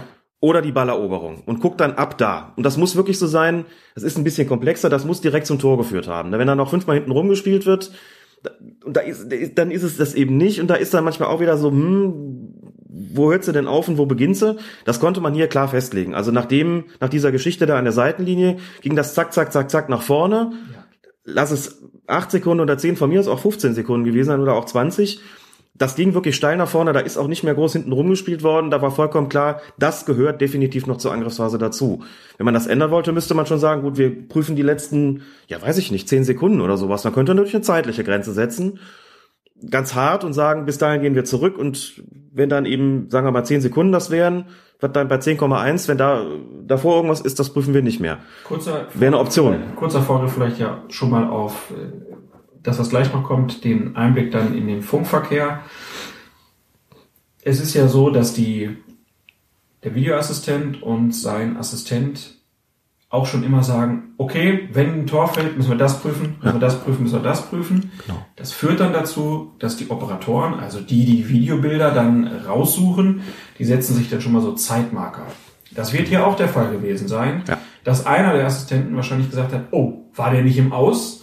Dann setzen die sich einen Marker, dann checken die das Tor erstmal, also erstmal die Schlussphase, ob da irgendwas war, und dann gehen sie sozusagen sukzessive zurück und dann wird das bei denen ausgelöst haben, okay, diese Szene, wir wissen es nicht genau, und dann das, was wir gerade besprochen haben. Ja. So. Und also ich habe das Spiel halt im Fernsehen geguckt und dann fällt dieses Tor und dann dieser Begriff Angriffsphase, der, der ist für mich logisch schon. Aber es wird, es franzt halt dann sehr aus irgendwann. Also ich bin ein bisschen unglücklich damit, dass, also wenn man dann auch so ein Tor, also stell dir, wenn das jetzt weggepfiffen worden wäre, so, äh, bis, ist man damit glücklich. Und dann dauert das halt auch so Ewigkeiten. Ne? Also das, das führt ja dann auch dazu, umso länger eine Angriffsphase ist, also was heißt überhaupt Angriffsphase? Wer legt fest, wann eine Angriffsphase beginnt? Die werden sich darüber unterhalten haben, ist mir klar. Ne? Aber für den Zuschauer jetzt, für die Nachvollziehbarkeit. In der eigenen Hälfte geht's halt irgendwie los. Und dann kannst du ja, dann, dann sind da vielleicht unterwegs fünf, sechs, sieben Zweikämpfe, was natürlich jeder einzelne muss gecheckt werden vielleicht. Das kann dazu führen, dass es noch länger dauert. Und das war jetzt Ja. wirklich eine Szene, Das ist richtig. Champions League Achtelfinale und der arme Felix Brüch steht auf dem Feld und wartet und wartet und wartet und wir als Zuschauer gucken und gucken und gucken und also mich hat's halt unzufrieden gemacht. Ich habe halt gedacht, so, das ist, das ist noch nicht die richtige Lösung. Glücklich macht das an der Stelle sicherlich nicht, das stimmt. Die Definition der Attacking Possession Phase, APP, Go to the APP. im Handbuch für die, das IFAB für die Videoassistenten nimmt auch relativ breiten Raum ein. Der, da kannst du nicht einfach nur sagen, ja, Beginn ist halt bei der letzten Spielfortsetzung oder bei der, bei der Balleroberung, denn es kann halt eben auch sein, die kommen vors Tor und da wird nochmal zurückgespielt und wie ist das, wenn der Ball zwischendurch abgefälscht wird und da wird nochmal definiert, was die Angriffsphase unterbricht und was sie nicht unterbricht. Also wie ist das mit dem Abfälschen durch den Verteidiger, wenn der Ball rausgeköpft wird, wie weit muss der rausgeköpft oder geschlagen werden und so weiter. Du kannst ja, das sind ja tausend Varianten vorstellen, du sagst, gehört das jetzt noch mit dazu oder nicht? Das macht es natürlich komplex und kompliziert, das stimmt. Dann hast du diese, diesen, den zeitlichen Aspekt, dass du sagst, boah, also nach diesem, nach der Geschichte spielen die ja noch ein bisschen hin und her. Das heißt, du hast, kannst auch argumentieren, da hat die Defensive noch eine Chance, den Ball zu, zu, zu bekommen. Spielt das überhaupt noch eine Rolle für die Torerzielung? Weil es ja nicht im unmittelbaren Vorfeld äh, gewesen ist, anders als jetzt der Ball, der knapp hinter der Torauslinie war, und da kommt die Flanke und da kommt der Kopfball und der ist dann drin, dann sagt man ja, Entschuldigung, also natürlich hat das einen unmittelbaren Zusammenhang, aber wie ist es nach zehn Sekunden, wenn der Ball im Seitenaus war oder vielleicht nicht? Kann es nachvollziehen? Die Gedanken hat man sich natürlich auch gemacht, weil man da irgendwie zu einer Lösung kommen muss. Deswegen nimmt es eben auch, wie gesagt, breiten Raum in diesem Handbuch ein. Ich weiß nicht, die Alternative wäre wahrscheinlich wirklich entweder zu sagen, man muss dann eine, eine Entscheidung im Graubereich treffen. Hat das überhaupt noch einen Einfluss auf die Torerzielung gehabt? Das finde ich sehr schwierig. Oder du hast die harte Lösung, sagst, wir legen knallhart fest, man geht nicht weiter zurück als, wie ich nicht, fünf Sekunden, acht Sekunden, zehn Sekunden. Mhm. So. Oder du machst es so, wie es jetzt, wie es jetzt ist. Das ist nicht unkompliziert. Aber klar, da hat man natürlich die, die Prüfphase festzulegen. Dann auch zu bestimmen, wie steht das denn noch im Zusammenhang mit der Torerzielung? Ist nicht leicht. Ja. Ist nicht leicht. Das war halt wieder so ein Fall, wo man gesehen hat, das ist noch nicht ganz ausgereift. Wir sind mit dem Videoassistenten. Kann man das ausreifen an der Stelle, ist ja, die genau. Frage. Ja klar, das ist ja dann der weitere Punkt. Ne? Wenn wir auch gleich im Gespräch mit äh, Ja. ja. Jochen Drees, der wird das auch nochmal einen Punkt machen, aber das führt ja dann auch zu der mit, zur Unzufriedenheit, die Menschen mit Klar. dem Videoassistenten haben, dass es zu solchen Situationen kommt. Da muss man drüber reden. Sag mal, was heißt APP nochmal? Äh, Attacking Possession Phase. Und wo kann man das nachlesen? Im Handbuch des IFAB für den Videoassistenten. Das ist aber, frei, frei zugänglich. nein, Nein. nein, ist es nicht. Schade eigentlich, ne? Gut, ähm, dann müssen wir weiter drüber reden und sagen einfach, Felix Brüch beim Spiel Real Madrid Ajax Amsterdam hat dir wie gefallen? Felix Brüch hat mir sehr gut gefallen. Ich spreche es auch deswegen an, weil Felix Brüch, und ich glaube, das kann man sagen, ohne sich allzu weit vorwagen zu müssen, Felix Brüch hat keine besonders glückliche Saison bislang. Und dann kann man ja noch dazu sagen, was ist vorher passiert? Genau, darauf wollte ich Felix hinaus. Brüch hat sich von seinen Assistenten sozusagen getrennt. Ne? also Ja. eine, eine langjährige Beziehung Liaison, genau. Ja, nicht ganz so lang wie die zwischen Theo und Thomas Gottschalk, aber sehr lang haben die zusammengearbeitet, auch große Erfolge. Und nicht so lang wie unsere, Klaas. Das stimmt. Ja, das wollen wir mal Aber sagen. äh, die, die Zusammenarbeit, große Turniere, große Spiele, große Erfolge aus Sicht eines Schiedsrichters. Und dann haben die in dieser Saison nicht so zusammengefunden, was bei Felix Brüch dazu geführt hat, so wird es berichtet, dass er gern mit anderen Assistenten zusammenarbeiten möchte. TFB, Elite-Schiedsrichterkommission hat gesagt, okay, machen wir, wir tauschen aus. Und dann kam es dazu, dass Felix Brüch in der Bundesliga mit neuen Assistenten an der Linie gearbeitet hat. Es sollte dann aber kurz danach dazu kommen, dass halt dieses Spiel Real Madrid gegen Ajax in Amsterdam stattfindet und Felix Brüch natürlich gesagt hat, ich möchte gerne mit meinen Neuen dastehen und die UEFA hat gesagt, nee, du musst mit denen, mit denen du dich da überworfen hast sozusagen, mit denen musst du jetzt nochmal dieses Spiel leiten. Voraussetzungen, die natürlich dazu führten, dass es vor allem in den sozialen Medien zu Verschwörungstheorien aller Art kam, dass das ja nichts werden könnte, gerade auch, weil Felix Brüch waren es sechs oder sieben Spiele von Real Madrid geführt hatte und alle hatte Real Madrid gewonnen. Also vor, die, die, die Ausgangssituation vor diesem Spiel war katastrophal für Felix Brüch. Und da kann er spielen. Schon interessant. In so einer Situation beweist man sich natürlich dann auch. Ne? Also zunächst einmal, wir haben nicht wirklich, wir haben da keine großen Hintergrundinformationen. Aber was gab- durchgesickert gab, ist. Gab es das denn schon mal eigentlich so in der Form, dass mitten in der Saison die Assistenten ausgetauscht werden und dann auch noch beide? Also Und noch beide. Du fährst in, auch in der Bundesliga nicht zu jedem Spiel immer mit denselben Assistenten raus. Das ist Klar. grundsätzlich schon so ein Stammgespann, aber das kann schon mal wechseln. Das kann auch, manchmal hat das einfach auch Gründe. Du fährst irgendwo hin und der, einer der Assistenten, der bei dir sonst regelmäßig mitfährt, gehört nur dummerweise dem Landesverband an, von einer der Mannschaften, die da spielen. Dann kann der dann natürlich nicht an der Linie stehen. Oder er ist vielleicht ein so guter Zweitligaschiedsrichter, dass er dann da ein Was auch immer. muss und So. dann muss er woanders mitfahren. Kann ja alles sein. Die, die Informationen oder was da durchgesickert ist oder was wir da vermittelt bekommen haben, sind Boulevardinformationen. Da muss man immer ein bisschen vorsichtig sein.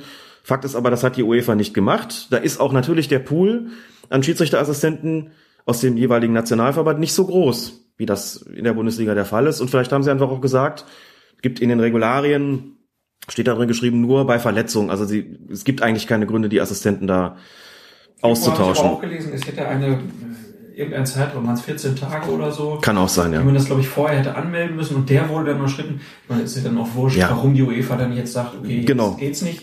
Ist wirklich, also interessiert er mich auch musste, wirklich nicht. Er musste dann da mit denen hin, wo ich dann halt gedacht habe, naja, also selbst äh, im Stadion von Real Madrid, so eine Schiedsrichterkabine, die ist recht klein, die Anreise ist Mhm. auch gemeinsam.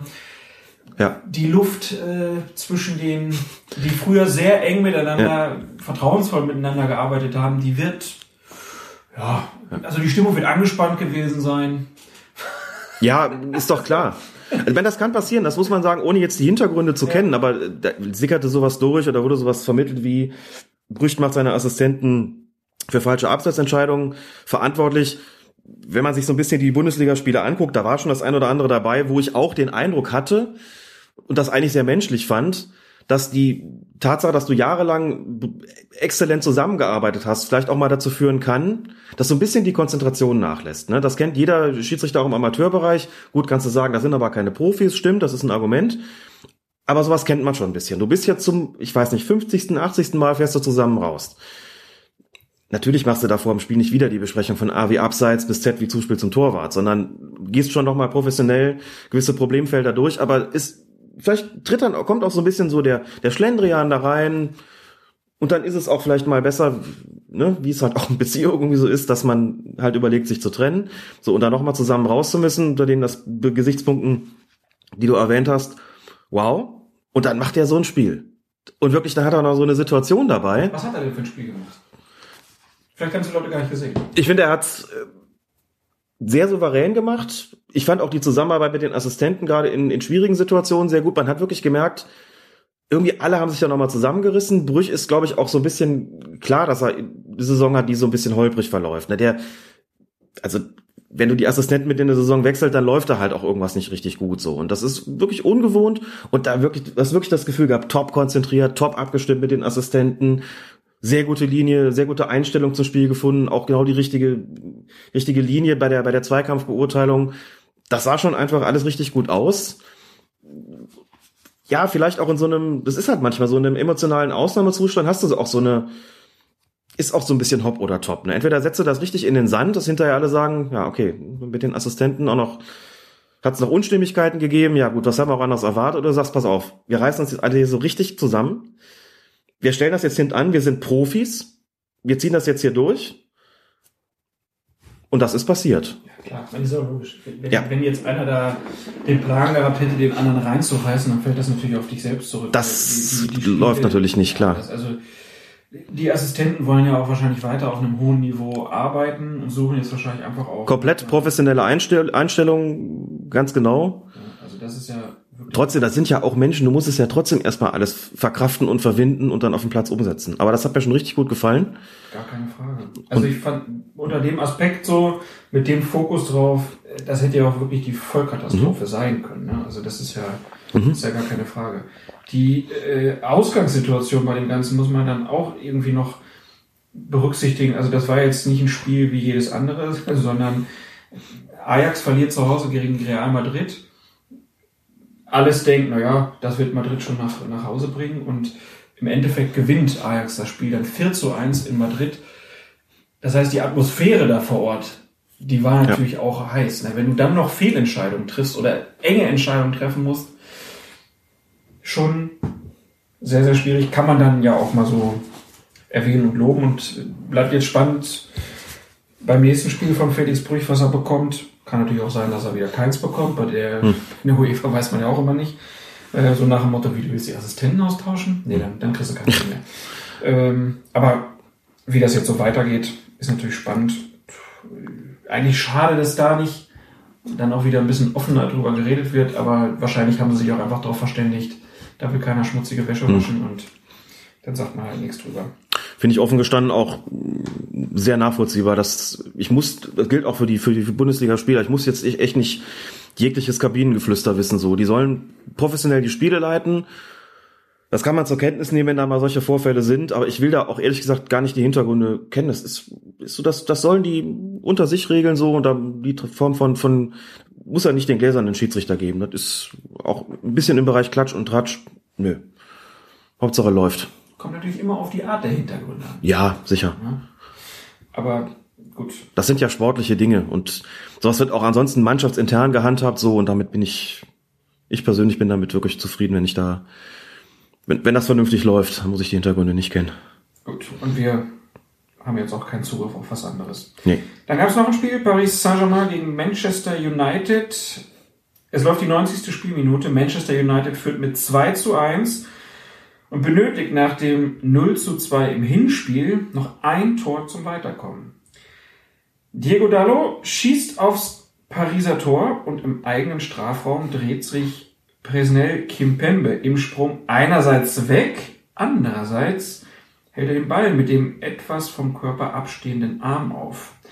Der Schiedsrichter, Damir Skomina, entscheidet auf Eckstoß, doch der Videoassistent greift ein. Skomina schaut sich die Szene in der Review Area noch einmal an und entscheidet dann tatsächlich auf Strafstoß. Marcus Rashford verwandelt zum 1 zu 3. United ist weiter. Und hier kann man sagen, keine sonderlich kühle Prognose ist zu treffen, wenn man sagt, wenn diese Szene in der Bundesliga passiert wäre und ein Spiel entschieden hätte, dann wäre die Hölle losgebrannt. Oh yes. Je nach Partie natürlich auch. Mhm. Nehmen wir mal Dortmund gegen Bayern und dann wird noch ein Elfmeter gegeben. Was sagst du zu der Entscheidung? Erstmal generell, wenn man sich die Szene anguckt, war das richtig, wie das abgelaufen ist? Das war komplett richtig nach den Regularien. Auch da kann man verweisen auf die Erklärung der UEFA, die da übrigens auch in, in dieser Erläuterung explizit geschrieben hat. Hier handelt es sich um einen Serious Missed Incident. Hat auch den Begriff benutzt. Finde ich gut, dass diese Begriffe da auch dann, dann eingeführt werden und hat gesagt, Damias Komina hatte im Prinzip gar keine Wahrnehmung. Ne? Der hat gesehen, da gibt's einen Schuss aufs Tor. Er hat aber überhaupt nicht wahrgenommen, dass Kim Pembe mit da überhaupt mit dem Arm dran gewesen ist. Ich glaube, er hat auf Eckstoß entschieden, wenn ich das richtig im Kopf habe, muss es aber so wahrgenommen haben, der hat das mit einem anderen Körperteil abgefälscht und hatte überhaupt keinen Verdacht. So, was passiert dann? Es gibt eine Prüfung durch die Videoassistenten und die sehen, der war mit dem Arm dran. Dann wird er gefragt, hast du gesehen, dass es ein Handspiel gab?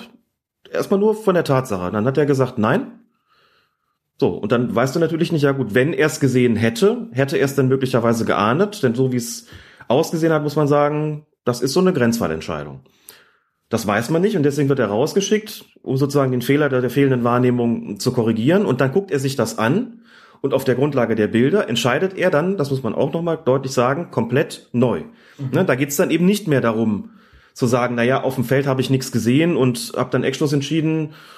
Das ist ja irgendwie für mich, wenn ich das jetzt sehe, nicht klar falsch gewesen, sondern das spielt dann keine Rolle mehr. Wenn er draußen steht, guckt er sich das an und entscheidet auf der Grundlage der Bilder komplett neu. Genau wie im WM-Finale. Bei dem Handelfmeter, ja. auch da, wie gesagt, Serious Missed Incident. Und dann ist es letztlich seine Entscheidung, aber sagt, okay, ja, er dreht sich aus der Schussbahn, aber der Arm steht ab.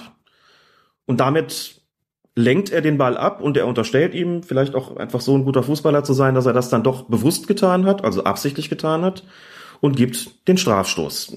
Wo die UEFA sagt, das ist eine für sie eine korrekte Entscheidung auf der Grundlage ihrer Handspielauslegung gewesen. Das hat man dann so zur Kenntnis zu nehmen. Und was ich gut fand, war dann tatsächlich die Diskussion, die sich bei uns da auf Twitter entwickelt hat, ähm, zwischen Leuten, die das gesehen haben und die sehr ruhig und sehr sachlich und sehr fachlich darüber diskutiert haben. Zum einen, was war denn der Hintergrund für den Eingriff? Und zum anderen, wie bewerten wir dieses Handspiel? Das ist kontrovers diskutiert worden, in einem sehr ruhigen Ton. Ich habe das alles gelesen, habe gedacht, Ha, so Diskussionen hätte ich gerne auch bei anderen Fällen. Wo ich natürlich einsehe, wenn der eigene Lieblingsverein betroffen ist, dass man da natürlich emotional reagiert und gedacht, wie schön wäre es eben manchmal doch, wenn man so sachlich, fachlich über sowas diskutieren könnte. Hier wird bei, wird bei Paris gegen Manchester United, werden viele eben keine quasi emotionalen Aktien im Spiel gehabt haben, deswegen auch dann in der Lage gewesen sein, das Ganze sehr viel ruhiger zu diskutieren. Aber klar, wenn das eben in der Bundesliga passiert wäre, Dortmund Bayern, dann so eine Summe sagt, ah, wieso greift der überhaupt da ein? Das ist doch nicht klar und offensichtlich falsch. Ja, Moment, gibt doch noch eine andere Grundlage. Schon immer gegen uns geführt.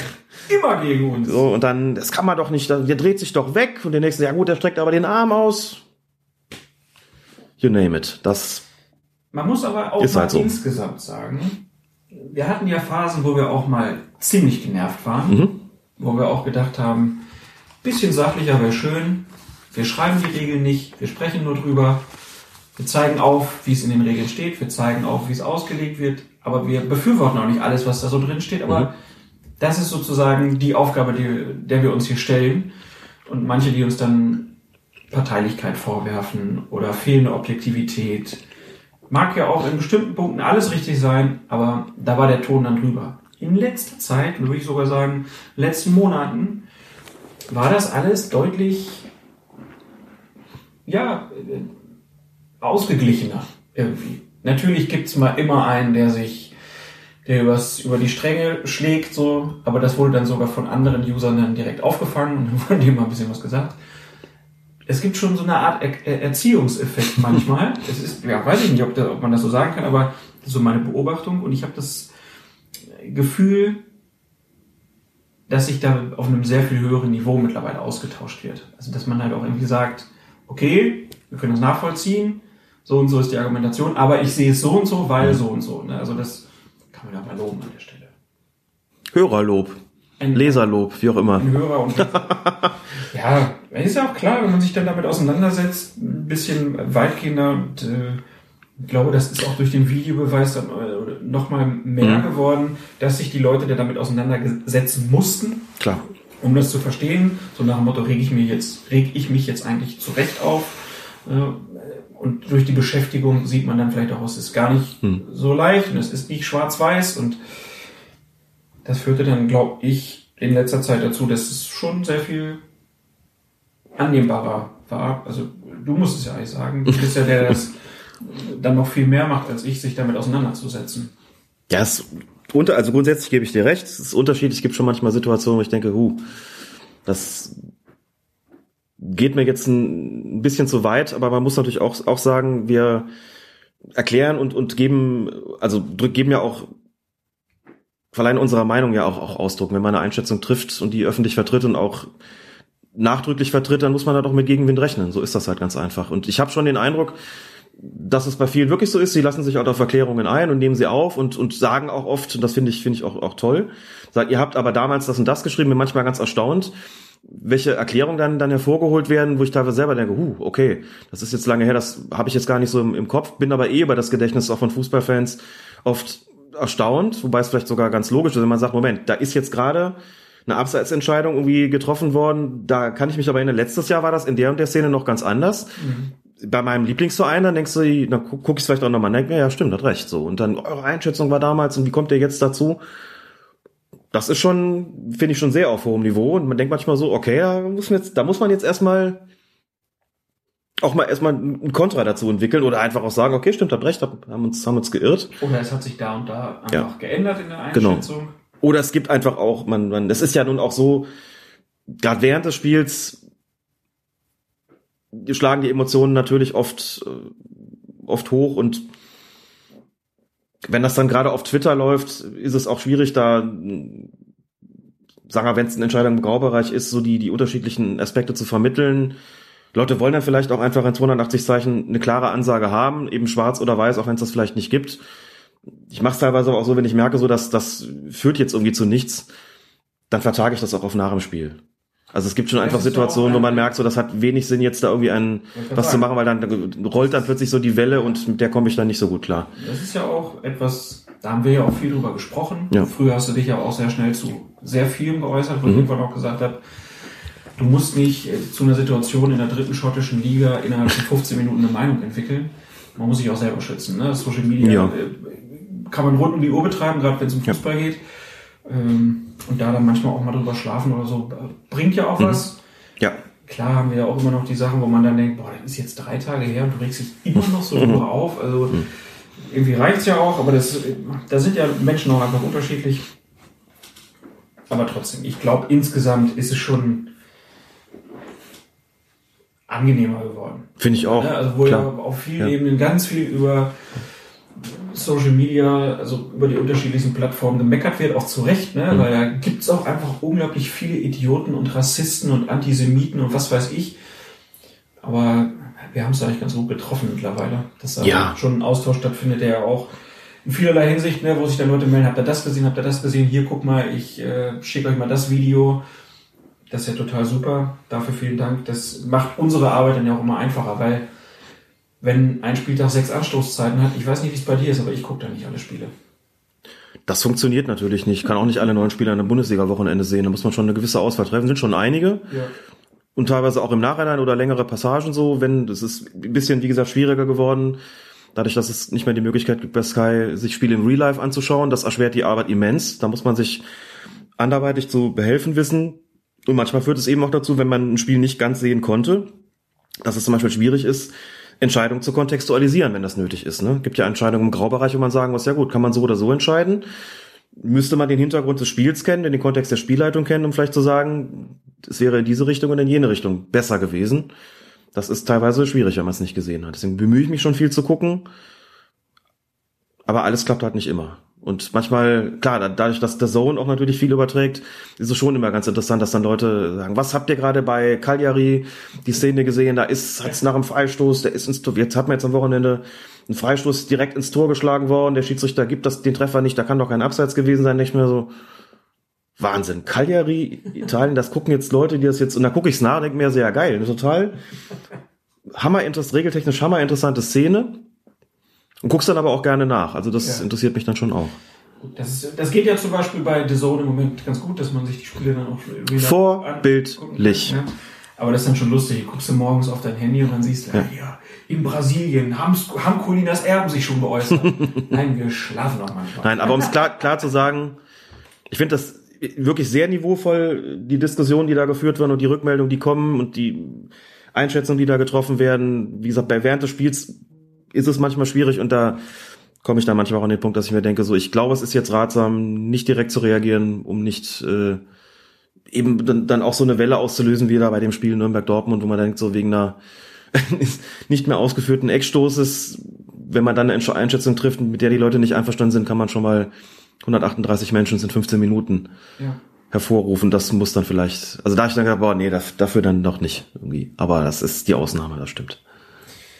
Okay, dann würde ich sagen, dann haben wir jetzt in aller Ausführlichkeit sowohl die Bundesliga als auch die Champions League besprochen. Und jetzt wird es Zeit, dass Wir sind noch lange nicht fertig. Wir Genau. sind noch lange nicht fertig. Es wird eine sehr lange Folge, aber ist ja auch schön, Folge 99 jetzt hier mal wirklich in epischer Breite zu machen. Denn wir hatten die Möglichkeit, mal ins Schiedsrichter-Souterrain zu fahren. Und deswegen nehmen wir euch jetzt mal mit, steigen wir doch jetzt einfach mal in den Aufzug und fahren in den Keller.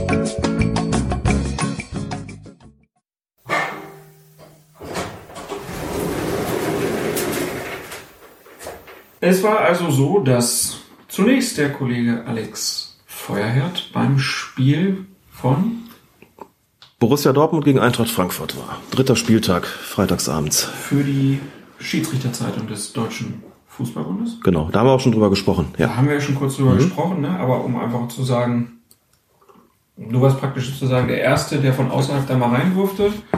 Und ich war dann bei einem zweiten Termin da. Das war am 24. Februar noch mit zwei äh, Journalistenkollegen durften wir bei der Partie Hannover 96 gegen Eintracht Frankfurt das Ganze miterleben. War dann so, dass wir ja vorher so ein Treffen hatten. Da war dann Jochen Drees, ähm, der, der für den Videoassistenten Zuständige beim DFB ist oder Hauptverantwortliche. Und ähm, Ansgar Schwenken von der Deutschen Fußballliga, der DFL. Haben am Anfang nochmal so ein bisschen was gesagt.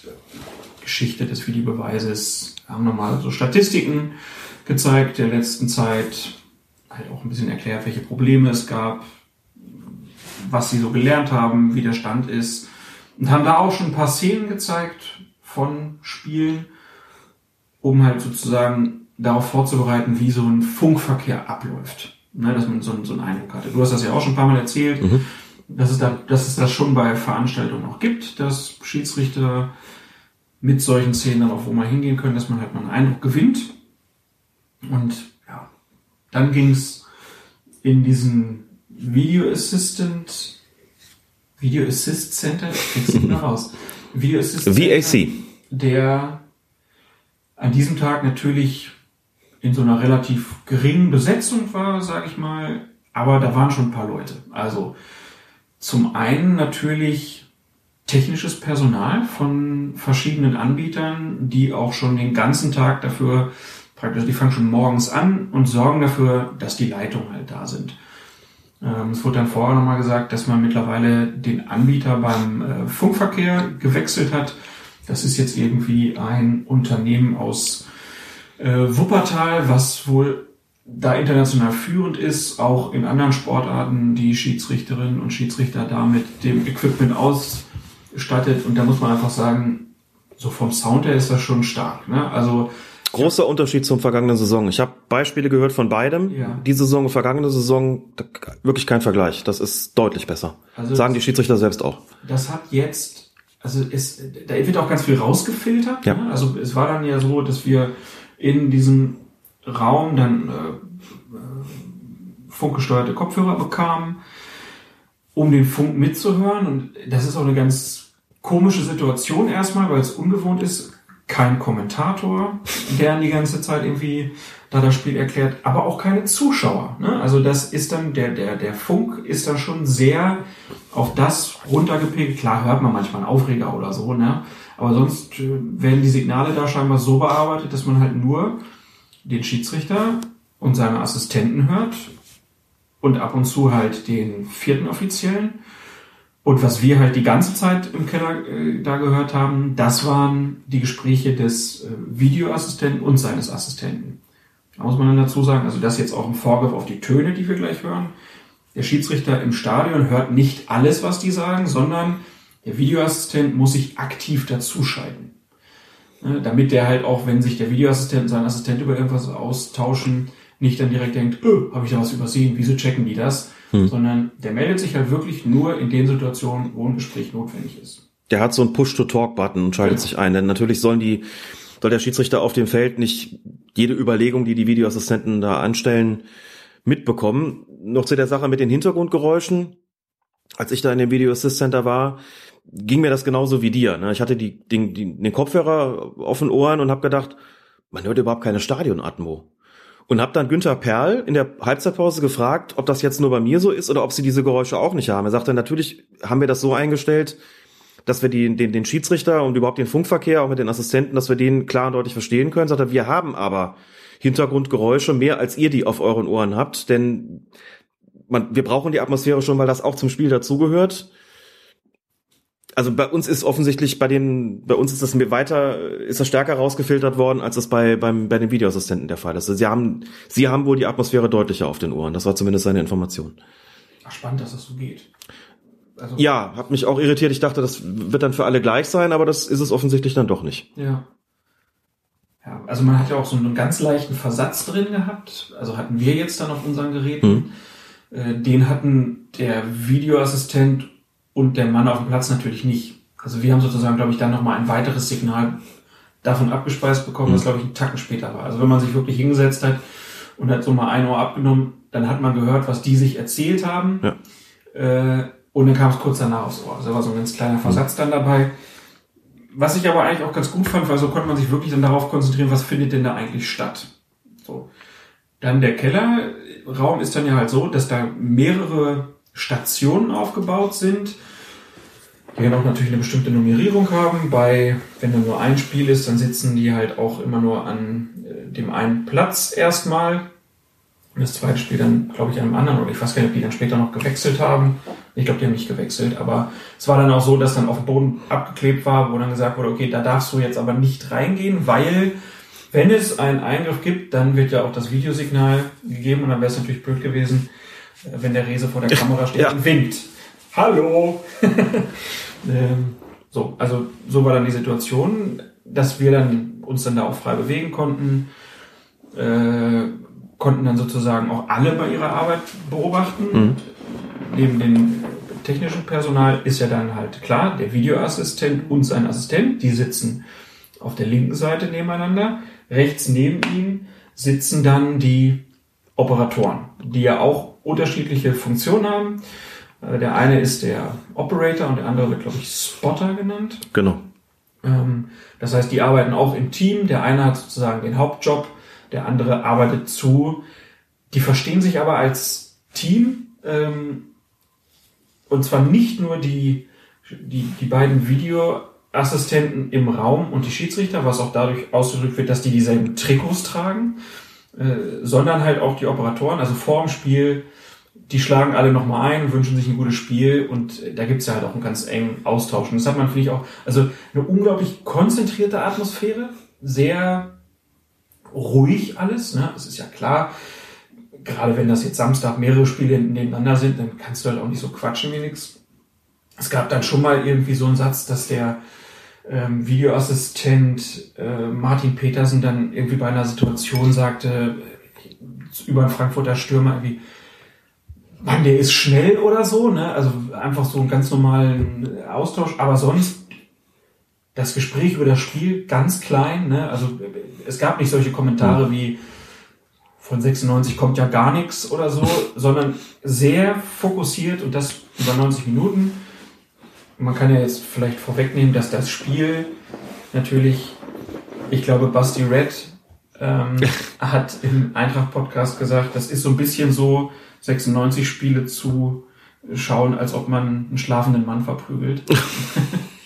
Weil die Gegenwehr so klar ist. Das muss man jetzt zu diesem Spiel dann noch dazu. Da war, es gab halt keine Eingriffe. Leider, sage ich, weil ich hätte das natürlich gerne dann noch miterlebt, was dann so passiert. Äh, Aber es gab ja auch ein paar Szenen, die bewertet wurden. Da können wir dann auch gleich mal reinhören. Wir hätten das gerne auch schon viel früher jetzt veröffentlicht, weil das Spiel war am 24. Februar. Es hat jetzt aber leider bis zum 20. März gedauert, bis wir die Töne bekommen haben. Da gab es halt Auseinandersetzungen äh, mit dem DFB, der gesagt hat, die wollten die Beiträge abgenommen haben und wollten reinhören, was wir da so erzählen, bevor wir das veröffentlichen dürfen. Da haben wir natürlich gesagt, das machen wir nicht, ähm, weil es gibt sogar, also wir, es gibt, wir bekommen nicht den kompletten Schiedsrichterfunk, sondern wir haben jetzt sechs ausgewählte Szenen bekommen. Das heißt, da gab es sozusagen schon eine Vorabnahme durch den Deutschen Fußballbund. Ähm, und es, wir haben das dann irgendwann auch schriftlich bekommen als Abschrift. Äh, die, die, die Dialoge, wo ich mich dann auch gefragt habe, na, wenn man uns das zur Verfügung stellt, warum dann nicht einfach auch die Töne? Gerade wir als Audiomedium, das ist ja Quatsch, dass wir das jetzt einfach dann so vorlesen, sondern wir wollen ja das hören. Wir wollen ja die Auseinandersetzung hören zwischen, zwischen den Verantwortlichen da im Spiel. Äh, Und ja, das wurde auf anderer Seite leider nicht so gesehen. Mittlerweile gab es dann da auch äh, ein Umdenken. Ich glaube, das kann man schon auf die Recherchen von Daniel Buß, einem Medienjournalisten, der für den Deutschlandfunk da dann sich mal mit der Pressearbeit des DFB auseinandergesetzt hat. Da ging es natürlich dann jetzt auch um dieses berühmte abgebrochene Interview von Präsident Reinhard Grindel, aber halt auch um den ja, Umgang ähm, der Presseabteilung des Deutschen Fußballbundes mit unterschiedlichen Medien. Und äh, ja, ich muss schon sagen, dass das teilweise bei mir auf großes Unverständnis gestoßen ist, dass man da nicht einfach. Wir waren jetzt schon da, wir durften das miterleben, ja, äh, und wir durften aber nicht praktisch dann frei berichten, wie wir uns das einfach wie man das einfach macht als Journalist, sondern es sollte praktisch nochmal eine Stufe eingebaut werden und sowas Wobei das nur die O-Töne betraf, wenn ich das richtig verstanden Natürlich, habe. Also nicht, ja. es ging jetzt nicht darum, nicht frei berichten zu können über das, was man sonst so erlebt hat, auch nicht über die Interviews, die man Nein, geführt hat, nein, klar. sondern es ging, das, das fand ich so ein bisschen, äh, ich hatte es ja von dir erfahren, so ein bisschen kurios, dass, dass es dann im Endeffekt um die, nur um die, die Sequenzen aus dem Funkverkehr Genau, das meine ging. ich. ja. Das, das also, ja, also, dass wir da dann nicht, wenn man halt die Töne dann bekommt, dass man da dann sozusagen mitmachen kann, was man will. Und ich meine, es ist klar, dass wir nicht diese Töne auseinandernehmen und die gegeneinander schneiden und Nee. da was rauskommt, was ganz anders ist, weil das könnte der DFB uns ja auch ga- ganz schnell nachweisen, dass wir Ja, da rumjustieren. der hat doch auch gar, besteht doch gar kein Interesse daran, das ist Nein, doch wir- Quatsch. Also, Ja, und da hat's mich halt dann auch einfach gewundert, weil auf der einen Seite will man eine größere Transparenz schaffen, was wir ja auch immer gefordert haben, ne? gerade was den Videoassistenten angeht und seine Arbeit. Da, das war wie so eine Blackbox, da konnte man nicht so richtig reingucken und dass man jetzt da Medien reinlässt, ist ja total zu begrüßen, aber dass man dann da versucht hat, dann doch wieder so eine kleine Schranke einzubauen, ich konnte es nicht so wirklich nachvollziehen und es war auch einfach dann sehr anstrengend in der Zusammenarbeit, ähm, unnötig.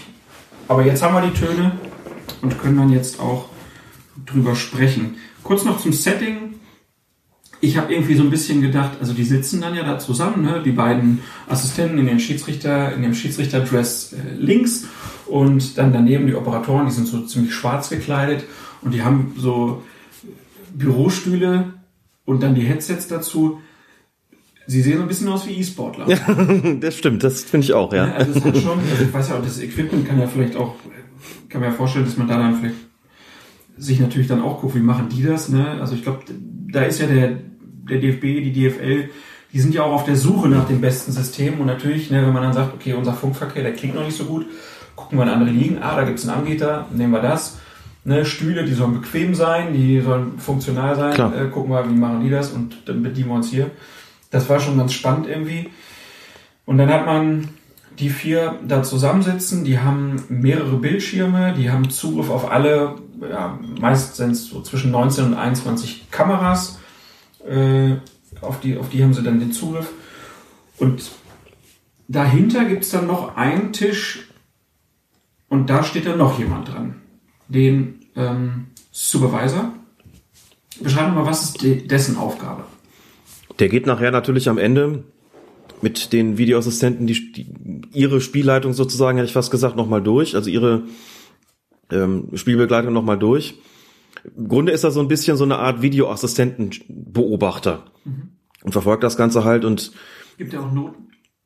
oh, nee, gibt's glaube ich nicht, denn der ganze Schiedsrichter Beobachtungsbogen ist umgestellt worden. Es gibt da keine, werden keine Punktezahlen mehr vergeben. Insofern wird es das dafür dann vermutlich auch nicht geben. Aber er muss das verfolgen. Es geht ja auch darum, so eine gewisse Einheitlichkeit zu gewährleisten und eben auch hinterher mit den Videoassistenten zu besprechen. Wie ist das in den entsprechenden Situationen gewesen? Wie ist es im Falle eines Eingriffs? Wie ist das abgelaufen? War das okay vom, von der Art und Weise, wie die Kommunikation stattgefunden hat, von der Geschwindigkeit, was halt so ist und wie die Präzision der Anweisungen? Das muss ja auch irgendwie verfolgt werden. Und dafür braucht es natürlich diesen Supervisor, der, glaube ich, nicht mehr so heißt. Also offiziell ähm, gibt es ja eigentlich nicht mehr, aber natürlich Personal aus der Schiedsrichterkommission des DFB, auch neben Jochen Drees, die das Ganze natürlich sich anschauen. Das ist ja auch äh, also un unerlässlich, muss man sagen. Und die Veränderung, die es da ja gab, war, dass die absolut keinen Zugriff mehr auf die Spielleitung haben. Äh, Ja. Ne? Also die dürfen nicht mehr sagen, hier guck nochmal da rein, nee, da muss die Entscheidung so und so sein, sondern die sind im Hintergrund, gucken das ähm, sich an und machen dann da die Auswertung mit den Videoassistenten dann hinterher, um zu sagen, hier, das und das haben wir gemacht und das lief gut, das lief noch nicht so Genau. gut. Wie beim Schiedsrichterbeobachter auch. Der sitzt ja auf der Tribüne und der geht ja auch nicht irgendwie an den Spielfeldrand und flüstert dem Schiedsrichter irgendwas ein. Und in ähnlicher Art und Weise ist das bei den Supervisoren halt auch so. Die sind da, mischen sich aber nicht ein. Und dann haben wir halt diese mehrere Stationen, wo dann gearbeitet werden kann. Ich habe es jetzt gar nicht mehr im Kopf. Ich glaube, es gibt sechs. Sechs sind es ja, Stationen. genau. Das heißt, die Problematik am letzten und am vorletzten Spieltag ist, man hat neun Spiele. Wie geht man dann damit um? Drei Vans. Drei Es wird in Vans. drei Orten, Spielorten wird, werden Vans hingestellt. Und dann wird dann da anders gearbeitet. in dem Raum ist dann so, die Schiedsrichter haben dann, die können durch so eine Seitentür gehen und dort haben sie dann nochmal einen Konferenzraum. Also wenn die Tür dann da, da ich durfte da nicht rein, warst du da drin? Ja. Äh, Dann beschreib du mal, ich habe nur gesehen, dass die da auch einen großen Bildschirm und einen Konferenz Genau, großer Bildschirm, da wird, werden die Besprechungen vorgenommen. Auch dem konkreten Fall gab es auch noch die, das Anlernen von Bundesliga-Assistenten und Zweitligaschiedsrichtern mit Blick darauf, dass die zweite Bundesliga ja in Kürze ihre Entscheidung treffen wird, ob sie die Videoassistenten einführt zur kommenden Saison. Bei dieser Anlernen, dieser Anlernphase wurde dieser Konferenzraum dann auch dazu genutzt, um den anwesenden Schiedsrichtern bzw. Schiedsrichterassistenten deutlich zu machen, worum es geht beim Thema Videoassistenten und möglicherweise finde auch noch Besprechungen statt im Zusammenhang mit dem mit den jeweiligen Spielleitungen. Das war, glaube ich, bei dem Video, was der DFB ja dann veröffentlicht Genau, hatte. richtig, da hat man das Da hat auch man gesehen. gesehen, dass dann die Assistenten und ihre Assistenten alle zusammen am Tisch saßen und dann nochmal einzelne Szenen besprochen haben. Also der wird dann dafür genutzt. Das war dann auch so, dass die der Assistent, der Videoassistent und sein Assistent, die kamen dann raus, setzen sich dahin, haben dann einmal gecheckt, ob alles in Ordnung ist, so wie das, ich glaube, das war so zwei Stunden vor Spielbeginn vielleicht. Mhm. Und dann ging nochmal zurück und als sie dann das nächste Mal kamen, da hatten sie ihre Trikots an. Also sozusagen, ne, äh, das war dann so, fand ich ein bisschen ulkig irgendwie, aber ich kann es auch irgendwo verstehen, weil wir haben dann nachher auch noch ein Gespräch mit dem äh, Videoassistenten Martin Petersen. Das ist schon anstrengend und da will man nicht im Anzug sitzen. Nee. Ne? Also die, die, das sieht zwar so ein bisschen albern aus, ne? der sitzt da ja, ne? aber du bist halt nicht wie beim Fußball gucken auf der Couch und lümmelst und so, sondern du bist die ganze Zeit unter Strom und du musst ja auch teilweise schnell reagieren. Also wenn der den Knopf drücken will zum Beispiel oder äh, weiß ich nicht, muss irgendwie nochmal sagen, hier, ich will die Szene sehen oder so, das muss ja auch alles schnell gehen. Und dass man dann sich für eine sportliche Kleidung entscheidet, wo man dann einfach sagt, wir begreifen uns als Team, Ja. dann ziehen wir dieselben Trikots an, finde ich so als Idee ganz nett. Und dann haben die halt lange äh, Jogginghosen an und dann geht's halt irgendwie los. Und dann halt auch so die, haben wir diese Kamera, wo man dann, wo ja dann dauerhaft gefilmt wird, wo man manchmal auch die Bilder sieht.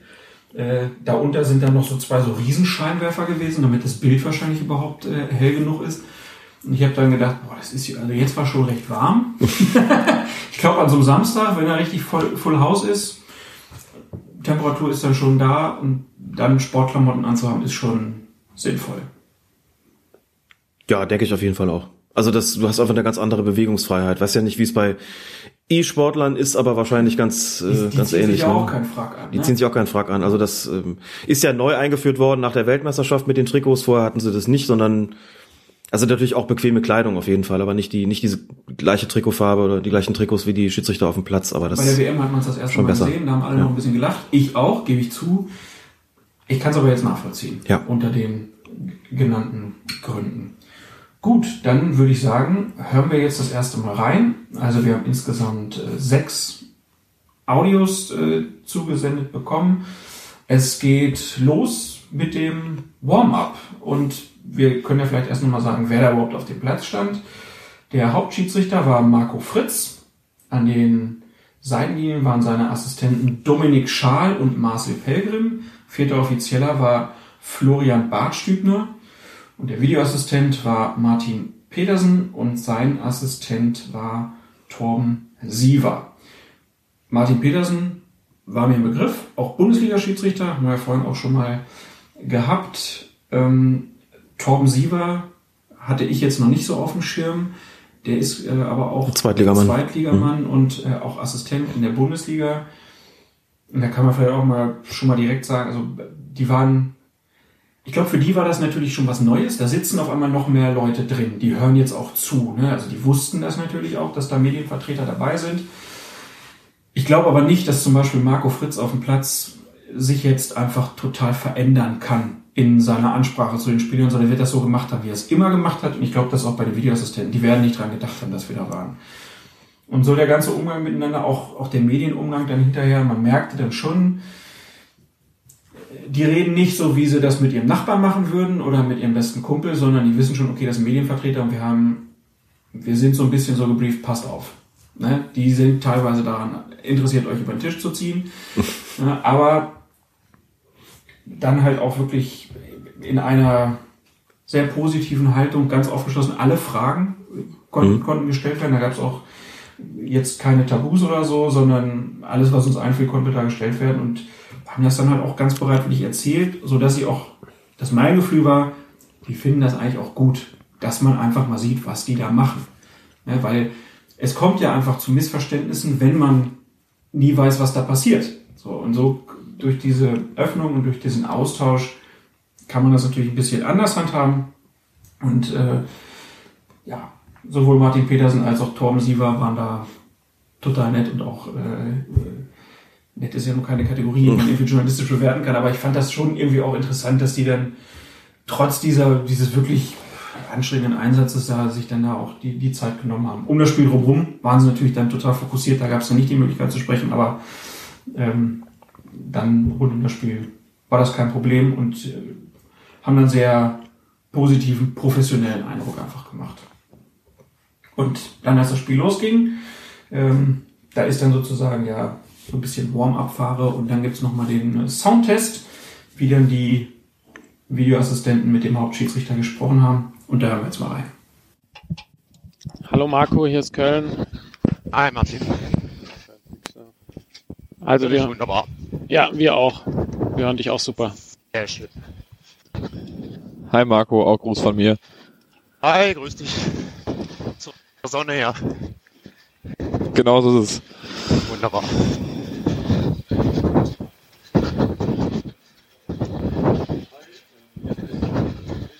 Also Verbindung ist top.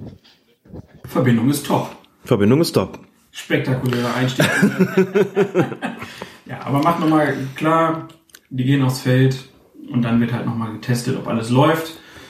Ist natürlich dann auch nochmal die Rückmeldung für die Techniker, die dann einfach sehen, okay, hier gibt's keine Verständigungsprobleme, weil wir haben es eben bei der Champions League besprochen. Das ist blöd, wenn man technische Mängel hat, die dann die Unterhaltung oder die Auswertung von Szenen beeinflussen können. Die sind ja auch konzentriert, die sollen ja da nicht groß rumplaudern oder sowas, sondern einfach die den Technikcheck machen und gut ist. Ne?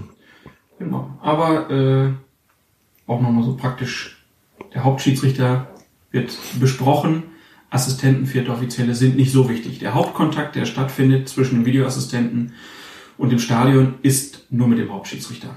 Genau. Weil das ja der ist, den er unterstützen soll und das ist auch der, der dann die Entscheidung im Endeffekt treffen soll. Dann hatte ich vor diesem Spiel die Möglichkeit, äh, mit Jochen Drees ein längeres Gespräch zu führen. Das war gar nicht so geplant, sage ich mal, von meiner Seite, aber er zeigte sich so offen und äh, auch interessiert äh, an dem Gespräch. Mein Kollege Matthias Friebe vom Deutschlandfunk sagte, na jetzt hast du ja eigentlich ein Sportgespräch aufgenommen. Also es waren dann insgesamt, glaube ich, 25 Minuten oder so. 22 ja. Hm? Äh, ja, das ist schon der Zusammenschnitt. Ach so. Ein bisschen was äh, dann in Wiederholung oder so rausgekickt oder Ass und so. Wir haben vorhin schon mal einen kleinen Teil gehört, ähm, sozusagen, als es um die IFAB-Regeln ging. Jetzt hören wir das Gespräch, was ich mit ihm geführt habe, vor der Partie. Ähm, da gibt es auch ein paar Punkte, die, glaube ich, ganz interessant sind. Herr Drees, Sie haben Ihren Beruf als Arzt aufgegeben. Wie oft vermissen Sie den denn? Ja, das ist eine gute Frage. Die hat mir bis jetzt noch keiner gestellt. Die ist gut. Ja, den vermisse ich doch ab und zu immer noch mal, also immer mal wieder, weil äh, diese Arbeit halt mit den Menschen, äh, sowas, was das mich ja ich über 20 Jahre oder fast 20 Jahre gemacht hat, das hat mich schon sehr geprägt und ähm, das habe ich auch immer gerne gemacht. Ich habe es auch in meiner aktiven Zeit als Schiedsrichter immer gerne gemacht, dann diesen Wechsel zu haben zwischen der Schiedsrichtertätigkeit am Wochenende und in der Woche über eben den medizinischen Bereich zu betreuen da kommt, gibt's immer noch mal Momente, wo ich sage, ja, ein bisschen schade drum. Auf der anderen Seite habe ich jetzt eine schöne, schöne neue Beschäftigung gefunden, die mich auch sehr fordert und äh, wo ich gern mit den Kollegen zusammenarbeite. Also alles gut, wie es im Moment ist. Was sind denn die größten Herausforderungen, die Sie jetzt gestellt bekommen haben in Ihrer Zeit hier? Naja, erstmal das, also sicherlich verschiedene Ebenen, die, die wir zu beackern oder die ich zu beackern habe. Äh, ähm, einmal das Verständnis der Schiedsrichter zu bewirken, dass sie, welche Rolle sie ja hier im Videocenter ausführen müssen. Wir müssen uns ja vorstellen, das sind alles Schiedsrichter, die das machen und die Schiedsrichter sind an einem Wochenende auf dem, auf dem Feld und müssen Entscheidungen auf dem Feld sofort spontan treffen, so wie sie es ja gewohnt sind. Und jetzt kommen sie ins, ins ins Center rein und dann sind sie Assistenten, sage ich mal. Also sie sind nicht der zweite Schiedsrichter, sie nicht der Oberschiedsrichter, sondern sie sind Assistent des Schiedsrichters auf dem Feld. Und das ist so ein Prozess gewesen, mit dem sich äh, einige Schiedsrichter relativ schwer getan haben. Bei ähm, manchen ging es sehr, sehr schnell, sehr, sehr gut. Andere Schiedsrichter haben ein bisschen mehr Zeit gebraucht. Aber ich habe jetzt das Gefühl, dass äh, eigentlich alle soweit jetzt diese Rolle verstanden haben. Und äh, natürlich der eine das äh, besser ausübt als der andere. Das ist aber in jedem Beruf, glaube ich, äh, so, dass der eine vielleicht ein bisschen mehr Talent mitbringt und ein bisschen mehr Gefühl für die Situation mitbringt als ein anderer. Ähm, das war sicherlich eine große Herausforderung, die wir hatten. Dann äh, die Arbeit, die wir mit den Videoassistenten hatten, ähm, äh, jetzt hier sie zu implementieren, die Zusammenarbeit mit den Operatoren in diesem Prozess, die einzubinden, diese Prozesse zu optimieren, die hier laufen. Das sind so diese, diese, diese Arbeiten, die so im Hintergrund laufen, die für uns aber ganz, ganz wichtig sind, weil wir können nur in diesem Vierer-Team, sage ich immer wieder hier, äh, auch eine gute Leistung abliefern. Auf der anderen Seite, was ich auch gemerkt habe, ist dass, äh, das Verständnis und das Bewusstsein in der Öffentlichkeit, was der Videoassistent ähm, äh, bewirken soll, dass das ein unheimlich wichtiger Punkt ist, zu, auch nach außen hin zu erklären, was eigentlich die Aufgabe dafür ist. Wir haben es eben oben ja ge gesagt und deswegen sage ich auch immer wieder, das hat nichts mit Videobeweis zu tun, weil wir ja nichts beweisen wollen, sondern wir sind hier ein weiterer Assistent. Zusätzlich zu den Assistenten, die der Schiedsrichter im Stadion hat, sind wir ein Assistent, der eben nicht im Stadion sitzt, sondern der jetzt hier in, in Köln im, im Videocenter sitzt, ähm, der dem Schiedsrichter einfach eine Hilfestellung geben soll. Und, ähm, und es geht auch nicht darum, aus, aus vielleicht schlechteren Entscheidungen bessere zu machen, sondern es geht tatsächlich so darum, wirklich nur die, die klaren und offensichtlichen Fehleinschätzungen des Schiedsrichters ähm, ähm, zu entlarven oder zu entdecken ähm, und den Schiedsrichter die Möglichkeit geben, sich dann nochmal eine neue Sicht zu verschaffen. Oder aber, wenn der Schiedsrichter eben keine Wahrnehmung gehabt hat, diese dann dem Schiedsrichter zu geben, sodass er auf Grundlage dieser Bilder dann eine Entscheidung treffen kann, eventuell seine Entscheidung, die er ursprünglich gemacht hat, äh, beibehalten kann, weil er sagt, okay, die Bilder langen mir in dieser Hinsicht nicht aus, ähm, das anders zu entscheiden oder aber zu sagen, jetzt habe ich das erste Mal gesehen, dass da tatsächlich ein strafbares Handspiel oder Foulspiel war. Auf der Basis würde ich oder werde ich jetzt die Entscheidung in einen Freistoß oder Strafstoß und so weiter umwandeln. Sie haben ja hier auch als Assistent sozusagen angefangen, haben Ihre Schiedsrichterlaufbahn da gerade beendet gehabt, äh, wie auch andere Kollegen. Ist diese Spezialisierung auf diesen Job nicht vielleicht auch von Vorteil, dass man auf lange Sicht vielleicht hier nur noch Leute hat, die nur noch das machen und nicht mehr aktiv auf dem Platz sind, damit dieser Rollenwechsel überhaupt nicht stattfinden muss? Ja, das ist so eine so ein Aspekt, den wir natürlich auch bedenken. Ähm, ich glaube persönlich, dass wir äh, in der Zukunft so, so eine Mischung haben werden. Wir werden ein paar spezialisierte Leute hier sitzen haben haben, die wirklich dann nichts anderes mehr machen, als Videoassistenten zu sein. Wir werden aber auch Leute haben, die sich aufgrund ihrer, ihrer Tätigkeit, ihrer Qualität der Arbeit, die sie hier abliefern, auch weiterhin Schiedsrichter sein werden und, und die Tätigkeit machen werden. Auch dieser, dieses, dieser Aspekt, diese, dieses Bewusstsein für denjenigen, der auf dem Feld ist, ist ein wichtiger Aspekt. Also ich würde es mir sehr, sehr schwer vorstellen, wenn jetzt ein, äh, ein, ein, ein Schiedsrichter oder eine andere Person, die nicht selbst weiß, wie es ist, in Dortmund zu, zu stehen und zu pfeifen oder in, in Frankfurt oder, oder in München, Menschen, ähm, wenn der sich quasi versuchen muss, in den Schiedsrichter einzu, äh, hineinzuversetzen. Also ich glaube, diesen Schiedsrichterfachlichen Hintergrund, den braucht man schon. Ähm, und ähm, ich glaube aber trotzdem, dass sich so eine Mischung ergeben wird aus, aus spezialisierten Videoassistenten und eben Schiedsrichtern, die auch zusätzlich noch den Videoassistenten-Job äh, durchführen. Zu einem reinen Spezialistenteam zu kommen, wird ja auch erstmal schwierig, weil es kann ja sein, dass der Videoassistent auch in der zweiten Liga eingeführt wird. Ähm, was sind das für Herausforderungen, die da auf Sie noch zukommen, wenn dann noch mehr Spiele zu beaufsichtigen sind oder zu assistieren sind? Ja, das ist, das ist ein riesiger Aufwand, den wir eigentlich jetzt schon seit äh, der anfänglichen Diskussion zu Beginn der Saison äh, eigentlich sofort äh, versucht haben, ja, umzusetzen oder zu bearbeiten. Wir machen seit Saisonbeginn, haben wir an jedem Freitag hier im Videocenter sogar Schulungen mit äh, den Schiedsrichtern der zweiten Liga, Schiedsrichtern der dritten Liga, Assistenten der zweiten zweiten Liga, Assistenten der Bundesliga, ähm, weil wir einfach versuchen wollen, möglichst Leu viele Leute dann für diesen Job vorzubereiten, falls die zweite Liga kommen sollte. Und die Anforderungen, die das IFAB ähm, an die Ausbildung von Videoassistenten und Assistenten von Videoassistenten, aber auch an Operatoren und so weiter äh, stellt, die ist enorm groß. Also müssen unheimlich viele theoretische, aber auch praktische Übungen, Tests durchlaufen, bevor das IFAB den äh, Schiedsrichtern im Prinzip dann Okay gibt, dass sie dann arbeiten dürften. Sollte die zweite Liga jetzt nicht kommen, werden wir die Schulung natürlich in der Form mh, zu Ende bringen und auch durchführen und auch die Leute dann äh, qualifizieren, weil dann habe ich natürlich dann optimalerweise einen relativ großen Pool an Leuten, wo, wo wir uns dann klar werden können, wer eignet sich eben für den Job besser äh, und wer vielleicht weniger. Aber Sie gehen davon aus, dass die zweite Liga das auch will, was die erste Liga schon hat? Naja, wir haben, äh, wir haben jetzt im vergangenen Jahr einen Workshop mit den äh, Zweitligavereinen gehabt, bei dem leider äh, nur die Hälfte der, der eingeladenen Vereine dann da waren. Woran lag das? Das müssen Sie die Vereine dann fragen, ob das Desinteresse ist oder terminliche Gründe dagegen sparen, habe ich keine Ahnung, aber ähm, es war schade, weil das war eine Gelegenheit, äh, einfach mal hier in den Prozess reinzuschnuppern.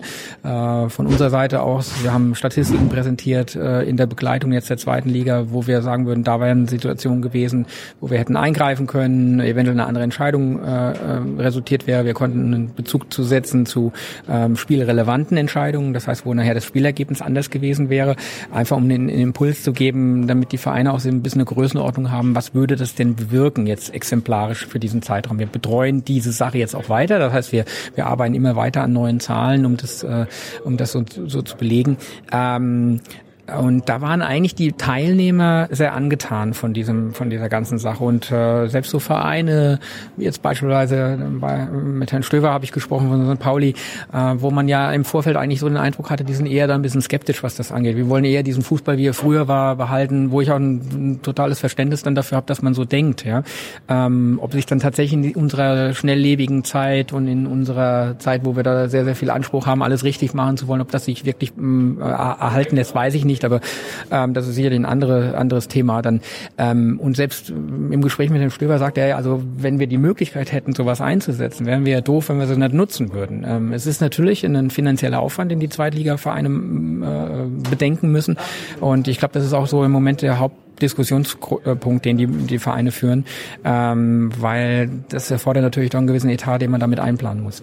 Aber die Gerechtigkeit, das ist ja immer das große Ziel, äh, was alle anstreben, dass möglichst viele Situationen richtig entschieden werden. Aber es entstehen ja auch neue Herausforderungen, auch an das ähm, Regelwerk. Also es wird ja teilweise jetzt mit Zeitlupen zum Beispiel gearbeitet, die sehr genau sein müssen. Da wird zum Beispiel entschieden, dass der Zeitpunkt des Ballabspiels wird jetzt ein bisschen anders bewertet als äh, früher. Ähm, das sind so Sachen, die ja schwierig nach außen kommuniziert, kommunizierbar sind scheinbar. Ist das auch Ihre, äh, Ihr Eindruck, dass Sie da mehr tun müssen, Ihre Arbeit besser und mehr erklären? Ja, das müssen wir auf jeden Fall. Ich glaube, das machen wir auch ganz gut. Wir, wir versuchen jetzt eigentlich fast nach jedem Spieltag äh, montags äh, die ja, diskutablen Situationen darzustellen, auch die Probleme vielleicht darzustellen, die zu einer, meinetwegen auch einer falschen Entscheidung oder einem falschen Prozess geführt haben. Das versuchen wir erstmal transparent zu, äh, zu machen, äh, weil da gibt es nichts, wo wir uns verstecken müssen. Der, der Stürmer, der zweimal aufs Tor läuft und schießt zweimal vorbei, mein, der, der kann sich auch nicht hinter dieser Situation verstecken und so können, müssen wir natürlich auch offen damit umgehen, wenn mal irgendwas dann daneben läuft und wenn man es erklärt, warum so ist, dann ist das auch für alle anderen besser nachvollziehbar aus meiner Sicht. Ähm, wenn man ehrlich ist zum Thema äh, Abseits jetzt als Beispiel, ja, äh, diese Regeländerung, die das IFAB durchgeführt hat, existiert oder äh, resultiert aus dem September 2017. Also das heißt, es ist nichts Neues, was jetzt geschaffen worden ist, sondern es gibt schon eine ganze Zeit. Es war Aber es haben viele nicht mitbekommen. Genau, es war auch einfach nicht so präsent, ja, weil äh, es gab keine Situationen, die die da relevant gewesen wären, vor diesem Hintergrund äh, dann nochmal neu zu durchdenken. Ähm, aber das ist sicherlich ein wichtiger Punkt, dass wenn sich da was tut, wenn das IFAB was verändert, dass man da einfach nochmal äh, noch mal nach außen geht. Aber da kann ich auch wirklich nur appellieren an die, äh, äh, an die Vereine zu sagen, dann kommt auch bitte zu diesen Workshops und nehmt daran teil. Aber äh, wir geben euch das Angebot, wir können, wir, wir sind interessiert an einer, an einer Auseinandersetzung, an einer Diskussion miteinander. Wir wollen ja auch wissen, legen wir diese Situation A und B richtig so aus oder ist der Wunsch der Vereine beispielsweise, das anders zu sehen? Und wenn wir da eine Einstimmigkeit haben und, und äh, uns sagen dann 18 Vereine, das ist für uns aber alles kein Foulspiel, dann sollten wir, werden wir, werden wir mit dem äh, Klammerbeutel gepudert, glaube ich, heißt es, ähm, wenn wir diesen Aspekt nicht mitnehmen würden. Aber das können wir natürlich nur dann machen, wenn auch entsprechend die Vereine daran teilnehmen. Und äh, jetzt hatten wir die Diskussion mit den kalibrierten Linien zum Beispiel und sagten äh, Vertreter von Vereinen, ja, ich wusste ja gar nicht, dass jetzt plötzlich eine zweite Linie gibt. Diese Linie ist zum Beispiel in der Pressekonferenz äh, letztes Jahr zu Saisonbeginn ist vorgestellt und auch demonstriert worden. Also äh, dann, dann zu sagen, ich habe nicht gewusst, dass es ist, dann muss ich äh, schon mich hinterfragen, ob wirklich ein Verein wirklich alles dafür tut, auf den neuesten Stand zu kommen. Aber wir, ich nehme mich davon nicht aus oder uns nicht davon aus. Wir müssen auch da aktiv äh, eine Darstellung dieser, dieser Veränderungen nach außen hin betreiben. Und das kann man auch beobachten. Es gibt ja quasi eine Medienoffensive. Man sieht Schiedsrichter in Talkshows, äh, in Radiosendungen, die über ihre Arbeit berichten. Was ein bisschen fehlt, ist ja noch, dass man wirklich mal die Live-Bilder bekommt, auch zeitnah nach strittigen Entscheidungen. In anderen Ligen wird das gemacht, in den Niederlanden zum Beispiel oder auch in der Major League Soccer. Gibt es da Planung, Überlegungen, das in Deutschland auch zu probieren? Im Moment noch nicht, äh, muss ich ehrlicherweise sagen. Ich würde es nicht ausschließen, dass das kommt, aber im Moment äh, konzentrieren wir uns eher auf die fachliche Analyse ähm, der Situation. Wir müssen natürlich auch solche Sachen immer absprechen mit dem IFAB. Also ähm, es wird immer so dargestellt, ja, jetzt macht doch mal dies, macht mal jenes. Wir sind ein Teil, also ein Land, das an einem Projekt teilnimmt, das unter der, dem Dach äh, der, der IFAB sozusagen angestoßen worden ist. Das heißt, wenn wir hier in Deutschland irgendwas anders machen wollen, müssen wir uns sozusagen die Genehmigung holen. Ich weiß, dass zum Beispiel jetzt diskutiert wird über die die, die, äh, die Sache, dass der Schiedsrichter im Stadion seine Entscheidung nach außen im Stadion kommuniziert, ähnlich wie es beim American Football zum Beispiel ist. Ähm, das können aber jetzt, weil die Amerikaner da sehr, sehr weit vorne sind und das natürlich aus ihren Sportarten auch kennen, ähm, das können auch die Amerikaner nicht einfach so umsetzen, sondern sie müssen dem, beim IFAB eine Genehmigung dafür einholen.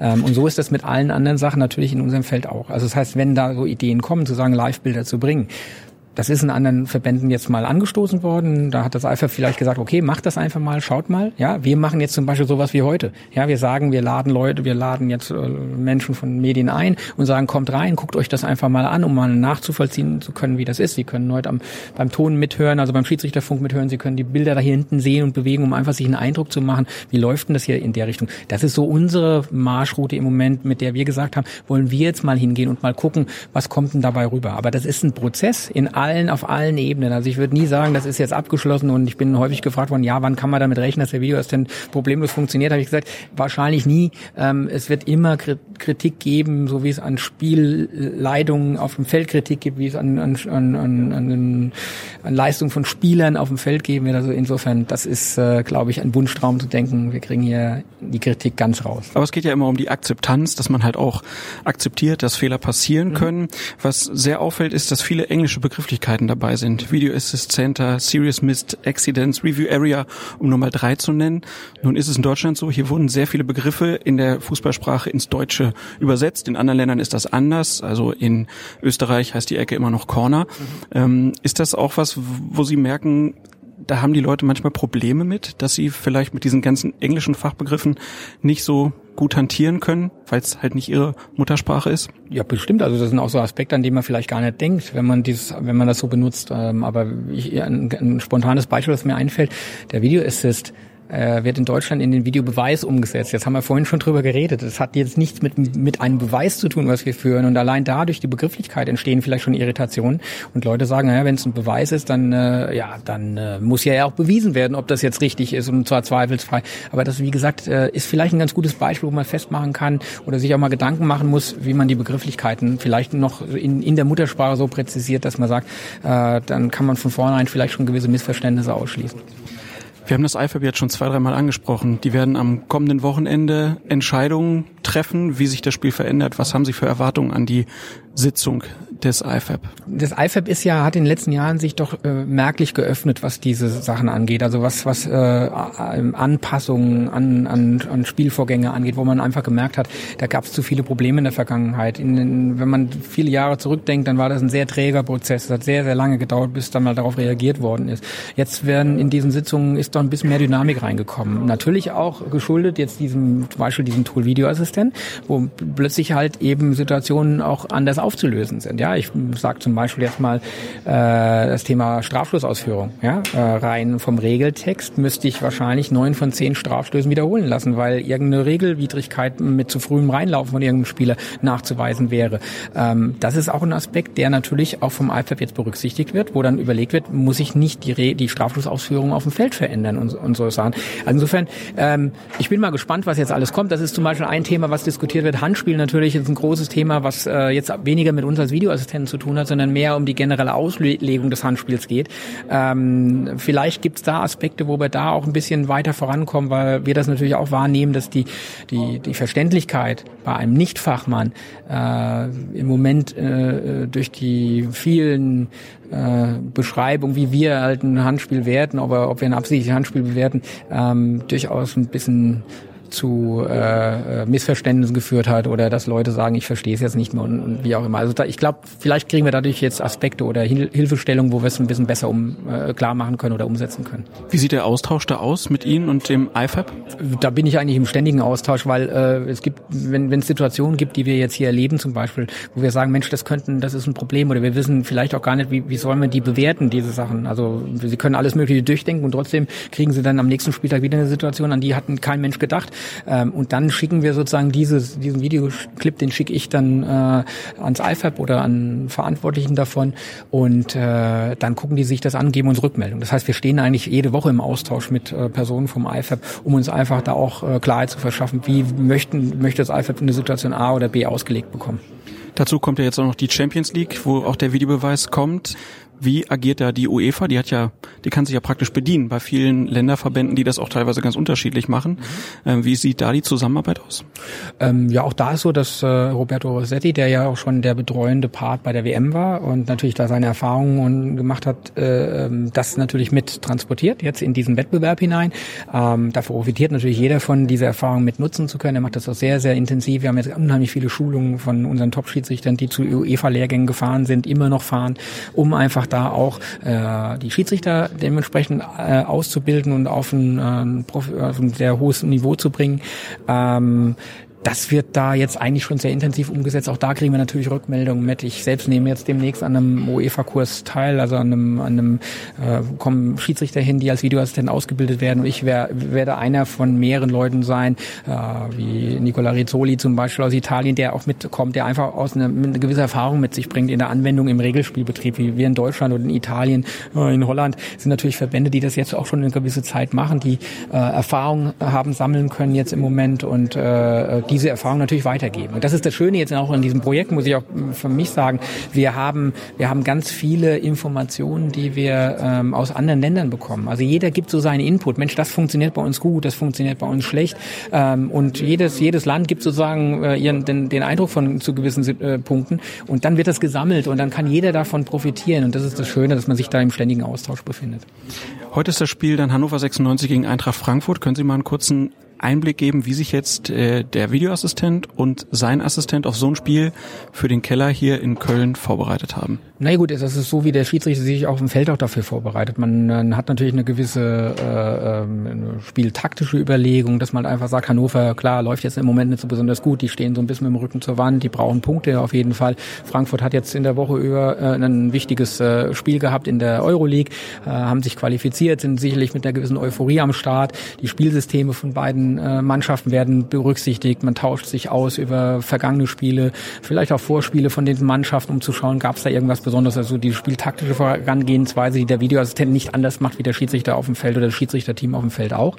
Ähm, ansonsten ist es eher so, dass der Videoassistent sich so auf die Vorkommnisse aus den letzten Wochen sozusagen verständigt. Rainer Wertmann, der jetzt im Moment der heute der offizielle äh, VA-Coach ist, ähm, der ähm, die beiden eigentlich jetzt von mit Ankunft hier im Videocenter dann begleitet, der bespricht nochmal Szenen, die jetzt zum Beispiel gestern passiert sind oder letzte Woche passiert sind, die so die, die, die Linie, die der Videoassistent wählen soll, jetzt unabhängig von der Partie einfach nochmal verdeutlichen soll. Also wann, warum haben wir letzte Woche gesagt oder haben wir das so und so gewertet, dass wir da den Videoassistenten in seiner Funktion, in seiner Arbeit einfach nochmal so neudeutsch gesagt briefen. Und dann werden auch einzelne Spieler schon mal angeschaut, also Fallmuster oder Spielwege, Laufwege? Ja, das ist ja völlig klar. Ich meine, das macht jedes Fußballteam, dass wir uns damit natürlich auch beschäftigen, ist auch völlig klar, dass wir wissen, wie eine, wie eine Mannschaft ein Spiel eröffnet oder in der Regel ein Spiel eröffnet, wie die bei Standards reagieren. Wir werden, also es wäre fatal, wenn wir uns dieser Mittel nicht bedienen, äh, da auch dann eine, eine Meinung oder nicht eine Meinung, aber zumindest ein Wissen anzueignen.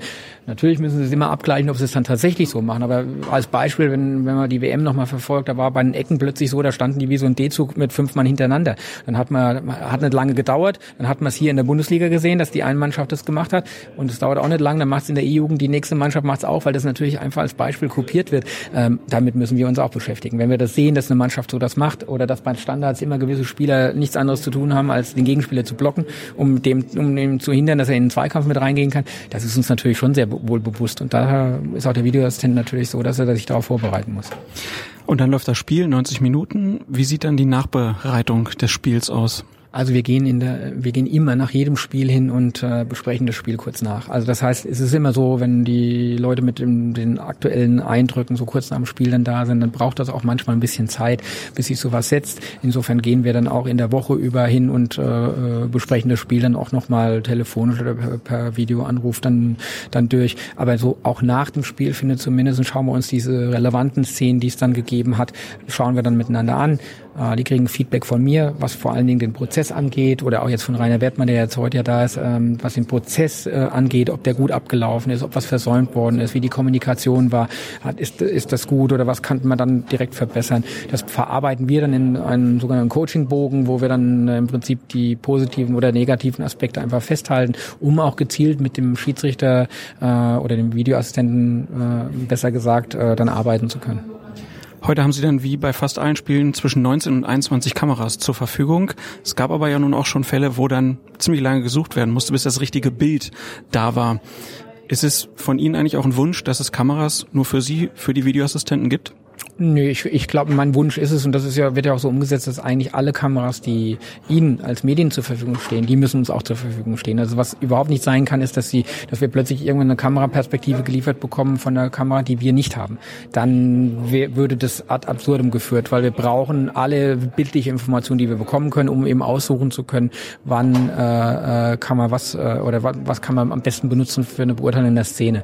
Ähm, insofern bin ich so zufrieden, wie es jetzt im Moment ist, und äh, das ist eben die Schwierigkeit bei 17 bis 21 Kameras also tatsächlich alle zu überblicken, um, um dann zu sagen, Mensch, ich habe hier noch eine Kamera, die vielleicht eine Auflösung der Szene bringen könnte. Also das klappt aber eigentlich ganz gut. Also keine Taktik-Cam, wo Sie dann vielleicht noch besser abseits bewerten könnten? Doch, die haben wir jetzt. Also die gibt's. Nach dem Vorgang in äh, Augsburg, beim Spiel Augsburg-Leipzig, wo wir eigentlich nur, ganz ehrlich gesagt, durch Glück die Situation lösen konnten ähm, und nachher eben eben diesen besagten Fall bekommen haben, dann haben wir plötzlich Bilder bekommen von der Kamera, die die, die, die Mannschaften für ihre taktischen Zwecke benutzen äh, ähm, und die genau die Situation perfekt aufgelöst hat, die haben wir dann im Nachhinein gesehen und dann habe ich auch gesagt, das ist ein Unding, das darf nicht sein und jetzt sind wir in der Lage, dass wir diese Kameras auch benutzen können, also insofern alles gut.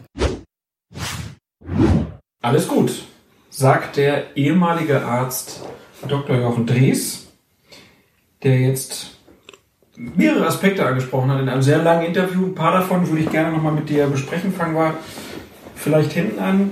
Da sieht man, finde ich, ganz gut so Lernprozesse. Ne? Du ja. hast eine Situation und dann auf einmal zeigt dir irgendein Fernsehsender irgendeine Einstellung und du sitzt im Keller unten oder stehst da und denkst, wo haben die dieses Bild her? Mhm. Und dass man dann sagt, alle Bilder, die es gibt, brauchen wir auch. Das ist ein Lernprozess. Das ist ein Lernprozess, wobei es in dem Fall nicht so war, dass sie es im Fernsehen gesehen haben, sondern das war die sogenannte Beauty Cam. Ich glaube, wir haben damals auch drüber gesprochen, bei ja. Augsburg gegen Leipzig. Also eine Kamera, die normalerweise dazu da ist, das Panorama zu zeigen. Und die hat dann diese entsprechende Abseitsstellung gezeigt, die anderweitig nicht aufzulösen war.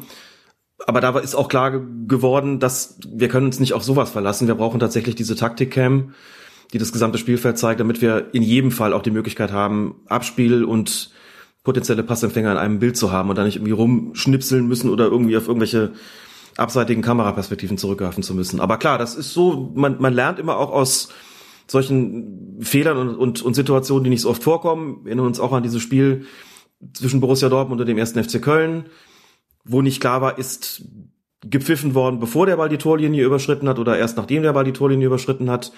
Dann hat man festgestellt, wir haben, wir hatten damals nicht die Möglichkeit, uns nochmal eine Wiederholung anzuschauen mit Ton. Das brauchst du aber, wenn du den Zeitpunkt des Pfiffes bestimmen willst, bestimmen musst. Dann ist es geändert worden. Und so ist das halt. Manchmal muss man Dinge weiterentwickeln, manchmal passieren halt Sachen, die man gar nicht auf dem Schirm hatte. Das finde ich vollkommen normal, dass sowas passiert. Hauptsache, man stellt es dann ab. Ja, also man merkt ja auch da schon eine Entwicklung. Ich habe es ja in dem Gespräch auch gesagt. Schiedsrichter tauchen an ganz unterschiedlichen Orten auf in Podcasts, in längeren Dokumentationen, in kurzen Telefoninterviews.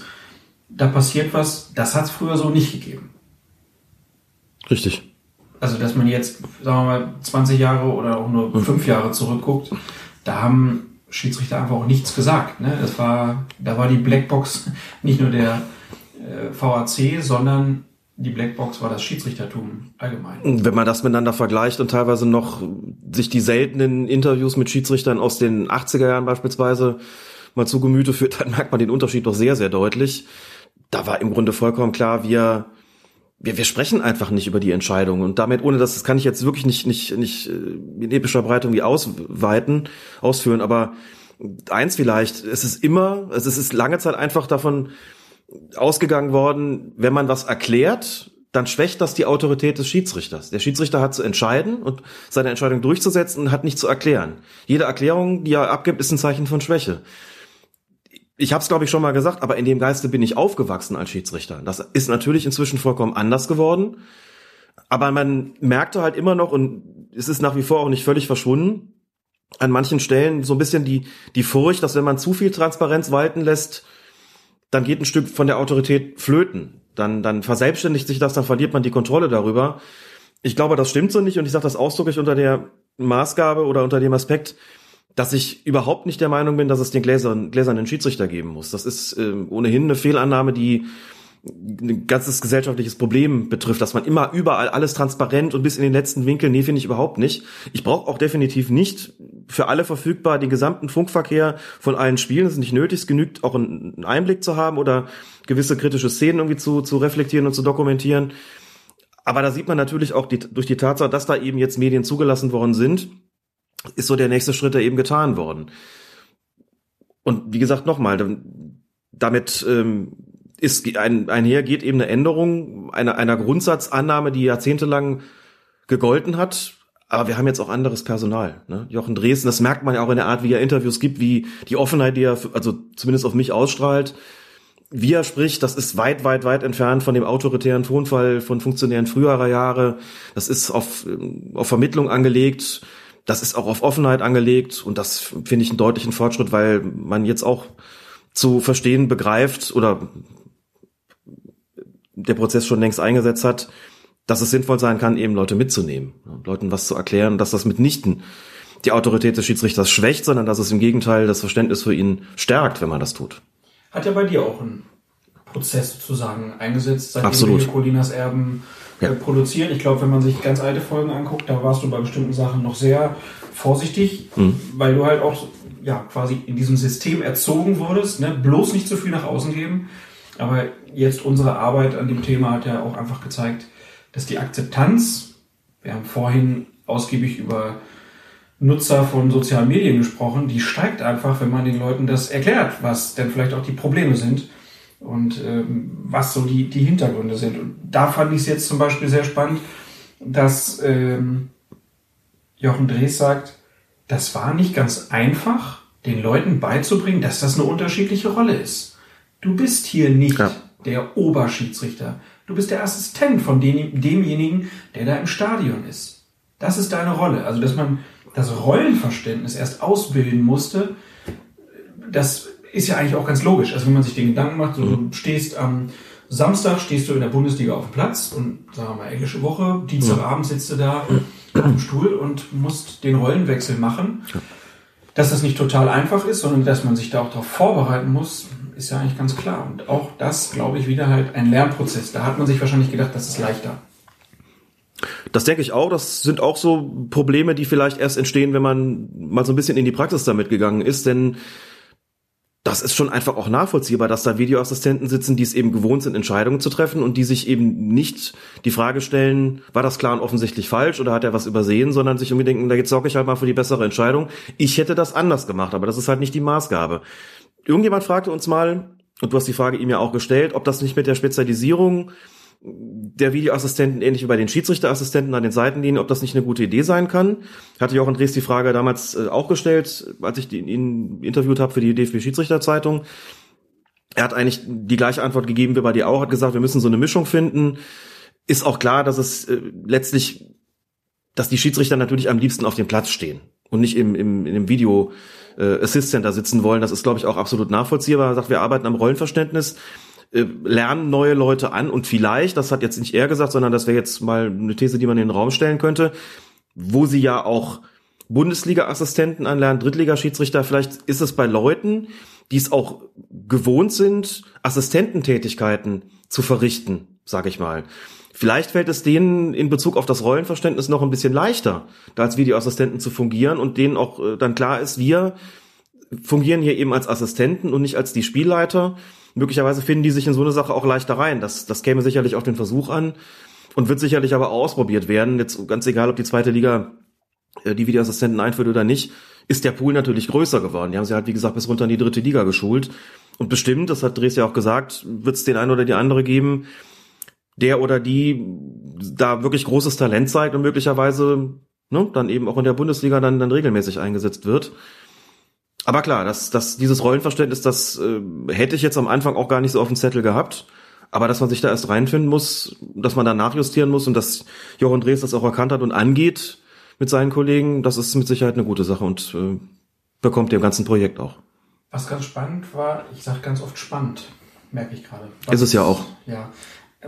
Was, wir hatten da ja auch drüber, drüber gesprochen, öfter mal, ähm, dass, dass der Videoassistent, dass es da einen Punkt gab, wo der, wo, wo die Hoffnung, dass es den gibt, größer wurde. Und dass der Wunsch danach größer war. Und äh, Jochen Drees sprach da in der Vorbesprechung auf nationaler Ebene von der Mutter aller Situationen.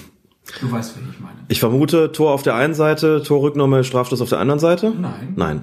National. Welches Tor hat am meisten für Aufregung gesorgt, wo man gesagt hat, das hätte der Schiedsrichter sehen müssen? Haben wir tausendmal drüber gesprochen. Andreasen, das Santo wahrscheinlich. Ah, okay.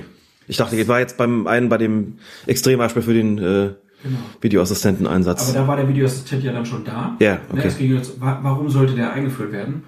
Ah, International hat er eine andere Szene genannt, wo auch die allergrößte Aufregung war, warum eine Entscheidung so getroffen wurde. Kleiner Tipp, eine Mannschaft durfte danach nicht zu einem Turnier fahren. das äh, Handtor von Thierry Henry im Qualifikationsspiel Frankreich gegen Irland.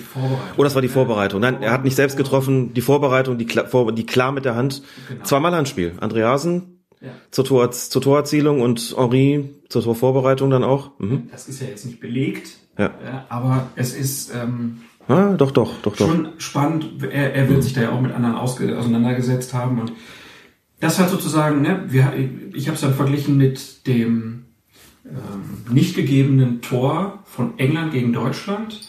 Lampard schießt, Ball hinter der Linie, Tor zählt nicht. Die FIFA schwenkt auf einmal um und sagt, okay, wir brauchen die Technologie.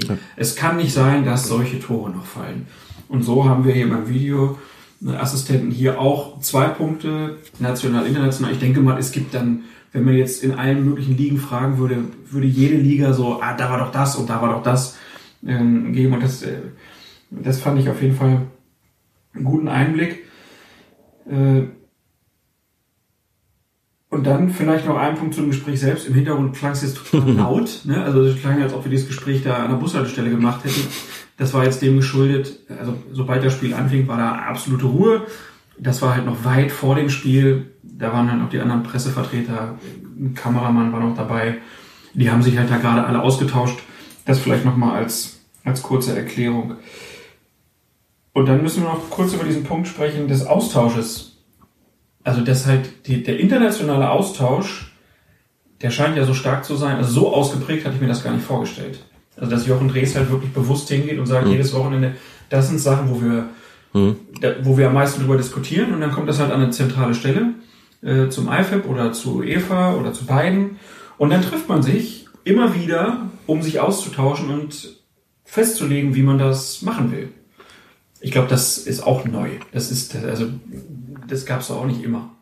Das wird es mit Sicherheit nicht immer gegeben haben. Was es, Der, der, eben, Digitalisierung hat natürlich dem Ja. Ganzen da Na klar. geholfen, ist ja logisch, ne? dass man die Szenen einfach verklippen und verschicken kann. Aber dass es halt auch so gemacht wird, zeigt ja, dass auch da ein Bewusstsein geschärft wurde, wir müssen versuchen, eine Einheitlichkeit international weiterhin hinzukriegen. Und das schaffen wir nur, wenn wir uns austauschen. Du hast über die türkische Liga gesprochen, wo ja Sachen ganz anders bewertet werden oder die Schiedsrichter ganz anders agieren. Und hier in Deutschland hat man ja auf diese große Kritik damit reagiert, dass man gesagt hat, der Schiedsrichter auf dem Platz entscheidet. Man hätte das ja auch ganz anders machen können. Man hätte einfach sagen können, nee, wir haben jetzt den Oberschiedsrichter in Köln, der meldet sich. Ja, und man sagt, nee, wir wollen das weiter auf dem Platz. wobei die, die das anders machen, natürlich, diejenigen sind auch der Meinung, sie sind da vollkommen im Einklang mit dem IFF-Protokoll. Ne? Kein einziger Verband Ja, würde jemals sagen, wir machen das aber ganz anders. Nein, Dieser Eindruck des türkischen Sportjournalisten, mit dem wir da äh, gesprochen hatten, der sich bei uns gemeldet hatte, dass sein Eindruck war es halt, dass die Schiedsrichter so ein bisschen nach dem Prinzip agieren, ach, wenn was ist, wird er sich schon irgendwie melden und eben möglicherweise dann eben nicht eine Entscheidung treffen, obwohl sie das so sollen. Ansonsten, ja, hast ja schon gesagt, klar, im Zeitalter der Digitalisierung geht alles schneller. Das ist ja auch sinnvoll bei so einem Projekt, das noch immer noch im Werden ist. Eine Testphase ist abgeschlossen, klar, aber das immer noch relativ jung ist und wo es immer wieder auch Fragen gibt, wie soll ich hier entscheiden, wie soll ich da entscheiden. Diese ganze Geschichte, so die, die, die sozusagen definitorische Ausdehnung dieses Begriffs in der Anwendung des, des Begriffs Serious Missed Incident, die in der ersten Saison überhaupt keine so große Rolle gespielt hat. Das ist ja auch eine regelphilosophische Frage, will ich das? Also was mache ich denn, wie gehe ich damit um, dass der Schiedsrichter irgendwo hinschaut, aber trotzdem nichts wahrnimmt aus irgendwelchen Gründen? Wie, wie gehe ich damit um, wie ordne ich das Ganze ein? Was hat das für Folgen auch für die, die Verständlichkeit für die Fußballfans und für die Spieler?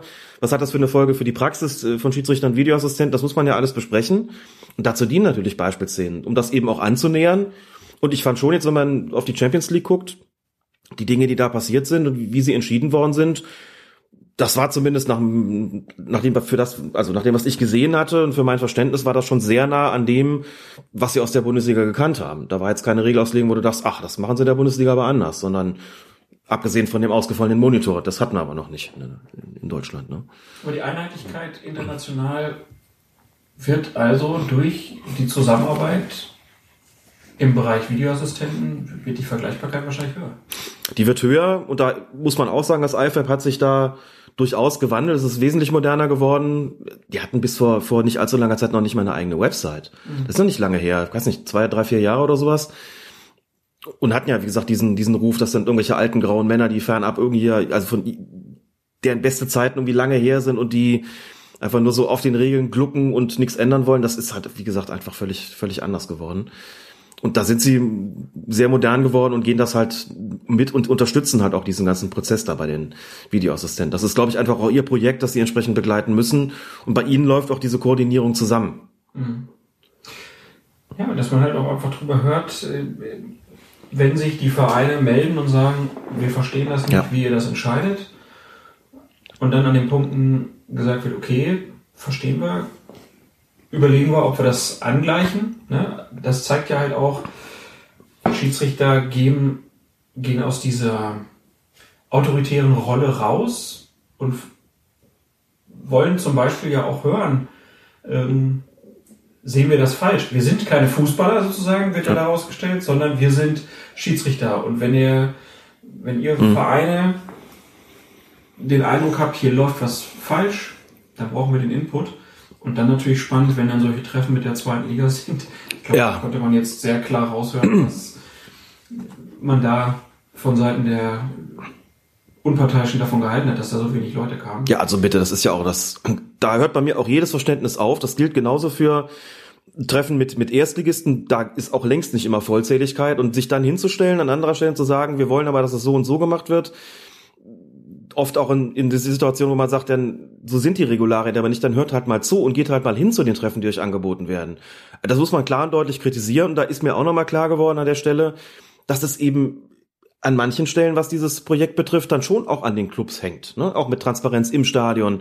Wenn es halt heißt, die Vereine sind dagegen, geht nicht nur um die technischen Voraussetzungen und nicht nur um die Frage der Zentralregie, sondern auch, dass die Vereine sagen, wir haben da Sicherheitsbedenken, die Leute rasten uns aus, wenn es irgendwie in der 90. zu einer umstrittenen Entscheidung in puncto ähm, Videoassistenten kommt, dann muss man die schon da auch ins, ins Gebiet und in die Pflicht nehmen. Da hat Jochen Drees recht, er hat sich ja sehr, sehr zurückhaltend geäußert. Wir können das ja deutlicher ansprechen.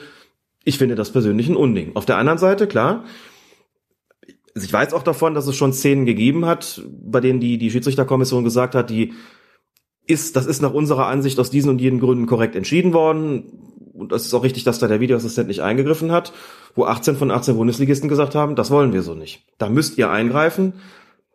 Das kann so nicht bleiben und da ist es auch vollkommen nachvollziehbar, da geht ja auch um Stichwort Akzeptanz, dass man dann in sich geht und nicht sagt, wir entscheiden das aber so und äh, das könnt ihr anders sehen, aber das ist uns dann wurscht, sondern dass man sagt, ja gut, also solange es nicht irgendeine komplette Regelbeugung ist, sondern um eine Auslegungsfrage geht, müssen wir schon mit den Vereinen sprechen, noch mehr als nur zur Kenntnis nehmen, was sie zu einer bestimmten Szene sagen und müssen uns gegebenenfalls auch umstellen, was das betrifft. Solange es in, wie gesagt, in Einklang mit den Regeln steht. So ist es. Zweite Liga wird jetzt, wenn wir dieses, diesen Podcast hier veröffentlichen, wahrscheinlich schon entschieden worden sein. Wir gehen einfach mal davon aus, trotz der hohen finanziellen Belastung, die das auch mit sich führt, dass die zweite Liga das auch möchte. Ich bin gespannt, wie das dann in allen Stadien umgesetzt wird, Mhm. weil ich mir bei manchen Stadien auch einfach vorstellen kann, dass die Umsetzung, gerade die technische Umsetzung vor Ort, schon auch ähm, Herausforderungen bedeuten. Gut, dann das also das Interview mit Jochen Drees vor dem Spiel, ne, auch vor Champions League. Es ist, wie gesagt, alles schon fast einen Monat her. Und jetzt gehen wir zurück in das Spiel Hannover 96 gegen Eintracht Frankfurt und hören in die 15. Spielminute. Weiter, weiter, Müsste gereicht haben. Keinerseits korrekt, ja. weiter. Und jetzt Achtung. Das, Nix. das ist nix. da Weiter. Nee, nee. Martin gar nichts. Weiter. Das ist. Zeig das hier nochmal ganz kurz. Einwurf weiß. Weil es Ja, jetzt, weil es jetzt im Aus, weil es jetzt im Aus erfragt, aber warten wir Nein, nein, alles gut. Das reicht nicht. Genau. Ja, das, das aufgeführt. ist ein minimaler Kontakt, aber das reicht niemals. Vorher schon eine Fallbewegung. Ja, das ist, glaube ich, mal so eine klassische Szene, wo dann im Endeffekt kein Eingriff erfolgt, aber man hört ganz gut, wie die beiden Videoassistenten im Zusammenspiel vor allen Dingen wirken, ne? wo dann klar ist, ah, ich höre mal rein. Und dann aber der Schiedsrichter auch direkt sagt, Martin, da war nix, wo man jetzt rätseln kann, wir wissen es nicht genau, ist mit Martin Martin Hinteregger gefallen. Klatsch. gemeint. da fällt der Stift. Ähm, ist Martin Hinteregger gemeint oder ist Martin Petersen gemeint? Wir glauben eher zweiteres jetzt in dem Fall, dass direkt die Rückmeldung ist, ich habe die Szene bewertet, da war nichts. Und dann hört man hinterher, wie dann die Szene nochmal auch zwischen den Assistenten bewertet wird, die dann auch sagen, ja, gucke ich mir an, fällt schon vorher war nichts. Genau. Ist, glaube ich, ein bisschen schwierig, so auseinanderzuhalten am Anfang, die ganzen verschiedenen Stimmen, die man da hat, wobei man Marco Fritz schon ganz gut unterscheiden kann, weil man merkt, er ist im Laufen und wirkt dann so ein, also nicht atemlos, aber man sieht schon, okay, das ist jetzt, er hat einen anderen, äh, anderen Puls jetzt gerade als die anderen, anderen, die im, äh, im Studio sitzen natürlich. Aber eben, wie so eine Kommunikation klassischerweise abläuft und dann letztlich auch endet und äh, natürlich auch damit, welcher, also wie, wie überhaupt die Sprache ist in so einer Situation, muss man ja irgendwie auch wissen, ne? Ja. Sprache generell sehr zurückhaltend. Mhm. Ich habe nach, wir haben nachher auch noch ein äh, Interview mit dem Videoassistenten ja, wo er das auch nochmal dann sagt, dass, oder wo ich dann einfach auch sage, dass es einfach sehr, sehr wenig Kommunikation ist und die sehr zurückhaltend ist. Das habe ich das ganze Spiel gedacht. Also Ja. war jetzt, um ein bisschen was vorwegzunehmen, vielleicht auch in dem Fall so, dass in der zweiten Halbzeit, das Spiel war natürlich dann auch entschieden, aber ich war trotzdem erstaunt, wie wenig da geredet wurde. Das ist aber unterschiedlich. Ich glaube, ich bin mir jetzt gerade nicht ganz sicher, ob ich es in der vergangenen Podcast-Folge gesagt habe, als ich da ja selbst in dem Video Assist Center war und Benjamin Cortus als Schiedsrichter miterlebt habe und eben Günther Perl als Videoassistenten und Perl in der Halbzeitpause gefragt habe, wie denn so der, wie viel denn so gesprochen wird auf dem Platz, ob das jetzt so im Schnitt liegt, wie, wie, wie viel Cortus da kommuniziert. Ich fand, sie haben relativ viel gesprochen im, im, im Team. Okay. Und Günther Perl hat Also gesagt, Team heißt jetzt, welcher mit seinen, mit seinen Schiedsrichterassistenten. Ja, okay. Also auf dem, wie viel auf dem, also die beiden, haben- Ja. die drei haben, äh, oder vier, muss man sagen, mit dem vierten Offiziellen, Guido Winkmann damals schon relativ viel kommuniziert. Günther Perl sagte, das sei durchaus auch so üblich, aber sagte auch, es gibt einige Schiedsrichter, die wollen fast jeden Pass angesagt haben, von wem der kam. Und es gibt Schiedsrichter, die sehr deutlich sagen, ihren Assistenten gegenüber wirklich bitte nur das aller, aller, aller Notwendigste. Und sagt, es gibt keine, keine Anweisung, wie viel zu kommunizieren ist, sondern das, da dürfen die Schiedsrichter auch von ihren persönlichen Vorlieben abhängig machen. Nur die Entscheidung muss stimmen. Und da reden halt die einen mehr und die anderen weniger. Ich muss ja auch zugeben, dass ich Schiedsrichter Marco Fritz, ich, man kennt ihn, er ist ja jetzt auch schon jahrelang Bundesliga-Schiedsrichter, aber dass ich ihn dann mal wirklich so 90 Minuten auch so erlebt habe, ich habe keine großen Interviews mit ihm oder so gesehen. Und da muss ich sagen, dass der Umgang, den er dann auch so auf dem Feld getroffen hat, wir hätten gerne noch mehr Szenen gespielt, aber wir haben jetzt nur äh, so Schlüsselszenen bekommen, also vor dem Spiel, ähm, dann halt die Schlüsselszenen des Spiels, die Tore vor allen Dingen. Aber was man so gehört hat, war, der hat dann zum Beispiel gewusst, Sebastian Haller spricht nicht fließend Deutsch, mit dem hat er Englisch kommuniziert. Ähm, als der sich dann aufregte, da war musste ich einmal so lachen, weil man kennt das ja von sich selbst, so wenn man jetzt nicht andauernd Englisch spricht, dann, dann sagt er irgendwie so, you can speak normal to me. Mhm. so eins zu eins Ja. irgendwie übersetzt. Aber er hat das immerhin, immer gut hingekriegt, die Leute auf ihrer Ebene einzufangen, auf der sie sind. Mhm. Ne? Also kam Marvin Baccalords dann irgendwie an, der ja auch so einer ist, Typ, im Notfall send sich mal ein um, ne, um ein Zeichen zu setzen. Und dem hat er auch, Backer, ist eine unterschiedliche Gewichtsklasse. Das, das kann ich nicht so pfeifen oder so, ne? Oder dann auch die, die, die Kommunikation dann, wenn er dann irgendwie dann Leuten klar machte, dass, dass er halt der ist, der das Spiel leitet und oft mit dem Lachen, ne? also den Leuten dann auch einfach so mit dem Lächeln sozusagen die Aufregung rausgenommen zu haben, das fand ich schon echt stark. Also da, da, da, da war der Eindruck in diesem Spiel, hier hat ein Schiedsrichter das Spiel auf allen Ebenen im Blick. Ich meine, er wurde jetzt auch nicht so gefordert wie in anderen Partien, das glaube ich schon, äh, aber man, man bekam schon mal einen sehr guten Eindruck, wie er das dann gemacht hat. Ne? Also dann auch Philippe dann irgendwann, der ja dann auch eine gelbe Karte bekam und einfach auch so ein Spruch so, be careful Philippe, aber so wirklich mit so einem ganz klaren Ton, dass der auch wusste, okay, jetzt sollte ich mal ein bisschen anders spielen, sonst fliege ich hier gleich runter. Also, Hilfestellung geben. Hilfestellung spielen, die Sprache der Spieler sprechen, wie man so schön sagt. Ja. Auch unterschiedliche Sprachen, also im buchstäblichen wie im übertragenen Sinne. Das ist total wichtig, sich auf die verschiedenen Charaktere auch einzustellen, weil das notwendig ist. Du musst sie alle gleich behandeln im Sinne von, von gleichwertig natürlich, aber du musst sie unterschiedlich behandeln, soweit sie unterschiedliche Ansprachen benötigen. Und das beherrscht natürlich ein erfahrener Bundesliga-Schiedsrichter sehr gut. Ich finde, so was du von ihm wiedergibst, das spiegelt so meinen Eindruck, den er auch bei seinen Spielleitungen vermittelt, ohne dass man ihn hört, eigentlich sehr gut wider. Und in den Interviews auch. Das stimmt. Dann würde ich sagen, gehen wir einfach in die nächste Szene machen. Mhm. 30. Spielminute beim Spiel Hannover 96 gegen Eintracht Frankfurt. Der letzte passte, ja. Das muss ich mir nochmal angucken. Okay, Spiel läuft weiter. Zeig mir hier unten mal. Hat den Ball in der Hand, aber nicht strafbar. Nee, das ist nix. Und ansonsten fällt er Weiter, weiter, weiter, weiter. Alles okay? Ja, alles okay. Genau richtig, Marco. Weiter geht's. Programm sieht man es nochmal. Ja, das, das ist völlig unabsichtlich. Hier also das Beispiel mal eines Handspiels. Ich glaube, man kann ganz deutlich aus der Kommunikation heraushören, der Assistent sagt schon mal, die Szene muss ich mir nochmal angucken. Dadurch weiß der Operator, okay, und diese Szene muss ich nochmal ran, eventuell, oder die bereite ich schon mal vor. Und dann der Schiedsrichter, der sich meldet und sagt, das war kein Handspiel. Und der Videoassistent gibt kurz Rückmeldung, hast alles richtig gemacht. Also war Handspiel aber nicht strafbar. War dran. Das Ja, ist ja auch wichtig, genau. ne? Ist einfach Ja, zu sagen, also- ich habe den Kontakt zwischen Ball und Hand wahrgenommen. Ja. Können jetzt nicht nachvollziehen, welche Szene das genau gewesen ist, ehrlich gesagt. Ja. Aber egal. Ähm, er ist mit der Hand dran gewesen, aber für mich nicht strafbar. Damit ist auch schon eine entsprechende Vorgabe gesetzt. Gut, und der prüft's dann und stellt fest. Aber auch da mit knappen Worten. Und offensichtlich hat der Abgleich, der, also wie man annehmen darf, dann offensichtlich auch sehr schnell stattgefunden hat. Dank der präzisen Kommunikation dann ergeben tragfähige Entscheidung. Ja, und das ging ja dann auch wirklich immer sehr schnell. Ne? Also die Operatoren sind halt so geschult, dass sie Szenen sehr, sehr schnell auf die entsprechenden Bildschirme bringen können. Ich habe am Anfang gesagt, so mich erschlägt das total. Ich wusste überhaupt nicht, wo ich hingucken müsste.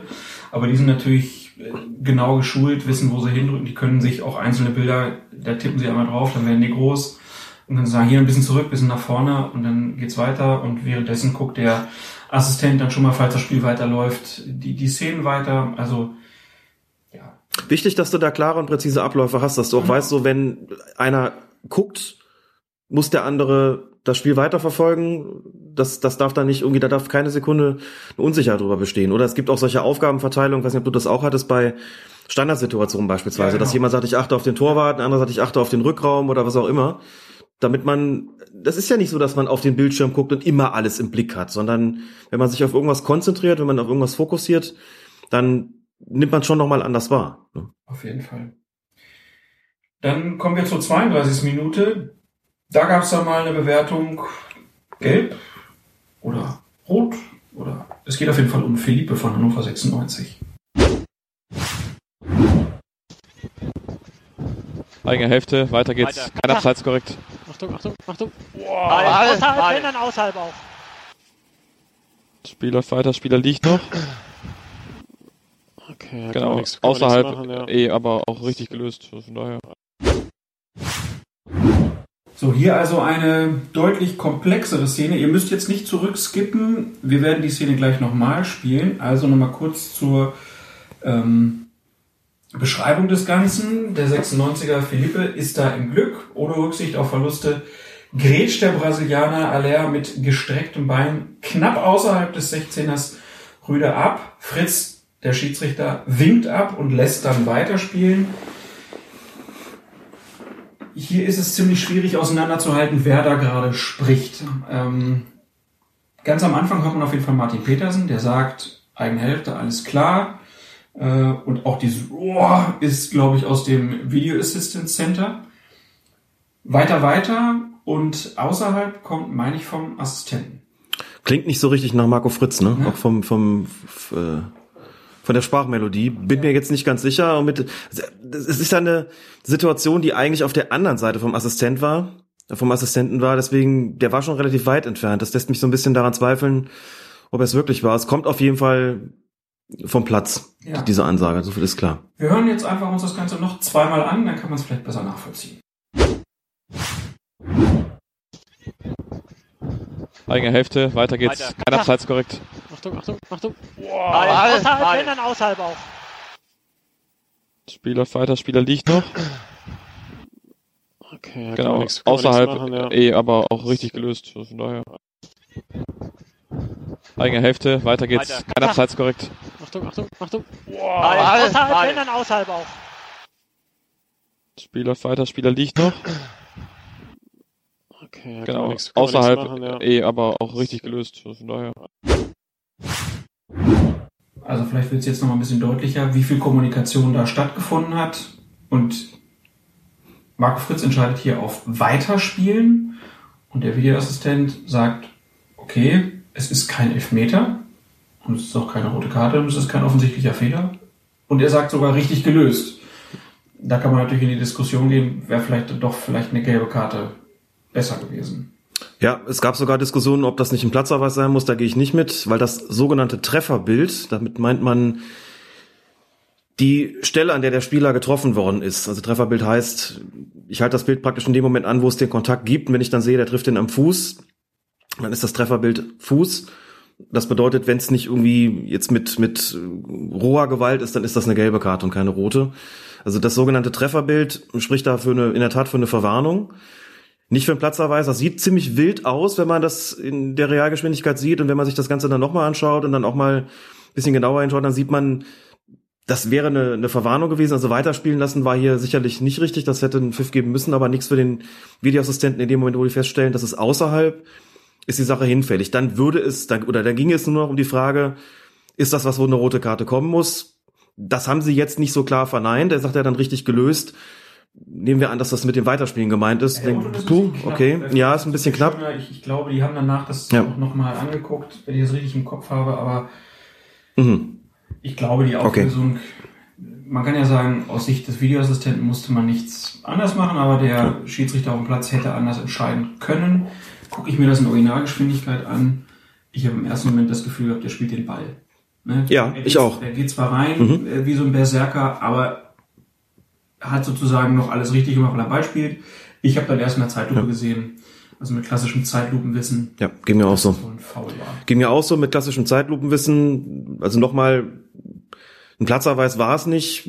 So, wenn man es dann nochmal guckt, kann man überlegen, hm, muss man sich das nicht nochmal genau angucken, ob das doch in, in Rede stellt. Aber da muss man vielleicht auch sagen, da gibt's dann auch einfach teilweise die, oder gibt's, was heißt teilweise, da gibt's dann die geschulteren Augen. Wirklich die geschulteren Augen, die relativ schnell sehen. Da müssen wir gar nicht dran gehen. Das ist äh, deutlich zu erkennen, so das ist am weit vom Platzerweis entfernt. Da müssen wir nicht noch großartig irgendwas verlangsamen halt. Ne? Schließe ich daraus. Aber äh, bisschen überrascht war ich schon, wie schnell es abgehandelt worden ist. Ja, ja, aber die, die Bearbeitung ist ja dann halt auch so, dass er das in dem Moment, wo er sagt, es ist durch, hat das Ja. schon dreimal gesehen. Ja, das ist Also richtig. das, das geht dann halt auch sehr, Zack, sehr zack. schnell. Wenn dann eine nehmen wir jetzt die Entscheidung da beruhigt mit aus, dann hat man ja immer das Gefühl, oh, das dauert immer so lange, ne? Ich verstehe das nicht, warum das so Hm. lange dauert. Dann muss man halt sagen, das hat ganz viele Faktoren, die da zu berücksichtigen sind. Wenn eine Szene mehrere Sachen sind, wo zu bewerten ist, dann muss jede einzelne Szene bewertet werden und äh, angeschaut werden. Das kann lange dauern. Dann kann es sein, dass nach dem richtigen Kamerabild gesucht werden muss. Das ist ja auch immer eine Schwierigkeit. Das dann- dauert halt auch schon ein paar und Dann Sekunden. geht es auch immer noch um die Kommunikation mit dem Schiedsrichter. Was hast du gesehen? Mir zeigen die Bilder was anderes. Äh, hier ist ein offensichtlicher Fehler oder ähm, hier hast du den falschen verwarnt oder was auch immer. Dann muss man das halt nochmal anders lösen. Das kann dann schon dauern manchmal. Und einen Faktor darf man bei der ganzen Sache wirklich nie vergessen, das ist der Faktor Verantwortung. Die Leute tragen Verantwortung für ihre Entscheidung. Und die, die, die sie treffen, ist endgültig. Wenn wir am Fernseher sitzen, dann wirklich mit, mit Bier und Chips sozusagen gucken drauf und der Regisseur hat uns zwei Zeitlupen eingespielt, dann haben wir uns eine Meinung gebildet und gesagt, ist doch klar, was da Sache ist. Ne? Kommt schon immer mal wieder auch vor, dass dann noch eine kommt, denkst du, oh, jetzt ist es schon nicht mehr so klar. Und die müssen in kurzer Zeit eine Entscheidung treffen, die dann auch sitzt und endgültig ist und für die, für die sie Verantwortung übernehmen. Das darf man nicht vergessen. Das ist schon auch eine wichtige Sache, vielleicht die wichtigste überhaupt. Und auch dann nochmal zum Rollenverständnis. Du bist als Videoassistent ja jemand, der dann überlegen muss, ob er die Entscheidung nicht selbst korrigiert, aber ob er eine Korrektur empfiehlt. Klar, der kann der Schiedsrichter nochmal gucken gehen, aber das sind alles Faktoren, die eine Rolle spielen und das war ja auch mein Eindruck, als ich da gewesen bin. Das geht wahnsinnig schnell. Vor allen Dingen eben unter der Maßgabe, was man erst alles tun muss. Wie du gesagt hast, Kamerabild auswählen, die Kommunikation, dann auch kurz vielleicht mal der Denkprozess. Das muss man ja kurz auch mal abstimmen vielleicht. Ne? Das ist dann nicht immer nur intuitiv. Jedenfalls nicht mit Videoassistent. Ja, da brauchst du auch im besten Fall natürlich Operatoren, die auch ein Verständnis für das Spiel haben. Tja. Das stelle ich mir halt auch nicht so ganz einfach Nee. vor. Ich meine, die Bedienung von solchen Bildprogrammen, das kann wahrscheinlich jeder lernen. Da gibt es dann aber auch unterschiedliche Geschwindigkeiten. Aber dann halt auch immer zu sehen, okay, meine Aufgabe ist jetzt das Mhm. hier schon mal vorzubereiten und wahrscheinlich, also da gibt es ja dann auch so einen Kameraplan, also die wissen dann auch genau, wir haben eine Kamera hier, Kamera da, Ja. Führungskamera, es gibt bestimmte Kameras, die werden oft benutzt, es gibt Kameras, die werden seltener benutzt, aber sie wissen, dass es diese Kameras gibt und können dann auch sagen, okay, das wird die beste äh, Perspektive sein und dann kann man dann auch nochmal sagen, nee, gib mir das mal von vorne, gib mir das mal von hinten, gib mir das mal von der Seite und dann muss das zack, zack, zack gehen, dass die Sachen dann da funktionieren. Und wenn du da jemand bist, der von Fußball vielleicht gar keine Ahnung hat oder so, oder auch vielleicht dann im besten Fall sogar noch von der Schiedsrichterei äh, eine Ahnung hat, dann, dann wird es wahrscheinlich schwieriger, als wenn du selber schießt. Es sind einige Schiedsrichter als Operatoren tätig. Die sagen auch, dass das von einem großen, dass das von, von großem Vorteil ist, wenn man das eben selbst weiß. Natürlich brauchst du dann immer noch das technische Verständnis, welche Kameraperspektive ist jetzt die beste. Das lernt man natürlich auch dazu, auf eine Szene zu gucken und schon im Kopf zu haben, jetzt könnte die Kamera hinten oben rechts oder was auch immer jetzt die beste sein und das dann entsprechend zuzuschalten. Ist auch ein Lernprozess und äh, die Operatoren, mit denen ich gesprochen habe, haben auch gesagt, sie sind einfach im Laufe der Zeit immer schneller geworden. Das wird auch getestet, ne? das wird auch festgehalten. Die trainieren natürlich auch, ne? die kommen da nicht immer, immer samstags dahin und dann machen sie mal, sondern die kommen teilweise auch unter der Woche, um zu trainieren, auch mit den, mit den Schiedsrichtern, die trainieren auch, um ihre Präzision und Geschwindigkeit zu verbessern. Und das wird auch festgehalten, das wird dokumentiert. Und da ist es schon zu sehen. Am Anfang haben sie vielleicht noch 12,5 Sekunden gebraucht, um die besten Kameraperspektiven auszuwählen und irgendwann sind sie vielleicht bei 6,8 Sekunden oder was auch immer. Manchmal ist es auch nicht ganz so leicht, je nach, je nach Szene. Und das spielt natürlich eine Rolle. Und die Zusammenarbeit mit dem Schiedsrichter, äh, mit dem Videoassistenten äh, tut natürlich ein Übriges, denn der muss sich ja auch auf die verlassen können. Und wenn er da entsprechend seinen Bookmark setzt, wenn er sieht, okay, da ist eine Szene, die müssen wir gleich nochmal checken, dann ist den Operatoren auch klar, es gibt gleich Arbeiten, wir können schon mal Gedanken darüber machen, wie in den drei Sekunden, die sie dann Zeit haben, welche Perspektiven könnten sich da am besten eignen. Erklär doch mal, was heißt das Bookmark setzen? Wir haben es ja schon gehört jetzt bei den, bei den Szenen, dass es, es passiert etwas auf dem Platz. Und das sieht der Videoassistent in der Regel so in der Führungskamera. Also er sieht irgendeinen Vorfall, wo er denkt, da könnte was draus resultieren. So, und dann drückt er schon mal so ein Knöpfchen und dann weiß der, der Operator, das ist die Szene, bis zu der er zurückspringen muss. Weil man dazu sagen muss, wenn der die Szene sozusagen einbucht, dann also könnt ihr sagen, wenn er dahin zurückspringt, ist er ja schon passiert, aber die haben, die haben eine Latenz von drei Sekunden auf den unteren Bildern. Das heißt, die, entsprechend äh, setzt das dann drei Sekunden vorher ein. Und dann weiß der schon, dahin muss er gleich zurückspringen, dann geht das eben schnell. Und der muss nicht erst anfangen, da an seinem Regler irgendwie zu drehen. Technisches Hilfsmittel. Das ist ein technisches Hilfsmittel, genau. Und dann wird automatisch bei den Bildern, Genau. sobald er den Bookmark gesetzt hat, Richtig, genau. geht's drei Sekunden zurück und dann hat er schon, dann ist er näher an der Stelle dran, weil er dann einfach laufen lassen kann, okay, und dann sagt er, Dann kann er laufen lassen, ganz genau. hier wird's entscheidend. Ja. Wir haben dann eine Szene gehabt, das war so 38., 39. Spielminute. Da waren dann, also die Assistenten melden sich ja dann schon, haben wir jetzt eben in der Szene auch gehört, die haben ja gesagt, war außerhalb, ne, zum Beispiel, das war dann der Assistent, das war nicht der äh, Videoassistent, sondern das war der Mann am Platz, der gesagt hat, war außerhalb, um ihm da direkt eine, eine Mhm. Hilfestellung zu geben. Und dann war irgendwie so eine Szene, wo dann auch gesagt wird, hier, du müsstest mal das und das machen. Ich weiß nicht mehr genau, wie der Wortlaut war. Und dann hat Fritz mit einer ganz, mit einer ganz klaren Ansage gesagt, äh, ich habe alles unter Kontrolle. Und dann war den Assistenten klar, okay, wir halten jetzt die Klappe. Ja. Ne? Also der, sozusagen auch, hier finden keine langen Diskussionen statt, wenn wir sie nicht brauchen, sondern ich sehe hier alles gerade, bleibt ruhig sozusagen. Da war dann auch klar so dieses, das Rollenbild, ne? Also da ist es wirklich, der Mann auf dem Platz ist, ist der Boss und die anderen wissen dann auch, okay, wenn er das sagt, dann brauche ich jetzt auch nichts mehr sagen, es sei denn, er hat wirklich was aus meiner Sicht ganz, ganz falsch gemacht. Aber in dem Fall, da war die, die Diskussion dann klar. Dann ging es in die Halbzeit. Da hörte man dann auch so ein bisschen, die Schiedsrichter tauschten sich dann auch mal mit Spielern kurz aus. ne? Also generell so der Austausch auf dem Platz ist, ja, wie soll man das beschreiben? Professionell freundschaftlich vielleicht? Also da gibt's wenig, die, die nur meckern die ganze Hm. Zeit. War jetzt in dem Spiel zum Beispiel so. Also man sieht ja auch manchmal Spiele, da sind nur Rudelbildungen. Ich glaube, da geht's dann höher her. In dem Fall war es so große Akzeptanz, Respekt zwischen Spielern und Schiedsrichtern. Also das war in dem Fall jetzt, glaube ich, relativ vorbildlich. Dann ging es in die Pause, äh, hab ich ja gesagt. Dann fiel das 1 zu 0. Da haben wir jetzt leider den äh, Ton dazu nicht bekommen. Aber äh, wir haben dann den vom äh, zweiten Tor. Das war in der 63. Minute. Da war vorher noch was passiert. Äh, Da ging es so ein bisschen andersrum. Da waren die Assistenten, die immer sagten, oh Achtung, äh, nee, kannst weiterlaufen lassen, kannst weiterlaufen lassen. War nix, war nix. Und man merkte so, okay, das wird so eine Kette von Zweikämpfen, wo dann am Ende vielleicht das üble Foul kommt. Da haben wir schon öfter darüber gesprochen, Ja. wenn der Schiedsrichter zu spät pfeift. Und da sagte Fritz dann auch so, wir können jetzt nicht alles laufen lassen. Und dann die nächste Szene, wo es dann eng war, die hat er dann abgepfiffen. Also im Prinzip das, was du auch mal gesagt hast, als Schiedsrichter, man kann nicht Zweikämpfe, weil sonst irgendwann gibt's ja dann den großen Zusammenknall und alle sagen, wie das lässt alles laufen, das jetzt nicht. Die Spieler erwarten das natürlich dann auch, ne? Wenn du merkst, so, das zieht irgendwie an und du lässt laufen und laufen und laufen, das wird immer, also die Härte zieht an, dann musst du einfach mal auch die Gelegenheit nutzen, bei einem also Pfiff zu setzen, nicht bei einer, wie gesagt, immer unter der Maßgabe, nicht bei irgendeiner, keine Fantasiepfiffe. Es geht nicht darum, irgendwas zu erfinden, aber es geht darum, einen Zweikampf, der wirklich 50-50 ist oder vielleicht auch mal, wo du vielleicht sonst sagst, irgendwie 60-40 dafür nicht zu pfeifen, dass man den mal mitnimmt und sagt, wir bringen hier mal Ruhe rein. Das sorgt für Akzeptanz. Das wollen die Spieler auch. Einfach mal die Härte rauszunehmen und dann auch mal vielleicht eine Ansage zu machen. In der Situation kommt mal ein bisschen runter, so und beruhigend auf sie einzuwirken. Das ist dann schon wichtig.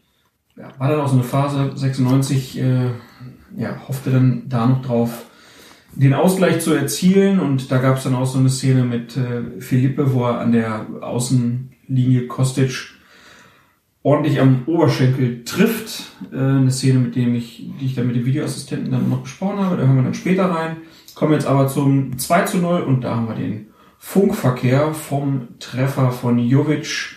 Kopfballtor, die Flanke kam von Kostic und wir hören einfach mal rein.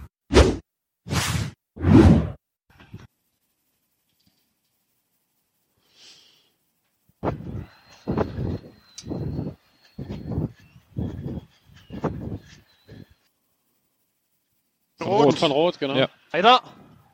Ja. Oh. Der Ball kam ja von Rot, aber Ja. was davor, Das davor, davor rein. Geh mal weiter Ja. zurück, zurück, zurück, Ab der Balleroberung. zurück. Wo willst du hin? Weiter zurück. Jetzt rein. Okay, jetzt. Genau, ab Laufen da. lassen. Ja. Mhm. Bisschen, bisschen schneller. Ja, ja. Das Kommt schon. Normalgeschwindigkeit, das ist am besten. Okay. Oh, Goal. Okay, das ja, ist nix. Tor, Tor. Für euch. 2-0, freu dich. Über, Okay. alles gut. Ja, passt, alles gut. Und der war auch nicht aus. Ja, ja. gut Genau. Okay. Der 63. Tor bestätigt, Marco, Tor korrekt. Ah. Marco Fritz will einem fast lästig. Ja. Klar weiß ich doch, dass das ein Foul war. Hab's doch dem Spieler schon bestätigt. Hast du gehört? It's a goal for you. It's a goal for you, genau. Freu dich. Freu dich doch jetzt mal. Ja, und es war auch eine Frau anwesend. Genau. Goal. Wir wissen jetzt also, die Goal-Line Technology hat eine weibliche Stimme. Genau. Wir hören noch mal rein. Hört ihr sie?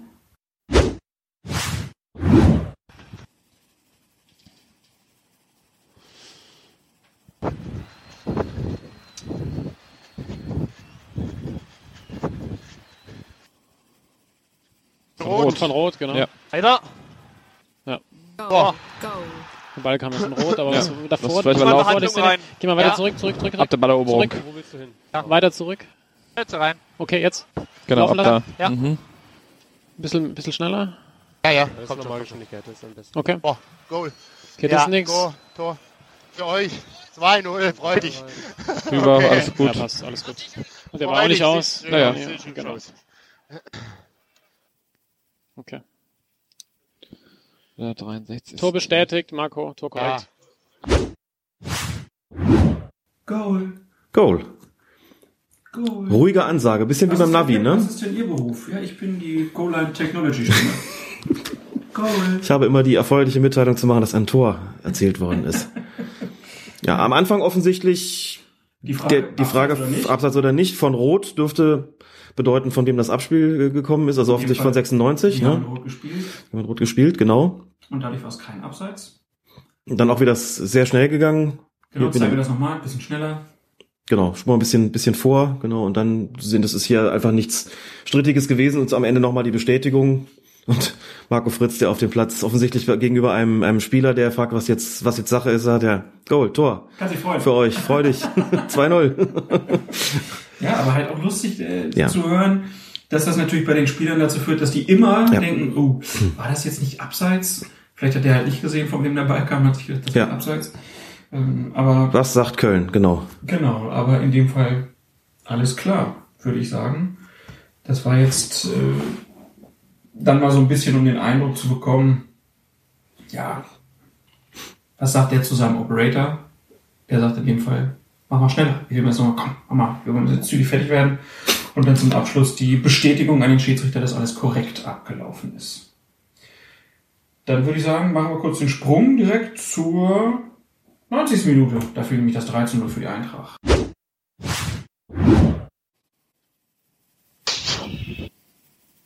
Okay, passt.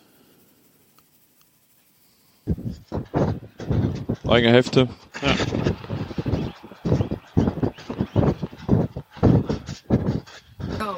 Ja. Okay, wir gucken Lass nochmal mal durchlaufen, aber müsste passen. Genau, lass noch mal kurz hier. Ja. Eins, zwei, tschüss, fertig. Ja, Ja, alles gut. Passt. Kann ich den Wechsel machen schnell? Ja. Marco, Tor korrekt. Danke. Das 3 zu 0 für die Eintracht in der 90. Spielminute. Goal. da war sie wieder. Ja, Wie schnöde das ist, ne? wir haben es jetzt mal zweimal hintereinander gespielt. Aber das ist natürlich dann auch, die haben ja die Vibration am Ohrarm, glaube ich. Oder nee, die haben die Uhr ja auch noch, wo dann draufsteht, ob es ein Tor war. Mhm. Aber so haben sie direkt auch das akustische Signal, das war jetzt ein Tor. Genau. Ich weiß jetzt nicht, ob die, ob es am Arm noch vibriert, glaube jetzt eher nicht, aber das akustische Signal und Sie können auf die Uhr schauen, auf diese Torlinientechnologie Uhr sozusagen. Das ist also laufen ja mal mit zwei Uhren rum, ne? Ja. Eine zur Zeitmessung, die andere eben speziell für diese Technologie und bekommen das das akustische Signal dann auch nochmal. Wusste ich auch nicht, wie sich das anhört. Ja und Ist mir ansonsten im Spiel auch gar nicht aufgefallen, als, wir, als ich den Funk gehört habe. Ging jetzt so schnell. Goal. Vielleicht ist es auch etwas, was man äh, besser wahrnimmt, wenn man tatsächlich nur das Audio hat und nicht die visuellen Eindrücke dazu. Ne? Auf der anderen Seite muss man jetzt sagen, es waren jetzt auch schon natürlich Dinge dabei. Also wir hatten das jetzt ja nicht mehr bildlich vor Augen. Das macht es an manchen Stellen so ein bisschen unbefriedigend, vermittelt eher so einen Eindruck von der von dem, was gesprochen wird und die, die Geschwindigkeit und Präzision, aber nicht so sehr, wie weit das zu den Bildern passt. Das ist jetzt ein bisschen schwierig. Wir wissen auch nicht, was mit 1, 2 Tschüss fertig gemeint gewesen ist. Vielleicht einfach, das Spiel ist jetzt entschieden, Ja. 90. Minute, 0 zu 3. Thema durch. Also so würde ich das jetzt interpretieren. Also sonst ergibt das eigentlich keinen weiteren Sinn. Tor ist auch schnell gecheckt worden. Thema durch. Ne? Oh, dann ulkig, dass dann direkt so, das ist noch Torjubel und dann kann ich einen Wechsel machen. Jo, machst einen Wechsel und dann in 90 plus 1 ist der Spielerwechsel Gacinovic für Rebic noch äh, angemerkt. Ja. da war dann direkt durch und dann war dann auch so, Tor ist gecheckt, dann kurz das Danke, fertig ist die Laube. Eins, zwei, tschüss, fertig. Genau. Da stößt man so ein bisschen, muss ich schon, schon sagen, an die Grenze des, des Podcastens so. Ne? Das ist so tatsächlich jetzt was, das man, glaube ich, besser verarbeitet, wenn man tatsächlich die Bilder dazu hat, wenn man dann einfach feststellen kann, was passiert da jetzt gerade und kann es wirklich direkt zuordnen und hat auch das Gefühl, ah, darauf bezieht sich jetzt der Kommentar, mhm. der sagt weiter, weiter, weiter, das wissen wir jetzt nicht. Deswegen muss jetzt sozusagen der Schwerpunkt in der Vermittlung der Eindrücke auf an anderer Stelle liegen. Deswegen haben wir jetzt auch entsprechend drüber gesprochen. Aber ähm, gut, es gibt ja auch die Möglichkeit inzwischen bei der anderen, anderen Szene, das, das Visuelle dazu dann, dann wahrzunehmen. Beispielsweise bei sportschau.de. Bei einem anderen Spiel allerdings dann. Ja, die hatten einmal auch ein Spiel, wo Schiedsrichter Winkmann äh, Assistent war, wie Assistent an dem Tag. Haben wir ja auch verlinkt. Und Christian Dingert genau. Schiedsrichter gewesen ist und da gab es auch einen Eingriff und der ist auch entsprechend dokumentiert. Da lief auch alles glatt. Ja, da lief alles glatt. Wir haben jetzt die Szene gar nicht, gar nicht groß besprochen. Hätten wir eigentlich auch tun können. Da war tatsächlich, da gab es auch so eine kleine Twitter-Diskussion darüber, die ich nachvollziehen konnte in der Szene ging es ein bisschen darum, da gab es schon einige, die ein bisschen erstaunt darüber waren, über die Bildauswahl, die getroffen worden ist, weil unser geschätzter Kollege Julian Ritter, Twitter unterwegs als Bimbeshausen, hat dann gesagt, ich habe hier eine Perspektive, die aus meiner Sicht am besten zeigt, dass da es ging um den zurückgenommenen Strafstoß, einen zurückgenommenen Strafstoß für ähm, Nürnberg, glaube ich, ne? Ja, genau, zurückgenommener Strafstoß für Nürnberg. Er sagt, da sieht man an einer Stelle eigentlich sehr deutlich, dass der Ball gespielt wird und dass der andere schon im, im Sinkflug ist. Ja, für Hoffenheim? Na, wurscht. Jedenfalls sagt er, die Bildauswahl, die da getroffen ist, getroffen worden ist, stellt er so ein bisschen in Frage, weil er sagte, die Perspektive hatten sie auch.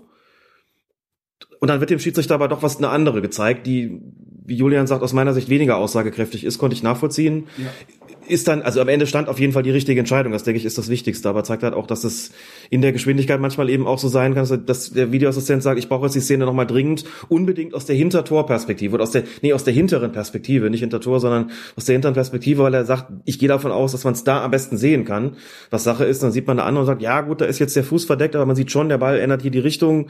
Insofern wird es wohl dann äh, klar der Ball gespielt worden sein. Aber da war es vom Ablauf auch so unheimlich ruhig letztlich auch sehr schnell äh, professionell von der Kommunikation und dachte, wow, und das in so einer Stresssituation wie Strafstoß ja nein, der Schiedsrichter geht raus, guckt kurz, sagt alles klar. Also ich bin finde das schon immer wieder bemerkenswert, jetzt gerade vor dem Hintergrund dessen, dass wir eben auch dann in dem Video Assist Center gewesen sind und den persönlichen Eindruck bekommen haben, das ist schon, muss man schon auch einfach gewisse allgemein vorherrschende Eindrücke, denke ich, ein bisschen gerade rücken, was so das auch gerade die Geschwindigkeit betrifft. Und dann gab es halt nach dem Abpfiff natürlich, ich habe schon jetzt mehrfach angekündigt, die Möglichkeit, dann mit dem Videoassistenten zu sprechen. Und dann hören wir doch jetzt einfach mal rein.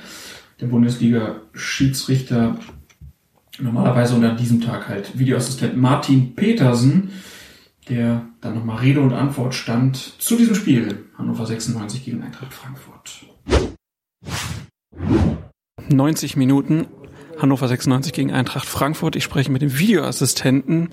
Wie fällt das Fazit des Kollegen im Stadion erstmal aus?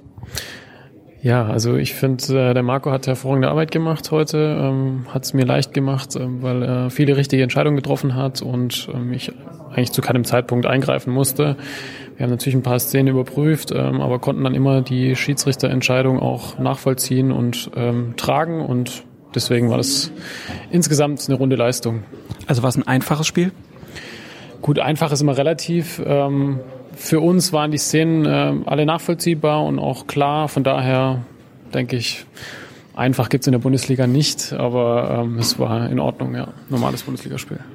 Es gab jetzt beim Spiel insgesamt, glaube ich, acht Checks, wenn ich das richtig mitgezählt habe. Also die drei Tore, dann gab es zwei, drei Entscheidungen im Strafraum. Eine Szene, die ich gerne besprechen würde, war ein Tritt gegen Philippe, wo der Schiedsrichter auf dem Platz sehr schnell gesagt hat, das ist gelb. Und dann gab es hier aber ein bisschen Diskussion. Ähm, können Sie die vielleicht nochmal zusammenfassen, ähm, warum dann gesagt wurde, das war okay so? Genau, also ein Tritt war es für mich nicht. Ähm, für mich war es eine Grätsche mit sehr hohem Bein ähm, und für mich war in dem Fall äh, der Treffer entscheidend. Ähm, es war eben eigentlich nur ein Streifschuss. Wenn der Treffer anders ausgefallen wäre, wären wir auch zu einem anderen Ergebnis gekommen, aber konnten so, dadurch, dass es nur ein Streifschuss war, auch die Schiedsrichterentscheidung mittragen und waren dann damit einverstanden.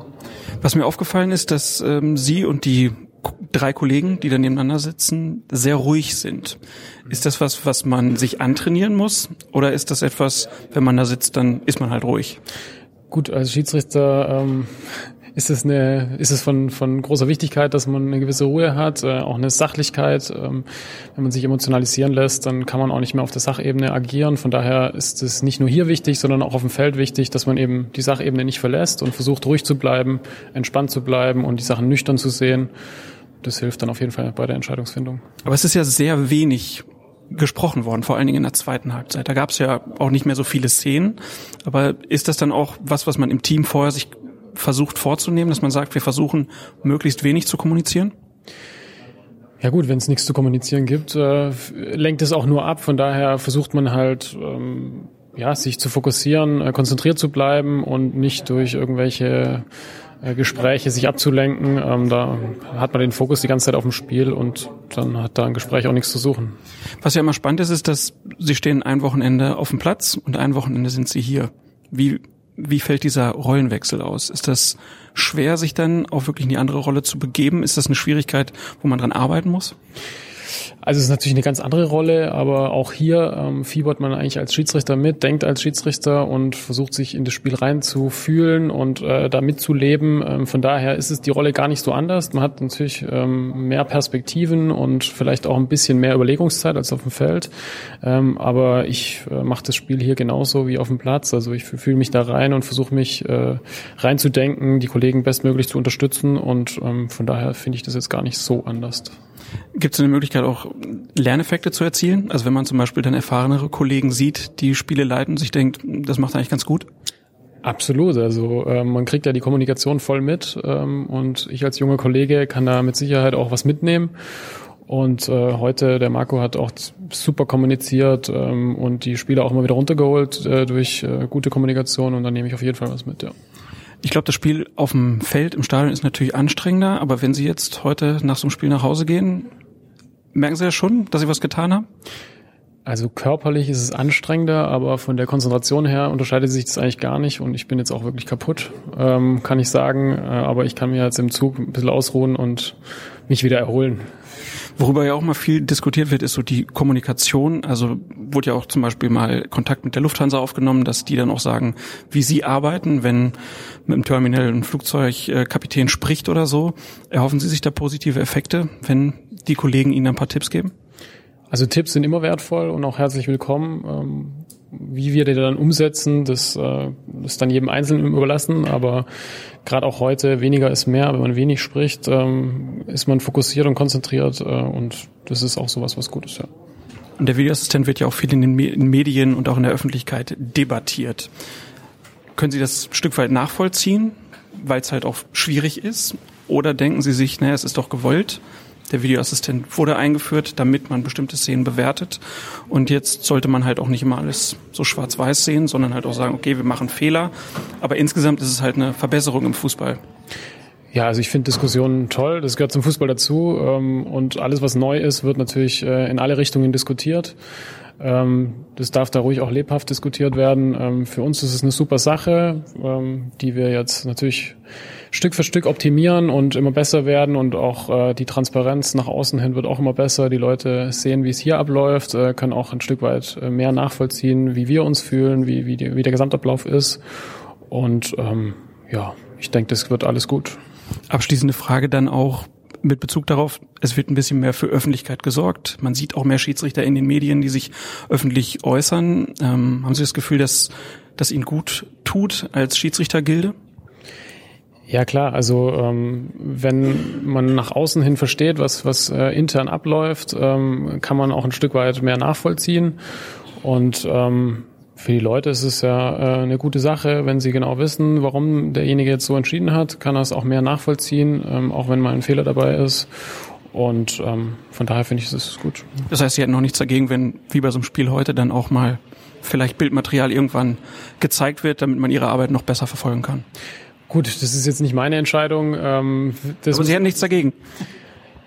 Ja, also das, das kann ich jetzt so gar nicht beantworten, ähm, weil, wie gesagt, das ist nicht meine Entscheidung. Ähm, ich möchte mich da auch nicht positionieren. Ähm, ich muss meinen Job hier machen und äh, diejenigen, die das entscheiden, machen ihren Job. Von daher halte ich mich da absolut raus. Dann vielen Dank und gute Erholung. Martin Petersen, deutscher Fußballschiedsrichter, 34 Jahre alt aus Filderstadt, im Hauptberuf wahrscheinlich mittlerweile Schiedsrichter, aber sonst Immobilienmakler. Ah. Glaube ich auch was, was man gut kombinieren kann mit der Arbeit als Schiedsrichter. Könnte ich mir auch vorstellen. Oder? Ist schon. ähm, ist ja auch spannend. Spannend ist echt ein schlimmes Wort. Ich muss es echt mal abgewöhnen. Noch schlimmer ist nur das Wort interessant. Interessant. Interessant. Ja, glaub, das habe ich auch schon zweimal gesagt. Nein, die Ausprägung der Arbeit, die der Videoassistent für die Bundesliga-Schiedsrichter und jetzt auch die Zweitliga-Schiedsrichter bedeutet, das ist schon, also die können jetzt mehr arbeiten, sage ich mal, können auch mehr Geld verdienen. Da ist das Arbeitsgebiet einfach deutlich ausgeweitet und wenn man dann noch international pfeift, wir haben es schon mehrfach gesagt, aber ich glaube, jetzt stimmt es spätestens, man macht nichts anderes mehr. Also wenn du dann noch sogar Schulung hast äh, mit der UEFA oder der FIFA. Oder ein DFB-Stützpunkt. Genau, das ist schon, also. Was ich noch ganz aufschlussreich fand, war, was er gesagt hat. Aufschlussreich, so, sehr ja, gut. das muss ich auch immer in Vokabular bringen. ist, dass man ja durchaus auch was mitnehmen kann als Schiedsrichter aus der Kommunikation der Kollegen. Ehrlich gesagt, ein Punkt, der mir bis dato noch gar nicht so richtig bewusst gewesen ist. Du hörst da ja zu, wie die, wie die sprechen und wie sie mit den Spielern umgehen. Das, davon bekommt man ja sonst nicht so viel mit. Du hast halt so eine Außendarstellung, das kriegst du schon mit, aber so die originäre Kommunikation, was sagt wer in welcher Situation, wie geht ihr mit verschiedenen Spielertypen um, kann mir schon vorstellen, dass der ein oder andere, der da an den Reglern sitzt als Videoassistent auch sagt, guck mal, wie der Kollege X oder Y das macht, davon kann ich mir noch was abschauen, was Petersen ja auch im Wesentlichen so sagt. Und damit auch eine schöne, schöne Reflexion, das kurz nach einem, nach einem für ihn auch schwierigen Spiel. Ja. Er hat schon deutlich gemacht, dass das eben kein einfacher Job ist, da zu sitzen und natürlich Entscheidungen damit mitzutreffen und auch so ein bisschen schön sein, sein Rollenverständnis reflektiert. Schönes Interview. Übrigens auch deinerseits. Ach, das mal lobend, lobend zu erwähnen. Er hat ja jetzt auch, ich glaube, das ist die zweite Bundesliga-Saison von ihm. Äh, In der ersten Saison die klassischen acht Spiele, jetzt mittlerweile sechs. Ja. Äh, und Es wird dann mehr, genau. Das wird dann in Zukunft wahrscheinlich mehr. 34, er hat ja auch noch ein paar Jahre Zeit zu pfeifen. Wie erlebst du ihn so als Schiedsrichter? Ist ja sehr groß, ne? Auch so ein bisschen, bisschen schlaksig, auch im, auch im Auftreten. Es gab in der ersten Saison, ich glaube, das war in seiner ersten Saison, gut, er hatte in Anführungszeichen nur acht Spiele. Wenn ich nicht irre, ist das der einzige Schiedsrichter gewesen, der keine einzige Entscheidungsänderung hatte durch einen äh, nach, nach Videoassistenteneingriff. Okay. Meine, wenn ich das jetzt nicht völlig falsch abgespeichert habe, wir haben ja Statistik geführt und das ist mir auf jeden Fall aufgefallen. Hat sich inzwischen geändert. Gute erste Saison gehabt, fand ich, aber schon mit so ein paar An- Anlaufschwierigkeiten. Ich bin da so an dieses Spiel, ich glaub, das war sogar sein allererstes, ne? Erst FC Köln gegen Eintracht Frankfurt. Das Videoassistenten dann noch neu, Wolfgang Stark war sein Videoassistent, FC hat sich da bitterlich beschwert, gab drei Situationen, denen er hätte eingreifen müssen, davon waren zwei auf der Kölner Se- Seite. Aber jetzt gerade in der zweiten Saison merkt man auch schon die, das, es ist, er ist eben kein Neuling mehr. So, und das ist dann wirklich, es ist doch klar, in der ersten Saison ist gewöhnungsbedürftig und es ist immer noch, immer noch gut gewesen. Aber merkt auch schon, dass er jetzt äh, schon auch seine, in seiner zweiten Saison dabei ist. So mein Eindruck. Wir sprechen da ja immer so als, als Außenstehende natürlich letzten Endes über Schiedsrichter. Klingt dann immer so ein bisschen, fühle ich mich auch nicht mal ganz wohl in meiner Haut. Da hätte ich gesagt, ja, hat mir ganz gut gefallen in der erst- ersten Jahr. So, also klar, stimmt schon, aber bitte, das ist, man sieht ja auch nicht alle Spiele natürlich. Nee, aber es ist auch so, die Aufgabe, die das bedeutet, was es bedeutet, diese Aufgabe dazu zu, zu inne zu haben, ist ja auch, das ist ja auch wirklich auch kaum, kaum zu überschätzen. Ne? Ja, ich habe es ja vorhin schon mal gesagt, also sowohl Martin Petersen als auch Torben Siever dann so in ihrer Rolle, da merkt man dann auch, das ist, ist einfach eine neue Generation, Schiedsrichter jetzt auch, äh, die da kommt, die auch die Fallstrecke, glaube ich, genau kennen, die aber es auch Ja. zu schätzen wissen, dass sich da Leute interessieren, die wissen, dass es wichtig ist, bestimmte Entscheidungen zu erklären. Das war, glaube ich, auch nicht immer so, aber das hat sich jetzt schon so verfestigt.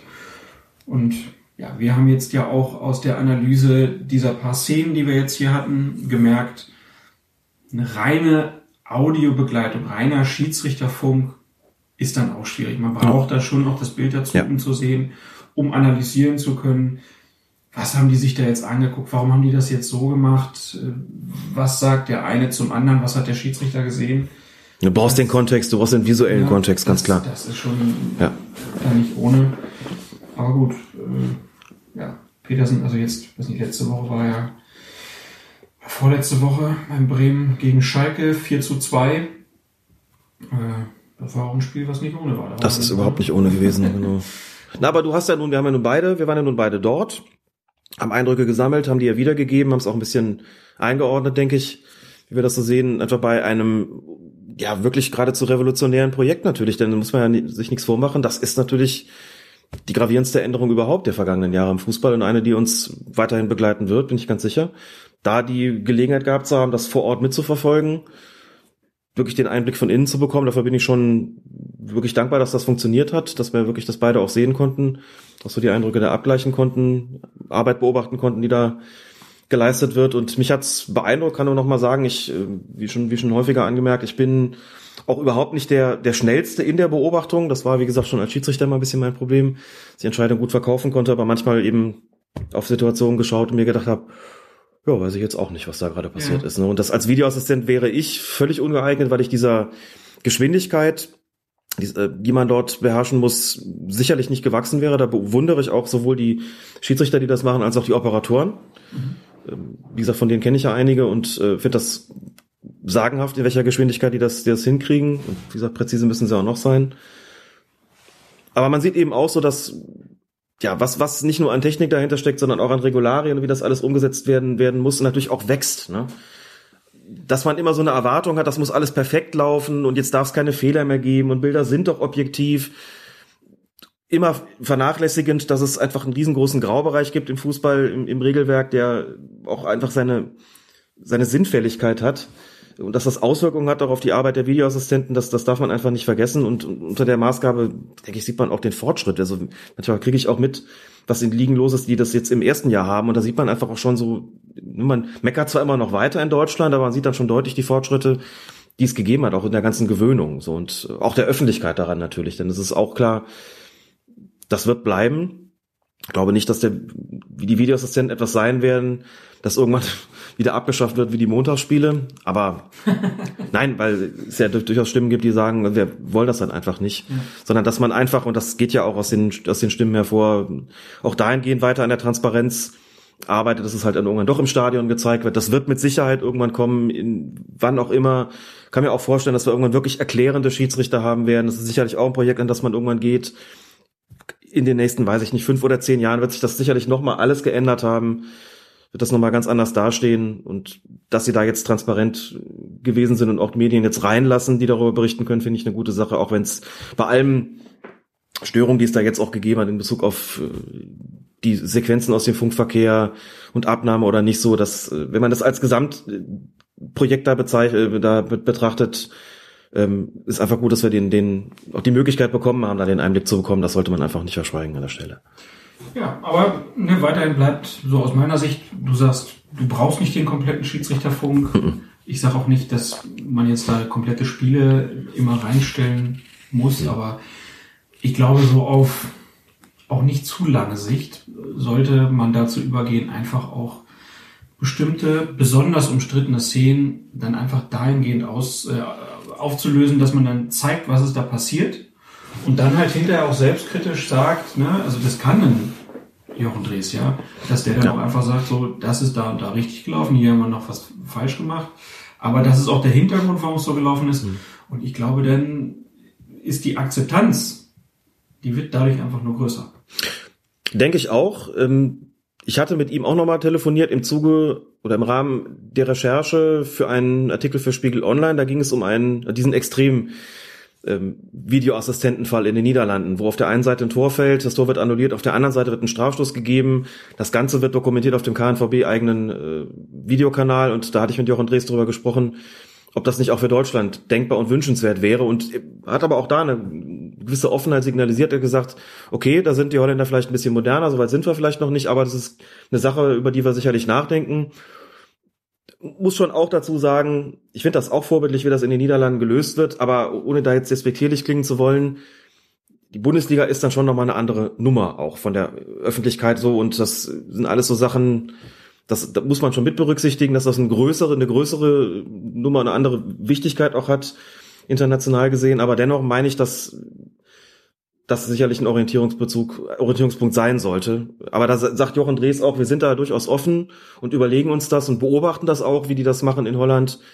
Wie gesagt, da hast du einen eigenen YouTube-Kanal, da kannst du das nachgucken. Und die zeigen auch nicht nur Szenen, die gelungen waren. Die zeigen auch Szenen, bei denen man draufschaut und sagt, puh, das ist aber jetzt kommt nicht so richtig optimal gelaufen und gehen damit wirklich offen um und ja. Aber sie, da, da waren jetzt auch noch nicht so viele so Leute im, im Keller und da gibt's auch nicht so Statements nach außen, so wie ich das beobachtet habe. Nee. Das machen die selber. Man, da muss man halt auch im, im Vergleich sagen, da sind die deutschen Schiedsrichter in der Kommunikation vielleicht auch weiter als in anderen Ländern. Also, ich das richtig verfolgt habe in Italien, die sagen gar nichts. Also, ähm, da wird gar nichts nach außen gegeben wollen. Nee. Keine Kommunikation. Aus unserer Sicht natürlich der völlig falsche Weg. Äh, und man muss vielleicht dann auch an manchen Stellen das auch akzeptieren, dass es halt Schritt für Schritt geht, auch wenn wir uns natürlich alle wünschen würden, dass es schneller geht. Und der eine wünscht sich das halt wie beim Football, dass bestimmte Sachen erklärt werden. Der eine sagt, nee, brauche ich nicht, ich brauche nur das und das. Hm. Aber da, da muss es halt in, in der Zukunft halt einfach weitergehen. Und da ist der Weg über solche Aktionen, Leute einzuladen, sich offen zu machen, zu kommunizieren, ist in der heutigen Zeit einfach der richtige. Ist er, wie gesagt, dass ich da nicht für die komplette Transparenz bin, hängt auch damit zusammen, dass ich natürlich weiß, da unterscheidet sich der Amateurfußball dann durchaus nicht vom, vom Profifußball. Es gibt bestimmte Dinge, die man auf dem Platz als Schiedsrichter auch durchaus im Einvernehmen mit den Spielern regeln will. Das muss nicht jeder mitbekommen nach außen. Und ich rede jetzt nicht von, von drastischen Beleidigungen oder sowas, das jetzt nicht, aber es gibt schon so eine Form von, nennen wir es mal einfach Trash Talk. Da bin ich froh, dass das auf dem Platz schon nicht jeder mitkriegt und ich glaube die Spieler auch und das betrifft natürlich den Bundesliga-Fußball auch. Und was ich wirklich nicht möchte, ist, dass es dann jeder nachvollziehen kann und dann fällt dann irgendwo mal ein Wort, wo der Schiedsrichter das galant regelt und auch im Sinne des Spiels regelt. Man hört das irgendwie nach und denkt sich, der hat eine Beleidigung überhört, über, überhört. Da wird dann Einspruch eingelegt, da wird der Spieler im, im Nachhinein gesperrt oder was weiß ich so. Das muss einfach alles nicht sein. Da muss ein gewisser Spielraum da sein und wie gesagt, das Ganze mit dieser, das grenzt für mich dann schon an Überwachung. Diese Nummer mit gläserner Bürger, gläserner Schiedsrichter, da bin ich auch, was das Gesellschaftliche betrifft, kritisch. Das brauche ich auf dem Platz auch nicht. Ansonsten bin ich bei dir vollkommen äh, gerade bei, bei, bei schwierigen, strittigen Szenen, dass man dafür Transparenz sorgt, absolut dafür, dass man erklärt, absolut dafür, die Szenen zeigt, absolut dafür. Aber so eine umfassende Volldokumentation sehe ich absolut kritisch und das ähm, muss auch überhaupt nicht sein. Ich denke, es ist auch nicht, nicht erforderlich für so ein, ähm, für so ein Projekt und für so ein Fußball als Sportart. Ja. Aber ne, wenn man solche Situationen hat, wo dann vielleicht auch viele Medien dann einfach anfragen, was ist da, ja. dann könnte man halt mitnehmen könnte man damit halt auch ganz schnell die Leute Klar. dazu kriegen. Also ich erinnere nur an diese großen Aufreger, die wir hatten. Äh, Elfmeter in der Halbzeitpause so. Oder ja, Helmut Krug, klar. wo gesagt wird, der hat für Schalke eingegriffen. Da kann man noch so oft erzählen, das war nicht so, das ist alles so und so gelaufen. Wenn man es nicht sieht, bleibt eine gewisse Grundskepsis. Und der kann man einfach entgegentreten, ähm, um auch Vertrauen zu schaffen. Mhm. Und das würde gerade den Schiedsrichtern, die brauchen einfach Vertrauen in ihre Arbeit. Sonst wird das nicht funktionieren. Also ganz, ganz wichtig. Dann schließen wir diesen Bereich unsere Besuche jetzt erstmal ab. Man kann deine Geschichte in der Schiedsrichterzeitung hier auf jeden Fall nochmal nachlesen und auch äh, das Interview. Und wir bleiben aber bei Marco Fritz, dem Schiedsrichter. Der pfeift nämlich nicht nur Bundesliga, der pfeift auch nicht nur DFB-Pokal. Nein, er pfeift auch international, aber national. International, national, genau.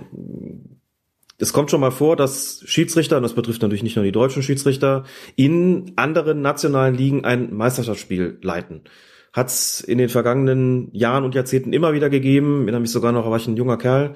Da hat es einen Schiedsrichteraustausch gegeben mit der Schweiz. Da pfiffen Schweizer Schiedsrichter in der Bundesliga und deutsche Bundesliga-Schiedsrichter in der Schweiz. Das ist dann irgendwann mal eingestellt worden. Und heute ist es eben so, dass ja, Schiedsrichter aus, auch aus Deutschland eben immer mal wieder angefordert werden, in Saudi-Arabien, Israel, Katar, Tunesien, Nord, äh, Südkorea, nicht Nordkorea, Entschuldigung, Südkorea, Spiele zu leiten. In Griechenland habe ich inzwischen auch erfahren, durchaus nicht unüblich, gerade bei nationalen Spitzenspielen, dass man dann sagt, dann nehmen wir nicht die griechischen Kollegen, nicht weil sie dazu nicht in der Lage sind, sondern weil es manchmal besser ist, jemand von ganz außen zu nehmen. Und am vergangenen Sonntag kam es zum Derby zwischen Panathinaikos Athen und Olympiakos Piraeus. Das ist ja schon mit das äh, heftigste, was man so im griechischen Fußball irgendwie erleben kann. Dieses Spiel ist in der 70. Minute beim Stand von 1 zu 0 für Piraeus abgebrochen worden. In einer Medienmeldung heißt es, schon vor dem Spiel war es außerhalb des Stadions zu Zusammenstößen zwischen Hooligans und der Polizei gekommen. Polizisten setzten Tränengas ein, das vom Wind ins Stadion geweht wurde. Tausende Fans flohen von den Tribünen, viele von ihnen bewegten sich rund um das Spielfeld. Bereits in der ersten Hälfte musste die Partie für etwa zehn Minuten unterbrochen werden. Einigen Hooligans gelang, gelangten in den Innenraum und attackierten sogar Menschen auf der Trainerbank von Olympiakos mittendrin. Deswegen tragen wir das vor. Der Bundesliga-Schiedsrichter Marco Fritz. Wie die Nachrichtenagentur AFP berichtet, forderte der Unparteiische die Verantwortlichen auf, das mit 25.000 Fans gefüllte Stadion zu räumen. Das passierte jedoch nicht. Und Fritz sah sich schließlich wegen Sicherheitsbedenken gezwungen, das Spiel komplett abzubrechen. In Griechenland ist es üblich, dass viele Topspiele von internationalen Unparteiischen geleitet werden. Wie das Spiel gewertet wird, muss jetzt wohl ein Sportgericht entscheiden. Ne? Spiel, Topspiel, absolutes Derby, geht hitzig zu, freust dich drauf und dann musst du das abbrechen. Das ist nicht. Das tut mir wirklich richtig leid. Nicht alles läuft so wie Hannover 96 gegen Eintracht Frankfurt. Es, es sind nicht immer Schlafende, die verprügelt werden. Nee. Manchmal treffen sich auch zwei wache Idioten. Ja. Du hast ja gemerkt, wie Marco Fritz mit, mit Spielern umgeht. Du hast das ja nun 90 Minuten verfolgen dürfen, wie er darauf einwirkt, so und aber gegen die außerhalb ist er natürlich dann irgendwie auch machtlos. Ja, da würde es mich auch bei solchen Geschichten, die passieren ja jetzt seltener als früher, würde ich denken, aber man mit so alten Bundesliga-Schiedsrichtern, die früher auch international irgendwie im UEFA-Pokal, weiß ich, irgendwelche völlig unbekanntischen Mannschaften aus aller Welt gepfiffen haben. Ich glaube, die erleben auch Sachen, die mhm. wir uns gar nicht vorstellen können. Aber sowas ist natürlich dann auch Tränengas, dass ein Stadion reingeweht wird. Tja. Unfassbar, dass sowas überhaupt passiert. Das ist die kleine Randmeldung zum Schluss von Episode Nummer 99. Das heißt, wir nullen beim nächsten Mal. Das ist verrückt. 100 Folgen hätte man auch schneller machen können, aber manchmal sind sie auch so lang wie diese hier. Ja. Da jetzt haben wir, glaube ich, wir haben jetzt gar nicht mitgemessen, aber das weiß ich, das dürfte auf jeden Fall Rekordumfang sein. Also da ich bin ich doch auch, recht sicher. Ähm, was auch, glaube ich, okay ist, aufgrund dessen, dass wir da viel Stoff hatten und das einfach mal in aller Ausführlichkeit besprochen haben und so einen Einblick in den Video Assist Center, die gibt es auch einfach sehr selten leider. Ähm, schön, dass wir ihn hier präsentieren konnten hatten dann auch ein bisschen Probleme mit dem Equipment. Da waren die Batterien dann sogar zwischendurch leer und wir hatten keine richtigen Anschlüsse mehr und das war alles fantastisch. Deswegen zu Folge 100 gibt's neues Equipment und da brauchen wir eure Unterstützung. Spenden, spenden, spenden. ja, wir wollen ein paar gute Sachen da anschaffen und sowieso wird sich Colinas Erben in den nächsten Monaten hoffentlich ein bisschen mehr ausgestalten. Ich habe hoffentlich wieder ein bisschen mehr Zeit, was einfach auch mit dem Jobwechsel zu tun hat.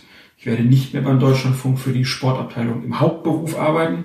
Ich hoffe zwar, dass ich das auch im Nebenberuf weitermachen kann, aber im Hauptberuf geht es ans Gymnasium, an die Schule als Lehrer, eine ganz neue Aufgabe, aber ich habe immerhin die Wochenenden mehr frei, kann wieder mehr Fußball gucken, auch privat und wir können uns dann hoffentlich auch mal wieder öfter treffen, auch unter der Woche, weil ich nicht mehr so oft Früh- und Spätschicht habe.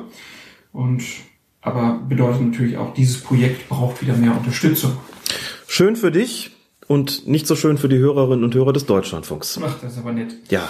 Hast du auch entsprechende Resonanz bekommen auf deine Meldung auf Twitter hin? Ausgesprochen schade, muss ich schon aus, also kann ich natürlich vollkommen, vollkommen nachvollziehen, wegen deiner persönlichen Planung, aber das bedauere ich als Hörer schon sehr. Ja, auf eine gewisse Weise bedauere ich natürlich auch. Ich das hätte mir das auch gerne anders vorstellen können, aber manchmal sind da die Planungen der Häuser leider nicht so, wie man sich das ähm, so vorstellt. Und da muss man Verträge halt auch einfach mal anderthalb Jahre früher auflösen und dann einen ganz anderen Weg gehen. Und ich gebe zu, auf den bin ich sehr gespannt. Ich habe keine Ahnung, ob ich in zwei Jahren sage, bist du eigentlich bescheuert? Gut, das weiß man nie so genau. Was machst du hier? Zur hundertsten Folge benennen wir uns dann nach oben in Der Lehrer und der Lehrwart. liebe Hörerinnen, liebe Hörer, es wird grauenvoll für Sie werden. Nur noch lange Vorträge, kein Dialog mehr, ne? Haben wir schon entsprechend angefangen? Natürlich nicht. Genau. Und auf jeden und Rechthaberei im Quadrat. Also, nein, doch. Oh. Ich werde viel öfter endlich sagen können, das ist doch für mich die sechste Stunde. das ist in der Tat wahr, ja. Und ich werde sagen können, Lehrer haben vormittags recht und nachmittags frei. ich finde es gut, dass wir das jetzt schon, bevor es soweit ist, einfach mal abgeklärt haben. Dann passiert das hoffentlich nicht mehr so oft. Claim abgesteckt.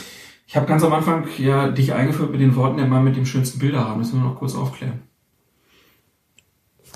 Jetzt stehe ich aber selber auf dem Schlauch, ehrlich gesagt. Du Bilderrahmen? hast, du hast ein wunderbares Heft mit ganz vielen Spielplakaten zur Ah, genau. WM in Russland. Und Jetzt Bilderrahmen, genau.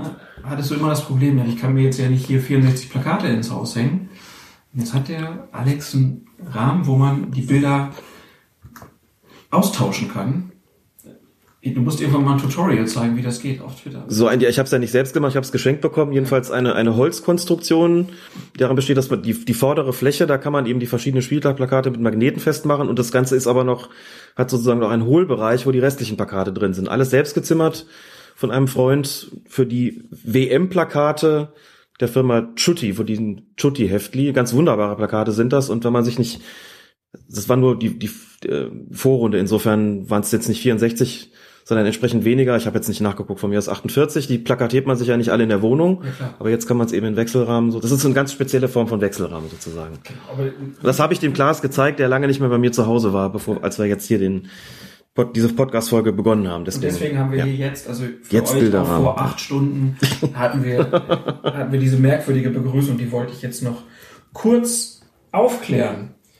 Dann bleibt uns noch die Widmung. Folge 99. Wem widmen wir das denn eigentlich mal? Ich glaube, wir widmen die Folge einfach allen Hörerinnen und Hörern, die uns für die Folge 100 eine Sprachmeldung, eine Sprachnachricht schicken. Aha. Wie soll die aussehen? selbst aufgenommen und vielleicht einen kurzen Gruß, ein kurzes kritisches Urteil zu 99 Folgen Colinas Erben, irgendwie sowas High- und Lowlights benennen. High- und Lowlights benennen sozusagen, genau, und dann schauen wir mal, was wir für die 100. Folge damit machen. Ja, die hundertste, die wird bestimmt auch ja ganz kurz. Also- solche Sachen, kann man ja einfach mit dem Handy aufnehmen und dann per Mail schicken. Wenn ich so gucke, was wir da alles auf der Agenda noch stehen haben, lange keine Hörerfragen mehr beantwortet, Bewertung von Schiedsrichtern in der Sportschau. Alles gut. Les, jetzt, jetzt Nee, okay. versprich nicht zu viel. Nein, gut, hast recht, sonst wird danach wieder verlangt. Wird wieder verlangt. Folge 100 in Kürze. Ich bedanke mich ganz herzlich für Episode 99 von Colinas Erben bei Alex Feuerherd. Der Dank ist ganz meinerseits. Und Ihnen und euch noch einen wunderschönen Tag. Adieu und bis zum nächsten Mal. Tschüss. Episode 99 mit dem Schiedsrichterfunk. Den Erbsen von Colina. Ich mag Fußball gerne. Aber viel lieber mag ich Reiten.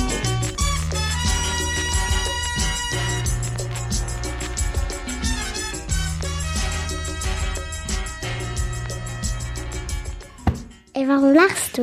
so süß bist. Du machst das ganz toll. Und ich mag auch gerne tanzen. Aber der Papa mag Fußball am liebsten.